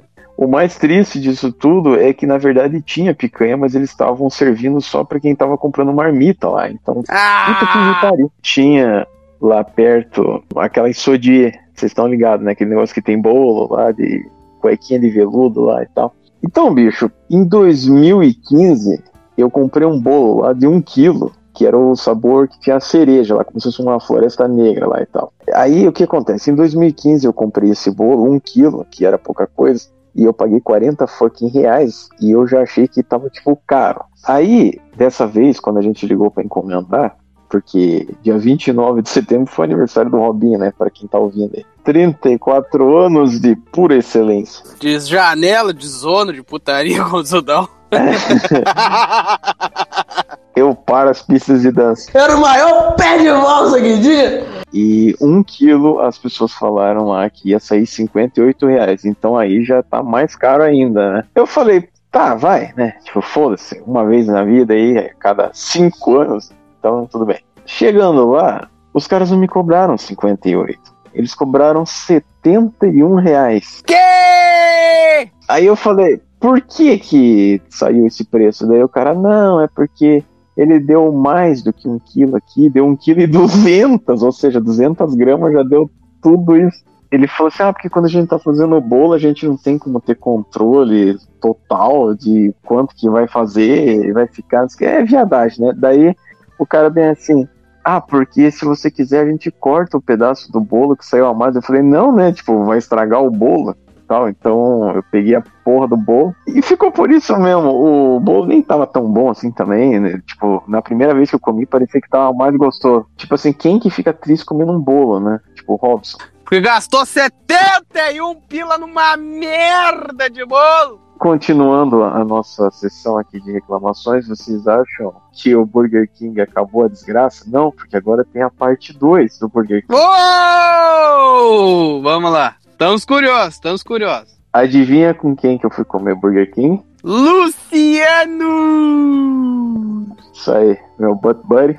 Nós não fomos no shopping dessa vez, nós fomos num Burger King que fica perto aqui e tal. Aí a gente pediu aquela promoção que aqui, bom, aqui tem uma promoção, não sei aí na, em vocês, é dois Whopper por 15,90. Pediu esses dois Whopper por 15,90 e daí a mulher falou bem assim: "Ah, mas não tem tomate, tudo bem?" Aí tudo bem, o caralho. Aí eu cheguei e falei assim: não, não dá pra colocar outra coisa no lugar do tomate, porque, porra, sei lá, põe bacon, então aí, caralho. Daí a mulher falou: não. Daí o Luciano, não, então a gente não quer mais nada. Daí ele caiu fora de lá. Aí nós fomos até o shopping, né, pra verificar o Burger King de lá. Nós pedimos a mesma coisa, tivemos que esperar uma hora ser atendido. Aí a gente foi, foi pra casa e daí a gente viu que não tinha tomate e também não tinha cebola dessa vez. À noite o Robinho sonha com toalha, com toalha, com toalha, tomates voando na sua cara. Aí eu, eu fiquei triste, porque eu pensei, né, pô, a menina nem avisou, tipo, a primeira ainda avisou, essa segunda, além de não avisar que não tinha tomate, não colocaram cebola também. Então, porra, aí você vai naquele site Reclame Aqui pra fazer a reclamação, Aí tá lá, tempo de espera de resposta da empresa aproximadamente 20 dias. Mês. Mas a gente não tem nem a nota, que a mulher não deu nem a nota, então fudeu tudo já. É, é isso aí. Tá acabando as histórias, calma. Aí a última reclamação aqui é em relação a Claro. Porque lá no meu serviço a gente trabalha num puta galpão lá e o sinal fica uma bosta lá depois que eu troquei da, do lixo da correio celular para Claro, nunca mais eu tive problema de conexão lá. O cara quer economizar e só toma no cu, né? Isso é foda. Larga de ser pão duro, merda! Enfia o minimalismo no teu rabo! Ele só não é minimalista com o dedo. Ah. É. Minha rede móvel não tava funcionando, simplesmente. Liguei pra lá, né? Daí a mulher falou assim: ah, eu vou fazer uma configuração aqui, não sei o quê. Aí você reinicia teu celular, daí daqui 10 minutos você vê se tá funcionando, se não tiver, você liga de novo. Aí, obviamente, não funcionou. Eu liguei de novo, aí uma outra moça me atendeu. Eu expliquei a história dela, ela falou assim: não tem escrito nada no sistema aqui que foi feito porra nenhuma. Daí eu falei: não, então você pode fazer, né? Aí ela, ah, tô fazendo aqui, não sei o quê. Aí você desliga o teu celular por 15 minutos, ou seja, tá aumentando, né? Meu Deus. Daí, aí ela falou, aí se não funcionar, você liga de novo. Daí eu falei assim, mas não dá pra você me passar o próximo passo, porque eu já tenho certeza que não vai funcionar, então, né, eu já adianto. É tipo Twilight Zone. Aí ela tipo, é tão burra que ela não entendeu o que eu falei. E aí eu fiquei irritado. E pra não perder tempo, né, xingando ela, eu desliguei, fiz, né, o negócio na, na esperança que fosse funcionar e, olhem só, funcionou. Oh! E, milagre, né? Só que daí, a semana inteira, eu percebi que eu não tava utilizando o 4G, ficava só aquele H+. E a conexão ficava caindo toda hora, tipo, tava pior do que tava a correio celular. Lá vai eu ligar de novo. Aí o que, que a moça falou? Não, eu vou arrumar aqui rapidinho, porque o teu ele não tava selecionado o 4G aqui, tava no 3G. Meu Deus. Era um negócio lá mesmo, que a última pessoa que tentou arrumar meu problema colocou na opção errada, entendeu? Puta! É um bando de incompetentes. Podcast Uma Opinião. Oi? Vou dar uma opinião, hein? Esse fim de semana eu assisti um filme nacional que ele foi lançado ano passado, que eu tava enrolando para assistir porque ele não tinha me chamado muita atenção, porque eu não tinha entendido nada da história e é um filme nacional. Geralmente filme nacional é uma merda, não é questão de ser preconceituoso. É um tal de Bacurau, que o pessoal tava falando desse filme ano passado e a Kelly queria assistir. Bacurau era uma cidade que não estava nem no mapa. Os 37 primeiros minutos do filme, para você ter uma ideia, nenhuma cena que acontece tem relevância na história. O, o que acontece depois, entendeu? Eu, eu cheguei a anotar. Ou seja, são quantos? São 132 minutos de filme. São 2 horas e 10. Porra! Tudo isso? Isso, e 37 minutos é merda. É encheção de linguiça. Sim, tem muita coisa nesse Puta que filme pariu. que, acontece e não tem explicação nenhuma. Tipo, ah, tire suas próprias conclusões, inclusive o enredo principal do filme. Chega uma hora que tem uns caras vindo de lambretas Quando subo na lambreta, eu viro faixa preta. E aí os caras, eles instalam um chip num lugar lá que ele ferra o sinal de celular de todo mundo, que é para as pessoas não poderem chamar ajuda e tal, porque o lugar não tá no mapa mesmo, então eles estão meio que abandonados nesse lugar. Que esses caras da motoca aí e tal, que é um cara e uma mulher, eles meio que faziam parte de um grupo que tinha um monte de gringo lá, que era tipo, sei lá, um Parza. cara americano, The target is moving to the north. O outro era alemão.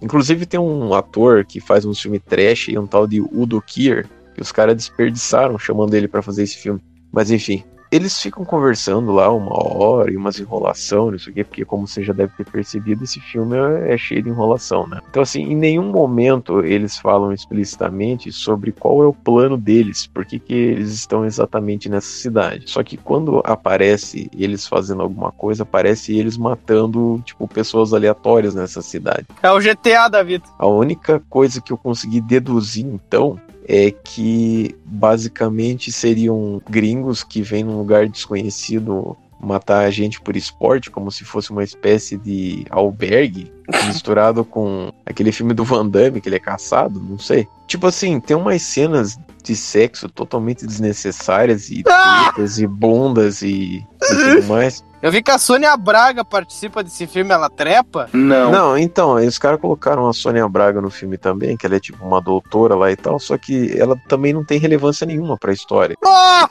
inclusive ela tá como protagonista aqui, ó, elenco Sônia Braga, é o primeiro, né? Nossa, ela tipo briga com o pessoal do vilarejo uma hora, porque ela não gostava de uma pessoa que morreu e tava tendo um funeral lá no começo do filme, só que não tem nenhuma explicação do porquê que ela não gostava dessa mulher, ou porquê que a outra morreu. Enfim, é uma zona esse filme. Os caras começam a querer matar os caras da cidade e tal, e aí tem uma cena que tem um veinho lá com a mulher dele, e aí o veinho tava meio atento, dois caras que estavam chegando perto da casa dele, E daí tem, tipo, a única cena legal do filme, que é quando o cara dá um tiro de 12 e explode a cabeça de um cara lá. Então, tipo, essa cena é legal. Só que daí, o que que acontece? Os caras estragaram a cena porque o velho tava pelado, mostrando a biriba dele. Pintadola. Sem motivo nenhum. O velho foi morto com um tiro de 12 na cabeça pelado! Não! O velho matou o cara que tava vindo Pelado! de fininho tentar matar ele. Só que o velho tava pelado sem motivo nenhum. e ainda por cima, os caras fizeram questão de mostrar a benguinha dele. Tipo, Por que, que eu tenho que ver a benga do cara? E ainda a mulher do cara tava junto, então aquelas tetas caídas que nem índio.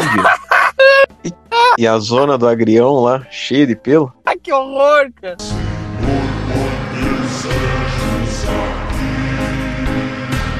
Então, tipo, é uma cena legal, estourou a cabeça do cara. Ah, legal, agora eu vi uma benga. Que vergonha! Que vergonha! Por quê? Tipo assim, ah, tu teve o êxtase do filme e a pior decepção na hora. Ah, Aí o meu pau abaixou. Porra, que legal! Puta que pariu. É. Foi tipo assim. Porque daí o que que acontece? Tem um- uns caras que eles vão procurar ajuda também, que um cara tá foragido lá porque ele é bandido, sei lá o que, mas também não tem nenhuma explicação do porquê que ele tá foragido, porquê disso, porquê daquilo. E aí no final do filme, esses caras, eles meio que são encurralados pelo pessoal da cidade, que fuzilam os caras e tudo mais. Só que o cara que é o chefe do pessoal aí, que é o tal do Udo Kier, tem uma hora que ele tá bem longe, aquelas armas tipo que um franco atirador, assim, um sniper. E aí o cara, ele tá, tipo, ele tá atirando no nada, assim, e tem uma hora que tem um cachorro lá, ele atira no cachorro. Então, tipo, o cara já tá meio louco, assim. Ele mata dois caras que estavam da cidade, que estavam chegando num jeep, num carro, sei lá o quê. E aí ele mata, tipo, um dos amigos dele também, sem motivo nenhum. E aí ele pega uma pistolinha e ele vai dar um tiro na própria boca. Eu não entendi piscirica nenhuma. Só que daí o pessoal da, da cidade chega e interrompe ele de fazer isso. Então o filme acaba com uma revelação que o prefeito da cidade ele tinha envolvimento nisso, mas também não, não tem explicação do porquê. E aí eles executam ele e o carinha lá, que é esse cara alemão aí, eles meio que enterram ele vivo num lugar lá e daí acaba o filme. Então, Que isso, cara? e tipo, esse filme foi aclamado. É Isso que eu fico de cara. Uma bagunça. Tem gente que falou que esse filme é, é tipo uma tentativa esquerdista de mostrar que o Brasil, os pobres são tudo coitadinho e os americanos são os imperialistas malvadões. Groselhas, porra. Groselhas e mais groselhas, porra. Podcast Uma Opinião. Oi? Vou dar uma opinião, hein? Manda notícia pra nós aí. Ai, docinho. Quieta! Sim, senhor. Oh, meu Deus, mano. Caralho. O que tu fez, mano? Mandei mensagem pro Ricardo Prado com o link da matéria. Burro! Apaguei. Foi mal aí, Ricardinho. Xerife do consumidor. Menino com doença rara consegue tratamento de 12 milhões de reais. Ô, louco, hein? Depois do balanço geral, balança, balança, como diz o Geraldo, exibir a história do pequeno Luiz Otávio, um bebê de um ano e quatro meses, que luta pela vida desde que foi diagnosticado com AMI. Essa doença aí tá pegando um monte de cria, né?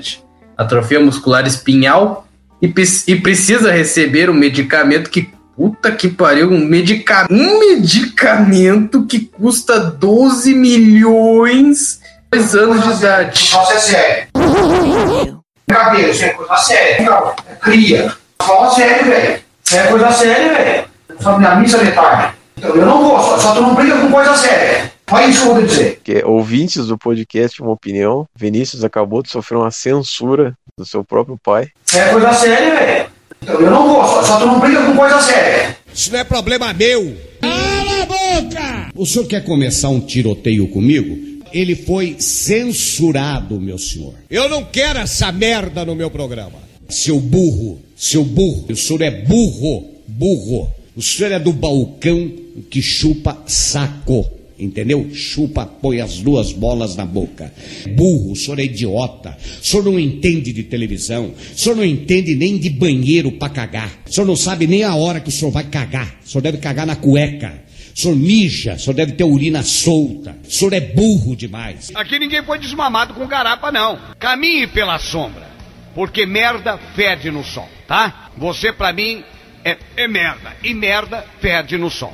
Você faz as coisas direito. Sempre tem um filho da puta querendo te fuder.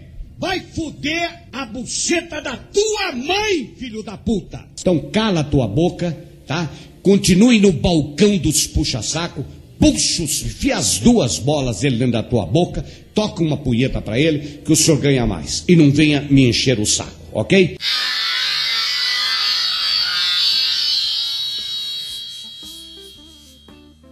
Tá na hora da gente ser cancelado agora.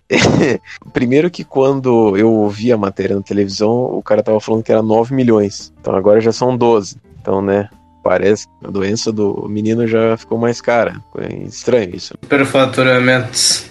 Pelo que eu ouvi falar, é, teve um empresário que ele ficou sensibilizado com essa história e aí ele deu um apartamento para essa família para ela fazer como se fosse uma rifa. E aí as pessoas estavam comprando essa rifa através da internet, através de, um, de uma plataforma. Se eu não me engano, o valor da rifa era 20 reais. Pessoas que até não existir essa plataforma, elas, né, daí sim estavam dando dinheiro porque elas queriam mesmo. Agora, depois que o cara criou essa plataforma, realmente dá a impressão que os caras estão dando a grana só na tentativa de ganhar esse apartamento, que já não é grande coisa também, mas por 20 reais os caras tentam, né? Cara, isso é uma bizarrice, porque, tipo assim, por que, que o cheiro da morte, entre aspas, ele atrai tanto assim das pessoas? Porque tem gente que fala assim, sei lá, eu quero fazer um- uma obra legal aqui, eu quero fazer um filme legal, eu quero fazer uma música, não sei o quê. Aí os caras, tipo, cagam e andam. Agora, o cara tá morrendo, daí só porque ele é um bebê, os caras juntam 12 milhões daí.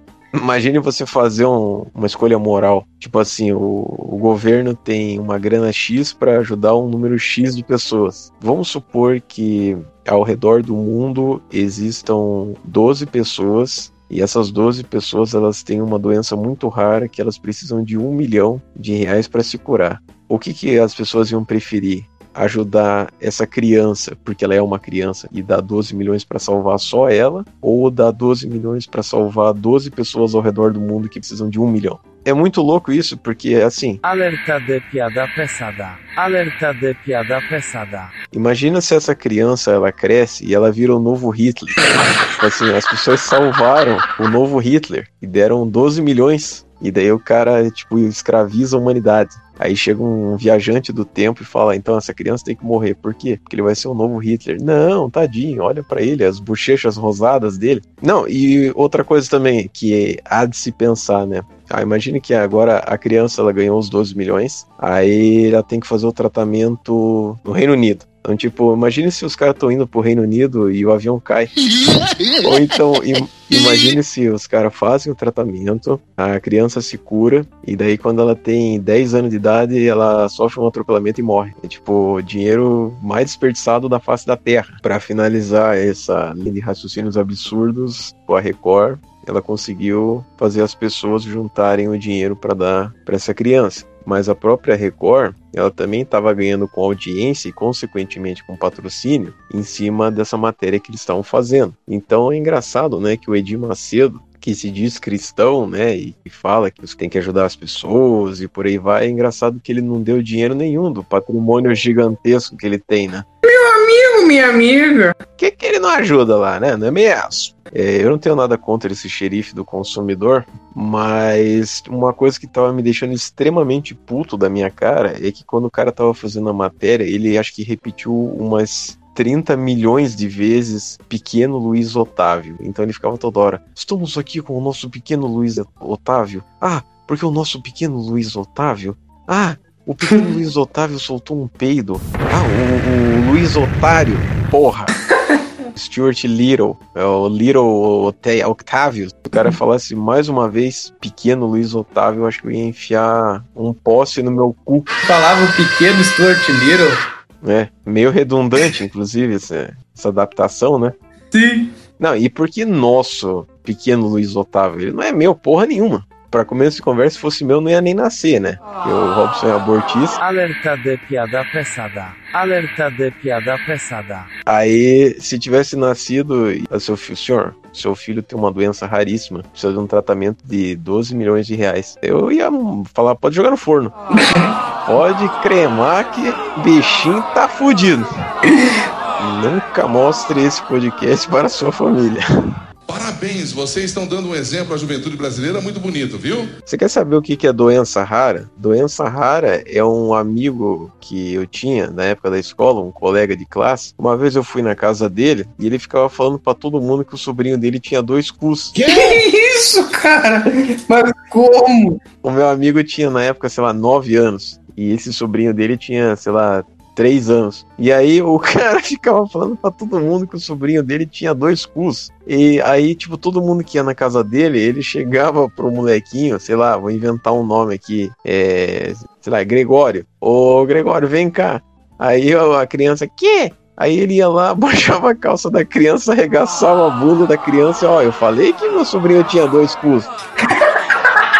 E o moleque tinha dois cus mesmo. Meu Deus.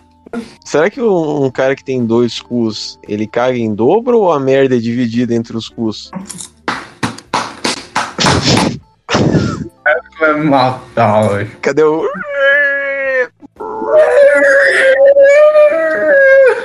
Não, e, e digo mais, se você costurar um cu, a merda sai normal por um só, ou daí vai explodir o cara que nem um carrapato? Carrapato não tem pai! Pode ter dois cus, né? Dois orifícios. Mas só um pode funcionar, entendeu?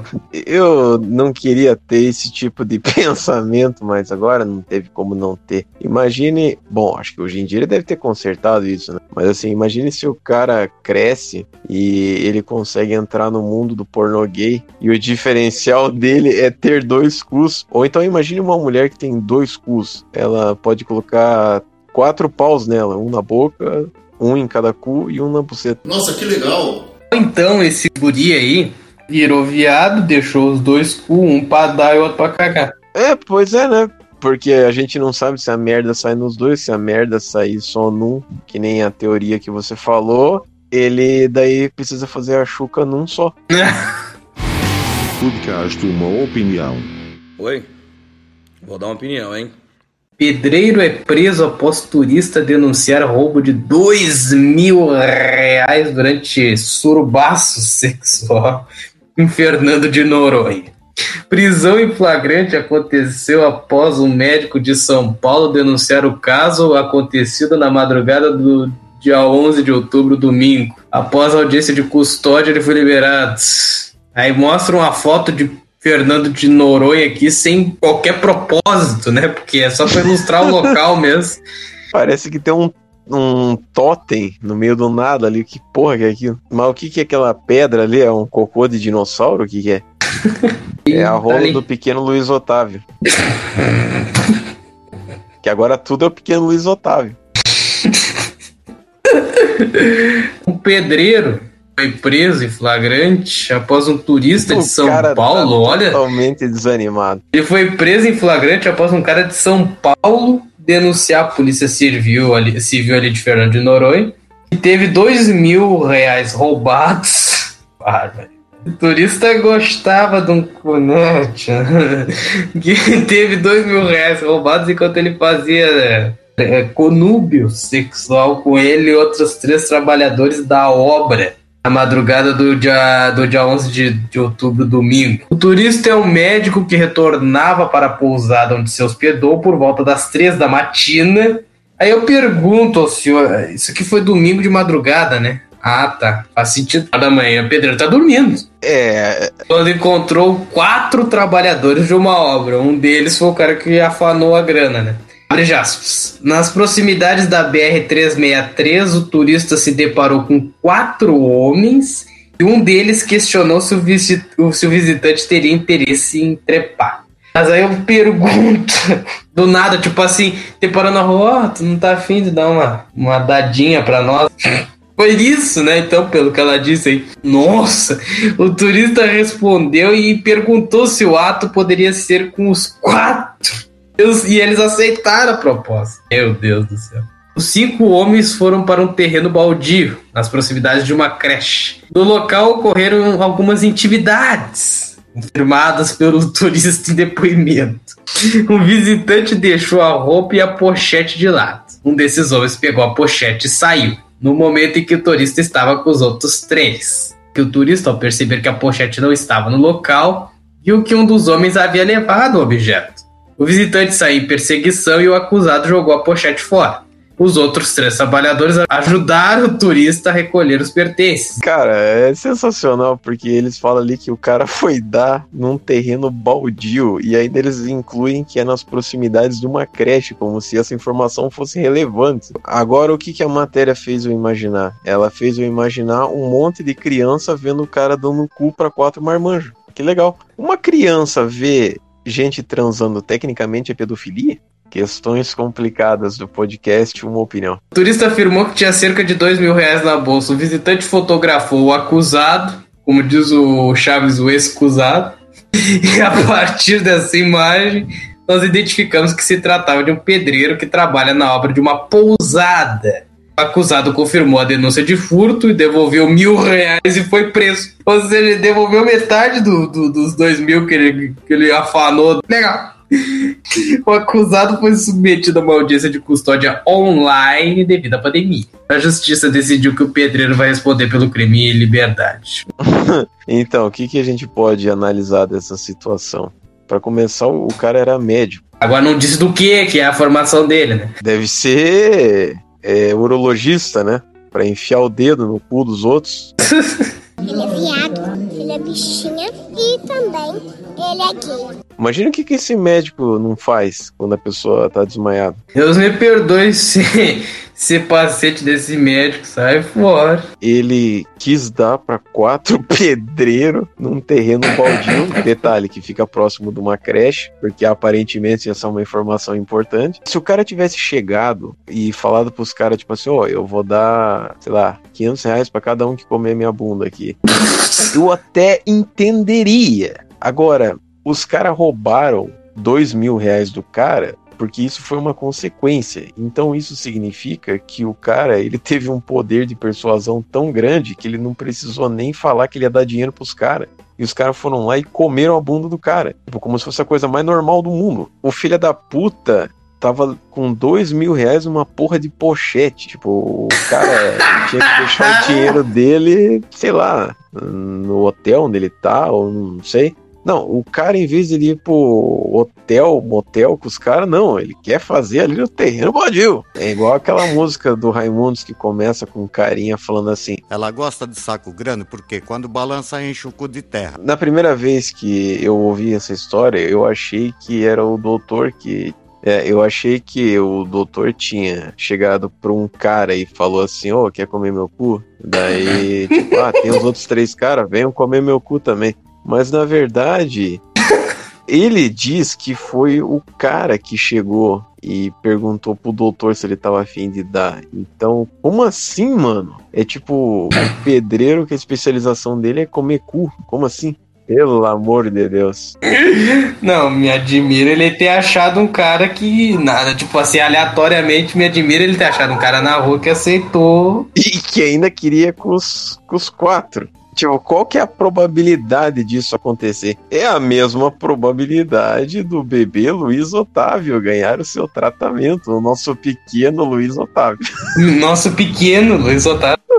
É, agora chegou o caminhão do lixo aqui, agora as cadeladas fazem uma barulhada do caralho. Agora vai levar a gente embora. E quando os caras tava fudendo, eles deviam estar fazendo que nem aquele barulho que o Microsoft sempre faz. I hope this is your rape fantasy, because I am living one right now. Fofofofofofofé, fofé. Eu estou fodendo o doutor. Fofé, fofé. Entrou com as bolas e tudo. Podcast Uma Opinião. Oi? Vou dar uma opinião, hein? O, o, o, o, o. Que isso? Deu um derrame no Vinícius? Não, hein? não, não deu nada, tranquilo. AVC. AVC. E não, é, que, onde- que que eu- ah, sim. Uma- eu ia teu teu teu, ni- teus pá, eu, eu ia que tu, ah, ah, o, o, Acabamos nada de ouvir aqui um intelectual. Bom, eu na quarta-feira tive academia e tudo mais, combinei com ela no início do dia e no- na terça-feira e tal. Peraí, aí- só pra situar o pessoal que tá ouvindo, você conheceu ela aonde? Internet. É, Tinder? conheci- Não, não, no, no, no Face mesmo. Apareceu Uhum. na solicitação de, ami- de amizade. Ah, eu pedi amizade, Sim. ela aceitou, chamei ela, começou a conversar, papapá, papapá, tal.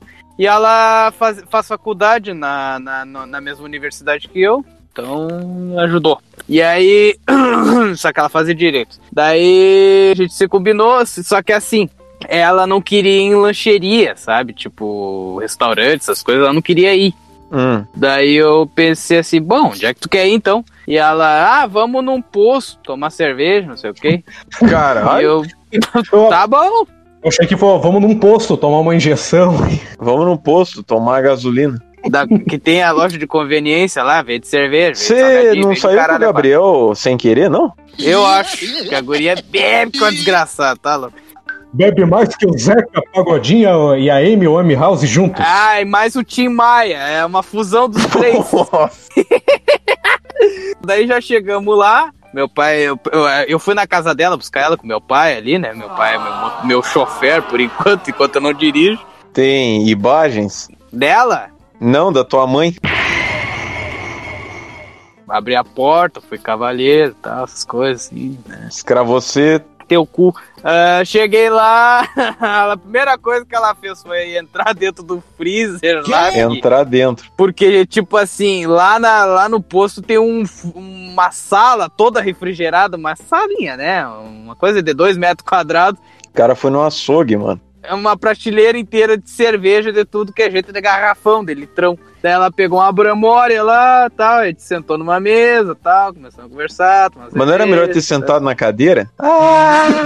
Daí, papiamos. Cara, ela tava entrando num clima, assim, sabe? Tipo, eu vou querer esse cara. Salve as almas. E o teu pai tava do lado. Ah, meu pai só nos deixou lá e bom. saiu, foi embora. Meu pai foi só Uber aquela noite. Você fingiu que nem conhecia. Ele não, eu apresentei pra ela, né? Ó, esse aqui é meu pai e tal. Já começou bem. Só que, pra nossa infelicidade, é, chegou uns conhecidos dela lá no posto. Caralho! Coincidência da porra, hein? Sabe por quê? É todo mundo alcoólatra. Exato. O que, que aconteceu? Esses caras estavam num outro ponto de bebida lá, só que tava muito lotado. Então eles saíram de lá e eles perguntaram pra ela onde é que ela tava indo.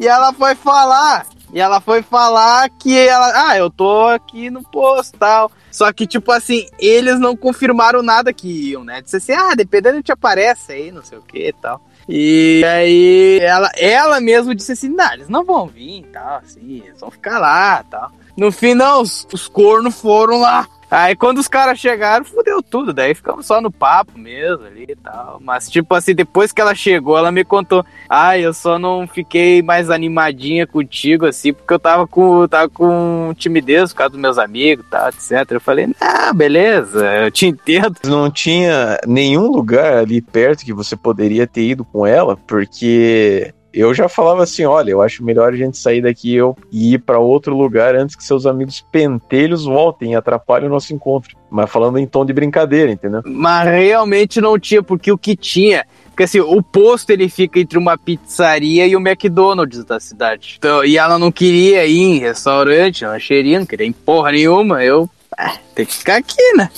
O que, que eu vou fazer? Onde é que a gente ia ir? Pra, por mim, eu já teria ido num lugar onde ninguém ia encher o nosso saco. Não é motel, viu? É uma lancheria que eu conheço, tal. Já vou lá, vou lá muitas ah, mas tu é vezes. viado. Tu é um verdadeiro viado mesmo, hein? Cara no primeiro encontro já quer que eu leve uma guria no motel, mas o que que é isso, cara?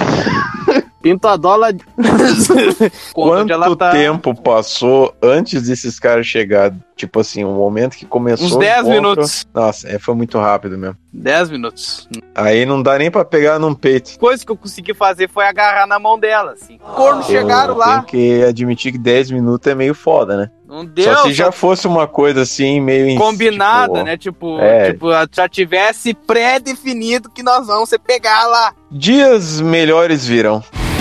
Podcast uma opinião. Oi? Vou dar uma opinião, hein?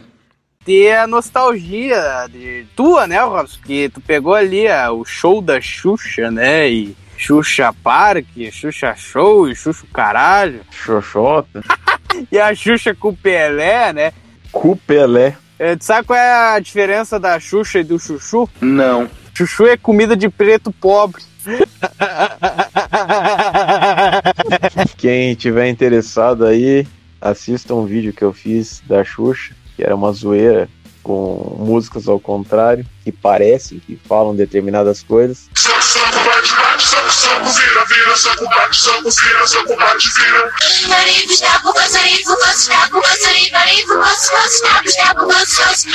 Soco, soco, bate, bate, soco, soco, vira, vira, soco, bate, soco, vira, soco, bate, vira.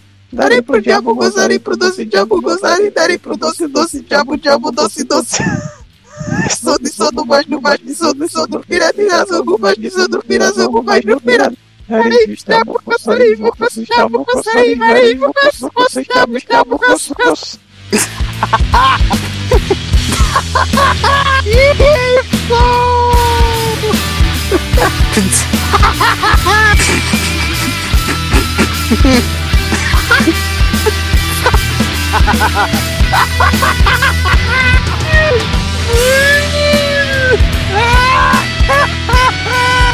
Ai, meu pai.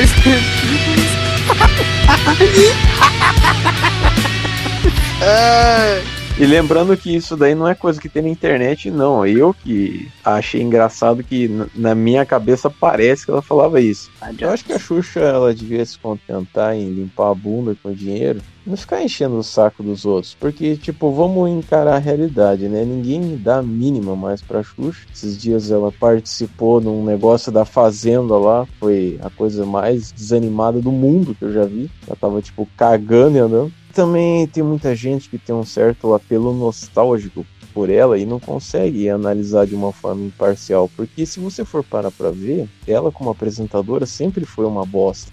Os programas dela sempre foram uma bosta, só que na época o pessoal cagava e andava, tipo assim. Outra coisa que eu acho meio bizarro é que o pessoal acha engraçado, tipo, ah, a Xuxa fez não sei o que na época e não sei o que lá. Mas se você for ver, ela era totalmente despreparada para lidar com criança. Os memes lá do Senta lá Cláudia, e ela chamando a menina de gorda e não sei o que. Então, assim, é, na época, os caras pensaram, tipo assim, ah, ninguém vai gravar isso aqui, entendeu? Só que eles não imaginavam que alguém ia gravar aquilo da VHS, depois assim ia ser digitalizado e ia parar no YouTube pra eternidade. Então, os caras meio que faziam qualquer bosta lá, sem se preocupar com isso com aquilo. E hoje em dia a gente realmente percebe que ela era, tipo, bem pau no cu com as crianças, né? Claro que criança é tudo lixo também merece, mas né, esse não é o caso. Ai, cara, né? A Xuxa sempre foi meio pau no cu com as cria, né? Na época que Ô, tava começando. Cala a boca! Qual era o intuito das crianças assistirem o programa da Xuxa? Ver os desenhos! Ponto! É, bem pontuado, né? Porque até as crianças que iam lá. Deviam receber um cachorrinho pra aparecer na TV. né? Talvez até pra, até os guri, né? Deviam ter um tesãozinho pela Xuxa, né? Porque a Xuxa era gotosinha na época lá. E tu, tu principalmente, devia achar ela gotosa na época. Não, pior que eu nunca achei, não. Eu achava mais bonita aquela outra lá que que tem a Patrícia Nogueira e tem a Mariane. É, é verdade. Então, essas duas aí eram as minhas crushes. Se bem que apareceu uma japinha aqui, tal de a oriental Renata Sayuri Kadiyama, mais conhecida como Kira. Ela apresentava um negócio na Band lá que passava o pior anime do mundo chamado Dragon Ball Z. Então não fiquem butt hurts. Podcast uma opinião. Oi? Vou dar uma opinião, hein? E eu fico um pouco triste com os candidatos que tem aqui onde eu moro. Porque em Curitiba, é, a gente não tem assim muitas opções, né? E mesmo assim, eu não moro exatamente em Curitiba. Eu moro Tu na mora região do lado. Que é São José dos Pinhais. E Terra a do gente não avião. tem propaganda eleitoral nenhuma de nenhum candidato na televisão. Então, basicamente, você tem que pesquisar por conta própria, obviamente, né? E tem que ficar pegando aqueles panfletinhos Na de merda verdade, lá, é só tu ouvir santinhos. a Rádio Mais a M120. Rádio Mais aqui eu não escuto mais. Rádio Menos com Luiz Carlos Lorenzetti. cara desenterrou um negócio que nem eu lembrava. Assim, e nem, eles não falam nem o básico do básico, né? Que seria qual que é o. Vamos dizer assim, a ideologia política dele. Se o cara é de esquerda, se o cara é de direita, se o cara é Ah. de liberal, se é centro, não fala porra nenhuma. E eles gastam grana com essas porra desses santinhos, e daí você pega o papel, o que, que tá escrito lá? Para conhecer minhas propostas, acesse blá blá blá blá blá blá. Só que aí que tá, cara. A pessoa que tá recebendo esse papel, ela não vai querer acessar essa merda. Então, se você já gastou dinheiro fazendo a impressão dessa bosta, por que, que você não coloca suas propostas já na porra do papel? Que porra, é? Cambada de filhos das putas. O que, que os caras fazem? Eles mamam na teta do governo. É, e, e assim, não querendo influenciar os nossos ouvintes que moram É. em Curitiba, mas assim, eu vejo um monte de gente puxando o saco do Greca, mais conhecido como Bebezão. Foi o Grico? Eu não, não conheço o cara a nível pessoal, então eu não posso falar se ele é uma pessoa que presta ou não presta, mas eu tem uma coisa que me marcou bastante, e eu digo isso porque assim, eu vejo um monte de gente puxando o saco dele, principalmente de rádio, que eu não vou citar nomes aqui, mas basicamente o fio e dinheiro deles tem que ficar puxando o saco do cara. Então, assim, é, tem uma coisa que me marcou bastante em relação a ele, que eu lembro até hoje, que uma vez fizeram uma matéria num jornal que tem aqui, que é o tal do. Acho que é Boa Noite Paraná, Paraná TV, segunda edição, alguma coisa assim. Cara, tá com um delay a nossa, a nossa, a nossa comunicação aqui. Que... Mas enfim, a matéria era sobre uma peça de teatro que o Greca estava querendo fazer que contava a história de Curitiba. Só que era usado dinheiro público para fazer isso e o cara, ele era o próprio autor da peça. Então, assim, além do cara ser um megalomaníaco do caralho, ele tava fazendo, ele tava usando dinheiro público para fazer uma porra que não interessa para ninguém, porque primeiro, vamos tirar a máscara é da cara, né? Ninguém se importa com peça de teatro, todo mundo caga e anda, o pessoal quer ver bunda e futebol. É, e assim, quem quer saber a história da Curitiba é só ir na porra da Wikipédia. Você não precisa gastar 30 mil reais pra fazer uma merda dessa. Aí depois a, o- a equipe jornalística do negócio lá foi indagar o cara. E ele ficou puto da cara e respondeu de uma forma grosseira a repórter e não quis responder. Então, depois que ele viu que isso podia dar cagada pra cima dele, aí ele saiu do projeto e eu não sei se aconteceu ou não aconteceu, mas isso foi uma coisa que ficou bastante na minha cabeça e que eu não vejo mais ninguém falando sobre isso. Então é até meio bizarro, porque algum competidor dele podia usar isso contra ele, mas o pessoal é tão burro que nem lembra. Não, não querendo influenciar ninguém, mas provavelmente domingo eu vou votar nulo pra tudo que tiver. Podcast uma opinião. Oi? Vou dar uma opinião, hein?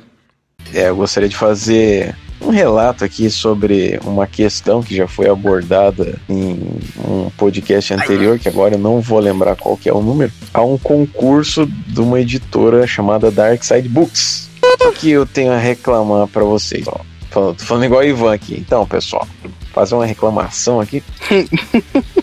Eu tinha essa editora Dark Side Books, ela tinha feito um concurso e que envolvia várias categorias que você podia eh, assinar um contrato com essa editora, ou seja, para lançar seus projetos, além de você ganhar um prêmio de 20 mil reais, você né, fazer parte do cast da editora. Sim. Só que o, que aconteceu, meus amigos? Eu me cadastrei um monte de categoria lá, inclusive em uma delas eu acho que não ia dar muito certo, porque eu coloquei história em quadrinhos do Cadeia, mas só poderia colocar histórias que não foram mais do que tantos por cento divulgadas anteriormente, então se eu já lancei história tecnicamente, eu não poderia participar com isso, mas, né, eu mandei roteiros, eu mandei até link do podcast pra você ter uma ideia. Os caras devem ter ficado horrorizados vendo isso daqui. Aí, o que, que aconteceu? Eles falaram Tudo esquerdista. que todo mundo que fizesse, ou no caso se cadastrasse para esse concurso, receberia um e-mail de confirmação.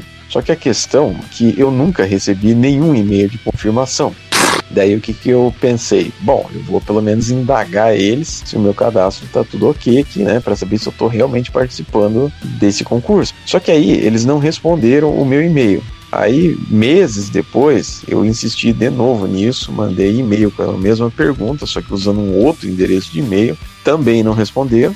Aí eu fui até a página deles no Facebook, que uma vez eu já tinha mandado uma mensagem e eles tinham me respondido, mas não era em relação a isso. E aí quando eu fui ver para mandar a mensagem, não tinha mais o ícone que você podia mandar mensagem. Ou seja, como se eles tivessem tirado essa possibilidade. Então, a partir daí, eu já comecei a achar isso um tanto quanto esquisito. E, ao que tudo coisa indica, tá muito um cheiro de marmelada no ar aí, né? Botar um rovial investiga em cima disso aí. É, porque o que, que eu acho que aconteceu? Eu acho que eles já deviam ter pessoas em mente para publicar e eles fizeram esse concurso só para aumentar o acesso na página deles. E quanto mais acesso, mais grana com publicidade, né? Só que o que mais me deixou barbarizado e consternado tudo é que hoje saiu o resultado é, dos vencedores, né? E tal. E assim, é uma história pior do que a outra que foi selecionada. Claro que quando a gente fala em gosto, é um lance subjetivo, né? Mas eu gostaria de fazer uma breve análise com o senhor junto, que o senhor lesse Hum. as sinopses das histórias que ganharam, para o senhor ver como tem assim um- uma As certa três coisa mais estranha. bem colocadas. São cinco categorias. Ah, tá. Porque quando o senhor ler, o senhor vai entender onde que eu quero chegar. Eu espero que o meu comentário não soe racista, mas, assim, só uma informação curiosa. Dos sete que estão aqui, cinco são afrodescendentes, tá? Negão romântico, ponto de raça, por Bruno Ribeiro. Uma distopia humana, sombria, visceral, potente, violenta e repleta de horror. Na obra acompanhamos um próximo. Olha só. Um professor negro falido Começou. preso a Pra uma que essa informação é cadeia de importante? acontecimentos e... preso a uma cadeia de acontecimentos inescapáveis que o levam a uma jornada rumo à própria degradação física e psicológica a partir do momento em que é capturado, confinado e obrigado a fazer parte de um ringue de lutadores formado por párias sociais degladiando-se a gosto de espectadores da alta social. Funde distorce vários gênios e subgêneros da ficção pura ao revisionismo histórico, compondo um enredo que combina entretenimento com crítica social dura. Em meio, a, em meio a esse mapa movediço de gore, niilismo e visões Esquisitas, mas é estranha. ainda oferece uma abordagem muito íntima. que foi? Ai, Tava Cara. bom, cara. E complexo sobre ancestralidade, legado. Gado apagamento. Qual é e apagamento? Boa pergunta.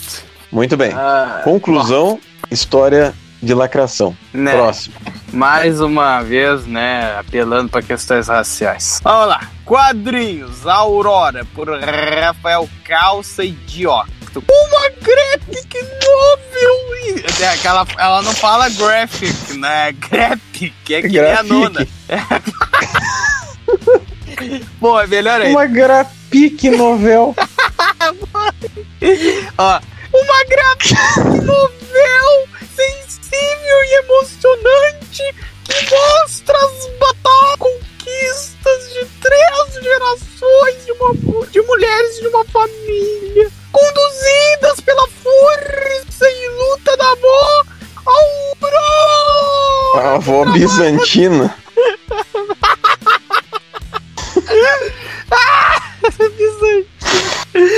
Aurora, que trabalha como empregada doméstica desde os 10 anos de idade.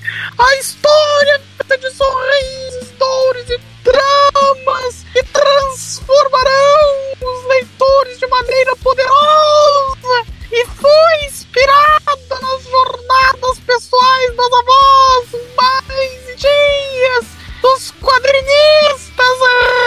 É o caos idiota de São Paulo capital, que também se dedicaram arduamente para que os filhos pudessem estudar e conquistar uma vida melhor.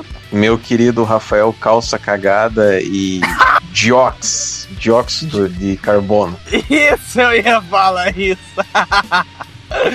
Boa, Cara, vocês fizeram uma história em quadrinhos, ou melhor, uma grafique novel? ou vocês fizeram uma cartilha, cartilha de primário? É cartilha. Olha cartilha. essa merda! Quem que vai comprar uma porra de uma história em quadrinhos dessa com essa história? É, pelo amor de Deus. Cara, pelo amor de Deus mesmo. Tipo assim, os caras deram 20 mil reais pra isso. Tipo assim, os caras vão ter prejuízo. Ninguém vai comprar essa merda. Ah, com certeza, olha só, cara. Mas ó, E- o show de horrores não acabou ainda. Outras narrativas, Dores do Parto, por Jéssica Consato. O projeto vencedor da categoria Outras Narrativas é o roteiro do curta-metragem de horror Dores do Parto de Jéssica Gonçato, São Paulo. Pausan, São Pausan. São Paulo. São Paulo. É, com uma ambientação poderosa e personagens marcadas pelas decisões tomadas no passado. O curta aborda o lado sombrio da maternidade com elementos metafóricos e sensoriais para contar uma história de egoísmo, assassinato, manifestação. E, quê? Como é que é? Com elementos metafóricos e sensoriais para contar uma história de egoísmo, assassinato e manifestação da psique. Psique. Então tá, deixa, deixa eu tentar. psicodélica. Deixa eu tentar entender isso aqui. Eu não Ah, entendi porra nenhuma. Eu nem sabia que maternidade tinha lado sombrio. Os A maternidade é o lado sombrio. Não, e eu acho que essa história, na realidade, deve ser alguma coisa relacionada com isso. Deve ser tipo, ah, coitada da mulher, e, Abortismo. e, sei lá, ela fez um aborto e cu, e sei lá. Mas enfim, não deu pra entender porra nenhuma, porque. dado o cu, não tinha engravidado, caralho. Sim, essa é o- a moral da história. Mas assim, não dá pra entender nada, porque primeiro ele fala que é um roteiro do curta-metragem e depois ele fala que o curta aborda tal, tal, tal e tal, tal, tal. Então, assim, é, o que ganhou foi o vídeo que eles fizeram ou foi o roteiro do vídeo que eles fizeram? Que Ah. provavelmente filmaram com o celular. Tu tem que respeitar a tua mãe, cara. Porque a tua mãe, ela te pariu. Pariu, cara. Ela ficou nove meses com a barriga cheia, daí foi lá, abriu as pernas e pra sair a cabeça. Aí puxou, nasceu você. E agora tem uma categoria que era a que eu mais tinha esperança de ganhar, que era o desenvolvimento de projetos, porque eu mandei vários roteiros de As Aventuras do. Sim. E eu imaginava que eles pudessem ser transformados em histórias em quadrinhos através de algum desenhista e coisas assim. Mas dá uma olhada no que ganhou. Ô pessoal que tá ouvindo aí, só uma coisa. O Vinícius ele teve que sair aqui da gravação porque ele vai ter que dar a bunda para um cavalo e morrer. Então eu vou ter que terminar aqui de ler as duas últimas categorias. Então vamos lá. Desenvolvimento de projetos é a categoria. O vencedor foi Imaginários Pluriversais. E as autoras são Isa e Pétala Souza. Bom, acho que continuando a tradição aqui, eu vou fazer uma voz de retardado. As irmãs Isa e Pétala Souza, São Paulo SP, criadoras de conteúdo no Instagram, Afrofuturas, pautadas na decolonialidade em contextos de raça, gênero, classe, representatividade e articuladoras do movimento Hashtag Leia Representatividade. São as contempladas com a mentoria para expandir imaginários pluriversais, narrativas representativas na ficção. Um estudo que traz um panorama teórico para organizar e amadurecer os significados dos aspectos da representatividade na criação literária, construindo diálogos socialmente transformadores através da literatura. E eu só tenho uma coisa a dizer. Olha só.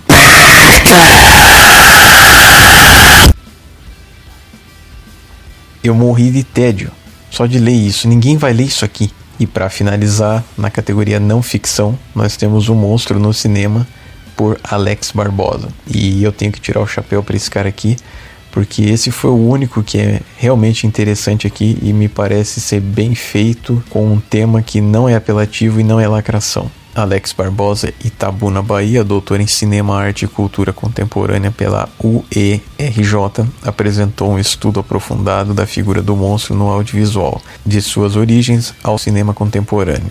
A obra coloca a Dark Side ainda mais próxima do ambiente acadêmico que vem moldando novos profissionais fundamentais para a formação de uma nova geração de cineastas brasileiros de horror. Então é isso aí, pessoal. Eu estou sem palavras. Podcast Uma Opinião. Oi? Vou dar uma opinião, hein? Daí. Aí. Ah, tá. Daí. Aí. Ah, tá. Aí, essa semana, senhores do meu Brasil varonil, eu estou devidamente habilitado.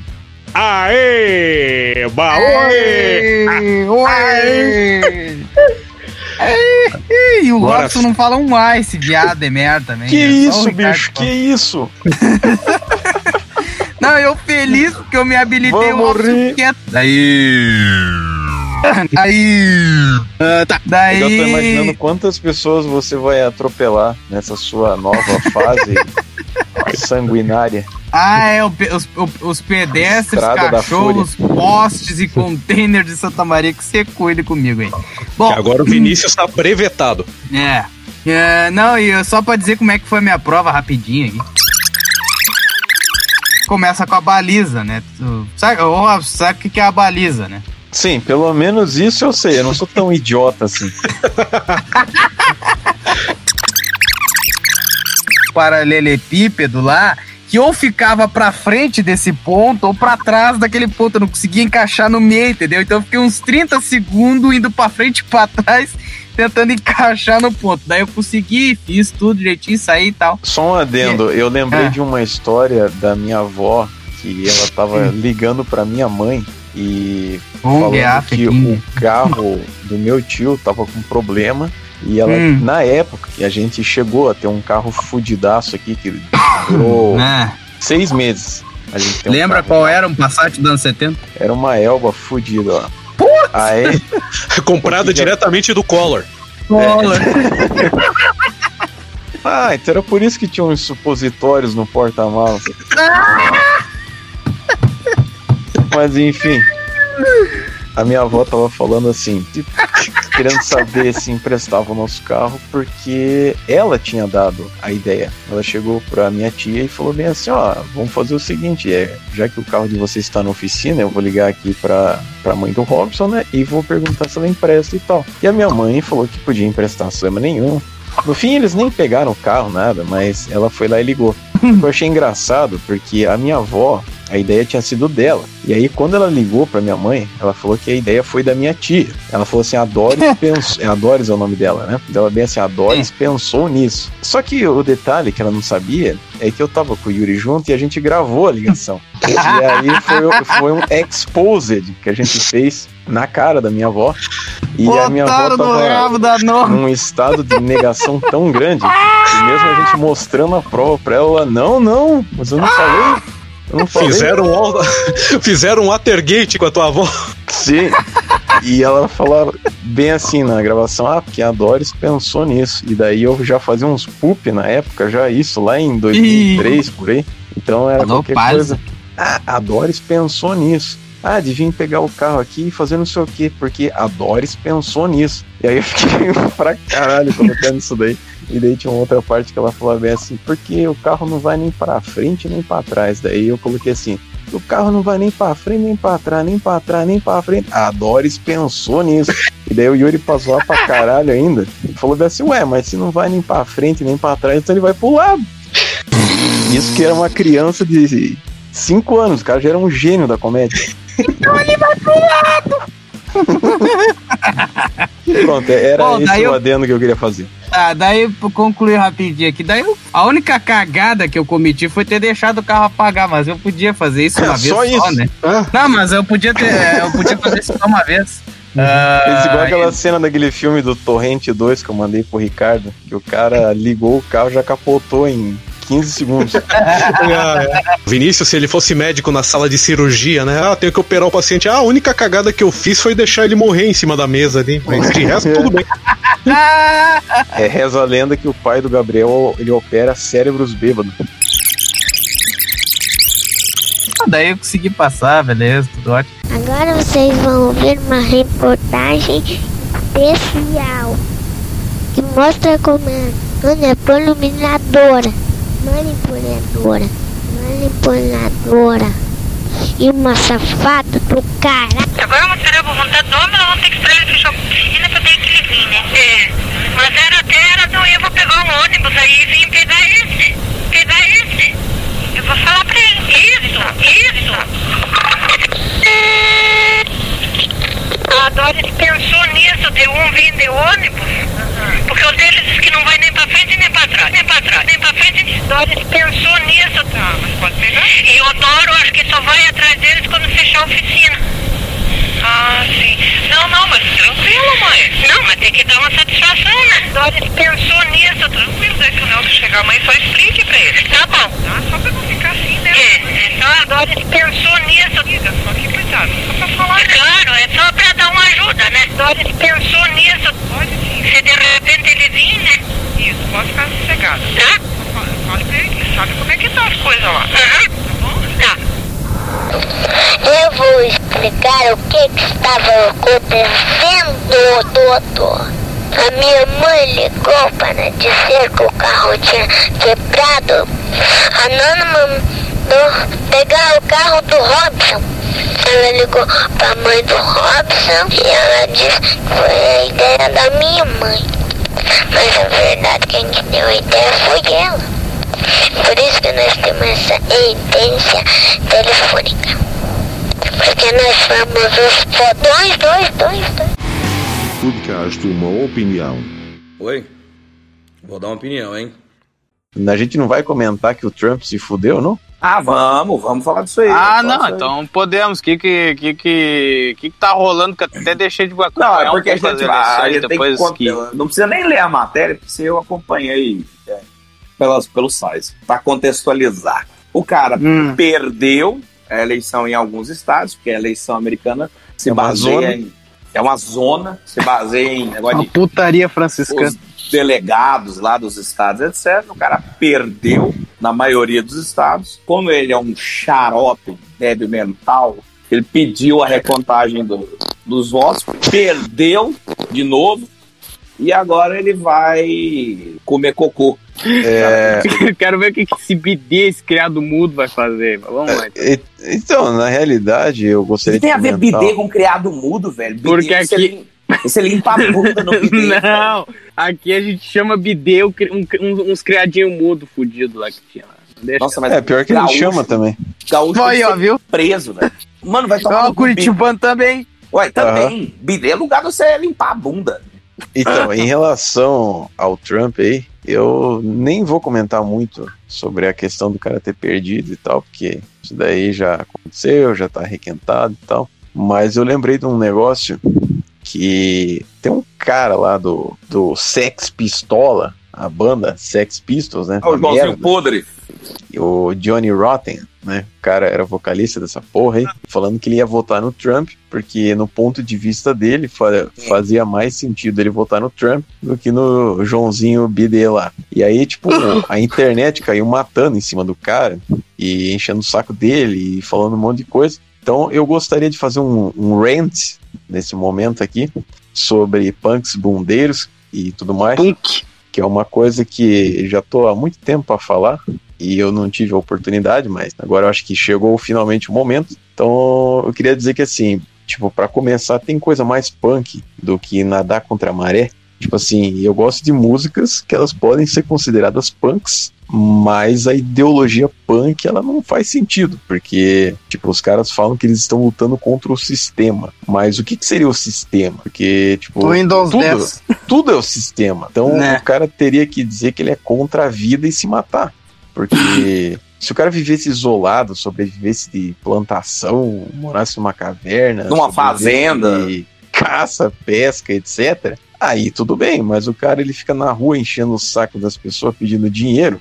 Ou seja, o cara precisa do sistema capitalista. Aí eles dizem que eles são a favor do anarquismo, mas eles não conseguem viver numa sociedade 100% anarquista, colocando o anarquismo em prática. Então, quando o cara vier encher o teu saco, você faz o cara lembrar de onde que vem o gelzinho que ele passa no cabelo dele, para fazer o moicano, né? E, aliás, essa questão do visual também é engraçada, porque ser punk seria o cara se vestir da forma que ele bem entende, sem se preocupar com a opinião dos outros. Só que aí todos eles se vestem da mesma forma caricata, tipo, como se eles tivessem saído de uma linha de produção. Então, o punk de verdade para mim é o cara que escuta black metal e usa calção e chinelo tomando todinho. Quando o, o Johnny Rotten fala que vai votar no Trump, ele diz o seguinte: ele quer votar nele porque o Trump, teoricamente, é contra o sistema, o establishment. Aí você fala assim: ah, como? Mas ele faz parte do establishment. Sim, num, num, num ponto, sim. Mas, tipo, a mídia odeia o cara,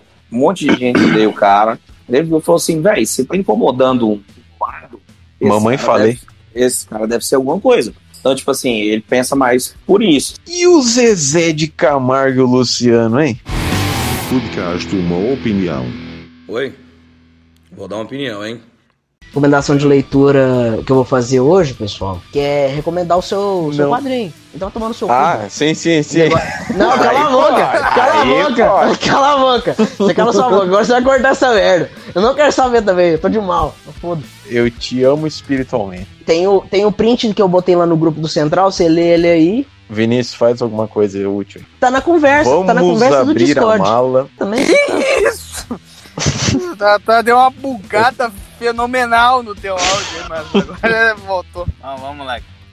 Então Ivan tá, aí. Lúcio, narrador visual, um minuto. Tá bom, vamos lá. Terminei. Não, o cara leu o tempo que eu fiz a postagem do negócio. São 22 horas e um minutinho na capital do estado. São 22 horas e um minutinho e meio. São 10 horas.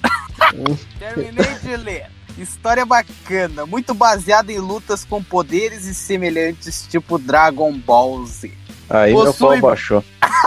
Não tem outro, outro, outro anime de luta com poder aqui é calibre, não.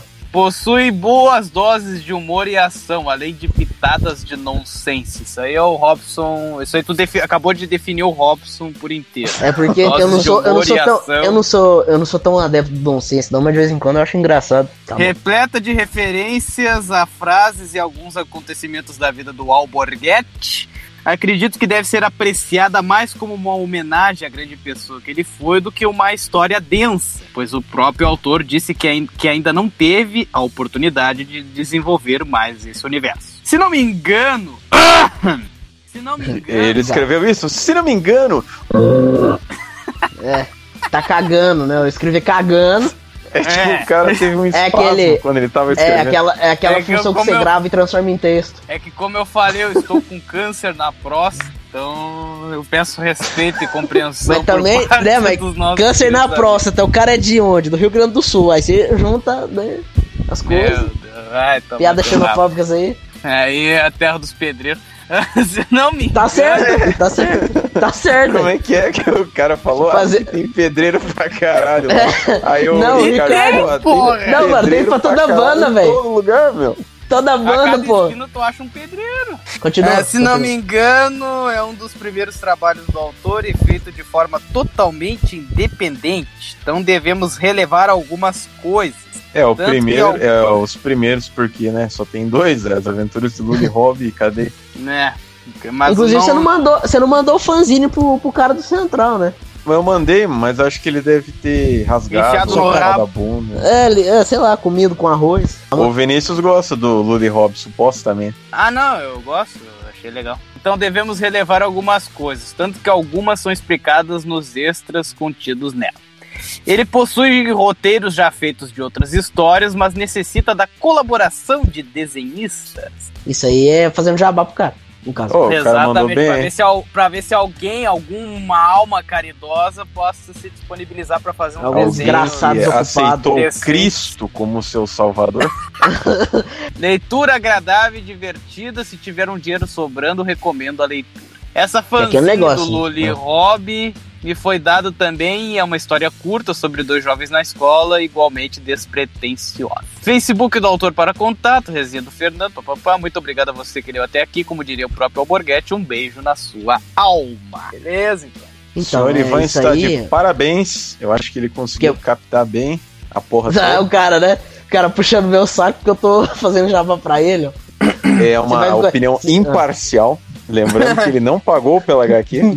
né? Tipo, o falo de aço, Johnson. Do, do carinha lá da, da rola de espada, que ele transforma a rola na espada. Ah, sim, a Eu sei. bola numa espada, as bolas numa Aham. molhadeira e Isso, os pentelhos do Os saco é em, farpa, É. em farpas. Muito Mas bem! aqui, caralho, o cara, o cara me corta, seu desgraçado. Não, Sou deixa o desgraçado. cara, vamos falar da cadeia aqui, meia hora aqui. Não, que- Podcast Uma Opinião é um oferecimento de Cadeia, as histórias em quadrinhos do Alborguete. Compre já pelo Mercado Livre, pelo blog cadeiahq.wordpress.com ou pelo e-mail P R O D S Q U A L I gmail.com e escute também a trilha sonora disponível gratuitamente para streaming ou download em aurawarriors.bandcamp.com. Podcast Uma Opinião. Oi? Vou dar uma opinião, hein? E agora eu gostaria de soltar uma bomba aqui. O Ivan acho que vai gostar de ouvir isso aqui, porque eu acho que do nosso círculo de amizades ele era o único que não sabia desse detalhe. Hum. Mas assim, estava eu. Estava eu. na minha casinha bonitinha aqui no domingo, zapeando os canais da TV aberta. Não sei por que, que eu ainda perco meu tempo vendo o que, que tá passando na TV aberta. Quando eu vejo algo que me deixou assim barbarizado, consternado, que tava passando o Domingo Legal. E dentro do Domingo Legal tem o Passo Repassa, que já Sim. faz 500 anos que quem tá apresentando Desde essa 80 merda e picos tá passando essa é merda. aí. o é, Celso Portioli. Sim. Eis que no programa dele estava o nosso querido Stolen, né? Cara, até, até agora eu não entendi Cala direito o que, é esse Stolen aí, pelo amor de Deus, me, me explica. Eu também não entendi muito bem de onde que vem, mas se a gente for traduzir, quer dizer roubado, né? Sim, então, claro. Deve ser porque alguém roubou a virgindade anal dele. Mas, mas, falando sério agora, é, esse Stolen, ele, pelas informações que eu consegui coletar, ele tinha um canal no YouTube faz mais ou menos, sei lá, 10 anos. E aí até que chegou um momento que o cara começou a ter um engajamento e os- o pessoal começou a realmente assistir e acompanhar os vídeos dele, e ele foi crescendo e tal. Aí hoje em dia eu não sei se ele ainda tem o canal no YouTube, porque o YouTube ele fica de frescura, né? Desmonetiza e ferra e não sei o que. Só que ele fez daí um negócio lá naquelas porra de Twitch, TV, sei lá, essa Ah, coisa sim, modernosa, hein? Streaming, né? Streaming, como diz o outro.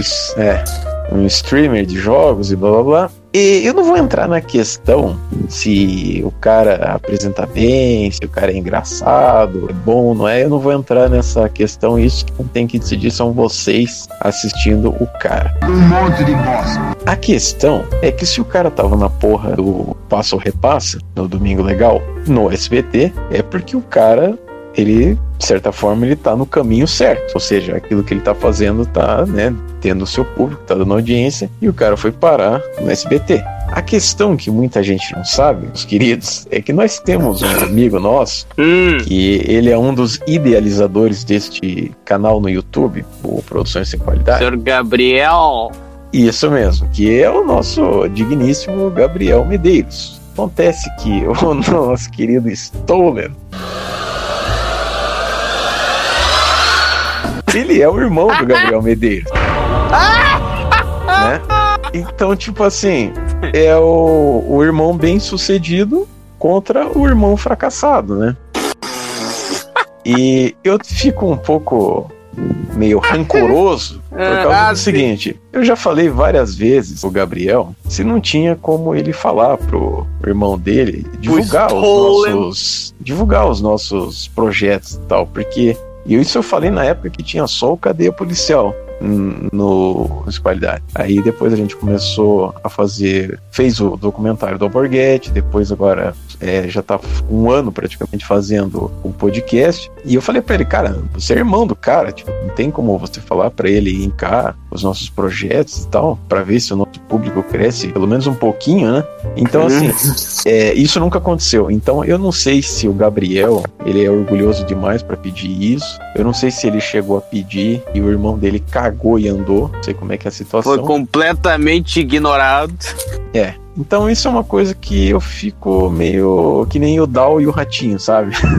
Só que apesar que o irmão do Gabriel, ele tem motivo pra ele não querer ajudar o Gabriel. Porque assim, Ah. vou ser tão pau no cu de pegar esse material e colocar na internet no nosso canal aqui. Mas vocês que estão ouvindo isso daqui, acho que seria interessante contar pra vocês que é, a gente tem uma série chamada M16. que a Inclusive tá gravou- nas vinhetas de anúncio aí, no Sim. Jabá.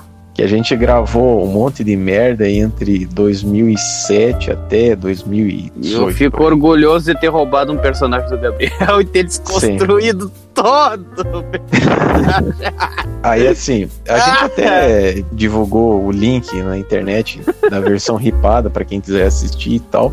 Então eu inclusive espero que as pessoas não, se alguém sabe do que a gente tá falando de Stolen e Rambal, não pegue os trechos e separe, porque a gente tem como derrubar isso, tá? Então tome cuidado com a gente. Mas enfim. é, Como diz o Giannichini, tome cuidado comigo, sou É. muito mal. Isso mesmo. Por causa do seguinte. É, o Stolen, no caso o Gabriel, o irmão dele, eles tinham umas gravações muito chapadas. Que eu, o Gabriel me passou essas gravações e eu dei um jeito de inserir em alguns episódios do M16. E, inclusive uma delas, que um amigo nosso, o Ricardo Prado, ele gosta bastante, é uma gravação que ela tá nos extras. E Isso. basicamente tem o irmão do Gabriel cagando num local meio aberto, assim. E aí o Gabriel filma ele e começa a encher o saco do cara. E daí ele fala: Para! Mãe! Não sei o quê. Então, assim, nós não vamos ser tão paus no cu, pau no cu, sei lá como é que fala. A gente não vai ser tão Paus no babaca cu. de colocar o vídeo disso. Mas, como a gente também não é santo, vocês vão ouvir o áudio disso agora mesmo. Que? Tá cagado de novo, Matheus.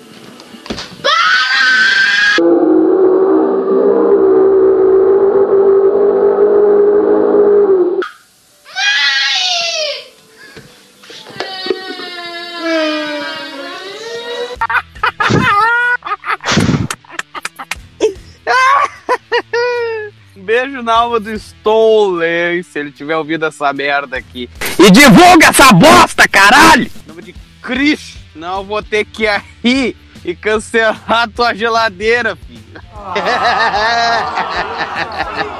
Entendeu? Cancelar a geladeira dele. Se você tem que explicar uma piada, não há piada! Podcast Uma Opinião. Oi? Vou dar uma opinião, hein?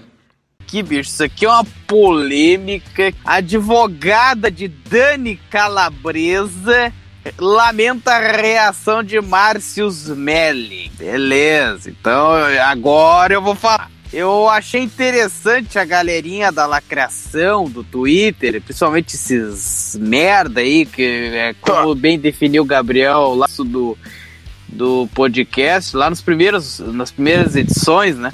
Ele disse que o, o Twitter é o chorume da internet mundial, eu concordo com ele, porque eu não vi quase ninguém defendendo a Dani Calabresa dos, dos abusos do senhor Márcio Smelling, e é muito menos a dona Rede Globo. É verdade. Mayra Cota, ou Maíra, advogada que representa a Dani Calabresa e outras cinco mulheres no caso de assédio contra o humorista Márcio Smelling, concedeu uma entrevista ao jornalista Roberto Cabrini. A reportagem foi veiculada na noite de domingo, dia 6 de dezembro, no Domingo Espetacular da Record TV. Na semana passada, após a divulgação da reportagem da Piauí, por essa, Meli É uma disse- revista. Eu Ah, li a matéria inteira. com essa porra aí não. Márcio Melli disse que iria processar Dani e Mayra, ou Maíra. Abre aspas. Eu acho lamentável que uma advogada representando vítimas de assédio sexual seja também colocada na posição de vítima diante de uma ameaça desse tipo. Acho perigoso que a função de advogado esteja sendo ameaçada desse jeito, afirmou o Márcio nada. Eu não entendi piscirica nenhuma. Eu nem sabia que era possível processar um advogado. Ah, possível é, o problema é tu conseguir ganhar o processo. Dá pra processar um juiz também? Não sei. Bom, eu acho que dá, o problema é tu ganhar, né, cara? Vamos ver aqui. Em mensagem enviada a Roberto Cabrini por escrito e exibida na reportagem, Mellen declarou: Em respeito a você e a seus telespectadores, preciso esclarecer que mais uma vez a advogada Mayra Cota vai à imprensa ao invés de ir à justiça para buscar a reparação às mulheres que ela representa. Venho a público reafirmar que são acusações mentirosas. Nunca tranquei ninguém, nunca chantageei ninguém e nunca forcei ninguém a nada. Por essa razão, estou processando a advogada Mayra Costa. Fecha já. Ao ser perguntada por Cabrini sobre como ela recebe o fato de que Mellen tenta praticamente desvalorizar a denúncia, a advogada respondeu: Eu recebo isso de uma maneira triste, mas não surpresa. Acho que é a tática mais antiga entre os assediadores, de tentar desacreditar, reduzir e diminuir a dor das vítimas. Fecha aspas e fim de matéria. E que o senhor tem a comentar, senhor Robson Grosso? Então, é uma, uma situação meio complicada, né? Primeiro porque eu gostava do que o Márcio Smelling fazia, né? Principalmente naquele personagem que ele fazia dos caras de pau. Né, aquilo era- merda, né? Então, aí a merda atrai merda. Inclusive, o cara ele sempre foi roteirista e diretor dos núcleos de comédia lá da Globo e tal. Então era um cara que tinha talento. Eu achava ele um bom performer também. Ele fazia apresentações de stand-up e tinha uns textos legais. Então, quando eu ouvi essa notícia, eu fiquei meio tipo, porra, sério isso? Que loucura. E ne- pior que tipo, tem vários casos que você não sabe realmente qual dos lados está falando a verdade. né? Só que nessa, nessa notícia em específico, eu diria que assim. Pelos relatos, evidências e testemunhas, o escambau, vamos dizer assim, fica difícil não acreditar que o cara não seja um assediador, entendeu? Assim, Sim. não estou dizendo que ele seja, né? Mas fica difícil de você não acreditar que ele não seja um, um assediador. E para quem não tá inteirado do assunto, basicamente o cara, sei lá, por que desenvolveu uma fixação com aquela Dani Calabresa. E ele passou a prometer umas coisas pra ela, do tipo, ah, eu vou colocar um programa seu aqui. Você não, vai lembrar, mas ela tinha um programa na MTV que era um tal de Fura MTV, que ela apresentava com outro cara lá que eu achava meio sem graça, um tal de Bento, não sei o quê. Queria voltar com esse, esse programa e tal, só que daí prometeram um monte de coisa pra ela e deram. E daí meio que esse Márcio aí ficava cortando ela ações do negócio lá e tal. Enfim, ficava querendo fuder a vida dela porque o cara ficava é, cantando ela e encostando, querendo dar uns pega nela, né? E a merda máxima aconteceu num dia que eles estavam fazendo uma comemoração lá num bar. E o cara muito loucão, supostamente ele tava num banheiro lá, seguiu Dani Calabresa, aí começou a querer pegar ela e tal, e o cara tava tipo com a benga pra fora. Que E tava, tava roçando na guria e segurando ela e, tipo, dando uma prensa pra parede, assim e tal. Bizarra, né? Imagina você tá querendo fugir de um cara que tá com uma rola na tua frente, e você desvia e passa a mão sem querer na rola do cara e puta merda. Que cara já nojo! esporra na cara de todo mundo.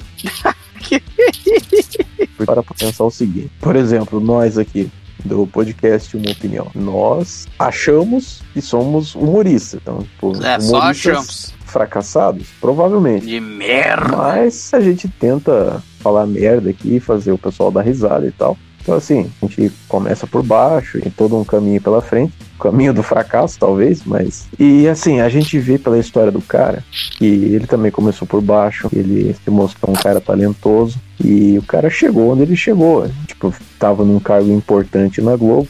E o cara jogou, tipo, tudo no lixo. Então, é como se o cara tivesse subido uma puta montanha, e aí quando ele chegou lá em cima, em vez de ele ficar lá em cima, construir uma casinha, um negócio legal e ficar por lá, ele viu uma chota na parte de baixo e falou bem assim, aqui vou eu. E aí ele se jogou, Here we go!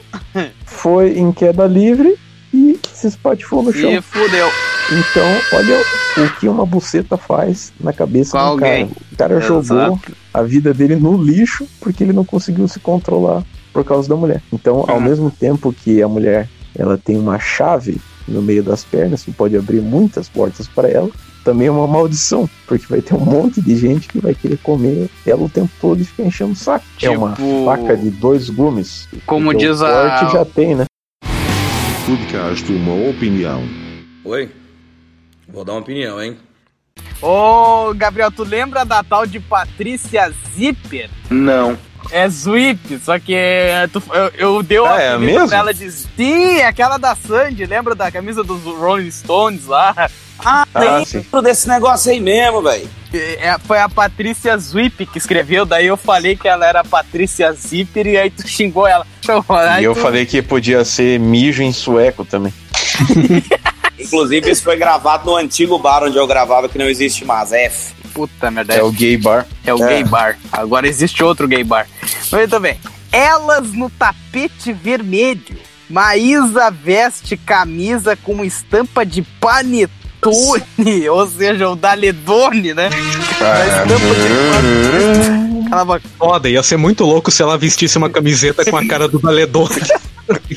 É, até mesmo porque ela tá com, comendo um panetone, né? Então, se ela Aquela tivesse uma camiseta do do Daledone, ela Daledone. estaria comendo o Daledone. Essa, essa camisa com estampa de panetone vale nada mais, nada menos que R$ 279,90. Não é Patrícia- 280 e nem 278, é 279,90. Exija seu troco. Ah, pra ela é troco isso aí. Não, tipo, não, você, pá, você vai dar 280, exige o seu troco. Ah, sim. Foda, tem que é explicar a piada, né, embalo. bicho? Se você tem que explicar uma piada, não há piada! Ah, Tem que a piada é foda. Eu, eu não Não é que ele é ouvi. surdo. É, Aí já ele começa a imitar a velha surda aí, eu vou dar um tiro na minha cabeça. merda. Ele imita. Ele, ele é especialista nisso. Puta merda. Ativou o gatilho do cara. Maísa já entrou no clima do Natal e o levou direto para a roupa. Escolheu camisa com estampa de panetone para compor um look casual e estiloso. Sexo casual. Gente, virou TV fama isso aqui, né, bicho? E o pior é que a roupa dela parece aquelas embalagens da Balduco, tá ligado? Aham, igual, cara, igual, igualzinho. Aí aparece a foto dela aqui e tá escrito embaixo. Como é o visual de Maísa? Alerta de piada pesada. Alerta de piada pesada. Começamos com um cabelo de imbecil, seguido de uma cara de piranha. Nossa, bicho. O Meu óculos caralho. pega pesado às vezes, né, meu? Pega Stolen. Ô, bicho, mas o pior é que aquela foto ali embaixo dela tá muito erótica pra É, mais ou uma propaganda de. Panetone. É, Nem quero parece lembrar. que ela tá com um caralho na boca. Como se fosse um milho, assim, sabe? Olha, eu gostaria de ter amigos que soubessem mexer no, no Photoshop. Eu queria pedir em nome de Cristo e trocassem esse panetone por uma rola. Pô, é Ela bom, tá bom é o Robson pedindo saco em nome de Cristo.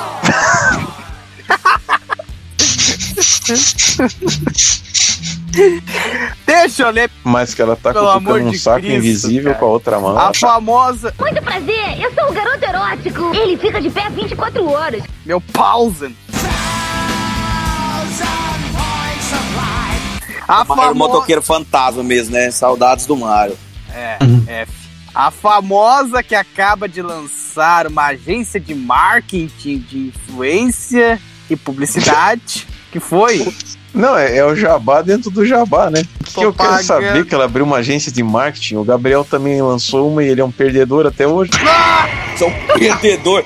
Eu sou um perdedor na minha vida desde o dia que eu te conheci, seu filho do mar. Sua presença na minha vida destruiu a minha vida. Mas aí tu encontrou um senhor chamado Cristo. Benito Bifano e aí retornou, retornou para a espiritualidade. Topane, meu nome é Benito. Bifano. ele imita tentando depreciar. Ai, meu Deus. Cara, a gente tem que fazer um react desse velho. Eu não, eu não consigo. Isso ainda vai ser feito decentemente. Sim. Vai. Então vamos lá. É, ela lançou essa agência aí e ela investiu, a Maísa investiu em peça de fundo amarelo com desenhos temáticos, incluindo pisca-pisca e bolas vermelhas. Alerta de piada pesada. Alerta de piada pesada. Bolas do saco. Puta É, que são pariu, as bicho. bolas, são as bolas que ela, tão, que ela tá cutucando naquela pose. Exato. É tipo assim, o pisca-pisca é o cu Satanás. dela e as bolas vermelhas estão na boca. Além do doce típico de final de ano. É o Over... que, que é isso? Oversized, com modelagem reta, é da Ball Clothing e custa Gente, 279. eu realmente achei que ia falar que era da Balduco, mano. I've got balls of steel. I Custa got balls of steel. Como é que- Steel. Oversized com modelagem reta é da Clothing e custa R$ 279,90. Prefiro gastar isso em cachaça. Nossa, que legal. Que dúvida, né? Que dúvida, e cigarro. É, Você parece que come supositório, pô. É, saia preta completa o visual. Para marcar a cintura, cinto fino também preto, com detalhes em corre... detalhe em corrente e pingente dourados. Aí aparece a foto dela que o Robson diz que ela tá chupando uma pizza e segurando umas pelotas. É, é, essa, essa experiência dentro da Atroz FM, tô vendo que não vai durar muito, não. Porque a Troz ainda bota lá um adversing lá, dizendo assim, ah, esse programa...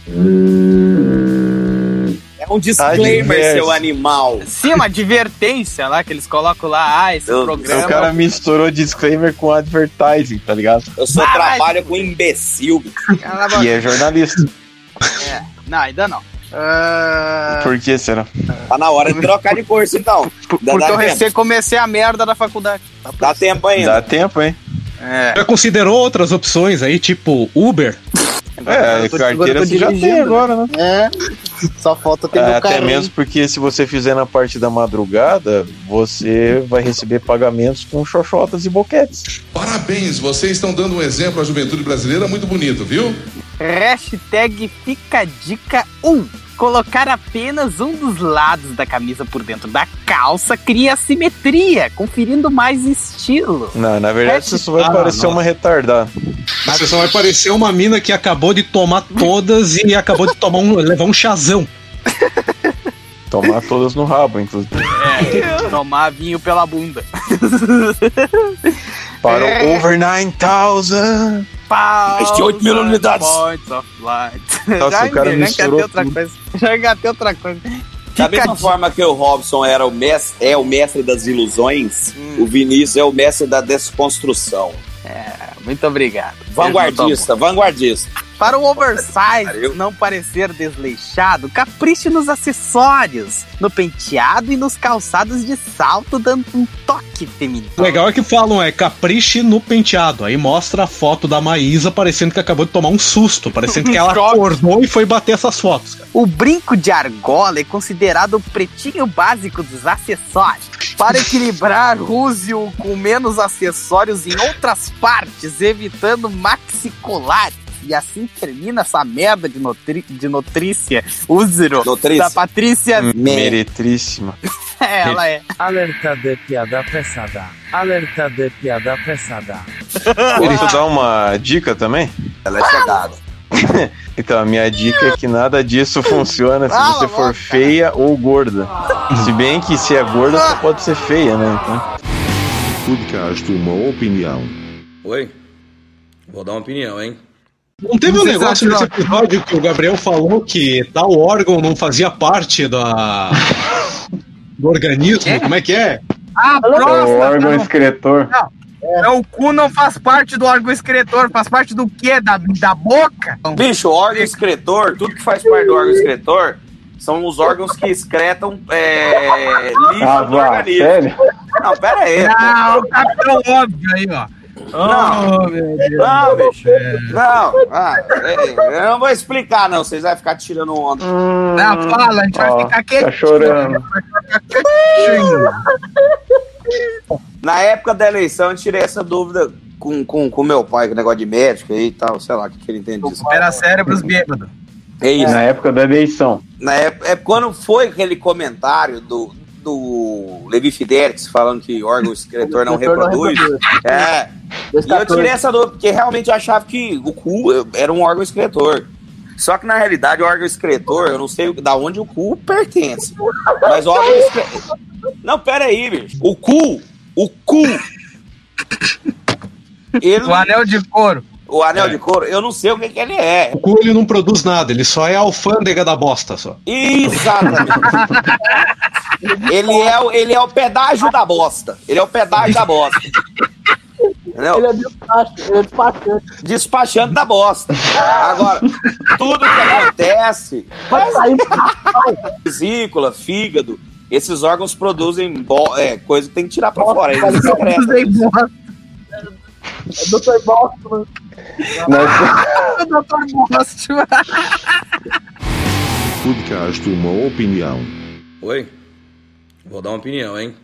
E tivemos também o caso que, que foram comentado, o caso do Drauzio Varela. Doutor, Foi aí que começou nosso romance. com o doutor, os mais inteligentes como Gente, o Drauzio, mais burro como Drauzio Varela, idiota do Drauzio Varela, escreve uns textos, aí fala assim, é porque não sei o quê, que aqui não, não tem não sei o quê, aí você pega o gerador de Lero Lero e coloca as coisas, essa é a mesma coisa. O que ele sabe fazer é coçar aquela careca dele e Inventei mais um, ó. Drauzio Não. Balela. Drauzio Balela. E adora coçar aquela careca dele e ficar falando. Aquela fumar é. Não, e aparece lá. Fumar é ruim. Fumar mata. Fumar dá câncer. Nossa. Véi, isso é Senhora. mentira? Não é, velho. Ele só O fala cara ficou isso. butthurt. Cara, eu só, ele só fala O dessa cara merda. Dessa merda. Aí quando você fala assim, Drauzio, fale pra mim, pra mim sobre a gota. Não, que a gota é cinco linhas, tal. A gota é isso, tal, tal. Mas o cigarro? Ah, o cigarro. Do cigarro. O cara ficou O transtornado. cigarro, Para do mano. meu cigarro, seu desgraçado. Eu quero que você volte. Drauzio Varela, aqui pra você, ó. Ah, que bonito. Colocar em câmera reversa. Não vi, mano. Ó, isso no bicho, galera. Filha da puta. Careca desgraçado. Daí amanhã a gente coloca lá. Infelizmente o Gabriel morreu. Câncer no pulmão. Ele fumou 30 anos na vida. Aí ele conta uma história de que ele tava trabalhando no hospital e que lá tinha um sofá. Não, sério mesmo. E tinha um sofá. Aí os fumantes tinham que sentar no sofá, velho, rasgado lá. Falei, nesse dia eu percebi que eu era um mau ser humano, um viciado. Vai tomar no teu cu, fila da puta. Falar desse cara me deixa nervoso, bicho. Eu vou Cara, raspar que os pelos do meu saco Robson. e mandar pra ele colar na cabeça. Tá moscando lá. Tá moscando. Falou, é certo. Falou, Meu Deus, maluco. tá. Quer Mano Brown. Falou. Quer capão redondo, maluco. Isso aí é apropriação Ó. cultural, hein? Teu cu no meu. É Ó. apropriação no teu É. Aí, ó. Tá É. Podcast Uma Opinião. Oi? Vou dar uma opinião, hein? Mas assim, eu queria engatar, já que eu tô falando aqui, que eu ia fazer uma pergunta para o Ivan, e é a mesma pergunta para o Ricardo, e eu gostaria de saber como que vocês conheceram o nosso podcast, em qual episódio que foi e tal. Ah, bom. Queria que primeiro o Ivan falasse pra gente aí. Então, cara, eu acompanho o acervo, cara. Era a época que eu tava trabalhando seis meses na prefeitura sem receber. Então eu ficava de tarde livre, né? Era só meu expediente, era experiência. Aí eu jogava muito, eu tava jogando muito jogo de computador que eu tinha comprado, muito jogo que tava dando de graça. Falei, pô, eu gosto do cara, gosto do Alborguete cacete, mas também mesmo na época. Falei, ah, vou começar a ouvir. Fui ouvindo, eu rasguei, zerei, que nem usou, tirando a, a primeira parte da Colombo, que é uma desgraça ouvir aquilo. Eu também não ouvi, cara. Eu também não ouvi. Seus poser! Não, é porque é A. Colombo, a Colombo só tem um programa que salva, que é aquele da. Dois, na verdade. Do Henry Um é- Sobel. Não, mas esse é, tá, três então. O do Henry Sobel, o do que ele conta a história do Jackson, que é muito bom. E, e o Do último. Pinto do Nenê, né? Do Pinto do Nenê. E o último, né? O último. Vai lá. eu tava aí, eu fui, zerei o acervo e eu já tava esperto que tinha o, entre aspas, documentário do Robson, que é aquelas pílulas de jornal, de negócio, que era ele que montou. O que o povo vê lá no documentário, que é tipo o cara falando, ah, ele tá muito bravo, não quer falar com a gente, não sei o que lá. O cara, ah, saudoso Dalborga, pedaço de Ah, pau. o Dow, com- é, é, Dow contra o câncer. É, era, Que depois eu apaguei porque a gente atualizou e. exatamente. Ele sumiu de um dia pro outro. E eu já tinha, eu acho, anunciado o documentário. Eu falei, será que ele tá, tipo, queimando isso aqui pra não ter, como se fosse, entre aspas, dois documentários? Uhum. Aí eu fui, zerei o acervo, esperei o podcast começar e, sei lá, episódio qual, 12, 13, que eu comecei a mandar áudio xingando o Batman, falando que o Vinícius é filho do cara da marca de chuveiro, chamando o Gabriel de Opala de caneco. E eu tenho, e eu tenho, e meu pai aqui na família, nós temos uma Opala mesmo, é verdade. Nossa, que legal! Bebe mais que o Zeca Pagodinho e a Amy Winehouse juntos. Ó, se você tivesse aí, eu daria um murro, um murro, um murro na tua cara, bicho. Beijos Falando de do luz pra você. de E agora, porra, eu nem. E o resto é história. Não, é, e o resto é história. Agora é a vez do, do Ricardo contar. Conta aí, meu lindo. Ah, obrigado pelo lindo. É, seguinte, eu quando conheci Ah, vocês detalhe, aí. detalhe. O, o Porra, Ricardo tá já começou a interromper. O, o Ricardo tá parecendo o Stallone Cobra com esse óculos aí. Eu falei pra ele. Você é um imaturo. Quando eu conheci vocês, assim, o, o documentário ele já estava no ar. E foi justamente por causa do documentário mesmo, porque eu volta e meio fico caçando, assim, coisa pra assistir no YouTube, né? Home office é uma merda, você fica com tempo livre pra caralho e, e daí você começa a caçar qualquer coisa aí que tiver pra passar o tempo. Então, eu vi que tinha o documentário é, no YouTube, eu assisti ele inteiro, achei bem bacana, até porque, porra, remonta aquela época, né? A mesma coisa que o Leonardo disse no documentário, de assistir quando era pequeno, de ver o programa inteiro apenas no sábado, porque nos outros dias tinha aula, porque estudava à tarde também. Então, eu, eu vi o documentário, eu achei bem bacana, e daí eu resolvi ir atrás do que tinha dos outros conteúdos no canal. E eu, me lembro que o podcast já estava já no seu sexto ou sétimo episódio. Que eu me lembro que teve aquele quinto que foi só o Robson e o Gabriel fazendo aquela, aquele lá- aquela previsão lá pro Robson Oscar. Grosso e Gabriel fazem react sobre o quê. Concorrendo. Esse ainda foi gravado no Gay Bar. Quando eu comecei a acessar o podcast, foi já estava no seu sétimo episódio. Eu, eu me lembro que até do sétimo por primeiro eu fui escutando de trás para frente. Eu fui começando tipo, sétimo, sexto, quinto, tá, tá, tá.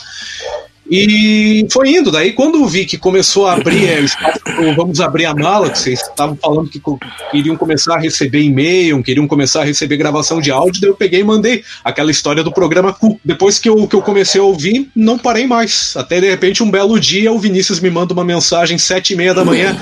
Ô, cara, nós vamos gravar depois de amanhã, tá a fim de participar? Daí eu falei, porra, tô dentro.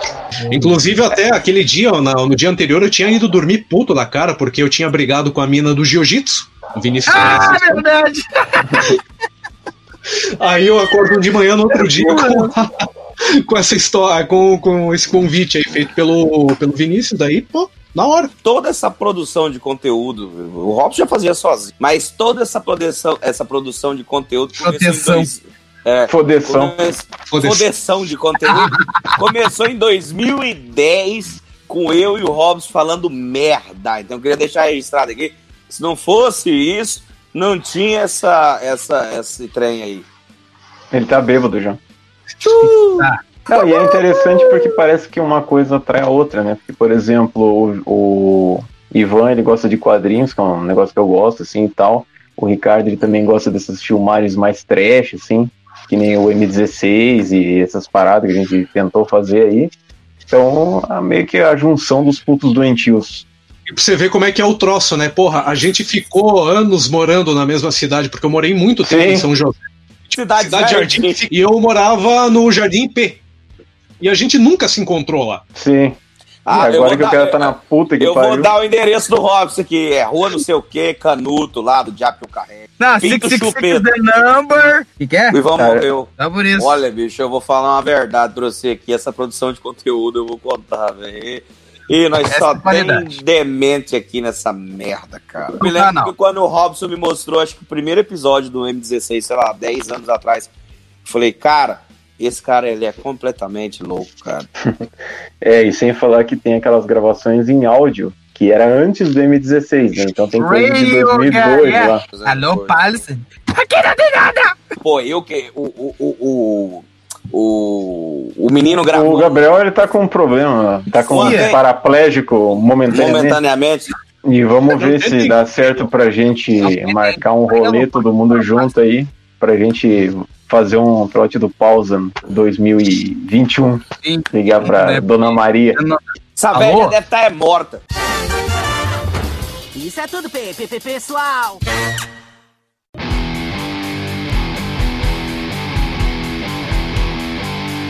Podcast uma opinião.